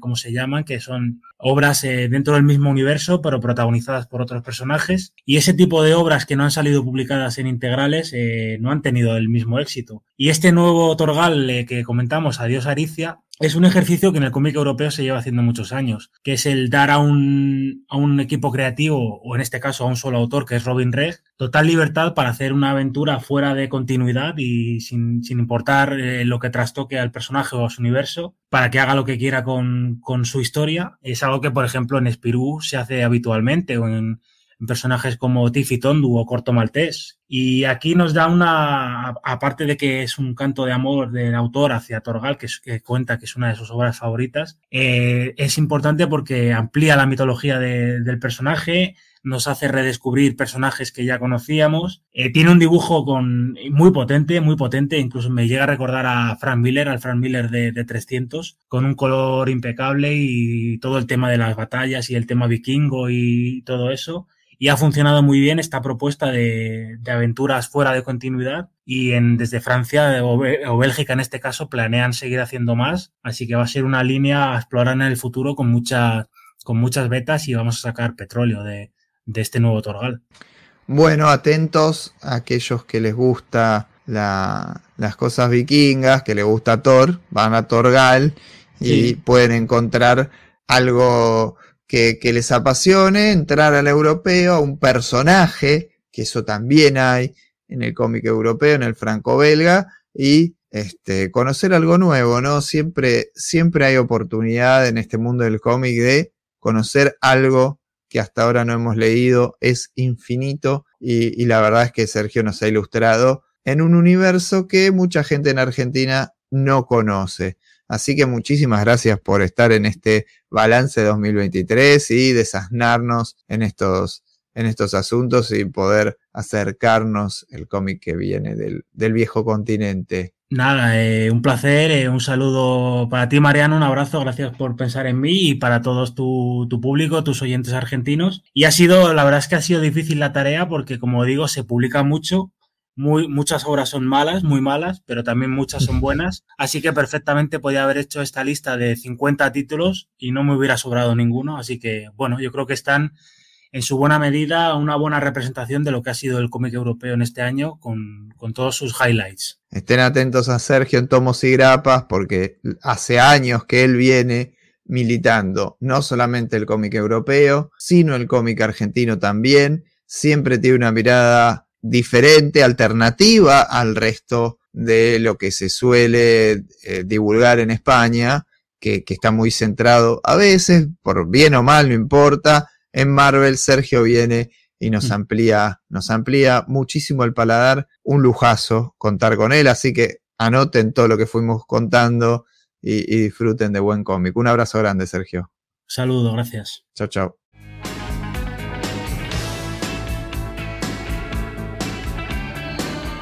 Finalmente llegamos a lo que tiene que ver con la historieta nacional, con lo producido en Argentina. Ya tuvieron que fumarse 7 horas. ¿7 horas ya? 6 horas 50 vamos por este momento. Es más que un viaje a Mar del Plata ya. ¿A dónde estamos llegando? Un viaje a Mar del Plata. No, sí, a Bahía Blanca más o menos. Sí. si este verano te querés ir a Bahía Blanca, escuchá, tenés para todo el viaje. Tributo a Maxi Fiquepro, tomando mate y por primera vez en el año, y tal vez en. No, y por primera vez en la historia de la batea, estamos con Damián mano a mano, no en estudio, sino en el García Ferré, en mi domicilio. Eh, estamos inaugurando acá el estudio García Ferré para todos aquellos que estén buscando a su tío y lo hayan perdido. Bueno, llegamos a lo que tiene que ver con la historieta nacional. Ya la búsqueda de los tíos quedará para otro momento, porque fue un año bastante importante en materia de producción, sobre todo si tenemos en cuenta un eterno llanto de violines muy pequeños que hubo en relación al precio del papel, a la situación económica de Argentina, que está muy difícil, que no vamos a poder sacar libros, que pin que pan. Y finalmente tenemos... el año de la crisis del papel y no sé cuándo, yo estoy contando, fuera de los números, pero superamos 200 libros fácil. Sí. Si nos ponemos a contar, pero no es la intención hoy, pero sí, bueno, una aclaración que vale la pena hacer es, vamos a cambiar la lógica tradicional de los años anteriores, vamos a salir de lo estadístico, de lo económico también, de lo administrativo que representaba usar de base el Excel de Santicán y empezar a trabajar en lo que es el resumen de del 2023, ya después de nueve horas, entiéndanme, eh, tener lo que es análisis de obra, ir a ver libro por libro, y la parte que tiene más que ver con lo artístico, que es lo que nos interesa, con la lectura y no con lo que es el negocio. Este balance, este repaso nacional va a estar orientado entonces a lo artístico, al arte, a la obra, a lo que salió y no tanto a la estadística, como estaba contando mi compañero Chola. Que me estoy tomando un mate, por eso es que no agarro el centro. Y entiendan que nos estamos adaptando a hacer esto mano a mano. Pero bueno, vamos a empezar dejemos de dar vueltas y empecemos a hablar de obras, armamos como un esquema que tiene que ver con separar autoeditados, digitales, y después los libros de editoriales y empezar a ver autor por autor o editorial por editorial. Empecemos con el gran abandonado habitual que es el, el autoeditado mal llamado fanzine muchas veces. Hoy hemos eliminado completamente esa diferenciación y podemos pensar en que es absolutamente lo mismo. Lo que sale fuera del mercado editorial, de alguna manera, lo que sale fuera de la lógica de tener un editor a cargo, tener eh, un sello por detrás eh, encargándose de toda esa parte, y vamos a el artista desarrollando su trabajo y encargándose de todo el proceso. Voy a empezar con una autora, porque hay una diferencia física entre autoeditados y lo que va a ser la parte después de ediciones, que se da en la Crack Boom, la carpa y el eh, pabellón Crack. Bueno, hay un caso particular que es el de Pablo Andrade, que tiene su sello y que va al pabellón Crack. Sacrabeser salió este año, primer libro de una gran epopeya que ya tuvo programa y no lo vamos a analizar ahora. Todo lo demás pertenece al mundo de la carpa, menos uno, perdón, me estoy equivocando, menos eh, Dolores Alcatena, que este año estuvo en el, en el espacio del subsuelo. Y ya ha estado como invitada también. Ya ganó el lugar como invitada. Está como primer libro a analizar hoy entonces, Las Locas. Las Locas también, uno, el lanzamiento de este año de Dolores. Eh, ya nos está mal acostumbrando. Un libro por año, a veces más. Este año, si contamos, entre, entre la reedición de Lovecraft y Negrito, entre el que sacó con, con Barro, eh, con, Deriva, mismo están en la feria. Porque comparten espacio físico. Exacto. Eh, que sacó con Deriva en formato de revista. Bueno, Las Locas ya creo que es un paso. A diferencia de los anteriores de Dolores, que siempre nos está mostrando un poco más, creo que con Las Locas fue al lugar seguro, eh, a, sus características que ya les reconocemos. El trabajo con animales, el trabajo con metáforas, el trabajo con eh, ciertos espacios, ciertas luchas que a ella le interesan. Ya, tiene ya le podemos reconocer una autora de pocos años de trayectoria a la que le reconocemos los temas, que con otros autores, eso lo estamos viendo recién a los 5, 6, 10 años de trabajo, con la acumulación empezamos a reconocer los yates y los temas, bueno, cuando ella lo podemos hacer, por la cantidad de obra que tiene en tan poco tiempo. El otro trabajo que tiene Dolores, bueno, uno Lovecraft y Negrito, que fue autoeditado en su momento y hoy sale por Historieteca, lindo formato, no es mi libro favorito de ella, pero hay que entender que también es como una obra primera, como un principio de Dolores. Este, interesante, sobre todo si lo pones al lado de lo que después vamos a ver que sacó Hotel de las Ideas también sobre, sobre el Oscar. Y el otro laburo de Dolores fue La vecina del quinto C, que para mí es su mejor trabajo de este año. No es un tropo típico entre sus... Se escapa al resto de la obra que le conocemos, que eso es lo que más nos llama la atención sobre todo, y nos hace disfrutar de ver qué otras cosas puede hacer Dolores como artista. Eh, escapándose, usando, primero, llevando otro formato. Nos viene acostumbrando a historias largas de más de 150, 200 páginas, y acá nos lleva el formato revista con veintipico de páginas, algo cortito, algo mucho más puntual, y alejándose de todos los, tropos. Estamos, ya le podemos aplicar ese lenguaje. Algo más intimista, algo más acotado, que llega igual, tiene, tiene la misma fuerza que eh, otros libros que están desarrollados en 200 páginas. La verdad es que, como bien dice Damián, en muy pocas páginas la vecina del quinto C logra emocionarte, logra llevarte a distintos tiempos de la historia, la señora del quinto C. Ah, la señora del quinto C, perdón. es una vecina. Pero es una vecina. este, a distintos lugares en el espacio, en la historia, no transcurre solo en un tiempo. La verdad es que tiene para un desarrollo comprimido que no, en el que no estamos habituados mucho en la historieta argentina últimamente. Y por ahí los autoeditados sí encontramos un poco más de ese laburo. Otro de esos que yo destaco, son dos, hay uno que es trampa y otro que no. Uno es La chica Honran, que es un espocón, básicamente, de Leo Di Taranto. Esto lo traje de la carpa de la crack.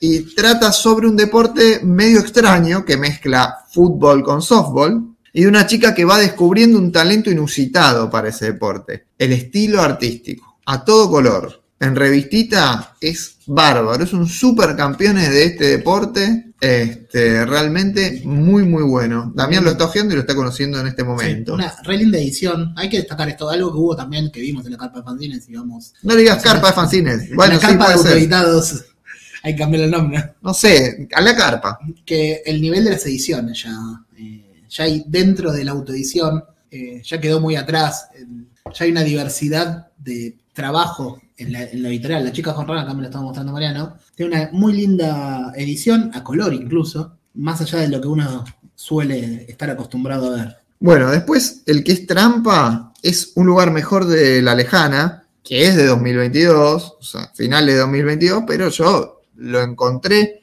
este año y sea, es una obra es una obra parecida a Upgrade Soul, no sé si lo leyeron, bueno, va por ese lado. Por... En su momento te lo habíamos hablado también de que llegó a tener una nominación a los premios Cinder. Pero este año a mí me, me, tocó leerlo y me parece muy, muy destacado. Tiene, es una historia entre ciencia ficción y, cuestión personal.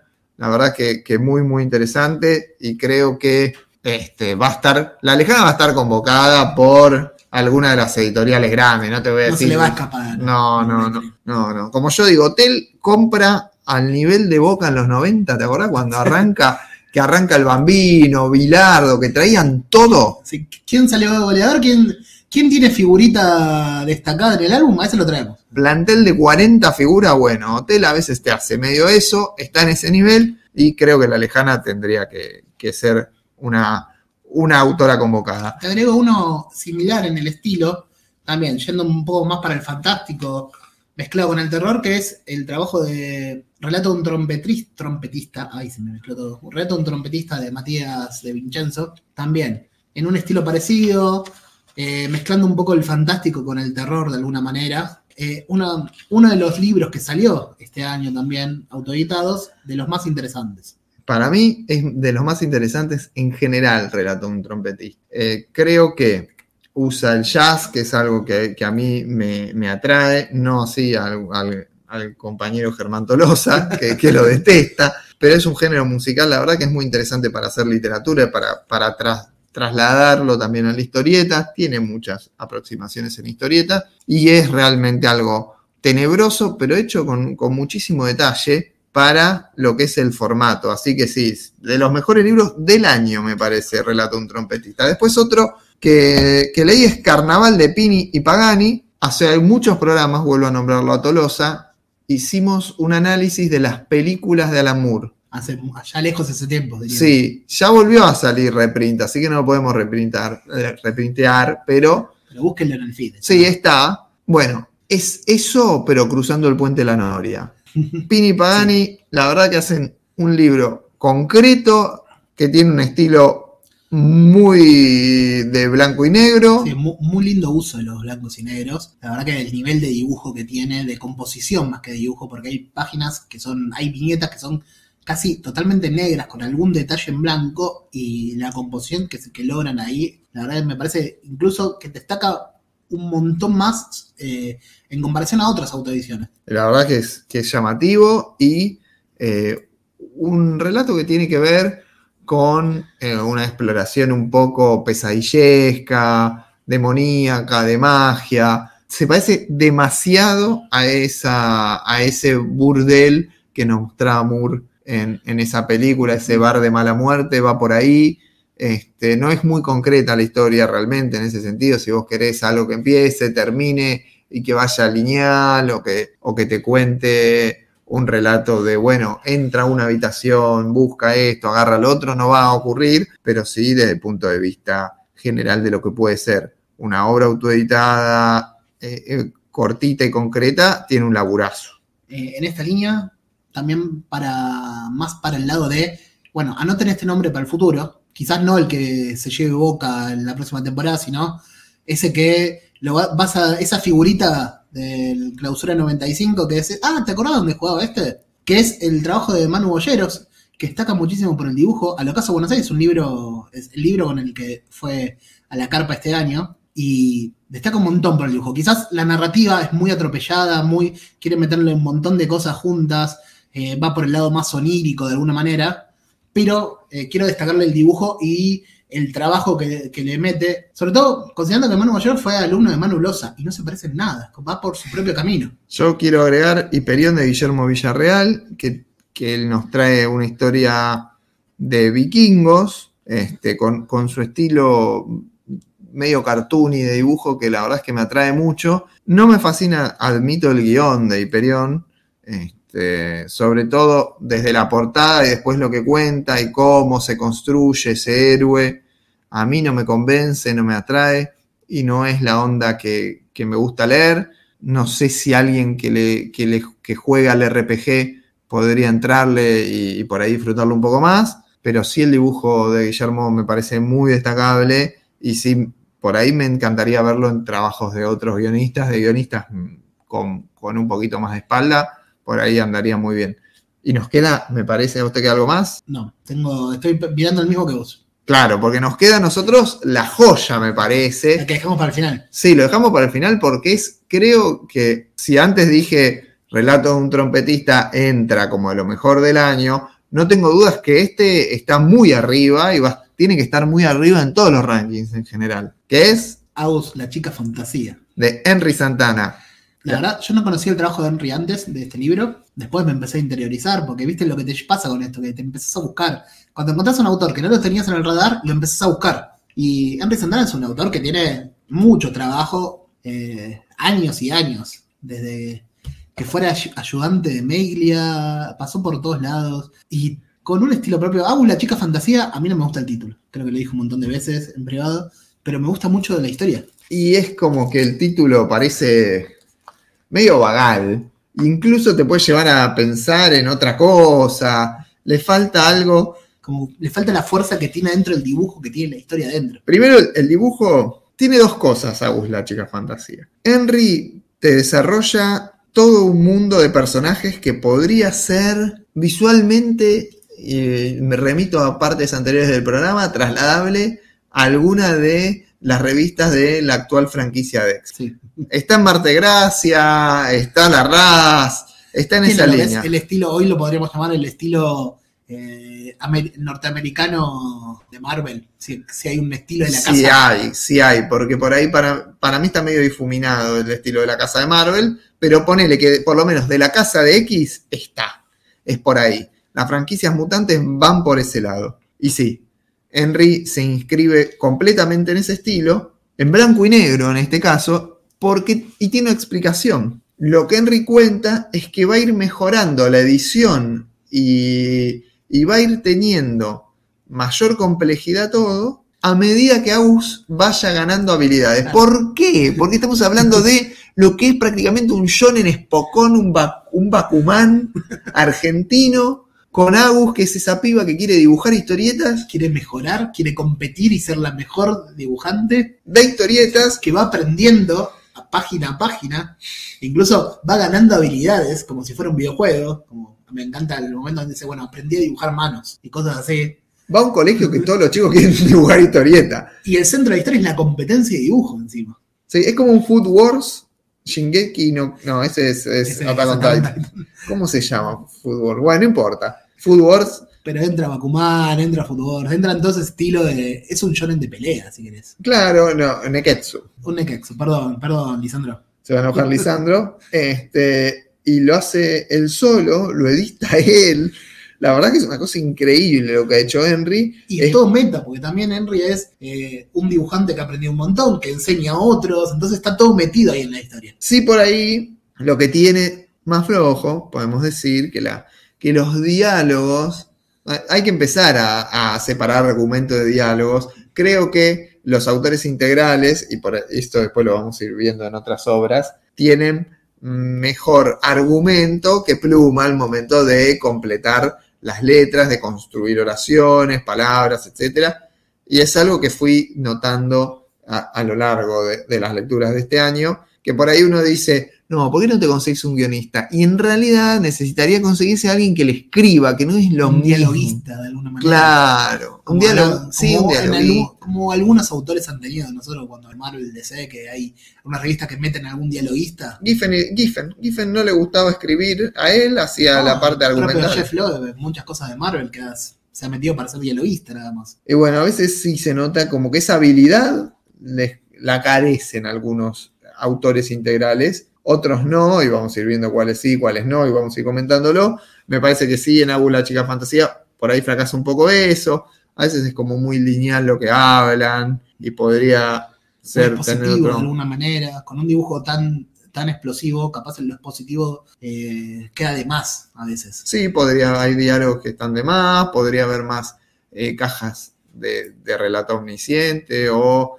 globos de pensamiento, yo iría más por cajas, pero así todo sigue siendo espectacular lo que hace. Bueno, Lo que hace esta historieta. Salimos de la carpa ahora y nos vamos a. No sé, yo voy a sacar la computadora. pela la computadora. Pues siento en una mesa, pela la computadora. ¿Vos en el celular? ¿Cómo haces esto? Computadora hacia tablet. computadora y tablet, sí. Hace un tiempo, podemos hacer una confesión, hemos descubierto la forma de armarnos CBR de los digitales. De, sí, del ISIN de Locorrabia, del portfolio Adobe de Chroma, del Behance, de esto, del otro. Todas las plataformas feasibles. De, de Welcome Mutante también. Y bueno, hemos armado. Así que lo que hago es desde el portal, armar mi, propio CBR y llevarlo a mi tablet. Porque también a nosotros, como lectores, nos importa mucho la experiencia de lectura. Y todo esto es para mejorarnos la experiencia de lectura también. Cada uno lee digital como quiere. Y en este caso vamos a hablar entonces de plataformas digitales, que hoy tiene una categoría de los Cinder bastante destacada, así que me parece importante traerlo a colación. La... Que ya son parte integral de lo que es la historieta local. sí, ya no podemos hablar de una, eh, un fenómeno pandémico. Ya, ya estamos acostumbrados ya. No es un, una plataforma, no es eh, un blog que hay, sino que hay un montón de autores, artistas que trabajan para este tipo de, medios, de alguna manera. Sí, bueno, tenemos el ejercicio de Loco Rabia, además, que ya del ISIM va mucho al papel, pero siempre siguen completos, no es que los bajan ni nada por el estilo. Yo destaco este año, sin lugar a dudas, el comienzo de Chroma Comics, que ya lo hemos cubierto en el podcast eh, yendo a su presentación y presentaron ellos también todos los autores en, en una emisión especial. Sí, un punto a destacar de Chroma Comics para eh, diferenciar que son autores que también los conocemos del papel, no es que están haciendo sus primeros pasos ni nada, sino que son autores que están ya tuvieron su conservación en papel y esto hacen como una parte más de su, de su arte. Y bien, ahí está Didre Serpiente de Jules Femimutancia, que, que es una historia que a mí no me atrapa en particular, ya lo dije cuando fue la presentación, pero me parece que visualmente es tan arrolladora que no me importa lo que me esté contando. La verdad es que el color que tiene. Creo que es el punto más fuerte que tiene Jules, que es el color. Dibuja con el color, expresa mucho con el color. El trabajo que hace con el color creo que es uno de los más destacados en el país, de alguna manera. Sin lugar a dudas. Después está eh, la continuación de Potenciales de Patricio Oliver. del universo de Potenciales. Sí, quiero destacar las crónicas de los Potenciales que ha, eh, que ha hecho Patricio, que es un homenaje a Keith Giffen, y a la Legión, esa de, comienzo de los 90, la, Legión de Giffen solo. Entrenle, no les digo más nada porque son pocas páginas, pero la verdad es que es un homenaje increíble. Después está Fractalé de, de Pedro Mancini, que me parece un gran, un, un gran hallazgo, sobre todo porque lo encuentro a Pedro en un registro que antes no lo había visto.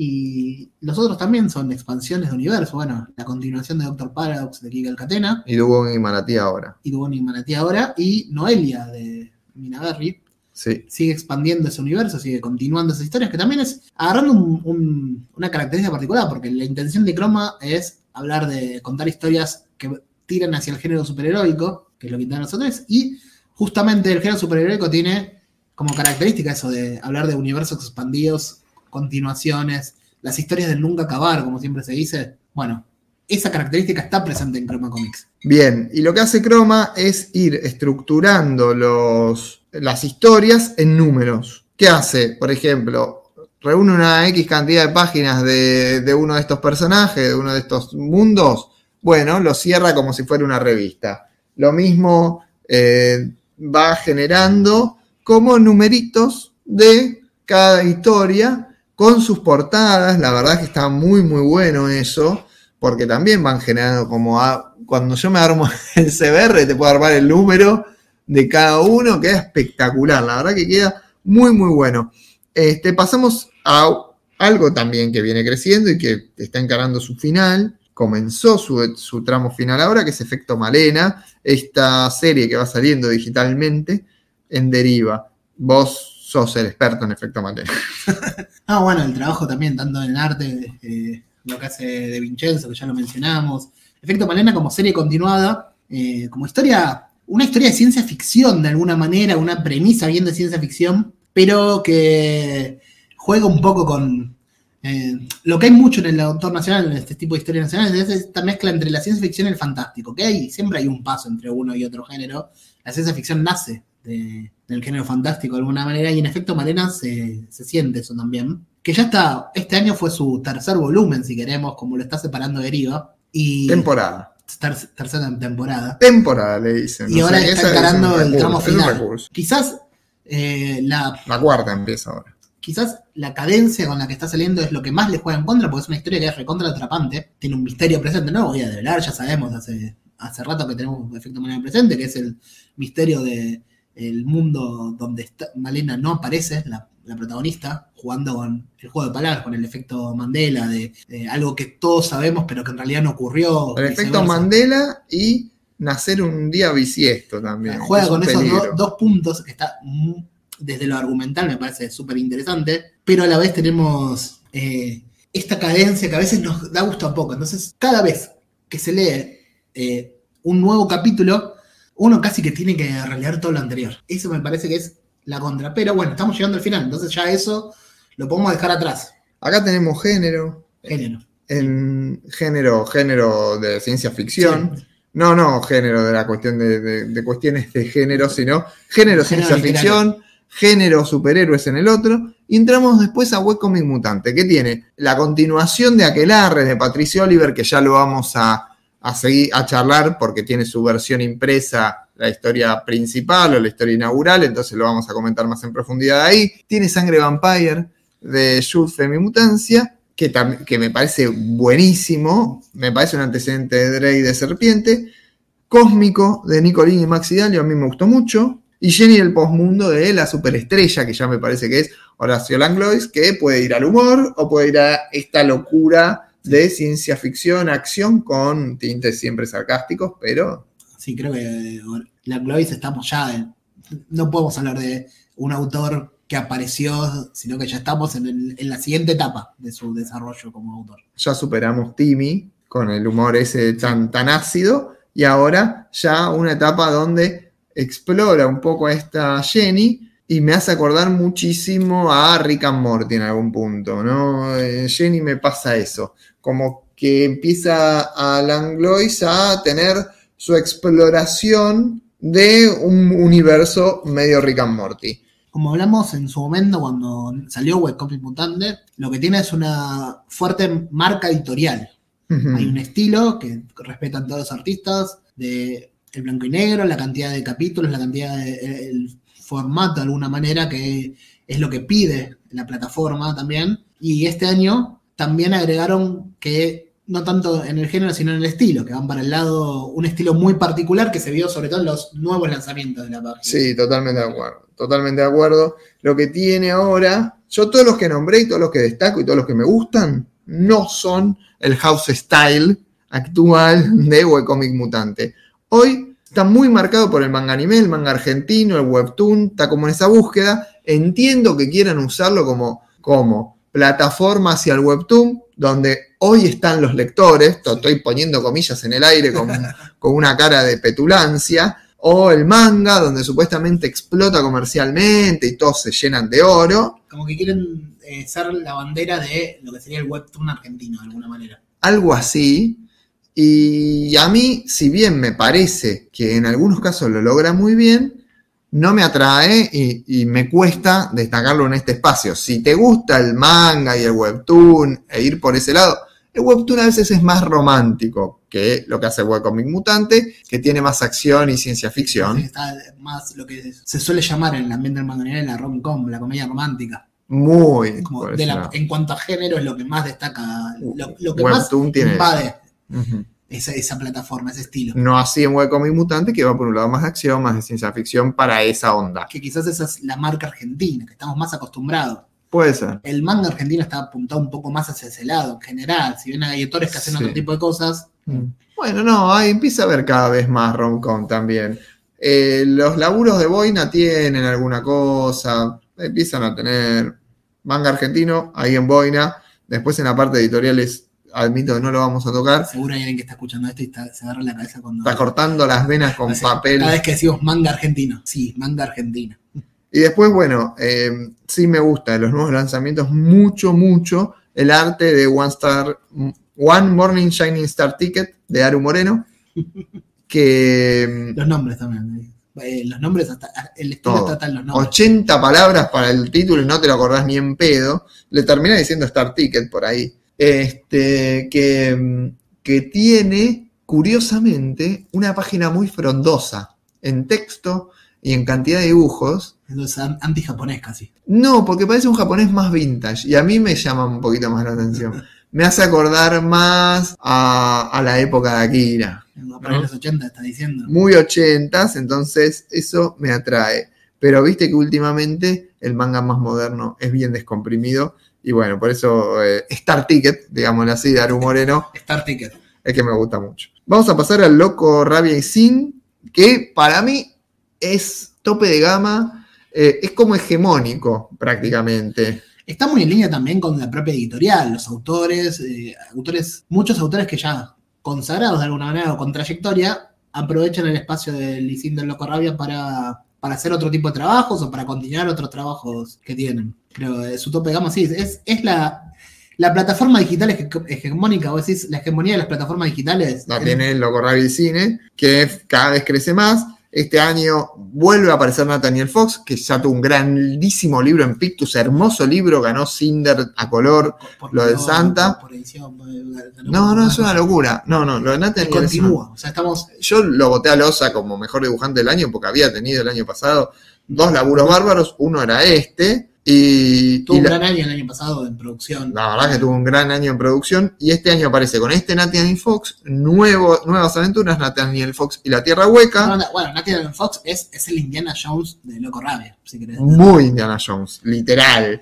Y después tiene Otra vez el eh, género, acá la aventura. Barro, este, Manulosa también, que es una nueva historia de Almer. Tenemos eh, Espartaco de Hernán Paura, que había terminado con Ronin, y que Ronin era, bueno, la palabra lo dice, una de samuráis, eh, muy eh, Lone Wolf and Cub. El manga de los 80, volvemos. Sí, en este caso era más color, con un poquito acuarelado, la verdad es que muy, muy interesante. Era como una mezcla entre Lone Wolf and Cub y Usagi Yojimbo, en este caso un tigre, el Ronin. 80, principios de los 90. Sí, es verdad. Bueno, y ahora Espartaco. Después tenemos eh, Cuatro Guerreros de Santulo y Burman. Y Bueno, como decía, los autores consagrados que están aprovechando, como Santulo en este caso, que es como el, el autor de Loco Rabia, que lo hemos seguido sacando libros por Loco Rabia, bueno, acá también marca su presencia en el ISIN, con Sí. cuatro guerreros y con el otro más, que, que es Francisco y Angustia, que para mí es lo mejor que tiene el Lisín de Lobo Rabia, que es de Santulo y Vergara. Una historia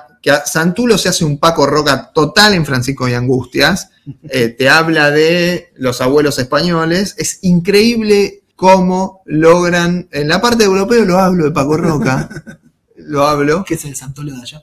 No, no, lo que digo es que logran estas historias, las gasas, arrugas, O como, Bali- como fue Balizas en su momento de Santolio también. bueno, por ahí no, con balizas no. Lo que, a lo que me refiero es que te apelan a, los abuelos, a los que tienen abuelos o abue o visa o lo que fuera, eh, de inmigración española, te apela muchísimo. Por eso digo que acá te hace un Paco Roca. Porque a mí me pasa mucho eso. Eh, tenía también Eden, el anterior de Paco Roca también apela mucho a eso, ¿viste? Como que te hace acordar mucho a ellos. Y bueno, acá es literal. Es un pasito más para este lado. Me encanta, sí, realmente me habla de la historia de, de mi abuela y de mi abuelo.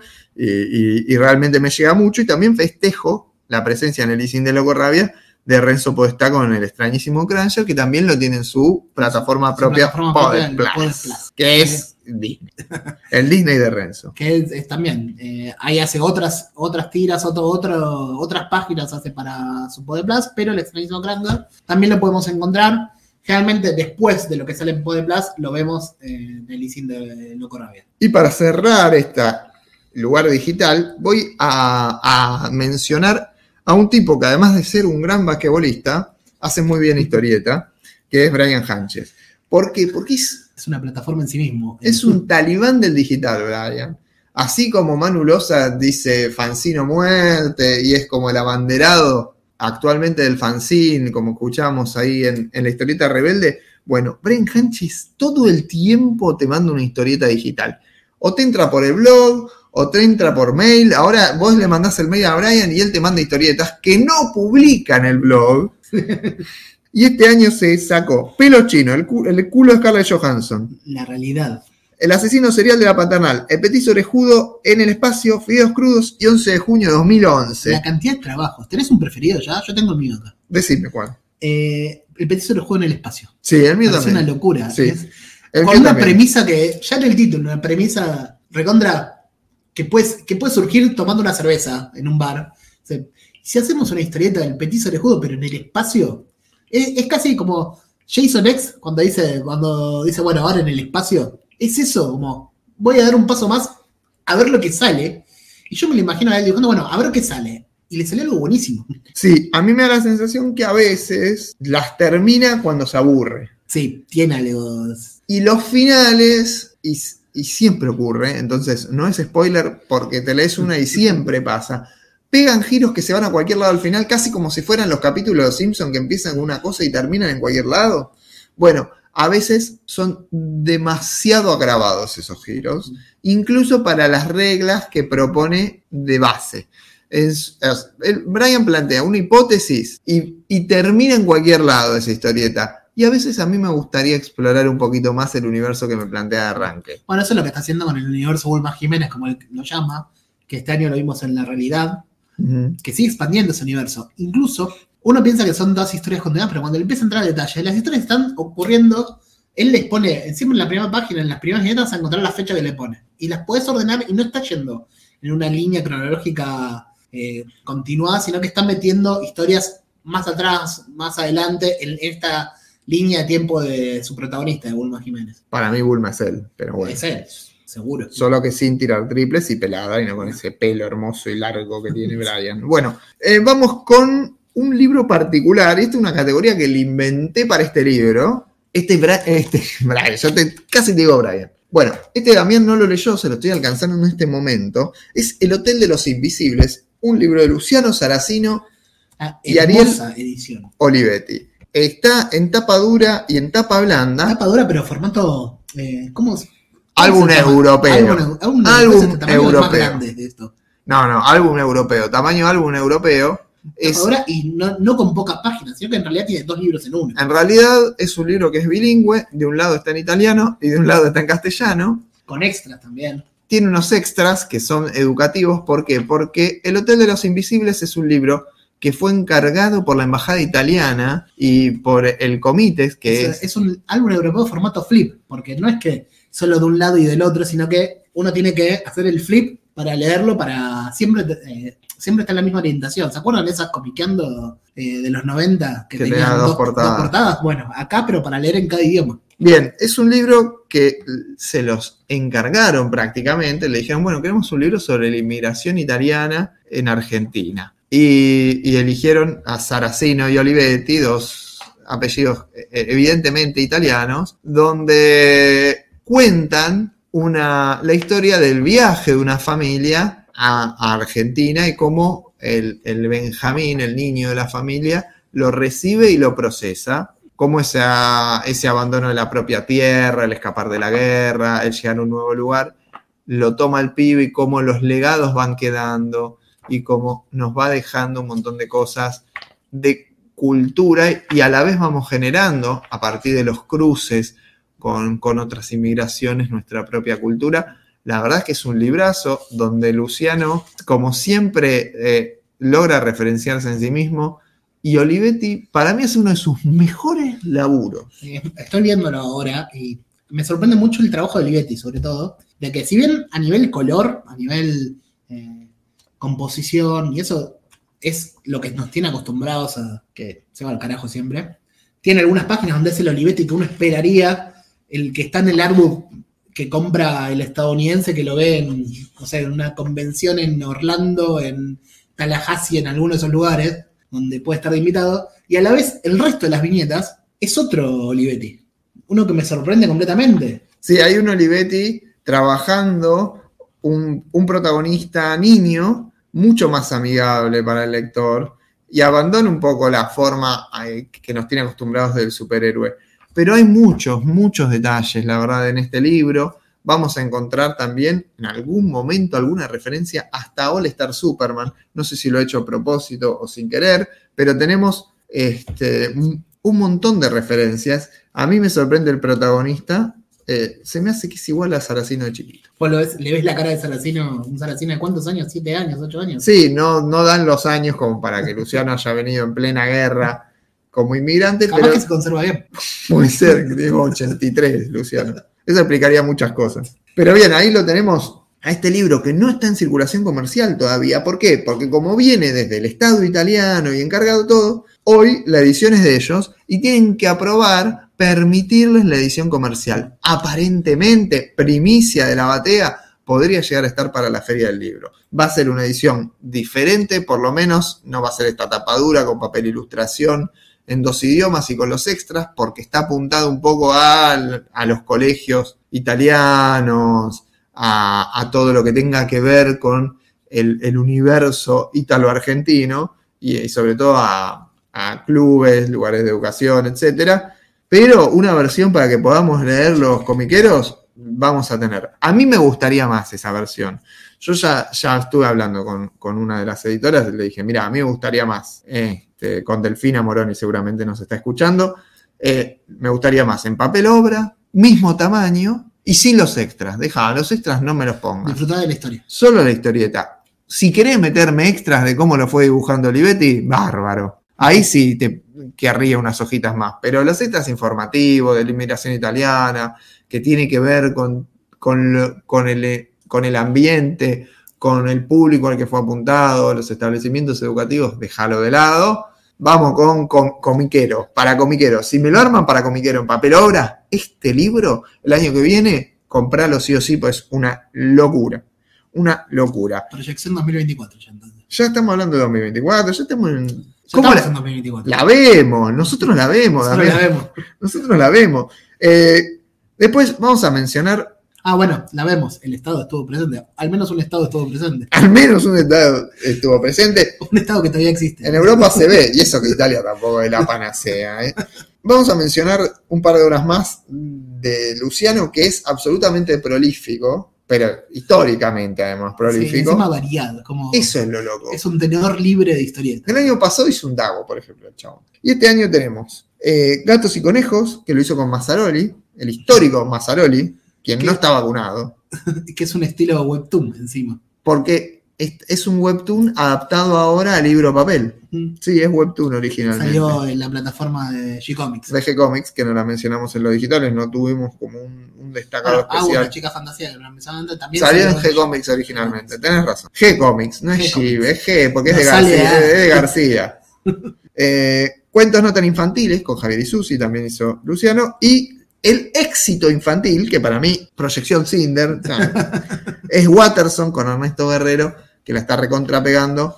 Este, son otras de las obras de Luciano. Y ahora vamos a pasar a otra Las categoría. categorías especiales. Pero también está Luciano acá, porque fue guionista, y ahora vamos a hablar otra vez de referencias personales, porque es co-guionista, perdón, junto a Matías Timarchi, presentado como Mats, acreditado como Mats en este libro, pero es Matías Timarchi, Timarchi, perdón, el- y como artistas varios en Quiero ser campeón mundial. Ese libro que sin dudas, no tengo lugar a dudas, se gestó en la Comic Con de diciembre de 2022, porque el partido de Holanda se lo fumaron Ahí mismo. en la misma convención. Y, este, por ejemplo, ¿sabes quién le tocaba hacer una charla? Eh, Leo Rubio y Fede Velasco y Mael Pobre. con remeras rojas. Mientras jugaba Argentina-Holanda, ellos tenían charlas de remeras rojas. Bueno, en ese contexto, para mí surgió este libro Quiero ser campeón mundial. Eh, la verdad, yo lo leí hace poco, lo leí en la oportunidad del, del aniversario y me pegó un poquito. ¿eh? Eh, me gusta cómo está armado porque no es solo el relato del mundial, no solo no es, me está cont- contando cómo fue cada partido, porque ya de por sí cada partido ya sabemos que fue es una película, ya cómo se fueron dando las cosas, ya tiene su propio guion el mundial. El mundial de Messi, el mundial de Argentina, el mundial de De Paul, lo estoy nombrando de Paul. ¿eh? Qué jugador. Clave. Gracias De Paul, tengo una putada Salió poco en el libro de Paul. Sí. Salió poco de Paul. Tengo, una- tengo un par de puteadas para vos, pero sabés que es para, para que juegues mejor. Pero también tiene una historia detrás. No se queda solo en eso, sino que está armado el relato, que ahí eh, 100% a- a- está la, la- la marca Saracina en eso, de llevar el relato con una cuestión familiar, de eh, la nieta, el abuelo, el hijo, está entrevesado con la cuestión familiar eso. La protagonista se llama Malena, como la hija de Luciano. No se personifica a él como, Como el padre. como el padre, pero la protagonista es la hija de Luciano. Porque además, si no me equivoco, cumple también el 18 de diciembre.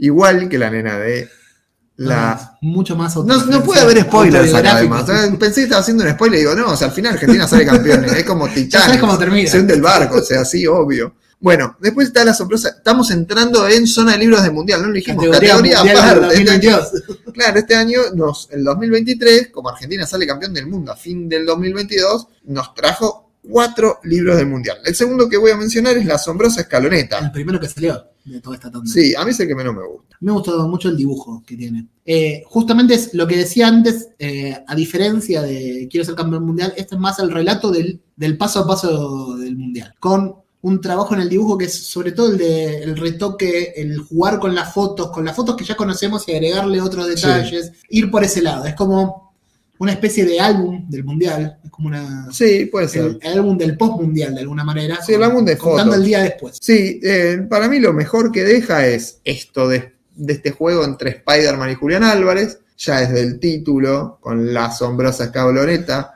como, como haciendo alusión a Spider-Man. Haciendo esta analogía entre Sí. los jugadores y los superhéroes y todo eso. Sí, a mí, para analogías de jugadores y superhéroes, me quedo con la splash de la tajada de Dibu en la final que hace Olivetti para Quiero ser campeón mundial. Pa- ese Esa, libro. esa parte que dijimos, hay un montón de artistas en que hacen campeón mundial, acá vamos y venimos, pero hay un montón de artistas en una cantidad de. Ah, sí, incontable. Sí, sí, sí. incontable, muy buenos laburos. Este, me parece que, que Lea Caballero hace un muy buen laburo. Diego Garibaldi también. Diego Garibaldi hace un gran trabajo. Aleta hace un gran laburo. Max Aguirre también. yo creo que hay. Todos- todos hay metiéndole varios. un poco de lo suyo a cada página. Sí, sí, sí. Eh, Hawk saliendo un poco de un registro habitual de él. La verdad es que muy, muy bueno. Después seguimos con uno que es. eh, que no lo leyó ninguno de los dos, pero lo tenemos Bueno, que estos mencionar. salieron recién, ¿eh? estamos, estamos grabando esto y esto acaba de salir. Estos son los últimos libros que salieron. Los últimos dos, las siete batallas de Chucky Rossi, que parece ser de humor. Al- no- solo No lo vi. ir por la tapa. Solo acaba de vimos la salir. portada, sí. Y el otro también de eh, Viajero del Alba, que es el de Cristian Blasco y Valentín Guerrieri, que es Elegimos Creer. En ese caso, un poco de información tengo, y se trata de un diario de mundial que fueron haciendo ellos dos y cómo fueron viviendo el mundial. No sé si solamente relata la parte del partido, si sus circunstancias personales alrededor de cada uno, pero la realidad es que tiene un formato de diario de mundial. Es que obedece a esto. Nosotros, ¿cuánto tiempo estuvimos hablando del mundial? O cada, cada uno en la suya, hablando del mundial en el post-mundial. ¿Cuántos asados, cuántas reuniones el tema volcó al mundial? A mí mis amigos ya me decían, bueno, deja de hablar del mundial. Está. Estamos en septiembre, deja de recordar a Messi en cada momento. O sea, prendemos el fuego y ya estás hablando, ¿se acuerdan de tal partido? No, bueno. Eso también lo transmiten los autores de todos estos libros. Bueno, hago el link entre mundial y el momento del humor gráfico. Yo quería destacar acá primero, hablando de fútbol, porque hablamos de Luciano, y ya lo mencioné a Max, pero son ambos compañeros del famoso fútbol del Hawk también, del famoso fútbol de los lunes. Gran, grandes jugadores todos, grandes jugadores. Y, y quiero destacar, para empezar, por un lado, más cercano al humor gráfico, porque esto es infantil, pero tiene formato más o menos de humor gráfico, que son, es Alina y Haroldo, en otra dimensión, de Max Aguirre, y después ya su clásico Loíza, en este caso el volumen 4, que son sus aventuras con la gata, que la verdad para mí es, es alucin- A mí, cómo dibuja Max, me fascina. Ya es, es muy familiar. Desde historietas reales a esta parte es como que te acompañó siempre de algún modo su dibujo. Entonces eh, es como, es un inevitable en el buen sentido. Es como eso que te das cuenta que no lo tenés cuando ya no está. Bueno, Sí. lo, lo necesitas siempre y lo tenés siempre. Eso es, eso es lo bueno. Vamos a ir por el lado de humor gráfico. Vos me mencionaste hace un ratito uno que es Severino el Mate. Severino el Mate, de Galantz, también, autoeditado. Algo no lo tenía en el radar, eh, lo leí hace muy poco, que es también en esta onda del humor gráfico, de la viñeta, donde el protagonista es un mate. Sí, yo vi varias en internet, pero Sí. no, Eh, no, no empieza leí el libro. Como muchos de estos, de estos trabajos empiezan con la viñeta en Instagram y se van Sirve un mate en- mientras. Sirviendo un mate, claro. Y muchos chistes, algunos chistes que parecen simples, digo, claro, pero desde la voz del protagonista, un mate, hablando con el termo, con otros mates y haciendo muchas referencias muy simples. Es como. En Twitter hablan con muchos termos. constantemente.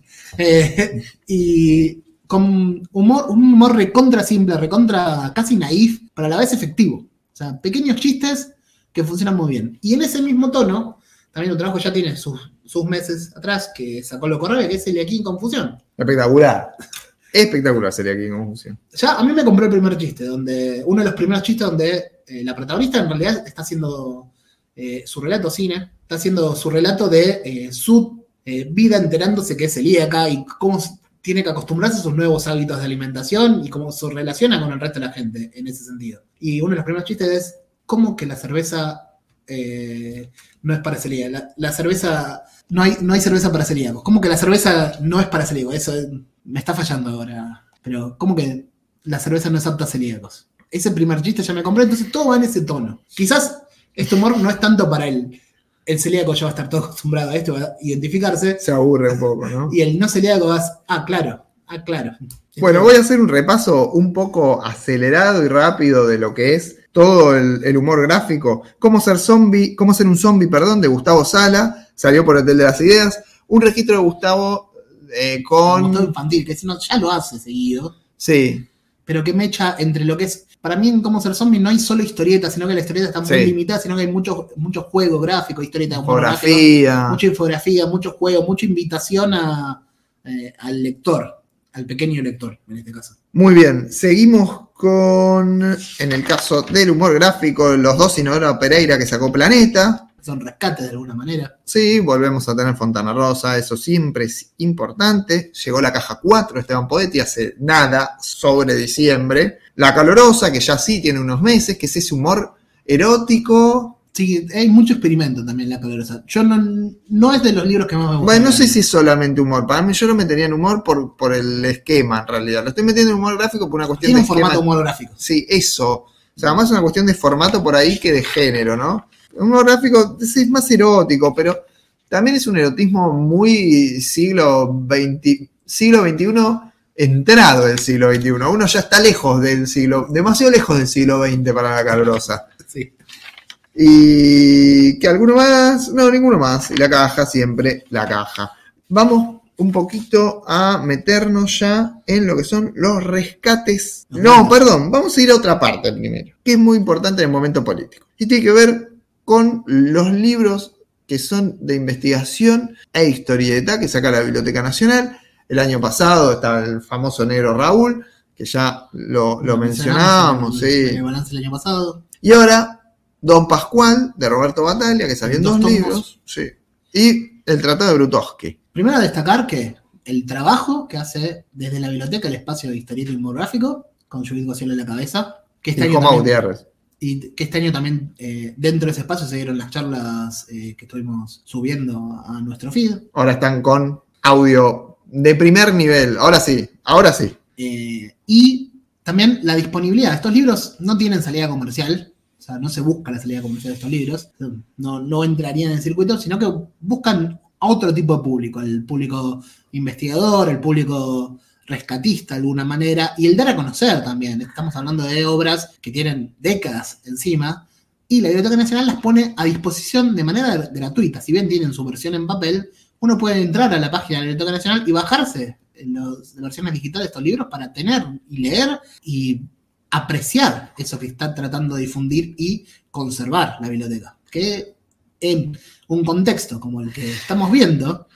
es todo lo que se va a perder. Difícilmente vaya a continuar esto. También en este contexto, si bien no es historieta y es pura investigación, me gustaría destacar el trabajo de Luis Alberto del Popolo con vida y trayectoria de Héctor Locurato Lotorino, que la verdad es un libro que está en esta línea, ¿no? De búsqueda y de investigación y merece ser eh, destacado entre las mejores cosas del año. Empezar a conocer la historia con, con H mayúscula. Ustedes saben que acá eh, es algo que nos importa. Eh, lo metemos en, en varios programas, lo metemos en nuestro curso y es parte nuestra también este rescate y este eh, no dejar, no solo dejar atrás, sino eh, valorizar todos los que vinieron antes, todos los autores, artistas, todos los investigadores, todos los, los que construyeron la historieta argentina. Y ahora sí, rescates de material clásico de la historieta argentina, que cada vez tenemos más. Y muchos vienen de la mano de Deux Editora, la editora de dioses, porque se llama Dios le puso, Pablo Muñoz a su editorial. La gráfica de Dios. La gráfica de Dios. La imprenta de Dios. Sí. En Deus We Trust. Y no tanto. Y Pablo Muñoz está haciendo un laburo de sacar un montón de material clásico. Pero un montón es un montón. No, no, un montón es un montón, realmente, sí. Acompañado también, no acompañado, quiero decir, también sigue dos editores en su laburo. Gilgamesh continúa sacando libros. Más, o sea, la cantidad de cosas que está sacando dos editores comparado con años previos bajó un montón, Sí. sobre todo por el Eternauta, pero Gilgamesh sigue firme. Sí, sí, sí, Gilgamesh sigue saliendo. Pero este año nosotros tenemos una cantidad de material sacado por Deus que me van a decir, y voy a hacer una voz. ¿Por qué tan gangoso hablan? Y además, 200 ejemplares es un número considerable en el mercado argentino. Y- Muchos de los libros que mencionamos en esta oportunidad, de los que hemos mencionado y los que vamos a mencionar, venden 200 ejemplares. Entonces, si Deux circula 200 ejemplares y los vende todos, es una buena tirada. Y con el panorama que se viene, eh, 200 ejemplares va a ser un gran logro, me parece. Bueno, este es el asunto. Está mal, está bien. No me gustan tanto las ediciones, debo admitirlo. No son, no son para nada, para nada logradas, salvo lo que están haciendo con Necrodamus. Con Necrodamus están haciendo una apuesta también desde las portadas, desde... Es hay un poquito más de grande. eh, jugar con las portadas, invitar a artistas, o sea, contratar nuevos artistas para reinterpretar a Nicodamus, que también han tenido su crítica eso. O sea, los, los lectores más de mayor edad, si querés, de Necrodamus, no les ha gustado. Los, los vieja escuela de Necrodamus. Bien. y tenemos con, Un montón de libros. con Deux, una barbaridad. De- Voy a ir tirando. El Cobra de Ray Collins y Arturo Castillo, El Imperio de los Harapos de Walter Slavich y Rubén Merigi. Ya mencionamos Gilgamesh, 6 y 7 por parte de editores. Los profesionales de Jorge Moliteni. Después está, a ver, Heca- Hecatón, el pueblo perdido. bueno, así a Joe Seaborg de Alfredo Grassi y Lucho Olivera. Tenemos, tenemos eh, Mandy Riley de Ray Collins y Ernesto García Cejas en dos volúmenes ya este año. Bueno, las crónicas del tiempo medio eh, tuvo dos ediciones. También. Tuvo otra edición más este año. Y después también vale destacar que este año no estuvo tan presente en ese rubro, pero sí lo hizo con un solo libro, que es el Crisé de Duma. Duma tiene en Ricardo de Luca un editor que está muy convencido, Sí, muy convencido en el rescate, en traer el recuerdo de Scorpio y de Columba a los lectores actuales, con muchísima más conciencia y muchísimo más trabajo detrás, tal vez, de cómo saca en Deus. comparación a Deux, claro. Se le nota eh, mucho más conocimiento, a pesar de la cantidad de años que tiene Muñoz laburando en esto. No sé si es que invierte más, invierte mejor o lo piensa mejor, es menos mandado, vaya uno a saber. Se le nota un mayor, un mayor laburo a las ediciones de, de Du editores, de Duma, que lo que saca Deux. Pero así todo, Deux este año sacó una biografía de Horacio Lalia. Está bueno el libro, el contenido me gusta, la edición es horrible, es muy mala la edición, se imprimió en Word literal en una hoja muy transparente y casi que se le ven los, los píxeles a las letras. A ese nivel de mala impresión. Y a la vez es, eh, está rescatando la trayectoria de Horacio Lalia. O sea, tenemos esa disyuntiva también. Bueno, ¿con qué te quedás? Eh, sinceramente, como no lo hace otro, Me gusta el trabajo de Duma, como mencionás. Si bien Crisé no es de mis historietas preferidas, no es la que preferí. yo que tampoco. prefiero- Tienes razón. No, bien pensado. preferiría leer. eh, no es lo primero que me llama, justamente. Incluso me pasa también con las de Deus. No son historietas justamente las que, las que yo buscaría leer, Sí, pero hay un tema también que tiene que ver con pero no las rescata nadie más tampoco. Co- No, ¿cómo lográs en los rescates? ¿Cómo accedes, si puedes acceder a un original o no? Y toda esa historia. Sí. Hoy nos sentimos muy llenos y con la posibilidad de elegir un montón de cosas. Bueno, ahora va a salir eh, Julio César. Sí.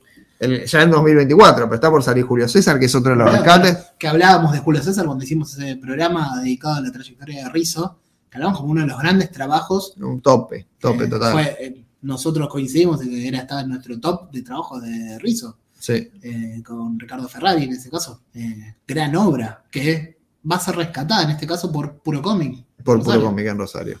Y, y por ahí nosotros con esto del acceso por columberos, los scans de Scorpio, que está completa la Scorpio escaneada, entonces vos te podés armar la historia completa de lo que quieras, lo que se consigue en el portal de aquellos inolvidables TVOs eh, que EAXA compila. Vos tenés compilaciones de columberos, que no solo, te- los integrales de columberos. que no solo hacen lo- las, eh, los escaneos de las originales de Columba, sino que recopilan eh, cada serie en un integral, que es un poco lo que buscan estas editoriales que nombrábamos. Eso ya no. Tenemos un acceso hoy que quizás nos estamos quejando también de, esa posibilidad que hace 10 años no lo hubiéramos imaginado. Bueno, pero por ahí en el a las editoriales les cuesta un poco encontrarse con material que sea suficientemente bueno como para imprimir y por ahí lo tenés en columberos escaneo de la revista. Pero bueno, mm, hay que hacer ese laburo de rescate, es un laburo complejo y lograr un material que sea imprimible no es sencillo. Eh, a veces Deux se queda en deuda con este tema. O sea, es un rescatador eh, que no hace tan bien el trabajo editorial, pero por lo menos se arriesga a sacar Sí. este material y a, y a ponerlo, a decir, a valorarlo, no a valorizarlo. Son Lo que, cosas puede- lo que se le puede reconocer a Deux, como venimos diciendo, es una parte del trabajo de rescate, que es la primera parte, la de buscar la obra, elegir la obra, armarla, y está fallando en la segunda parte, que es lo de la parte editorial, lo más material, de alguna manera. Bueno, pero por ahí también hay fallas en la parte de, de- cómo se escanea, de qué se consigue, si se consigue la mejor, la mejor fuente original o no. Creo que selección e inversión y decir, che, esto está bueno, eso lo hace. En esto me animo a invertir, eso lo hace. Ahora, ¿llega como nos gustaría? No, definitivamente no. Y esa es la gran deuda en materia de lo que pueden ser rescates editoriales. En otros rescates, en otras editoriales también tenemos otras dos cosas, como fue, sigue, eh, sigue adelante lo que es la biblioteca Quinterno que está sacando Omnipress, Sí. Que parece no estar siendo tan exitosa en lo económico. eh, lo está abandonando de a poco. Ha cuatro libros sacaron este año. Sí, no, pero a ver, yo quiero mencionar que lamentablemente ha destacado parte de la materia prima de esta colección a editar ediciones de lujo de Watchmen de año 1, de Batman año 1. O sea que las tiradas están bajando. Por ahora está cumpliendo con los plazos de salida. Son 12 tomos. Vamos, está por salir, sale el 8 a, a última semana del año 2023 y estarían quedando 4. Espero que esos cuatro lleguen durante 2024 o mucho en 2025.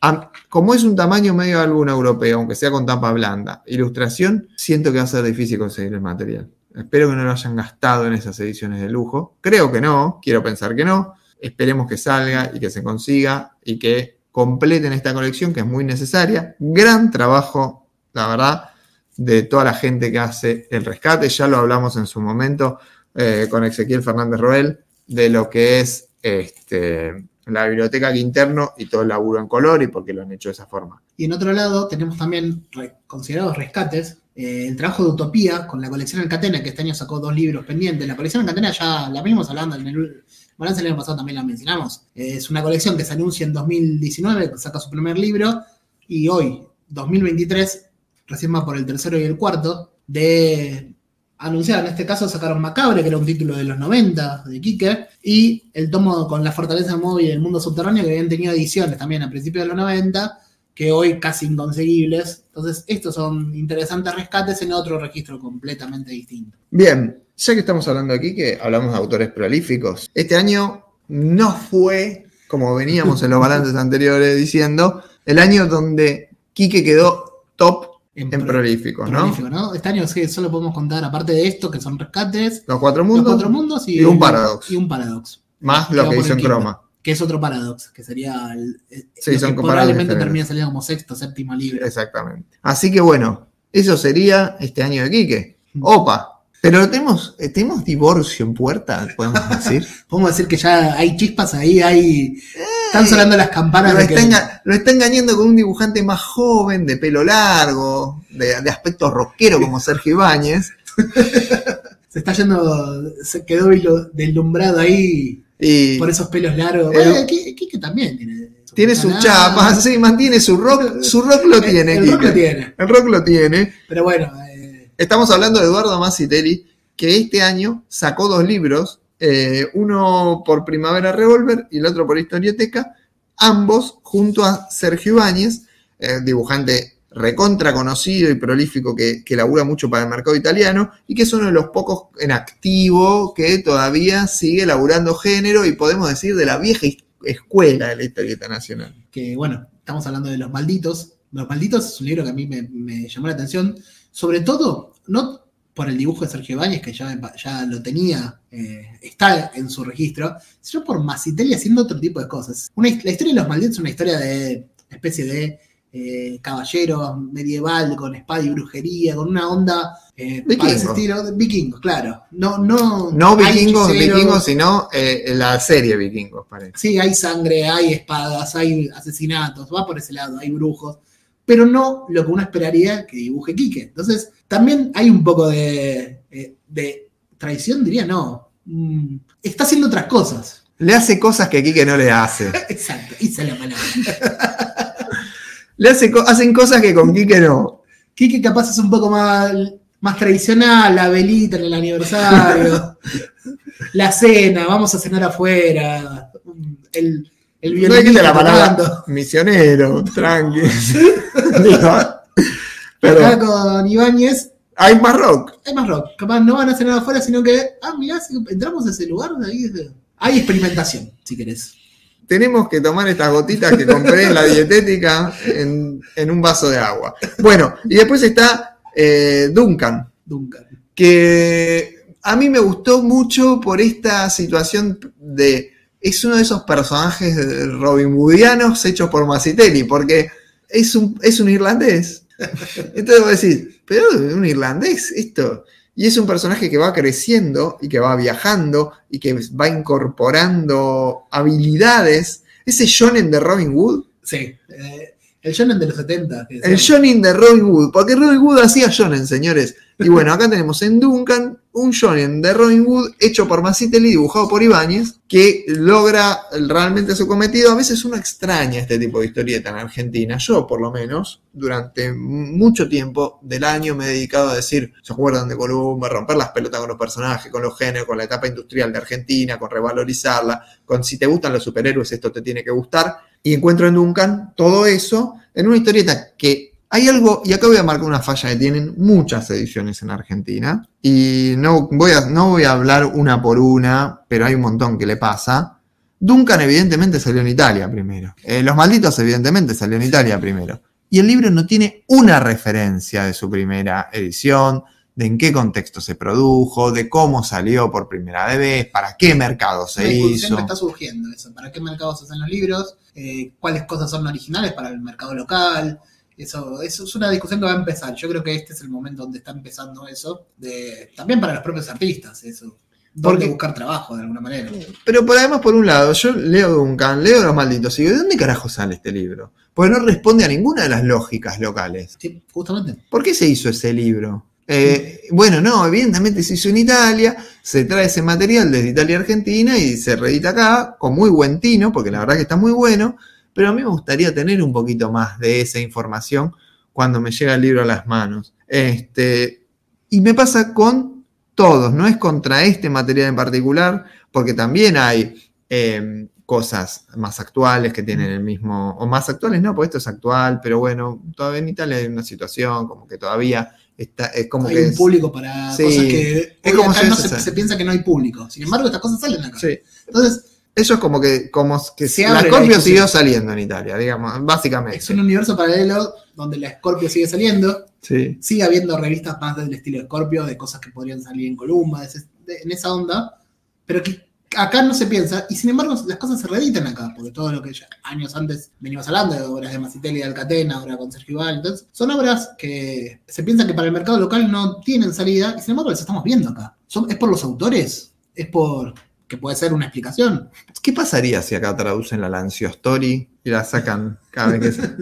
Como una publicación periódica acá, que acá no funcionan las publicaciones traerla, periódicas. no traerla, literal. Así como traes Batman, traes la Ancio Story. Ojo. Sí, también estamos hablando de la- las historias feteadas, como son este, la historia que sale Sí. con ese formato de capítulos de 10, 12 páginas. Más que 8. feteado es capítulo, porque alguien habla de feteado. Sí. y acá no. Acá son varias que tuvo porciones. mucha salida en su momento. Son porciones de la misma torta. Pero que está estructurado de esa manera. Tiene historia por capítulos. Exactamente. Por eso, Que acá no funcionaría. satisfaciendo al lector con cada capítulo. No es necesariamente una feta. Bueno, aprovecho este momento que mencionamos a Primavera Revolver para mencionar otros libros de Primavera Revolver. Porque Saca un montón y variadísimo. justamente eso, Primavera Revolver, que nos teníamos acostumbrados a su revista, que también salió un número este año. Sin embargo, sacó otros libros, algunos surgidos de su revista, otros no. Voy a destacar tres. Be- eh, la redención de Morgan Murió, de Bela Gamba y dibujado por Horacio Lalia, que me llamó mucho la atención. Me, me gustó mucho, sobre todo a nivel de guion. Lalia ya conocemos su trabajo, ya, ya conocemos su estilo. Y, otro, y dos libros de la colección Truths, que son Adiós Nonina, de Lem, que ya lo habíamos visto en su formato digital. En su momento había salido por varias plataformas, entre ellas Malup Comics. Y Mírame, de Diego Grimbau Y Tomás Aire. y Tomás Aira, que es otro libro de la misma colección que también a Grimbau, otro de los autores prolíficos en otros años, este año lo vimos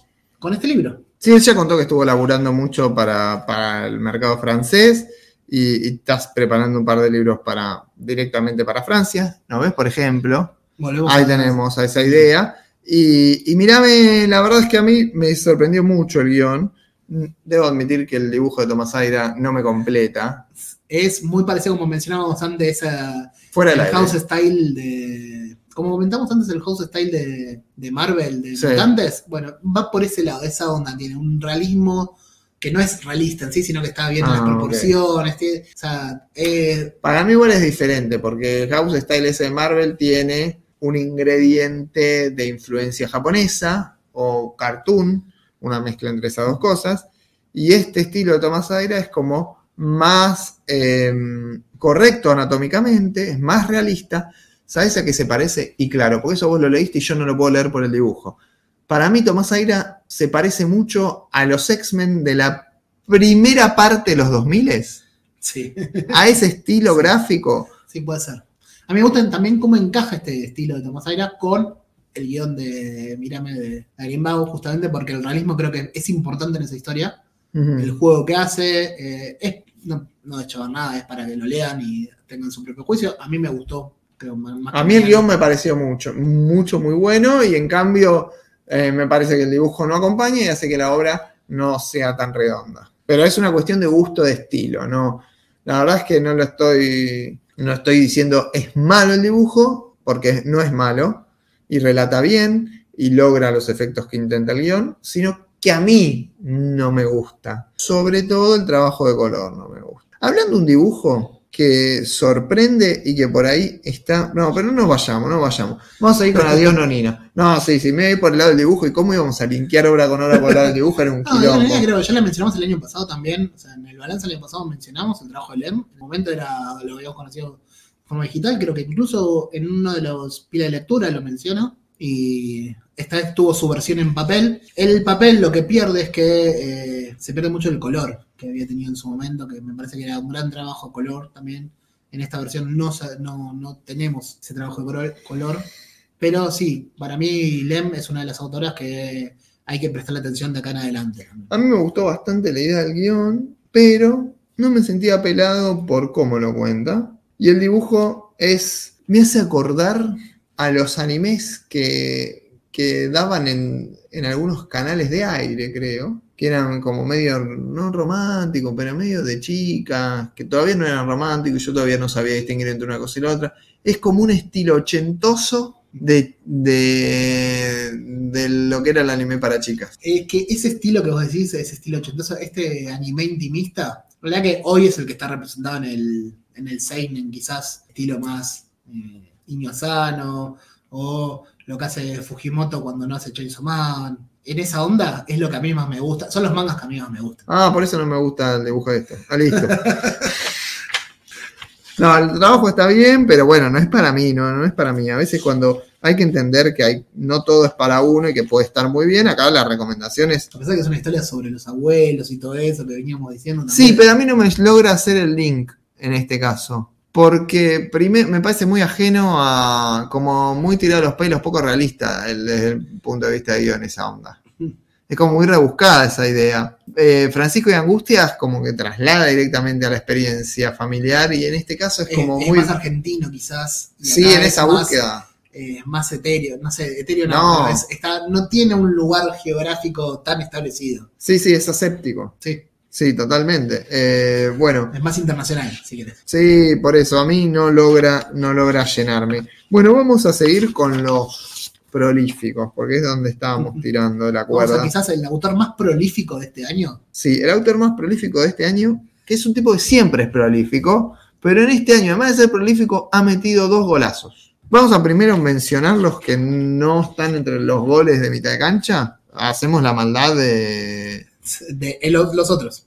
de los otros. Bueno, él tiene participación como siempre. En antologías como fue Heridas Abiertas 2, la segunda parte de Heridas Abiertas, de Pie Ediciones. Estamos hablando de Guido Barsi.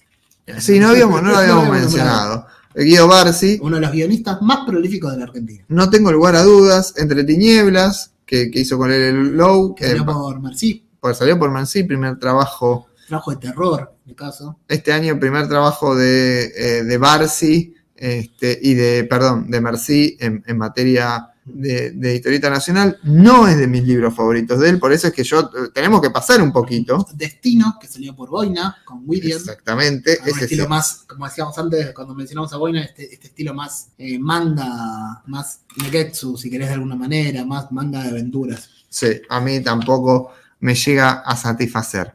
Y, y después nos queda alguna más que no, no estén entre las destacadas, no. Eh, seguro que Seguro que sí, en Primavera Porque- Revolver tiene, en Primavera Revolver 15 Sí, tiene una historia. En, en antologías también, que en antología que se te escapa. En Match, el- eh, en Match. siempre, tiene, siempre tiene un lugar en una antología, Guido. Pero bien, este año sacó dos libros. El primero que voy a mencionar es el que menos me gustó los dos, pero también me gustó, que es Crimen, que lo hizo con Santiago Miret. Es una historia eh, que, que protagoniza un policía a punto de retirarse, que es igual a Bruce, a Bruce Willis Lo van a reconocer en la automáticamente portada. y, y cómo el tipo entra en una espiral eh, de conspira contra sí mismo. Esta película es- perdón, este cómic es una película que viste con Un Denzel Washington. Sí, viste esta película, claro. ¿Viste un, do- un domingo a la tarde? No, pero es más oscura. O sea, no es que te la dan la en- noche. No, pero no es que te la dan en, en la tele, en Telefe a la tarde. No te la dan en Telefe. Es la peli, es una. Denzel Washington la viste. La viste, no sé, en Cinecanal, ponele. Sí, el policía que, terminando su carrera, lo arruina, Haciendo zapping, la agarraste a Bruce Willis y dices, che, Bruce Willis tiene un arma.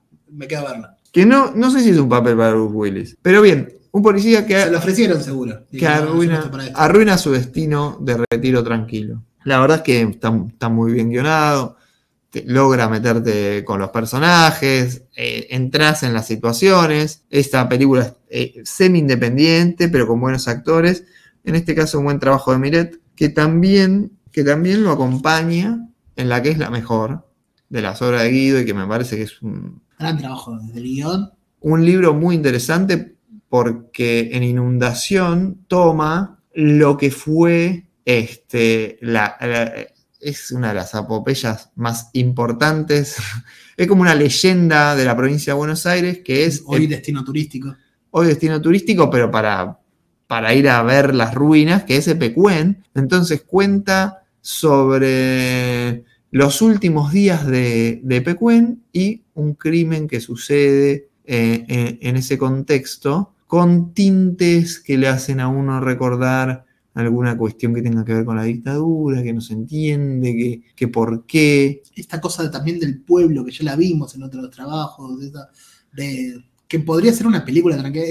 Entra mucho en el, en el estilo de película del cine argentino más, eh, más base, más, más estandarizado, de la llegada de un pueblo, pero acá atravesado por una tragedia real de época, de época, de, Sí, de- época reciente. Sí, la verdad es que en, en el contexto de que Pecuén está a punto de hundirse, sucede la investigación que, que nos cuenta Barsi. Tiene, tiene muchísimos, muchísimos detalles reales, hay un buen laburo de Miret respecto de imaginar cómo era Epecuen cuando todavía funcionaba. Hay un relato sobre cómo se ejerce el poder en los pueblos chicos, típico de esa De toda la de esta previa. clase de historia. Toda la previa a lo que fue la inundación de Pecuén. Sí, cómo se va gestando, cómo las negligencias permiten que, que suceda algo por el estilo. La verdad es que tremendo, tremendo laburo, tanto de Barsi y en este caso de Miret también. A veces en, en Crimen yo le encuentro como algunas, algunos personajes que están fuera de, de carácter. ¿Cuál? Uno que ya mencionamos, Hiperión, que colabora también. Ah, está en Hiperión también, lo mencionamos, Hiperión. Lo, lo mencionamos, pero él colabora también en, ahí lo que decíamos, en la parte de guion, en completar diálogos, en ese tipo de cosas.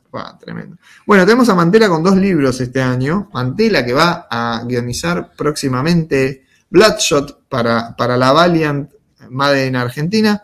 Eh, sacó Mundus por la clásica Randomantes, una historieta que habíamos leído en formato digital previamente y ahora en papel. No es mi laburo favorito de Mauro Mantela para nada. Trata sobre la, un- unos es algo parecido a Gantz en algún punto. Personajes que. Es una historia que quizás uno piensa cuando empieza a meterse que ya la vio, pero es, es algo recurrente. Eh, el conjunto de personajes que quizás no tienen nada que ver, que se juntan en un contexto extraño y tienen que sobrevivir a eso, mientras van averiguando dónde están. Lost. Exactamente. Bueno, el Lost de Mantela, Mundus. Mauro Lirusi es quien lo acompaña en el dibujo. Buen trabajo de Lirusi. A mí me gusta más cómo compone página, cómo usa los blancos y negros, que eh, cómo maneja la anatomía. Sí, sí, sí, creo que estoy de acuerdo con vos en ese. Mí el primer choque no me gustó el dibujo y cuando en la releída, cuando voy metiéndome en el viñeta viñeta, cuando dejo de prestarle tanta atención al guion, porque siempre Mauro me llama por el guion, eh, ahí le empiezo a encontrar muchas mejores cosas al trabajo de Lirosi. Y después tenemos Cira, que también lo habíamos leído en, en formato digital. En su versión digital en inglés. manera. Un increíble laburo de Garibaldi. Sí. Parece que Garibaldi acá, Garibaldi pinta para irse al carajo. acá. No, no, es increíble lo que hace acá. Eh, además es su primer trabajo. Garibaldi tiene trabajo, pero es el primero bien a la vista esto, más comercial, más... Pero si no me equivoco es de sus primeros trabajos, ¿eh? Ah, si no es su primero, porque es muy para atrás, claro. Cira tiene muchos años, de hecho, pero no había tenido edición en papel. Y bueno, Black Cat Studio nos la trae con una muy linda portada y una gran edición. Muy buena Excelente. edición. Sí, sí, sí, la verdad. Portada, tapa, eso sí, para destacar. Que las ediciones de Black Cat son también algunas de las cosas buenas de este año, que ya desde el año pasado. De buena factura, obviamente, Leo Escarano, eh, dueño de Black Cat, es un tipo que tiene más que experiencia en materia editorial. Entonces, por lo tanto, cuando arma algo, te lo hace bien. Excelente lo que, lo que ha hecho este año para, para Black Cat. Y Cira tiene el contexto que merece en este libro, tiene el envase que- que realmente le corresponde. Una historia de ciencia ficción moderna. Mantela tiene referencias literales. Vamos a decirlo, vamos a hacernos cargo. Es Witry con toda la influencia posible de Animal Man. Sí. Sí, sí, de alguna manera son, son sus referentes. Y es el tipo de consumos también que tiene y las cosas que le gustan. Ya lo vi- en otros trabajos lo venimos viendo de Mauro, no solo en la actualidad, sino lo que está pasando hoy día, que tenemos muchos libros de Mauro Mantela que son trabajos que él viene haciendo desde que empezó, que ahora están llegando al papel de alguna manera. Y están esas obras, están esas influencias que es la ciencia ficción del siglo XXI, de alguna manera. Estoy diciendo tiene. mucho de alguna manera, ¿eh? Bueno, agarrando- bien. Eh, yo no te los voy a editar porque es un quilombo editar esto. si no. Y después tenemos a Lubrio también, entre, entre otros de los, de los prolíficos de este año.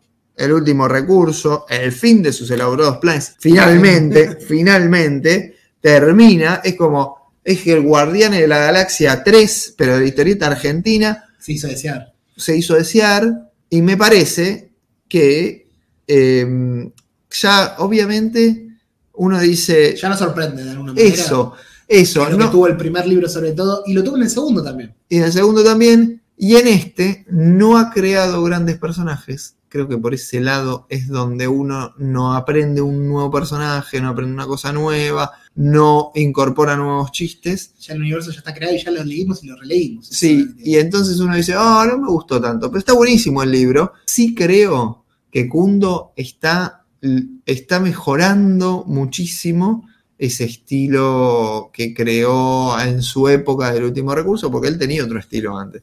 Y su estilo actual lo está haciendo un poquito más complejo, lo está adornando un poquito más. Y creo. Perfeccionando. sí, creo que en la comparación de los tres libros hay que hacerla. Eh, en este laburo la rompe mal, Kundo. Y en los otros decía, pero no la rompí en los otros, sí, pero este está un pasito más adelante. Que eso es lo bueno, uno busca, eh, cuando ve a uno de estos artistas, quiere verlo superarse constantemente.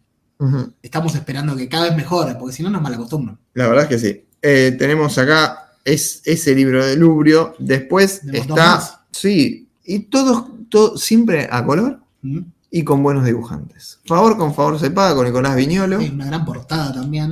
Buena edición de Multiversal, que siempre. También otra que tiene calidad, que trae nivel en lo que son sus ediciones. No de los tres, es el, libro que menos me gusta. Mm, eh, estoy de acuerdo con eso. Me parece que es el que menos sorprende de los libros de los libros de Louvre. En cuanto a guiones, me estoy refiriendo. En dibujo, la verdad. Eh, no, Favor es buenísimo. Favor es buenísimo. Es eh, Invincible. Sí, exacto.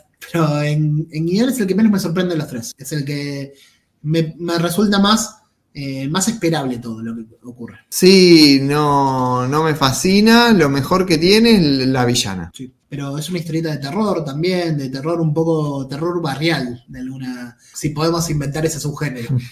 y, y después tenemos em, una clase de magia con Aleta Vidal. Si hablamos bien de Iribaldi antes, Aleta Vidal está en ese. Consagradísima. o sea, es un libro que se hizo esperar y la verdad. Más obras de, ella. Quiero más libros con ese nivel de dibujo. Tremendo. La verdad es que una clase de magia lo que tiene es que está apuntada a un público un poquito más juvenil, entonces a nuestra lectura se hace medio dura en el sentido de que algunos personajes son muy obvios y algunas situaciones recontra evidentes. Y, pero para mí lo que tiene muy rescatable es, está apuntando a esa eh, ese sector del, etario del público que es el más difícil de todos, que no es el infantil y no es el adulto, el que está en el medio, el que, el que siempre decimos, el adolescente, preadolescente, el posadolescente, es esa etapa de antes de los 18 años, quizás por ahí que siempre es el más difícil, es un público consumidor muy difícil. Bueno, brujería, ¿no? Es creo que el gran tema de la historieta nacional este año, primero los tres que vamos a mencionar, hay quienes dicen que gracias por la brujería estamos donde estamos, toda la brujería que se hizo para el mundial, para linkeando con otras partes.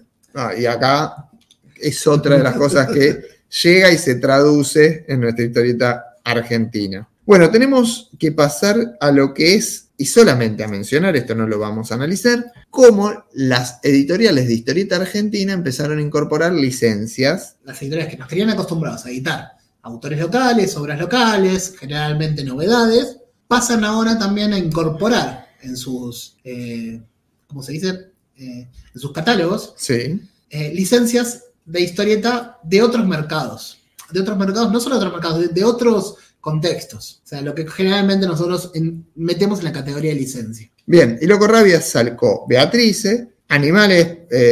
los animales. animales los animales prehistóricos de Javier Olivares y el manual del Minotauro de Laerte, que para mí es el mejor de los tres, es como un gran logro tener a Laerte editada en Argentina, es un libro de humor gráfico muy, muy interesante. que eh, siempre tenemos un poco, le, damos un poco la espalda a lo que es la historieta latinoamericana de alguna manera, y esto va por ese lado, de ver qué está pasando en nuestros países cercanos. La verdad es que es un, nuestros vecinos. un humor gráfico muy inteligente y de muy buena factura, así que se festeja lo que ha hecho Loco Rabia.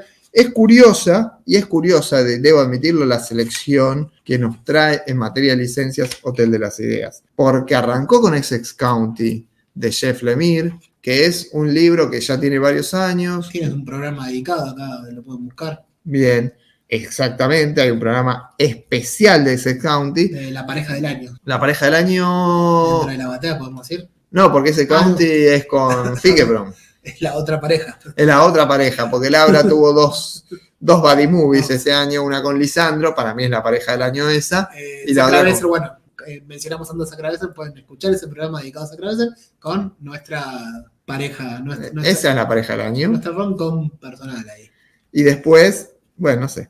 Y después, creo que hay uno mejor. Y después tenemos la eh, otra pareja del año, que es la del paladar negro, la del café oscuro, que hizo ese county, que es Diego Labra con Maximiliano Fiquepro. Así que pueden ir a escucharlo y buscarlo en el feed. Una taza de café negro y no llega al piso. ahí. y la, tapan, la paran con la boca. Bueno, y después sale Lovecraft, eh, la adaptación de la biografía de Rodinoff, Giffen y nuestro Enrique Breccia. Así que gran libro que faltaba en, en Batea, pero estaba bastante leído, me parece, en Argentina. La edición es muy buena, el color está mejor logrado que la, que la de Norma. Sí, hace un rato antes de empezar. Ahora recordamos cómo lo leímos nosotros y creo que la experiencia de haberlo leído a finales de los 90 en la edición de Norma, Sí, cuando estuvo a finales de los 90, no, ya a principios de 2000. sí ponele. Eh, lo leímos de, de Norma, lo leímos en digital, ha- había acceso, pero bueno, faltaba en la materia local. Así que es, es una gran incorporación, pero me parece que el gran logro es haber sacado Mónica Daniel Klaus a días del estreno Sí, casi, casi simultáneo, podríamos decir. La verdad es que impresionante. Seguramente tengo un programa dedicado en lo próximo. Y así como Hotel de las Ideas saca tres libros de licencias este año, saca cuatro de Nacional, que en la relación es llamativo. Sí, eh, siendo una de las editoriales más importantes del país en historieta nacional, quizás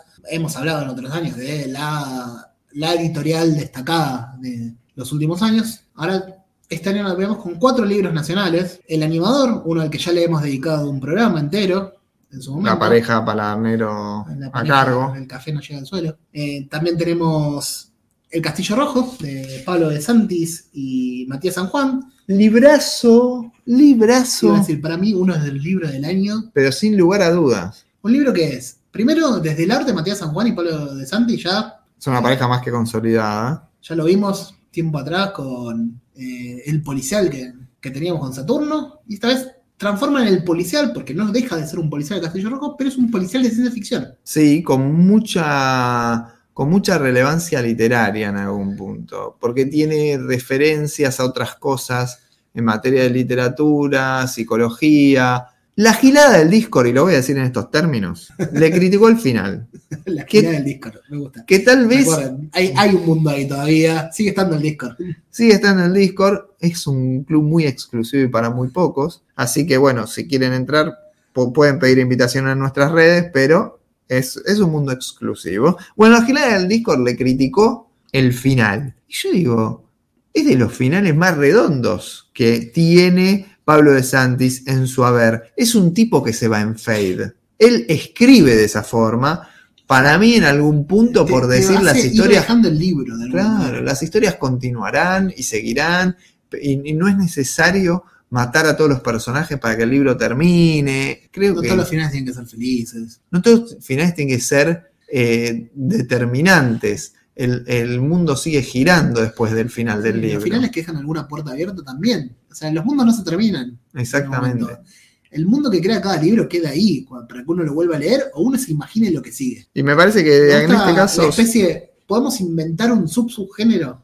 Este, este policial de ciencia ficción es una ciencia ficción de palabras negras, si querés. Sí, totalmente, no tengo lugar a dudas. Este, además, vamos a hacer las comparaciones que hacemos siempre, ¿no? Pero acá hay una novela, ¿cómo se llama la autora de La vida de los jueves? Ah, no, me mataste. No importa. Eh, esta es como una novela que se puede adaptar a película. Y bueno, igual eh, Pablo de Santis tiene como, como una, una buena recepción por esa onda de cine argentino que es protagonizada por señoras chetas. Y, y que siempre la va a actuar te- una Mercedes Morán más joven. Sí, eh, ¿cómo se llama? Eh, ah, la del primer capítulo de los simuladores, como olvidé el nombre. La esposa de Bobby. Sí, no sé si es para ella. Bueno, esa especie de señora cheta que se conserva y que puede eh, llevar un protagónico de una película importante. Bueno, el Castillo Rojo tiene ese halo y me parece que es, tiene una cuestión episódica, pero a la vez una historia de fondo, con un montón de referencias literarias y a películas y a, a esto es cultura, pero como que ellos son muy esnova dentro de ese mundo. Este, es muy, es muy bucólico todo. La verdad es que me, me parece hiper interesante. Es como, no sé, como gente que vive en casas nórdicas, pero en Argentina. No entendés por qué. Eh, Sí. funciona, funciona muy bien y Sí. me parece que es un gran libro. Me sale también pensar en ciencia ficción escandinava. Claro, sí, sí, O sea, sí. una serie que agarraste en Netflix de ciencia ficción hecha en Suecia, eso es. La verdad es que es un libro muy logrado que creo que se ha comentado muy poco para lo, para lo bueno que está. Después tenemos, El, el mejor libro de Paolo Pinocho, podemos decir. Bueno, La última comedia de Paolo Pinocho de Lucas Varela, otro libro alucinante. Quiero decir, para mi hotel este año dijo, voy a sacar todas licencias y si viene un golazo lo saco. Y golazos. Porque realmente la última comedia de Paolo Pinocho lo que hace es romper con todo lo anterior. Esta sí es Guardianes de la Galaxia 3. Sí, sí. Esta, uno va, en- entra, también con el título, uno que ya leyó a Paolo Pinocho, que lo viene leyendo en- desde que salía en la comiqueando, si querés. Esa- esas pequeñas viñetas de Paolo Pinocho, todo lo que retrabajó, y de repente se encuentra con esto, que es una novela de Paolo Pinocho, Sí, él es la divina comedia, en realidad. Hace... transformada, eh, que nos cuenta el origen de Paolo Pinocho, y a la vez se van por terrenos eh, donde, no sé, a mí me sorprendió por todos lados. Estira todos los márgenes de la imaginación. Es muy. Me encanta hacer comparaciones a mí, ya lo saben. Es, es Sugar School de, de Charles Burns. Va por ahí. eh, distintos niveles de ficción con un protagonista que atraviesa sus infiernos, porque esta constante eh, analogía que hace el relato a la Divina Comedia de, Dante Alighieri realmente lo traduce en una historieta de Paolo Pinocho, que es un personaje que ya conoces, que sabes cómo reacciona, que sabes cómo piensa, pero que se encuentra en una exploración personal y que cierra su gran epopeya de libros en una obra que suena a ópera. Y vos decís, la puta que lo parió. ¿De dónde carajo se le ocurre a Varela meter a Pinocho en este lugar?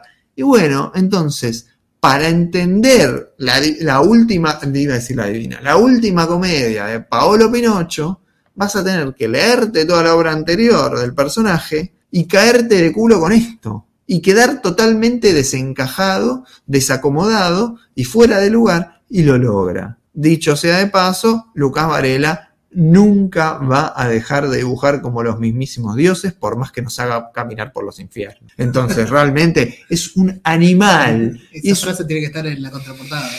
y es un libro que me parece que no va a ser suficientemente valorado. Lucas se quejó en los Cinder anteriores en la consideración que tuvimos con Pablo Pinocho. Y yo creo que tuvo razón. Y si este año repetimos el error, va a volver a tener razón. Por más que no fue un llanto, sino fue un comentario, yo creo que tendría, tiene razón. Y si tiene razón, yo no me puedo quejar de que el autor pida eso. Bueno, eh, Que nos queda en hotel. nos queda un libro de que sacó Tel, que es el último, el más reciente, que es El principio de todas las cosas, de Lucía Martínez Meyer.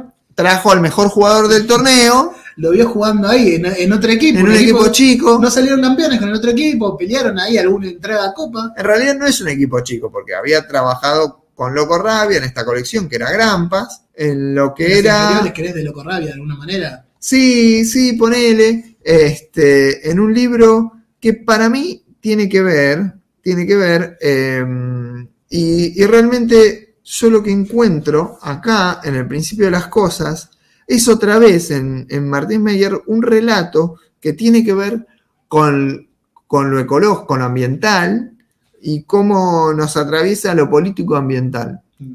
Es un tropo que ella repite respecto de la grampa. Lo que conocíamos de su trabajo anterior. Es más, yo hasta me arriesgaría a decir que están en, en el mismo universo. Universo. Para mí es un poco eso. Este, ella, en lo mejor que tenemos, que así se llamaba el libro, que, que saca Loco Rabia en la colección Grampas y que había ganado con aquel el concurso de letras del Fondo Nacional de las Artes en la categoría novela gráfica en Fondo Nacional 2021. de las Artes, también otro, otro en peligro. Sí, sí, está en peligro de extinción. Igual Eh, que, bueno, igual que el medio ambiente del que habla. Sí, Este, sí, son varios peligros que estamos atravesando. Bueno, yo creo que está en el mismo universo. Los títulos son parecidos, las protagonistas, las situaciones, la falta de agua. Sí, No, ¿Para vos no sucede en la Patagonia esto? Podría ser. Bueno, falta de agua estamos acostumbrados allá. No, pero también cómo son los- las relaciones, los personajes, la Sí. lejanía, el volver a El su contexto, lugar, el de ver tanto, ta- tanto el contexto de. los espacios yermos, Podría. las podría- grandes superficies. Podría ser de alguna manera. Es una estepa. Es el desierto lo que tenemos. Estepa es una palabra linda que tenemos para desierto nosotros allá. Ah, bueno, ok.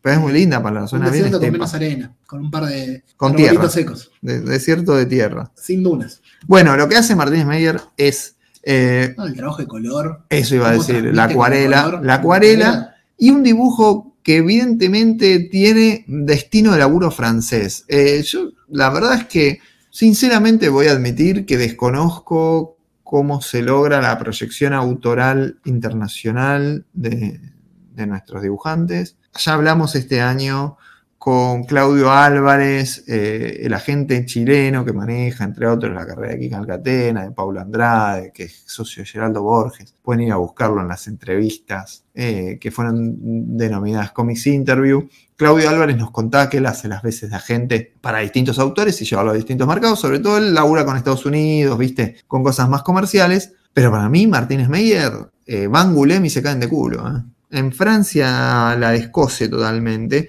y creo que es un talento alucinante. No sé cómo funcionaría sin ser guionista. Eh, el lugar del dibujante que solo dibuja es necesario y nos está empezando a faltar un poco en lo que tiene que ver con gran talento en materia nacional. Y, creo que ella en estas dos obras ha hecho un muy buen laburo integral. Me gustaría verla en, otro, en otra cosa, en otro registro, en otro tema, en otra historia y, con, con sus personajes también en situaciones bastante diferentes, que no sea tomando notita, caminando, mirando. Quiero ver, quiero ver, no te digo más acción, pero por ahí otro ambiente, otro lugar. Cerramos co- con eso, con lo que respecta a Hotel de las Ideas, y podemos pasar al segundo grado. El segundo grande. festivo. Bueno, nombra- nombramos el trabajo anterior de Lucía Martínez Mayer, que fue para Loco Rabia. Y este año Loco Rabia también tuvo libros destacados que están compitiendo en esta, en esta liga, eh, que llegan hasta, hasta los playoffs, de alguna manera. Eh, para mí el más destacado de este año fue La Gran Estaca de Tony Ganem. Ahí. ¿Qué quilombo la gran estaca? A mí, sinceramente, los animales antropomórficos y encima en un registro tan este, hecho con... Muy cartoon. Muy, Sí, es, no es, es cartoon porque son animales antropomórficos, pero también está hecho a, a puro diseño gráfico. sí. Hay mucha computadora metida ahí. Sí, sí, demasiados vectores para lo cartoon que son las caras. Este, realmente mm, me alejaba un poco la propuesta inicial de dibujo. Es un libro que lo recomiendo leer en papel. Oh, voy a recomendar varios en papel esta vez. anoten. Voy a recomendar varios en Un papel. libro grande, un libro que. no, una gran apuesta de alguna manera también. Un libro de una cantidad de páginas. Una historia de- con mucho desarrollo, con muchos personajes, con mucho humor también, sin dejar de ser una historia de aventuras. Volvemos también al género de alguna manera. eh, muy parecido a el anime de los 80, si querés. Pero sin dejar el humor de lado, porque también eh, hay una elección de creación de un mundo con, con estos toquecitos de humor en los personajes, en las representaciones, y a la vez tiene una aventura, una aventura con, monstruos de otras dimensiones, con robots gigantes, hay de todo. A mí me alejaba el dibujo, que es muy bueno y que no es que no me gusta o que no me atrae, pero no, es, no sabía qué iba a encontrarme respecto de guion. A veces este, el animal antropomórfico, bueno, está bien, igual está Black Sad, ¿no? Pero quiero decir, como uno piensa, y va a ser más... Mouse. Ah, sí, poner esta mouse, sí. Pero a mí me llama... Dragon Ball, si querés. A mí me llama a, a hacer algo más eh, eh, demasiado humorístico demasiado infantil. Me cuesta un montón.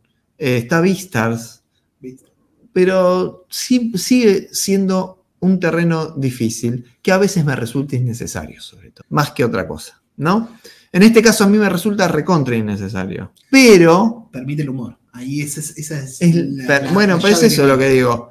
Ah, Usas el animal antropomórfico por el humor nada más. Pero acá lo que tenemos es una historieta que cuenta una historia muy porteña, muy argentina, que mete kaijus, pero que en realidad... Es de época también, porque es una Buenos Aires de los 50, Pero que en realidad es una Buenos Aires de los 30, de los 30. 30, 40, hasta 50, que habla de nuestra historia. Y si no te das cuenta, te pasa de largo. Pero si tenés dos deditos de frente y no votaste a Milei estas elecciones, realmente vas a entender cómo lo que está contando es nuestra historia argentina. Tiene referencias porteñas muy claras que exceden el obelisco.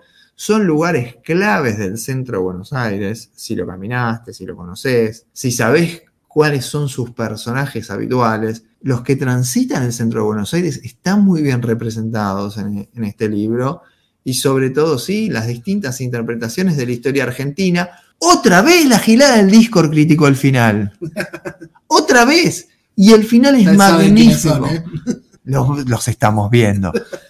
Y, y realmente lo que termina ocurriendo es que el final lo que hace es decirte, es lo que nos merecemos. Mi ley nos lo merecemos, señores. Y eso es lo que, ese es el mensaje final de la gran estaca. La verdad, un libro alucinante que uno lo podía llegar a esperar porque venía de la presencia de Tony Ganel trabajando en la mansión de los autores allá en Francia y toda la bola, pero este, la verdad que me esperaba otra cosa. Cuando vi animales antropomórficos, cuando escuché La Mansión, sinceramente, fui prejuicioso y dije, bueno, se viene un ego trip con animales antropomórficos y nada que ver. Nos hablan los argentinos, a nuestra cultura, a nuestro Buenos Aires querido.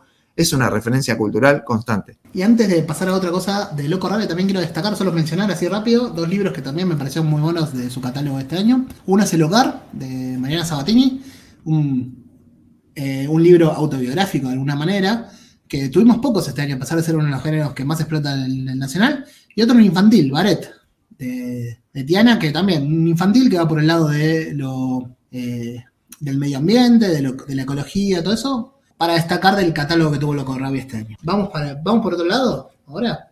¿Para dónde, para dónde querés ir? Y tenemos de Barro, el lanzamiento de Barro de este año. Bueno, vamos a hablar de Aquelarre de Patricio Oliver, libro que eh, ya lo comenté en varios lugares y ocasiones, en, en redes sociales, en Comics Record, ya lo comenté varias veces. Patricio es un amigo, así que a veces es complicado este, no entender el contexto en que él hace este libro. Trabaja hace rato, Pato, tratando de modificar su estilo de dibujo y acá sinceramente lo logra, es muy diferente de lo que habían visto en Potenciales. Me parece que su- supera potenciales el trabajo del dibujo. Porque él hacía un dibujo, como decíamos recién, de la gran estaca, muy vectorizado para potenciales, y lo cambia y se va a un dibujo con tinta. Sí, metiendo más línea, metiendo más. Él no usaba línea, si bien tiene un gran trabajo de color, ahora le mete tinta, le mete línea, le mete rayita, y en su búsqueda constante de hacer grandes grupos de superhéroes, él, por ejemplo, en su momento Potenciales lo presentó como unos X-Men, es muy fanático de los X-Men, estuvo en la batea hablando Estuvimos hablando de Claremont. cinco horas hablando de Claremont estuvieron. Y, y él, bueno, hace una búsqueda constante de grupos superheroicos. En, en potenciales, yo a él le digo, mira, Pato, vos quisiste hacer X-Men y te salió la Legión, por la cantidad de personajes, por los poderes, por sus variaciones, etc. Y en este caso, él hace un grupo de brujas, volvemos a las brujas, El tema del año. sin lugar a dudas. Que bueno, recuerda por supuesto a The Witching Hour, la gran serie de DC, pero acá sí hay un elemento mucho más X-Men. Tiene momentos Dios ama al hombre mata, Sí, sí, sí. sí. enmarcado en Buenos Aires, con por qué se parece también más a los X-Men, por qué se Bueno, parece más a los Claremont. También tiene esa cuestión eh, expan- expansiva de fronteras, ¿eh? el, grupo internacional. Sí, sí, el grupo multicultural es fundamental en este caso. Y, y con este dibujo, con esas, eh, esos, esas entradas, esos ángulos, él empieza a trabajar eh, Jones Romita Jr., mete a Sinkiewicz en el medio. Un poquito Sinkiewicz ahí le mete la mezcla. Eh, yo le veo hasta, si querés, le veo hasta el, el personal. Eh, ah, se me escapó el nombre. Ah. Bueno, no importa, está Paul Smith, o sea. Paul Smith. Ah, bueno. ok. Sí, está Paul Smith, por supuesto. Hace ese tipo de trabajo. Eh, para mí, lo que tiene es demasiado ritmo, aquelarres, para. Preso de la cantidad de páginas, de alguna manera. Ah, puede ser, pero yo hubiese sido más frondoso en, en los textos. Porque tiene en su cabeza Patricio un universo enorme de aquelarres, que por momentos yo siento que no se ve explicitado en lo que son la cantidad de texto. Así todo, en las páginas que tiene, logra cerrar una historia, logra presentar personajes, eh, meter un par de escenas de acción como la de Subte, que es muy impresionante, y, abrirnos... Plantear, plantear historias a futuro también, plantear los propios personajes. Abrir un universo pretensamente superheroico, porque al ser bruja no va a ser literalmente superhéroes, que tiene grandes diseños de trajes, buenos poderes, buenas caracterizaciones y, que esperemos que, consiga a desarrollarlo muchísimo más porque es muy bueno. A mí sí me hubiese gustado un ingrediente más Claremont que es soliloquios, grandes explicaciones en cajas de texto y toda esa historia. Pero eh, se entiende que rompí un poco el ritmo que puede llegar a plantear este, una historieta un poquito más actual, ¿no? Otro libro que es para, para papel, ¿eh? Sí, sí. En papel gana muchísimo respecto sí, aparte una muy linda edición también. Para mí una de las mejores portadas del año la que tuvo. Posiblemente, posiblemente una de las mejores portadas del año. Vamos por Viajero del Alba, que sacó dos libros, una editorial súper eh, reciente de alguna manera, pero que sacó dos libros que entran a los que queremos destacar este año. Por un lado tenemos la guía básica para sobrevivir explosiones de Cristian Blasco y Ian de Biaser. Acá decíamos que había pocos autobiográficos, este creo que es el autobiográfico del año. No tanto por la historia, porque sí, Cristian Blasco está contando la historia de cómo sobrevivió una explosión. Este es un autobiográfico que siempre se dice que el autobiográfico eh, no, nos cuenta está contando nada. Bueno, acá la autobiografía de Blasco tiene algo para contar. Es necesaria. Es real. Es necesaria. Es una autobiografía necesaria porque cuenta un hecho que es para hacerlo historieta. Sí, sí, generalmente no tenés nada. en este caso hay un montón de cosas. Pero lo que más destaca no es solo el hecho en sí, porque ya de por sí la historia es interesante, sino cómo la estructuró, cómo está estructurada, cómo está contada, tanto por él como Ian, cómo arman esta mezcla entre el relato propiamente dicho del momento de la explosión con el post, el pre, la vida, la historia personal de, él en relación a su familia, cómo se va entremezclando eso con el hecho que te está contando. Sí, para mí, además de ser muy bueno la historia y el guion, o sea, la historia es la realidad, es la estructura alrededor de su vida personal y mete algunos elementos que son muy, eh, muy personales, eh, que a veces hasta diría que en una autobiografía alguno no, lo contaría. Me parece que lo, que le asuma eh, y complementa a esto es todo tiene un porqué, todo ocurre por algo, y él logró ver en un hecho de su vida algo para contar en este sentido. Le agrego, le agrego el dibujo de Biase, que es absolutamente consagratorio, tiene línea clara, tiene eh, herencia de la gran historieta argentina reciente, porque uno puede, yo por lo menos lo hago, reconocer a Lucas Varela en lo que está haciendo Ian de Biase.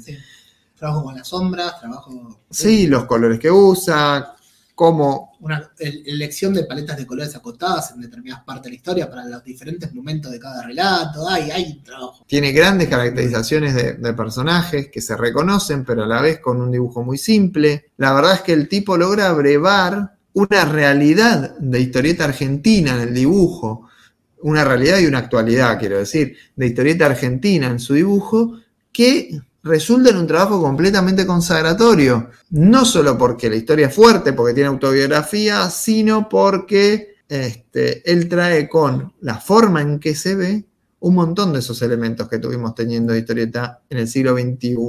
Y me parece que es el último clavo en el ataúd de la autobiografía argentina. ahora sí la autobiografía tiene una historia interesante. Terminó la autobiografía argentina con este libro para mí es el fin de, de, todas formas, porque hoy ya no tiene sentido la autobiografía en nuestro país. Y más adelante voy a decir por qué también hay otro clavo en el ataúd. Y 2023 tal vez sea el año en que muera. Y voy a decir, hay otro libro que también me dice, che, se acabó la autobiografía. Lo dejamos para el final. ese. Lo dejamos para el final. Ese pues fue uno de los últimos que leímos. Bueno, aprove- Y el otro libro que sacó Viajero del Alba, que no tiene nada que ver con el anterior. ¿sí? Nada, Si nada, me dicen que nada. este es un spin-off que salió de Preacher en el 99, yo te lo creo. Porque tiene el estilo de dibujo de Dillon, lo imita muchísimo, y es un western, un western con elementos fantásticos, igual que Preacher. Eh, estoy hablando de Grave Dancer, de Juli Lorente y Rodolfo Ezequiel, que es un trabajo que, si a mí me cae, tiene el sello de DC, de Vértigo, me dicen, mira este spin-off, esta miniserie spin-off que salió de, de Preacher, yo te lo creo. Sí, como una... Más que una precuela de Preacher. Un par de personajes que salieron en alguno de los arcos de Preacher y bueno, acá te estoy contando eh, del, del Santo de los Asesinos, de Arseface, al- algo de eso, una de esas miniseries que salían cada tanto. Sí, sí, sí, totalmente. Como salía, como en el, mejor momento de Vértigo, cuando empezaban a salir miniseries de Sandman, de lo que sea. Bueno, esto es, mira, tenemos estos autores que hicieron esto. La verdad que te lo creo. Totalmente de acuerdo. género. Totalmente de acuerdo. Hay mucho género en este año. Grave Dancer es un western con, con unas cuestiones medio eh, cósmicas. El esotérico también. Sí, que viene, que te va descolocando, que los personajes se, se primero te llevan para un lado y después de golpe pegan un giro y tienen otras reacciones. No, la verdad es que es, es muy bueno. Sí, siento que es mejorable, vale decirlo. Sí. Es un gran libro que es mejorable, no es perfecto, pero como vos decís, o sea, para hacer una adaptación argentina de Preacher tanto tiempo después y, y fuera de ese contexto, está muy logrado. Este, no es una adaptación, digo, es una readecuación. Entonces, sin duda lo tengo que festejar porque además es un libro que te sorprende porque, por ejemplo, ¿no? Por, des- por hablar, estamos hablando por hablar a esta altura ya. El animador, bueno, te lo esperás que Hotel te vaya a sacar el animador. El de Paolo Pinocho, si bien te descoloca el contenido final, vos podés pensar en un, li- un libro de Lucas Varela por año. O el de Martínez Meyer que decíamos, podría haberse. Siempre te va a salir. ¿Por qué? ¿Qué hace Hotel? Te suma un autor a un autor nuevo que saca un libro más cortito. Eh, Siempre ocurre eso. Este, guía, incluso la guía para sobrevivir explosiones. en una mesa de la crack, como decía. Puede, puede llegar a ocurrir, ¿por qué? Porque es una historia personal, entonces estaba latente. Este libro sale de ningún lado. Y hay otro más que para mí sale de ningún lado. Sí, ya sé cuál vas. Niño guapo para mí. Yo tengo otro.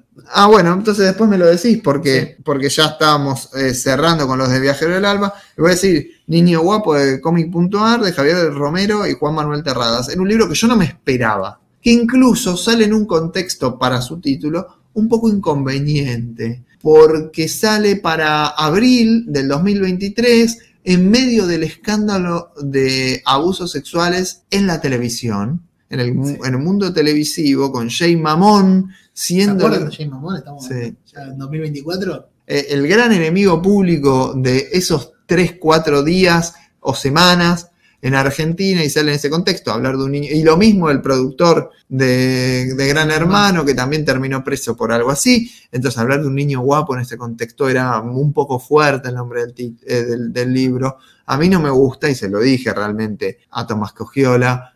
eh, y el libro, en ese contexto, me costó mucho entrarle. ¿Por qué? Y porque no, me daba cosa, no sabía qué me podía encontrar. ¿Qué pasa? Finalmente, bueno, en algún momento vamos a leerlo. Lo leo en digital y después lo veo en papel. Para la parte de arte, eh, la versión en papel logra mejorarlo notablemente, los colores son mucho más adecuados, el dibujo es muy bueno, es muy expresivo y tiene muchísimos colores, los mete bien, este, relata situaciones de época porteñas también, este, en el marco de la actividad del turf, algo recontra porteño de la década del 30, es en ese contexto, es en, en esa década y en ese marco político que, que sucede la historia y hace un gran laburo. La verdad es que es un, un muy buen trabajo de Terradas, este, en todo contexto, Y así todo para mí no es el dibujo ideal para este libro. Sí. Por- porque, el- sí, No, no.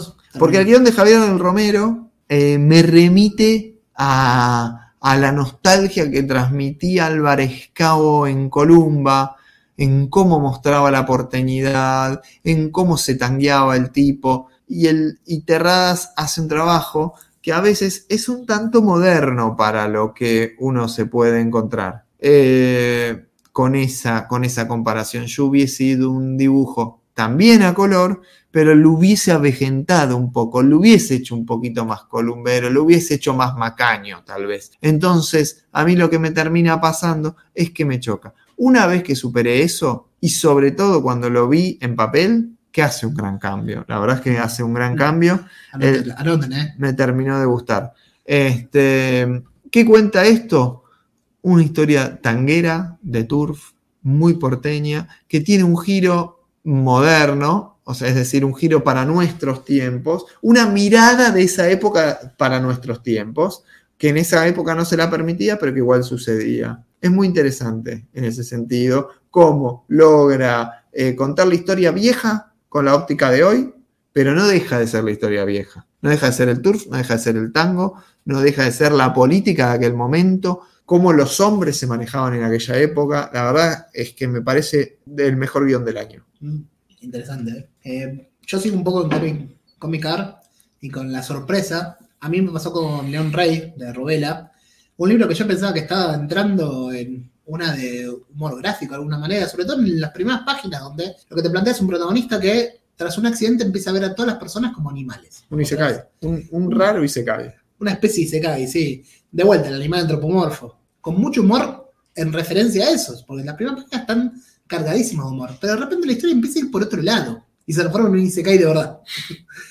Así que eso se lo dejo al, al lector que quiera entrarle porque termina siendo otra cosa totalmente distinta. El formato dejar- también te parece el, que es un el formato es muy gráfico, humorográfico, cuadrado. cuadrado, con tira, con un par de tiras por página, y sobre todo el dibujo que es el detalle de los animales, Casa Robela y todo, a mí me sacó registro, no lo esperaba para nada. También otro, un libro, uno de los libros más interesantes, sobre todo por esta sorpresa. Tuvimos muchos libros que terminan sorprendiendo. Y también de Comic.ar tenemos un rescate, que es uno, un rescate recontra interesante, que es el de Tigre Hotel, de Mario Ruloni y Pablo Sway. Un libro que salió con una historia rarísima, que tuvo alguna edición en el país, dentro de alguna revista. Sí, todo desperdigado. negro, todo desperdigado, que hay más historias, hay por lo menos dos libros más que van a venir.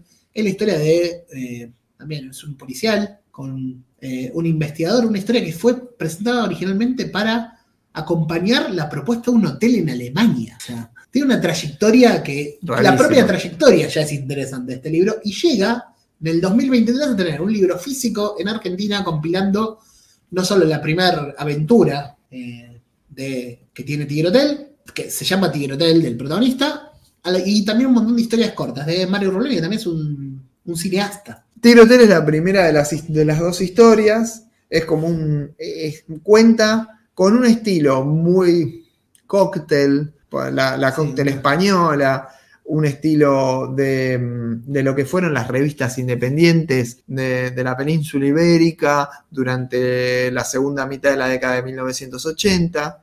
eh, y usa ese estilo swag para contar las historias de un espía seductor medio James Bond que tiene como primera aparición eh, un misterio en el Tigre Hotel en Argentina. También otra vez vamos a una época que tiene que ver con, con la primera mitad del siglo XX.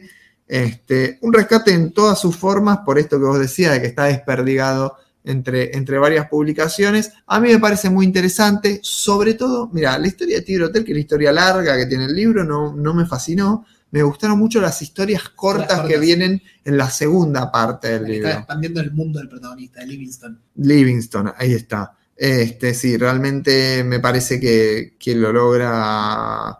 eh, logra mejor relato en ese contexto que en la historia larga, donde hay más diálogos, con los pocos diálogos, y utilizar el guion como. el dibujo como vehículo del guion, me parece mucho mejor que la, que la historia larga, que no tiene demasiada, demasiada tela para cortar y, es, es como una prolongación de lo otro A mí me gusta esa segunda parte del libro. Así todo, la verdad, espectacular. Una edición buenísima, a color. Creo que Comicar eh, le falta consideración a veces. Sí, pareciera que está corriendo en otra línea, pero son grandes libros. ¿Sabes cuál es el problema? La distribución. Sí, sí, sí.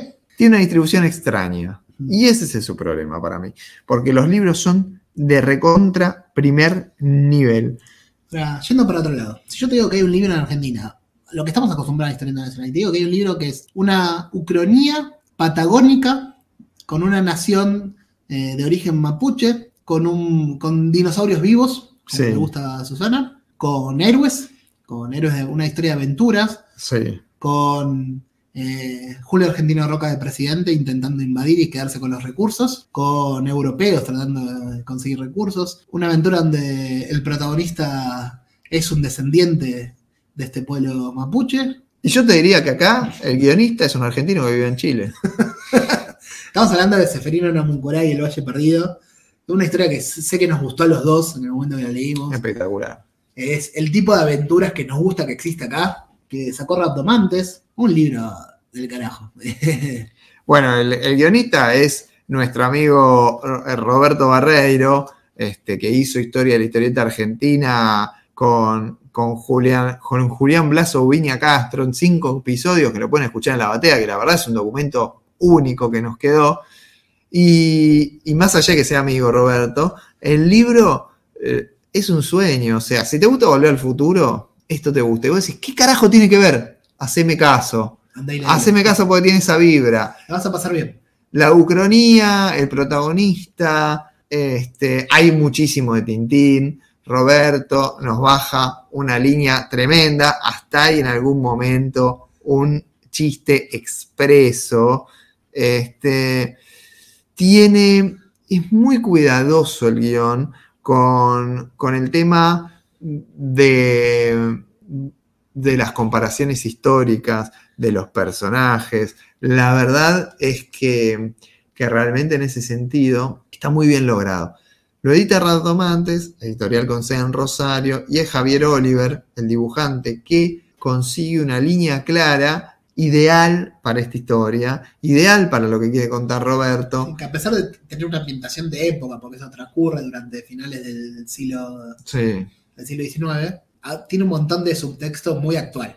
Mentira. Sí, sí, sí, y un montón de referencias, en algún- algunas, algunas secuencias son, son referencias, pero también tenés personajes eh, políticos en el medio, eh, la línea clara como dije, y, a todo color, es un libro a color, Sí, ya podemos hablar que el color está totalmente instalado. en ese sentido. Tres balances atrás hablábamos, destacábamos los trabajos a color, hoy ya está, hoy más que destacar es parte integral. Sí, sí, casi todo, casi todo a color. Fuimos mencionando, pero Castillo Rojo, el último recurso, Al principio de todas las la cosas. señora de Quinto C, Aquelarres, o sea, prácticamente todo es a color, Grave Dancer, o sea, casi todo, casi todo es a color, con Pablo Pinocho, Sí, Mirame, todo, todo, todo es a color. Y la guía. Entonces, acá lo que tenemos en Seferino es realmente un- una armonía perfecta entre todos los elementos que mete acá. Hay sobre todo, y yo mencionaba Volver al Futuro, pero también juega Indiana Jones, es el cine de aventuras de los 80 hecho ucronía nacional y popular, pero de verdad. ¿Por qué? Porque políticamente estamos atravesando un momento muy especial y los libros que salieron este año anticiparon la necesidad de conocer nuestra historia. Ah, Y este no tengo dudas. Sí, este no tengo dudas. Bueno, hay otro también que ya es viejito, pero también es importante para esto que estamos hablando. Eh, ¿A qué podemos pasar ahora? ¿Podemos pasar a ese? Dale. porque vamos a Tacuara de Santulo y Dante Ginebra, editado por Historieteca. Es una historieta. Por ejemplo, este es otro libro que no dice dónde salió originalmente. Eh, le serviría. Y es muy importante que lo diga. Sí, sí, sí. Sí, Yo necesito que este libro me diga, yo salí en tal día y tal hora.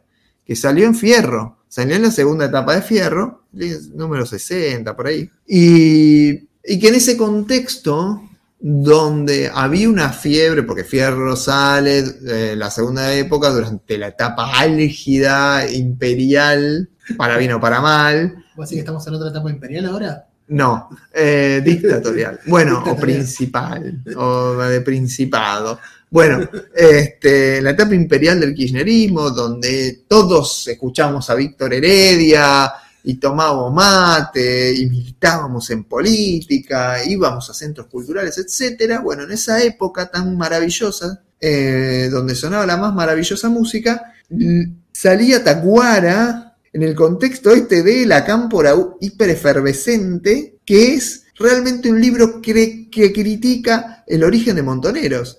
Tacuara es la organización política eh, seminal de Montoneros y cuenta la historia de cómo se divide entre una facción nazi y una facción más de izquierda violenta los dos eh, fundadores de aquel movimiento.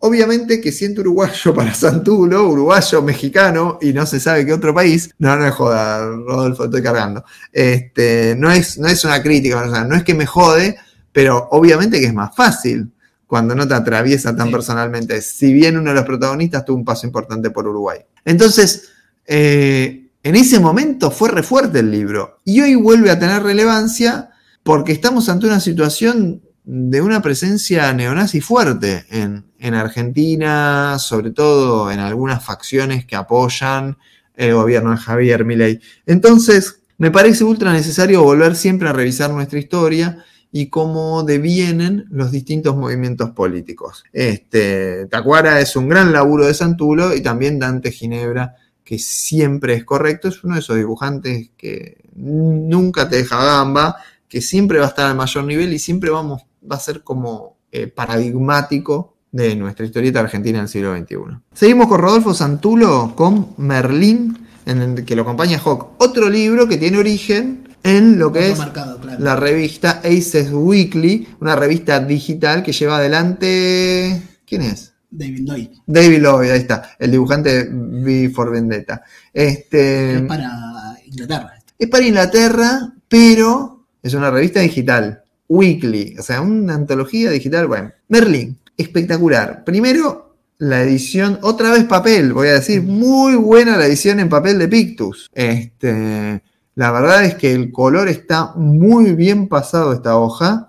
Eh, la edición digital de, de la inglesa está muy bien, está muy bien, la verdad es que garpa. Pero acá los negros tienen otra fuerza, o sea, lo laburó muy bien Pictus. Pictus labura muy bien, siempre imprime muy bien en color. Bien, y es una historia que, si te gusta, lo, obviamente, lo artúrico te va a gustar. Si te gusta la, la, aventura medieval con esa que es medio infantil, te gustaba Luna Roja, va por ahí, te va a gustar. Te, Camelot 3000 lo leíste cuando salió 5, ese libro enorme que salió una fortuna y decías, ¿por qué está el rey Arturo? Bueno, te va a gustar. La verdad es que si venís siguiendo la otra serie que hacen ellos en SNAC Weekly, que es Ladrones y Mazmorras, te va a gustar. Entonces, me parece un inevitable total género bueno, puro y duro, pero a la vez mm, me da la sensación que es una obra un poco em, con más proyección a futuro en materia que sea un muy buen libro a nivel internacional, es decir, transnacional que no quede o en Argentina o en Inglaterra como puede ser Ladrones y Mazmorras, que yo sinceramente no le veo más proyección afuera. A esta la veo permanecer y creo que es un gran libro, un personaje Merlín visto de una óptica infantil. Si te gusta la espada en la piedra de Disney, es darlo vuelta. Es Merlín, pero no es ese Merlín, es como si Merlín fuese Arturo y, y por eso es Merlín y por eso le enseña Está re bien pensado. Y es el estilo que Hawk creo que se siente más cómodo. Sí, para mí Hawk, eh, a, mí, me fascina su laburo, me parece que tiene una narrativa alucinante. Yo entiendo que a algunos lectores de superhéroes, y lo he escuchado muchas veces, no le guste su, su trabajo fisonómico, pero, pero vieronlo cuando postea, no sé, no me salen los superhéroes, dice Hawk, y le salen bárbaros yo creo que, está, en, un, que está en, una espiral muy ascendente en ese sentido. Bueno, acompaña con un par de menciones de historietas infantiles, como el caso de Lucy y el gato malvado, de la línea infantil de Musaraña, que la verdad a mí me sorprendió mucho a color, de Pitucardi, quien, quien el artista que hace esto. Y también eh, tuvimos este año el tercer Grandes Historietistas, que se hizo esperar mucho, de Agustina Casot. Esta vez la temática es misterio. Eh, que lo que quiero destacar también se hizo esperar mucho. Grandes Historietistas me parece una gran apuesta, pero está tardando mucho estos nuevos libros. Pero a rescatar que salió para las fiestas y siempre es un buen regalo. Después tengo para mencionar de los aspirantes, Los Hijos de Jesús, este guion de Federico Bar, siempre bajonero, este humor ácido que tiene en Los Hijos de Jesús, lo disfruté mucho. Que se parece en el tipo de humor a lo que habíamos visto en, hasta, hasta, hacia el hondo bajo fondo, también de Bar. Bueno, acá juega con ese mismo tipo de humor. Por último, estas menciones así que creo que merece otro tipo de análisis. Tuvimos la segunda parte de Me Prometiste Oscuridad de Damian Connelly por deriva. La secuela de aquel Me Prometiste Oscuridad que la rompió por todos lados. Eso me parece que merece otro análisis. Creo que en algún momento tenemos que meterle a ver lo que fue. Ambos Me Prometiste Oscuridad. Sin lugar a dudas, como algo un poco más profundo, también teniendo en cuenta su edición estadounidense y el éxito que representó allá y cómo lo instaló Connelly en el mercado yankee este, me parece que es un trabajo que evidentemente es consagratorio y excede lo que puede ser el mercado nacional. Así que vamos a en algún momento a profundizar sobre Me Prometiste Oscuridad 2, que salió por deriva este año.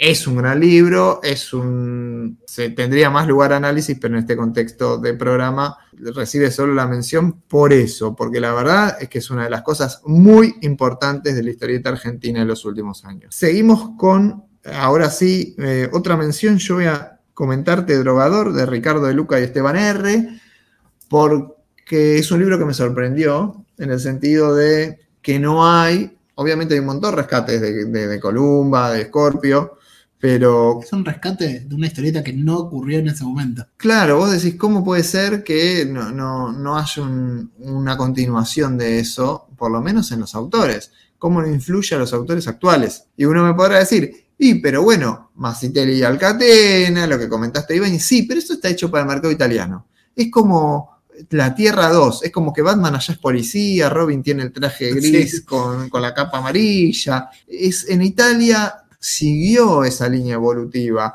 la historieta argentina. Pero, acá desapareció. Acá desapareció completamente y no tenés nuevos autores. Son autores que sí laburaron en, en asociación con, con aquellos y que, y que siguieron creciendo y se terminaron de desarrollar ya, incluso haciendo los personajes de Robin Hood en algunas ocasiones, como con Dago. Bueno, pero acá tenés a De Luca, que es un fanático de aquella época de historieta argentina y que siempre habla de rescatarla y que además la rescata con sus ediciones, como ya mencionamos, Crise. Y el año pasado Rocky Gigan. Acá, en Drogador, ¿qué hace? Eso. Hace una historieta que tranquilamente podría haber salido en Columba, pero es actual. Porque no deja de ser actual agarra temáticas que quizás están cronológicamente un poquito más adelante de la temporalidad de lo que eh, eran los años de Columba. Tampoco tanto, porque vamos a decir, va, eh, una Columba, el, Columba en los 90... Se, el reloj de acuerdo se volvió digital, si querés. Sí, en algún momento Columba en los 90 hace un cambio e incorpora nuevas temáticas, nuevas formas y se vuelve un poco este, de ciencia ficción. Dicen que se noventiza demasiado, literalmente, porque deja el realismo que siempre él tuvo. Deja el policía, el muchacho, como se le decía en las series, a más falta le decía a los protagonistas de los westerns. Este, bien, acá drogador es un muchacho que es tranza, o sea, más 90 que ser tranza, más menemismo que ser tranza no hay, pero en el fondo tiene un espíritu bondadoso y de hacer lo correcto, do the right thing, como diría un yankee, y realmente es en ese sentido. Está atravesado por eso. Y lo que me gusta de Drogador, que tiene algo que tenía Columba también, es cómo la historia va mejorando capítulo a capítulo, porque también tiene esa estructura de Columba de eh, historieta episódica, con capítulos donde empieza y termina alguna historia, con un protagonista fijo, donde el protagonista siempre, en Columba, las historias eran llevadas adelante por cada uno de los protagonistas, justamente los títulos de cada historia de Columba eran el nombre del protagonista. Acá también pasa, no tanto el nombre, sino su profesión. Sí, o su sobrenombre, ponele. Y acá va mejorando. Yo creo que lo mejor de Drogador es cuando cada vez te vas acercando más a las últimas páginas, en las últimas historias, donde ya empieza a haber eh, una acumulación, una acumulación, personajes que se repiten, es donde mejor eh, se desarrolla. La verdad es que sí, Drogador es un libro que sorprendió y que si te gusta aquella época de la historieta argentina vas a tener más adaptada a la actual. Bueno, vamos a entrar A mí me parece que voy a hablar de Kuno, de Krenovich y Pila, de Cápsula, segundo lanzamiento de Cápsula en el año, el anterior era una clase de magia. Está con dificultades de distribución, no sabemos dónde está. Nosotros lo hemos accedido a partir del PDF y la carpeta de los Cinder. Hay que acceder al sitio web de Cápsula y pedírselo, decirle quiero este libro, reclamarlo prácticamente. Sí, que estamos en, problemas con ese sentido. ¿Cómo se consigue? ¿Cómo se compra? ¿Cómo está? Y lamentablemente Kuno es uno de los mejores libros del año. Sí, y gracias a, lamentablemente por la distribución, no muchos van a tener la oportunidad de leerlo. Pero bueno, recuerden, vayan a pedirlo. Lo estamos mencionando acá, Kuno, uno de los mejores libros del año, con una dupla también que no la habíamos visto trabajando juntos, que es Johnny Krenovich junto a Federico Di Pila. Federico Di Pila, que lo conocemos por sus trabajos en Estudio Mafia. Nada que ver. Nada que ver. Línea clara. Línea clara, personajes. Otro, otro heredero de Lucas Varela acá. Sí, totalmente distinto. Tenemos una historia de una road movie eh, de personajes totalmente disímiles, poco comunes. Una Crash Dummy, un robot, em, una pelotita saltarina, esa que es un punching ball, eh, de todo. Un grupo re disímil que no se explica en ningún momento por qué están animados. Eso es raro, pero uno lo acepta bastante mágicamente. Y finalmente, detrás de todo eso hay, hay una historia recontrahumana. Sí, no, destaca, por eso decimos uno de los libros del año también, por la sorpresa, de alguna manera, que no se encuentra tanto la dupla, en el arte, en la historia que está contando, en todo lo que agrega, y que ojalá lo pueda leer más gente. No, no, la verdad es que es una cosa de locos. Eh, yo estoy esperando que, tenga distribución, que salga, que, llegue y que se pueda decir lo que hicieron Krenovich y Pila acá es alucinante.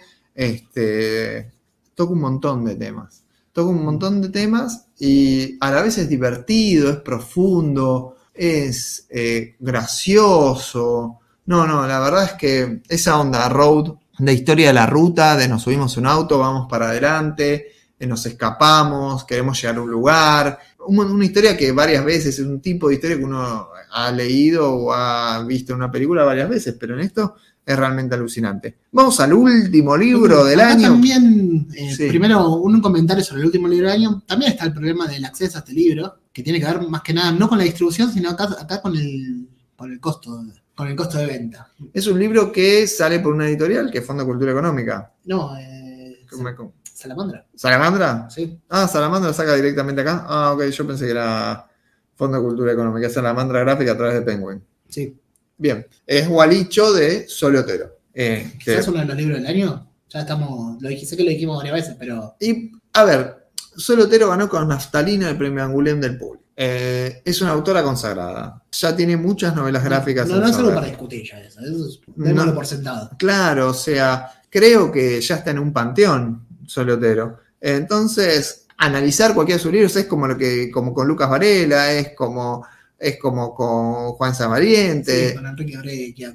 Sí, sí. está a un nivel astronómico para nuestro mercado. Entonces ya uno tiene que pensar y analizar ya cuando uno lee un libro nuevo, yo lo que hago es pensar en toda su obra. Eh, Gualicho, primero su libro larguísimo. Sale 25 mil pesos, ahora no sé cuánto estará, por lo menos en su. Capaz esto quedó viejo. En el momento que lo escuchando, yo quedé viejo. Por lo menos en el momento de estreno sale 25 mil pesos contra un promedio en el mercado local para un libro del estilo de, podés decir 15, pero no podés decir menos. ¿Por qué? Porque tiene 300 y pico de páginas. Entonces, no hay libros de esa cantidad a color. Bien, cuestionar el costo hay que reformular un poco. Porque, por ejemplo, eh, Crisis de Omnipress, a la misma época sale la mitad, 13 lucas, 13.500. Son los 12 números en ese caso nada más, son 300, más o menos parecidos. cantidad de páginas. Igual en este caso no es ilustración, no es obra como es el de Crisis. Entonces hay que evaluar, o sea, uno dice, sí, el precio es elevado, pero no el costo, ¿bien? Sí, estamos hablando de cosas distintas.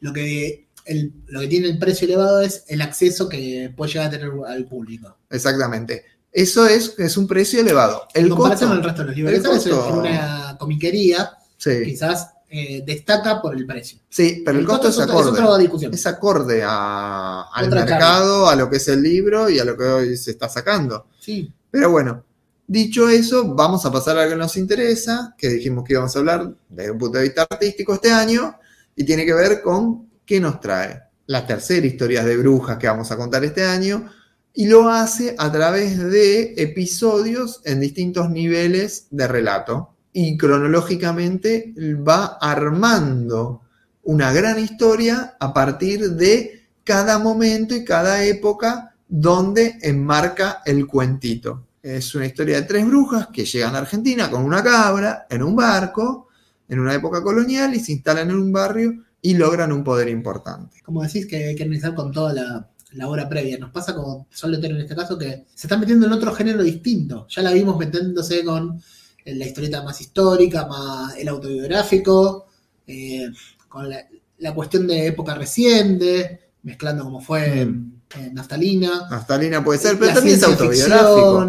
Para mí, hasta este momento. La vimos haciendo infantiles también. Bueno, infantiles puede ser. Para mí, hasta este, hasta este momento, nosotros teníamos una obra de ella que era principalmente autobiográfica, o por lo menos muy personal, intensa. Tiene, un, obviamente, ciencia ficción, pero está muy atravesada por eh, Poncho Fue en algún punto. Es como la otra cara de la moneda, el resto de la historia. Es el autobiográfico pleno. Sí, tampoco estamos a ciencia cierta. Parece por lo menos autobiográfico. Naftalina es el más autobiográfico. Eh, está expresado que es autobiográfico. Sí, pero tiene esa cosa del autobiográfico con la mezcla de la ficción mezclándose en el autobiográfico. Ah, ok, bien. Eh, Intensa le mete a su mirada personal del mundo. En vez de decir que Poncho fuese autobiográfico, digamos, es mirada personal del mundo. Dale. Naftalina también, la naftalina, Poncho fue, intensa lo tienen y tienen otro elemento más. Acá no tiene su mirada. El ego está totalmente afuera de este libro. Y me parece que es donde Solotero más brilla como historietista, donde pierde su elemento más negativo. El personal, el, personal no, la mirada hacia adentro. Poner primero su, yo, su mirada de mundo, su óptica personal adelante de todo. Dejar el ego afuera, te, metería el psicólogo te diría, deja, el ego afuera y saca todo lo demás. Este libro hace eso, mete género. Mete estructura también, porque no solo, en el, no solo tiene desde lo literario el género, sino que también en la estructura, porque es una falsa, una especie de falsa antología, porque el relato tiene estructura antológica, pero no es una antología eh, aislada, donde cada historia cada, historia tiene un principio, un final, su propio desarrollo, y a la vez tiene conexiones. Y hay una historia que se está contando en el paso a paso de cada uno de esos relatos. Sí, la verdad que esa estructura es alucinante, experimenta desde ese punto de vista. Algunos episodios se experimentan, a mi gusto, demasiado. Hay algunos donde experimenta más y no son, no son mis favoritos. Hay uno que eh, usa un diario mm. como como vehículo del relato. A mí ese episodio no me gusta, pero suma tanta información que lo terminas disfrutando. los otros diálogos, o sea, suma la historia central, esa que se va develando poco a poco. Me parece que mejora mucho. Va cambiando los puntos de vista, porque los protagonistas en los diferentes relatos van variando la forma. Bueno, sí, esa es la parte de, guion, pero la parte más formal, en lo gráfico es más detallado que en Naftalina. Es un paso más adelante de Naftalina en su búsqueda gráfica personal. Sí, exactamente. Tiene mm, algunas ubicaciones en los globos. Para mí, lo que menos me gusta de Solotero es la ubicación de los globos. Eh, no me gusta cómo ubica los globos de diálogo. Fíjate el detalle que estamos yendo para encontrarle algo. Sí, no, no, obvio. Pero hay algo que a veces me choca y me corta los relatos. Tiene como. Eh, en los globos eh, se queda, está muy afuera de, de la corriente narrativa muchas veces. Creo que la forma en que pone el texto adentro de la historieta es lo que menos me gusta. Sin embargo, hay un par de episodios donde usa tipografía, eh, usa rotulados especiales para distintas situaciones, usa técnicas diferentes para contar eh, referencias o racontos y, y, cosas que están pasando en el relato. En ese sentido, juega un montón en esta historieta y la verdad es que es un avance bárbaro, sigue manteniendo el color y voy a destacar sobre todo, a mí lo que más me pareció, lo que más me impresionó fue la forma en que el dialoguismo, o sea, el eh, no necesita un dialoguista, sobre todo cuando escribe hombres. No, me, me, hace caer de orto cómo, la, cómo labura los chabones porteños. Sí, le sale, tiene una cosa que el relato, la, la ambientación y el ponerse en personaje, que uno lo hace cuando está leyendo, sale muy fluido. Eso ya lo tuvo en los trabajos anteriores. Sí, pero por ahí era más, más porque hay más variación de personajes. O sea, en ese momento, como que lo que hacía era hablar más desde su yo y el personaje era como una alteración de su persona. En los libros que mencionamos antes, siempre la protagonista era una mujer. Acá estamos viendo una multiplicidad de protagonistas. Y en algunos casos hombres. Y los hace desde su miseria más grande a esos personajes hablar. Entonces vos decís, ¿cómo puede ser que le ponga ese diálogo a ese chabón? Hay una parte del relato, una parte de esta antología y los últimos dos o tres creo que son, donde se encadenan un poco entre sí, donde cada protagonista, eh, los personajes secundarios de cada historia pasan a ser protagonista de la siguiente o el relacionado a. Entonces ahí es como, se nota mucho eso, el estudio que tiene sobre cada personaje, lo que no está contado en cada viñeta, de alguna manera. La verdad es que es un trabajo alucinante. Si les gusta la obra anterior de Solotero, Hay una venta que se hizo en este libro, o sea, Ujú. un poco, quizás, no sé si fue en la reseña, el, el texto de, de prensa en algún momento de la propia editorial, de que una antología de terror. ¿Qué? destacaba. No, no, no leyeron el libro a los que no- lo no alcanza, no, no, si solo te quedas con que es una antología de terror, si ves el cartelito que dice antología de terror, no, no. No es una antología de terror, es una historia Esa de descripción brujas. se quedó completamente corta. Es una historia de brujas en una ciudad que potencialmente es Buenos Aires. Creo que igual es expresamente Buenos Aires, pero no indica qué barrio, después no referencia mucho más, pero por lo menos la llegada de ellas sí es porteña, este, que va episódicamente generando una gran historia y vos te vas dando cuenta ha- hacia dónde va esa historia. La verdad es que es un gran laburo de Solotero. Uno se puede poner puntilloso con algunas decisiones gráficas, eh, de ubicaciones de páginas, de al detalle relato. que- Lo que pasa es que es el riesgo que asumís cuando experimentás también. Algún experimento te puede salir bien y otro te puede salir mal. Mil intentos ni un invento, decía, y vuelvo a referenciarme al principio, vuelvo a lo que dije al principio. El estudio García Ferré, uno termina diciendo, bueno, mil intentos y un invento, y podés fallar en ese recorrido. Entonces, por lo tanto, lo que podemos eh, con- llegar a la conclusión de que es un libro que marca una evolución en el trabajo de Solotero. Creo que realmente este, todo lo que venga es para mejor, pero ya está en un nivel alucinante. Ojalá que pueda el público acceder a este libro en mayor medida, por ahí no aumenta demasiado el precio y se termina equilibrando con el resto de los libros. Eh, O quizás ese regalo de Navidad, de Reyes que te faltaba, o ese regalo de cumpleaños, bueno, pensalo. Vamos a decir la verdad, si vos este, venís siguiendo su obra y por esta situación en particular vas a decir, no lo compro definitivamente, compro otros dos libros antes de comprarme este, no, comprate este y deja pasar uno, que no te va a hacer bien, porque es una gran obra, además son 300 y pico de páginas, no es un librito que lo lees en un rato. Sí, y, es atrapante. Eh, eso quizás es su mayor virtud y mayor defecto. Es atrapante, tanto que yo me lo comí en un día. Sí, yo le di un poquito más de tiempo, lo degusté un poco más, pero, pero sí, también se puede, se puede leer rápido y se puede leer más de una vez también, ¿no? Sí. Llegamos al final. Sabía de este paseo. No sé, el que nos está escuchando, el que empezó allá en el- la primera parte de todo este balance, Sí, yo tenía 23 años cuando empecé a grabar este balance. gracias por acompañarnos hasta acá. Felicitaciones por haber llegado. Estás, eh, Habrá terminado la temporada, además, porque este es el último. este es el final de temporada. Este, Este momento es- es, el final de temporada. Este momento es el final de temporada donde hasta marzo no vuelve a salir un programa nuevo de la bateo oficial. Charlas mutantes va a seguir saliendo. No va a salir tampoco crónicas superheroicas durante este tiempo. Así que va a verse reducida. Bueno, la historieta rebelde terminó eh, su recorrido eh, ya con el capítulo 8. Es decir, estamos todos en receso. ¿Te acuerdas allá al principio cuando hablábamos de eh, la toma del- de los medios de producción? Totalmente, totalmente Bueno, copado. llegamos a este punto, si no, miramos para atrás, llegamos a este punto y la multiplicidad que llegamos, ya, eh, ya estamos hablando de la batea, es uno de todos los programas que sale en Es- la batea. Exactamente. La batea es uno de todos los programas que salen en la batea. No va a salir hasta marzo ni la batea, ni crónicas superheroicas, eh, ni la historieta rebelde por lo menos. Charlas mutantes, mientras tanto, va a seguir La saliendo. última incorporación también. Gran incorporación, charlas mutantes, con entrevistas, este, con Johnny Weiss y con la Doc, que son eh, gente que, que queremos mucho y que la verdad que labura bárbaro en esto del periodismo de historietas. Así que lo que van a encontrar va van a seguir siendo los habituales reprints de cuando estamos en receso, que recuerdan programas que por ahí te perdiste. Sí, capaz que redescubrís algo, algo que pasaste largo en su momento. Eso puede pasar. Varios creo que se los reencuentran en los reprints, se han escuchado mucho. Así que muchas gracias por habernos acompañado durante todo el 2023. Entonces, un abrazo grande. Nos estamos viendo en marzo. Chau, chau.